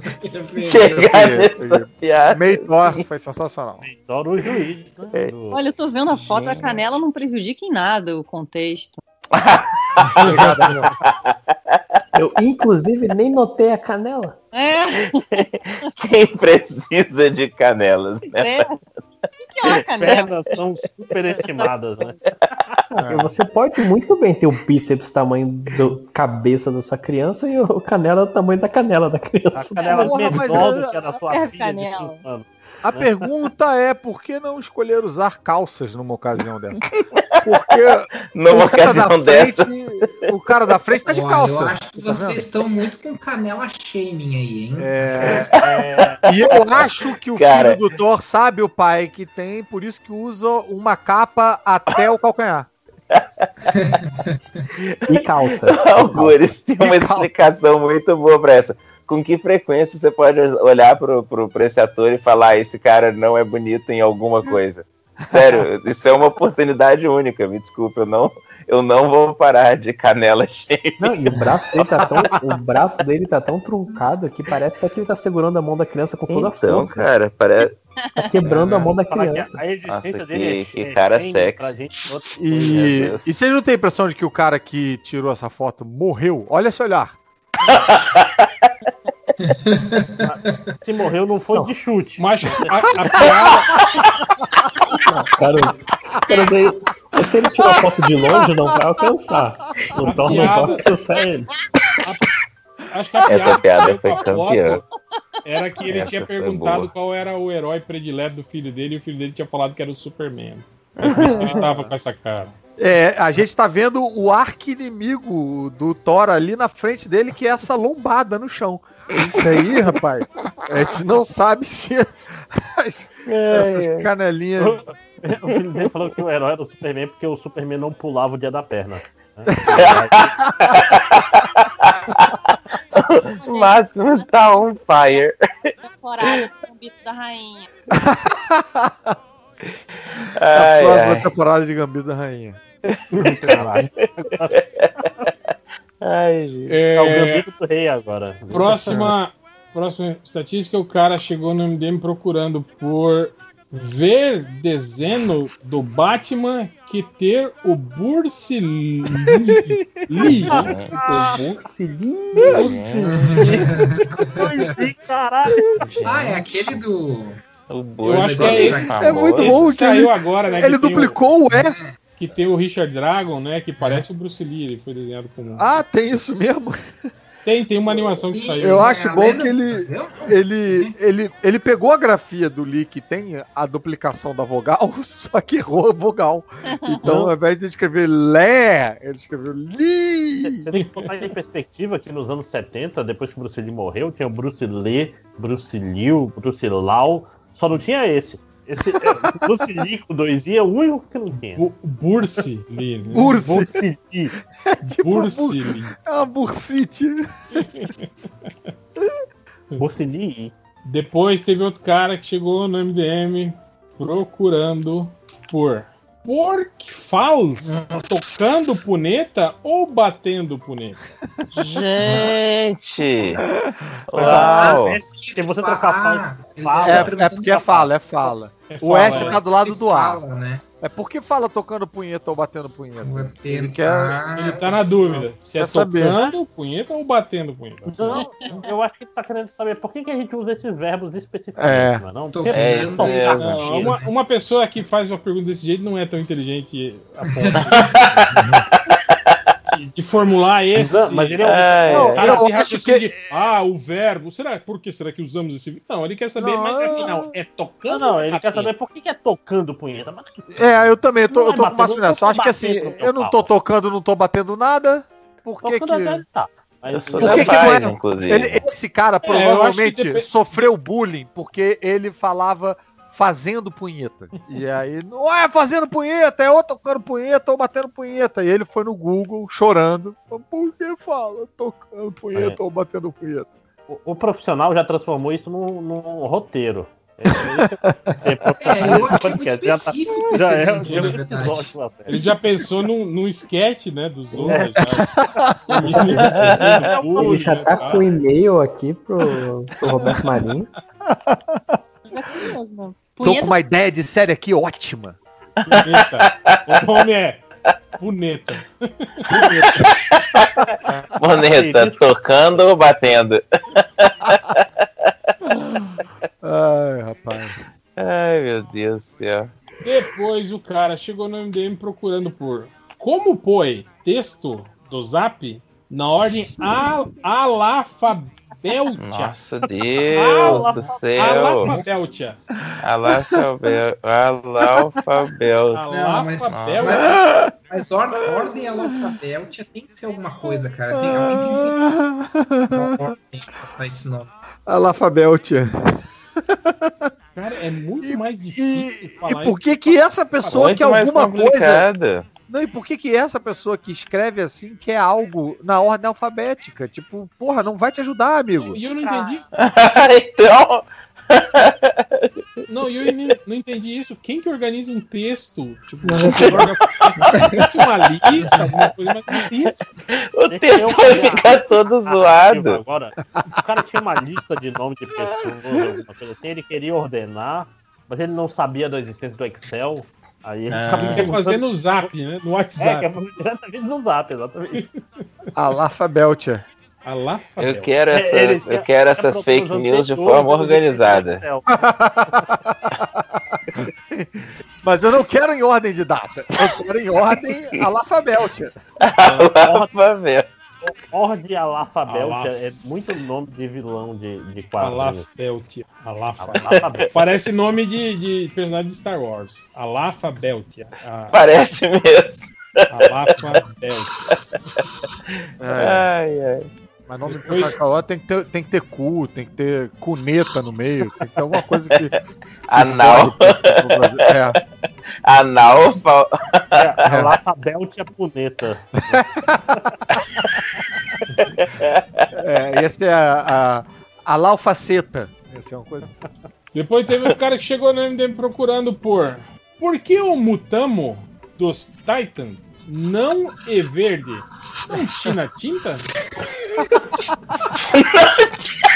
Esse aí é um, é um detet- detetive por natureza. Ele faz a pergunta e já vem. Eu acho que ele argumento. é uma pessoa preocupada em ajudar o Google, né? Tipo assim, ó, eu não tenho certeza, mas a minha teoria. Ah, isso, aí foi isso aí é o irmãozinho, cara, que perguntou pro irmão mais velho, o irmão mais velho falou, ah, vai ver, não tinha tinta. E aí ele foi. Ai, meu. Deus. Ou esse é um cara que tem uma franquia de souvenir e tá vendo uma oportunidade aí de marketing, entendeu? Tipo, pô, falta... não tinha tinta? Vou entrar em contato com eles aqui falando, ó, se vocês quiserem verde, eu tenho aqui, hein? Tem, tem um semibrilho aqui que vai ficar top. né? O mutamo dos titãs não é verde, não tinha tinta. Mas agora é uma informação que eu não sabia mesmo. No, no- na série ele não é verde, então é. Não, ele tem o cabelo. É o cabelo meio verde, é tipo um cosplayer. Porque realmente não tinha, não tinha na tinta. tinha na tinta. E ele é a cara do Yuji. Nossa. Eles, eles viram que fizeram com o Floquinho na turma da Mônica e desistiram. Ai, Ei, tá aí, Catena, Catena, que saudade. Esses caras perdem muita oportunidade, cara. Porque o, o gurizinho que fazia essa, esse remake do One Day at a Time, que tinha no Netflix. Cara, esse guri é perfeito pro Mutano, cara. Ele tem a cara do Mutano do, do George Pérez, assim. Enfim, só um comentário. Não lembro o nome Parece do... um desenho. E aí, Catena, como é que tá? Tudo Parece bem? desenho, mas eu não sei, cara. Tudo- é, pra tudo- mim, tudo bem. é perfeito, assim. Mas eu não lembro o nome dele. Catena. Catena, você tá seguindo cortes MDM, Catena? Tô, é muito bom, né? Eu, eu tô com medo que daqui a pouco, ontem. 5 horas, vai chegar. Nossa, o Catena, o Catena, uma hora e meia atrás. Eu sou corte Ele falou que daqui a E pouco. Se eu tivesse mais tempo, até tentava ajudar ele, Lojinha. Eu tô, eu tô admirado demais com o trabalho, sem sacanagem. Muito bom. O que, que eu falei, Algures? Uma hora e meia atrás tu falou no, no, no WhatsApp. Ah, Que daqui a pouco entrando. gêmeo. Esse é o problema do proletariado. É, O relógio não funciona. É. você. Outra estatística. O cara chegou no MDM perguntando: dá pra andar carro no espaço? Opa, sim. Ué, dá. Claramente não é Tem uma resposta. Eu acho que não, eu acho que é do filme novo do, do Velozes e Furiosos, que tem uma cena Ah, que eles estão no espaço. boa. Eu, eu também acho que não. E ali, ali foi o limite dele. Ali foi Não, o limite. aí. Ah, o não, cara voar, Não, beleza. deixa- O carro no espaço, não. Ali ele falou, o carro no espaço falou, não, deixa eu só conferir isso aí. Não me parece poder- verídico. Aí- Mas se eu o Tesla, o. Tesla lá não mandou o carro pro espaço? Então, Gente, a resposta é bem simples. Não tem estrada no espaço, então o carro não anda. Ele voa. É, Mas não tem um carrinho que andou lá na, na, na Lua? Tem Tem o mesmo, o Rover. Rover. Dois carros em Marte, rapaz. Mas a Lua, a, mas a Lua é, é espaço? É, né? Tem Não é não? Espaço? Ah, mas então A Terra Lua é também. Lua. Coisa a Terra- fora, a né? Terra Tá- também Tem a Terra também. Ah, foi não. eu. SpaceX É. tá com um carro do espaço conversível, Sim, sim. inclusive. Mas o carro tá preso num, fo- num foguete, né? Mas é um carro. Eu né? lembro, eu lembro que o Seth Rogen, uns anos atrás, o Seth Rogen postou no Twitter dele, eu falou assim, história real. Eu tava com anos, uns 10 anos atrás, com uma galera num lugar lá, não lembro onde, e onde tava junto o produtor do Velozes Furiosos, e chegou o momento que a gente convers- começou a conversar sobre isso. E eu lancei a brincadeira, pô, vocês podiam lançar a galera no espaço no próximo filme, né? E o produtor respondeu, ainda não. Caralho. Diz, diz ele, diz ele que essa é uma história real. É, na, na- no Mas eu nesse- não duvido, não. Não, mas nesse último Nossa. filme acontece isso. Eles, eles, Uhum. eles destroem, um- eles precisam destruir um satélite, aí eles lançam um carro com um foguete. Não, sim, mas o que o Augusto está levantando aí é que foi a ideia do maconheiro, isso aí. Não, e Ah. foi. Não, Não, não, não, o que eu tô dizendo é que o. Não, não, não, o pior, o pior não foi isso. O pior foi o maconheiro ter falado isso pra falar de zoeira. E o cara ter falado, não, agora não. tipo assim, Exato. eles É. já tinham. Já tinham Ele tá construindo isso. Considerado. Dez- coisa de 10 anos Gente. atrás o cara já tava pensando nisso. Stephen Rodin é maconheiro? O quê? Como assim? Ele, Logo, ele lançou, ele lançou uma marca de maconha. Furiosos, sacou? Tipo, vai ter um multiverso Velozes e. Furiosos. Ah, Vai já. ter a Guarda Imperial Shiar chegando com Cara, e Eu vou. Cara, é eu acho. Eu não vou falar 10 anos atrás, mas pelo menos uns 8 anos atrás, o Daniel Werneck começou a comentar as coisas. O Werneck e o Lipão, o, o, o Luiz Felipe Garrocho. Sobre algumas coisas do Velozes e Furiosos, a gente começou a desenhar o que a gente achava que ia ser o próximo filme da franquia. E a gente tava exagerando as coisas, falar, ah, eles vão começar a voar, e aí eles vão no inferno buscar o colega deles, e aí aparece um filme com um cara que tinha morrido de volta e tal. A gente, caraca, gente, sério mesmo. Esse povo realmente. Ai, as coisas mais idiotas que a gente pensa. É impressionante. É, voltando para estatísticas, o cara chegou no MDM procurando por verdade tem, verdade tem foto do ato, Atote que faz Venom pelado? Ah, tem um filme. Queria, um filme, queria. amigo. Bacana, é bacana que assim, ele não, ele não pediu a foto, ele não tá procurando a foto, não. É verdade. Ele só quer saber se tem mesmo. É um jeito muito sonso de procurar foto de homem pelado no Google. O Google responde só Claro, né, ou se- falso. É. Rapaz, eu só legal. perguntei se era verdade, aí apareceu ali na minha frente, eu tive que Catena, a puneta. Joguei, tem a, o joguei a isca. Peguei a manjola. Oi? Tem o Bronson. O Bronson começa com ele andando pelado. O Charles Bronson? fez Não, o nome do filme é Bronson. óleo. Ah, pensei que era a manjola do Charles Bronson. ia- Já ia olhar aqui. Difícil de matar. No, no Bronson, duro de é matar, né? Ele tá mais, ele tá mais grande. como- O que? Ah, o Duro de Matar do Charles o- Bronson? Não, não, tô falando do, do, do Venom. manjola. Ah, Do Venom. Que ele Não tá. entendi, gigantesco. Márcio. Não entendi isso. É, mas eu acho que naquele filme que ele faz luta, que ele é lutadorzinho de MMA lá, eu acho que ele tá. Que ele, eu acho que foi o filme que, que eu vi que ele tava mais Pelado. bombado. Mais assim. malhado? aham. É. Não, cara, esse Bronson, ele tá. Ele tá. Não, é- não, meio- mas ele é- ele ele- parece. Ele é meio gordo. aqueles assim, cara- aqueles cara forte assim- e meio, meio gordo. É, mesmo. É, é tipo, tipo aqueles caras do começo do, do Sim, sim. século XIX lá, né? esse do MMA, o que ele luta com o irmão dele no final? É. O, o irmão dele é treinador dele. Não. Warrior? Não, não, ele É, luta com o irmão. luta Esse com o filme é irmão. legal, cara. eu Ah, tá. Acho que eu vi, eu vi isso aí. O treinador é o pai deles, que é o Nick Note, que era um pai ausente. Nick Note. É o papel que o Nick Note faz em um monte de filme. É. O Nick Note não foi o pai do Bruce Banner? Inclusive na vida Foi, real, foi. né? É o Pai ausente. Inclusive na vida real. Pai ausente alcoólatra. É. E é por isso que ele tem esse nome, porque ele só manda bilhete pros filhos. Eu pensei falar que ele Eu pensei que ninguém Note. note ele. Gente, Ai, meu Deus. É, voltando para as estatísticas, o cara procurou por anime que o cara fala Wapau quando lutas. Uau. Pera aí. Quando, lutas? Uapau! Uapau! Uapau! Uapau! O que, que é isso? Que anime é esse? Não sei, cara. Eu não, não sou. Caralho, Mas parece ótimo. Enter fazendo barulho de chicote. Provavelmente não é o- exatamente o Wapau. Deve ser um- algo parecido com isso. Ah, o Bruce Lee fazia os wapau, wapau. A gente, tá. Deve ser o Wapau ou alguma coisa assim, que também tá errado. Deve ser um Pokémon essa merda. Será que não é o Golias? Ah, fala, opa! Uepa! Golias. Um, dois, três. Ai, ai, ai. É o Golias Lavinda Louca. E pra terminar, temos o cara que procurou por. Senal, voa, voa aí, cuzal. Voa no meu caralho. Falando pro Super Mario.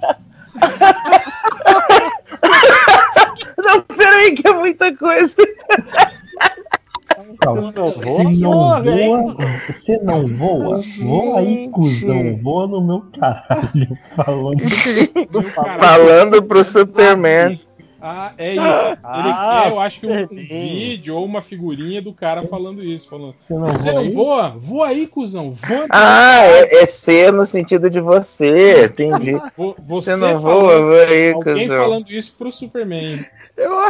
Gente, é a continuação da Você não vive numa caixa de papelão. Qual que é? Qual que é o da caixa de papelão? Essa eu não peguei. É, você não, vi, você não sabe como é viver numa caixa de papelão. com barra corte fa- faca 15 MDM. Caralho. Você não voa? Voa aí, cuzão. Voa no meu caralho. Essa Pô, a gente precisa fazer uma figurinha disso, gente. Vamos lá, Essas vamos trabalhar frases-. Essas Ah, precisa. frases são excelentes. Você não voa? Ponto de interrogação. Voa aí, caralho. Aí, aí a pergunta é: quem é mais maneiro na figurinha que o 5 horas vai criar? Tá falando essa frase: Lex Luthor ou Batman? Eu pensei no mendigo que vive na caixa de papelão. Caralho, referência, meu amigo. É isso aí. Já tá surgindo uma história aí, hein? Já tem uma história. É, se você não sabe o que é ver uma caixa de papelão, o super-homem deu, deu aquela lição de moral. Não tinha uma outra antigona também do. Do... Se o super-homem é fodão, quero ver lutar com a capivara. Carapaca. Carapaca, era. Carapaca. Mas a- a- a- o enunciado era engraçado também, que era uma coisa tipo. Que eu não tô lembrando mais como é que era. Se o super-homem é, é bom mesmo, quero ver em Carapaca, era uma coisa assim. Porra, queria lembrar essa. O ouvinte vai lembrar. Do meu caralho. É, é, é muito específico. assim. Não, e eu acho bacana que tem, tem várias etapas, porque só o, o super-homem, vou aqui no meu caralho, já funciona. Mas tem toda uma, tem toda é uma um construção. vou aqui então, já era, já dava. né? Sério, voa. Voa aí, cuzão. Voa no meu caralho. São muitas etapas pra você conversar com alguém que age na velocidade da luz. É, é- é a pessoa que vai xingar, mas tá construindo o raciocínio enquanto tá xingando. Você não voa? Voa aí, cuzão. Voa aqui no meu caralho. Sem falar que, cara, o super-homem voando no seu caralho é extremamente prejudicial pra você e pro seu caralho. Complicadíssimo. É, não- você não sai ganhando essa luta. Não, mas não é, não é o Superman no caralho. É o cara. É voa no meu caralho falando pro Superman. Então, é uma ordem. É uma Não, ordem. não. Voa aqui. É, então, é isso. É o Superman, voa aqui no meu caralho. Tem, tem que decupar. A pessoa tá falando voa no meu caralho, falando para o Superman. Cara, Isso, mas, é. mas, mas isso aí é muito aquilo mesmo. Do, do- eu, eu fecho com 5 horas. Parece muito o mendigo que tava lá na caixa de papelão. falou sobre isso. Aí o Superman falou alguma merda. Falou: Ah, você não voa? Voa aí. Voa, voa aí. Tipo assim, vai embora. Não, então voador, voa voa aqui meu caralho. Tipo, ah, Você não é um voador. Quem é o mendigo da caixa de papelão? Qual é a desse estatística aí que eu não? Eu achei que você sabia do que a gente tava falando. Você não, Não, sabe eu, eu, eu 70% das vezes eu não sei do que vocês estão falando. É que tem, tem, um, tem um desenho da Liga que o Superman fala sobre como é como é difícil ele viver entre os humanos, né? Que é, é como se fosse um mundo de papelão, que ele tem que se conter o tempo todo para não destruir as coisas. E aí alguém Tava foi, usando Darkseid, né? Alguém foi procurar É, ele fala Isso, isso e gerou mesmo. uma estatística do tipo, é, ele botou assim, você não sabe como é viver numa caixa de papelão, Superman. Só que, tipo assim, era. Provavelmente você não sabe como é viver num mundo de papelão e Superman, que é o cara que. O autor da frase é, É, o só Superman. que ficou- a gente juntou tudo e ficou como se alguém tivesse falando pro Superman e ele não sabe como é viver numa caixa. Assim, Pô, deve ser um mendigo que mora numa caixa de papelão. E tá falando, ah, E aí, E aí os 5 horas foi lá e tatuou isso aí. Essa é tatuagem da Ai, caralho. O E mais essa, porra, estatísticas é isso, né, cara? É a gente E imaginar. essa, essa é a história que o Mark Miller nunca escreveu do Super-Homem. essa aí, essa aí derruba Ai, qualquer. E é a minha bio do Twitter, isso. Sempre foi. Não sabe o que é vir no caixa de papelão Superman. E, não, e tem todo um sentido foda pra você, Catena, porque era naquela época que você tava num perrengue do caralho, assim, né? E então, as pessoas faziam muito, falavam que era o, era o Catena É. falando sobre. Falando sobre. Agora, tem, o- tem o contra-meme dessa figurinha que o 5 Horas é, é, criou, que é um super-homem de brinquedo dentro de uma caixa de papelão. E aí agora ele sabe o que é viver numa caixa de papelão. Ele só sabe o que é. Superman. É, e, e Ah, essa é história. Parece Mas- que o jogo virou, na verdade. É isso, terminei por aqui. Quando você quiser, Lojinha, pode parar a gravação.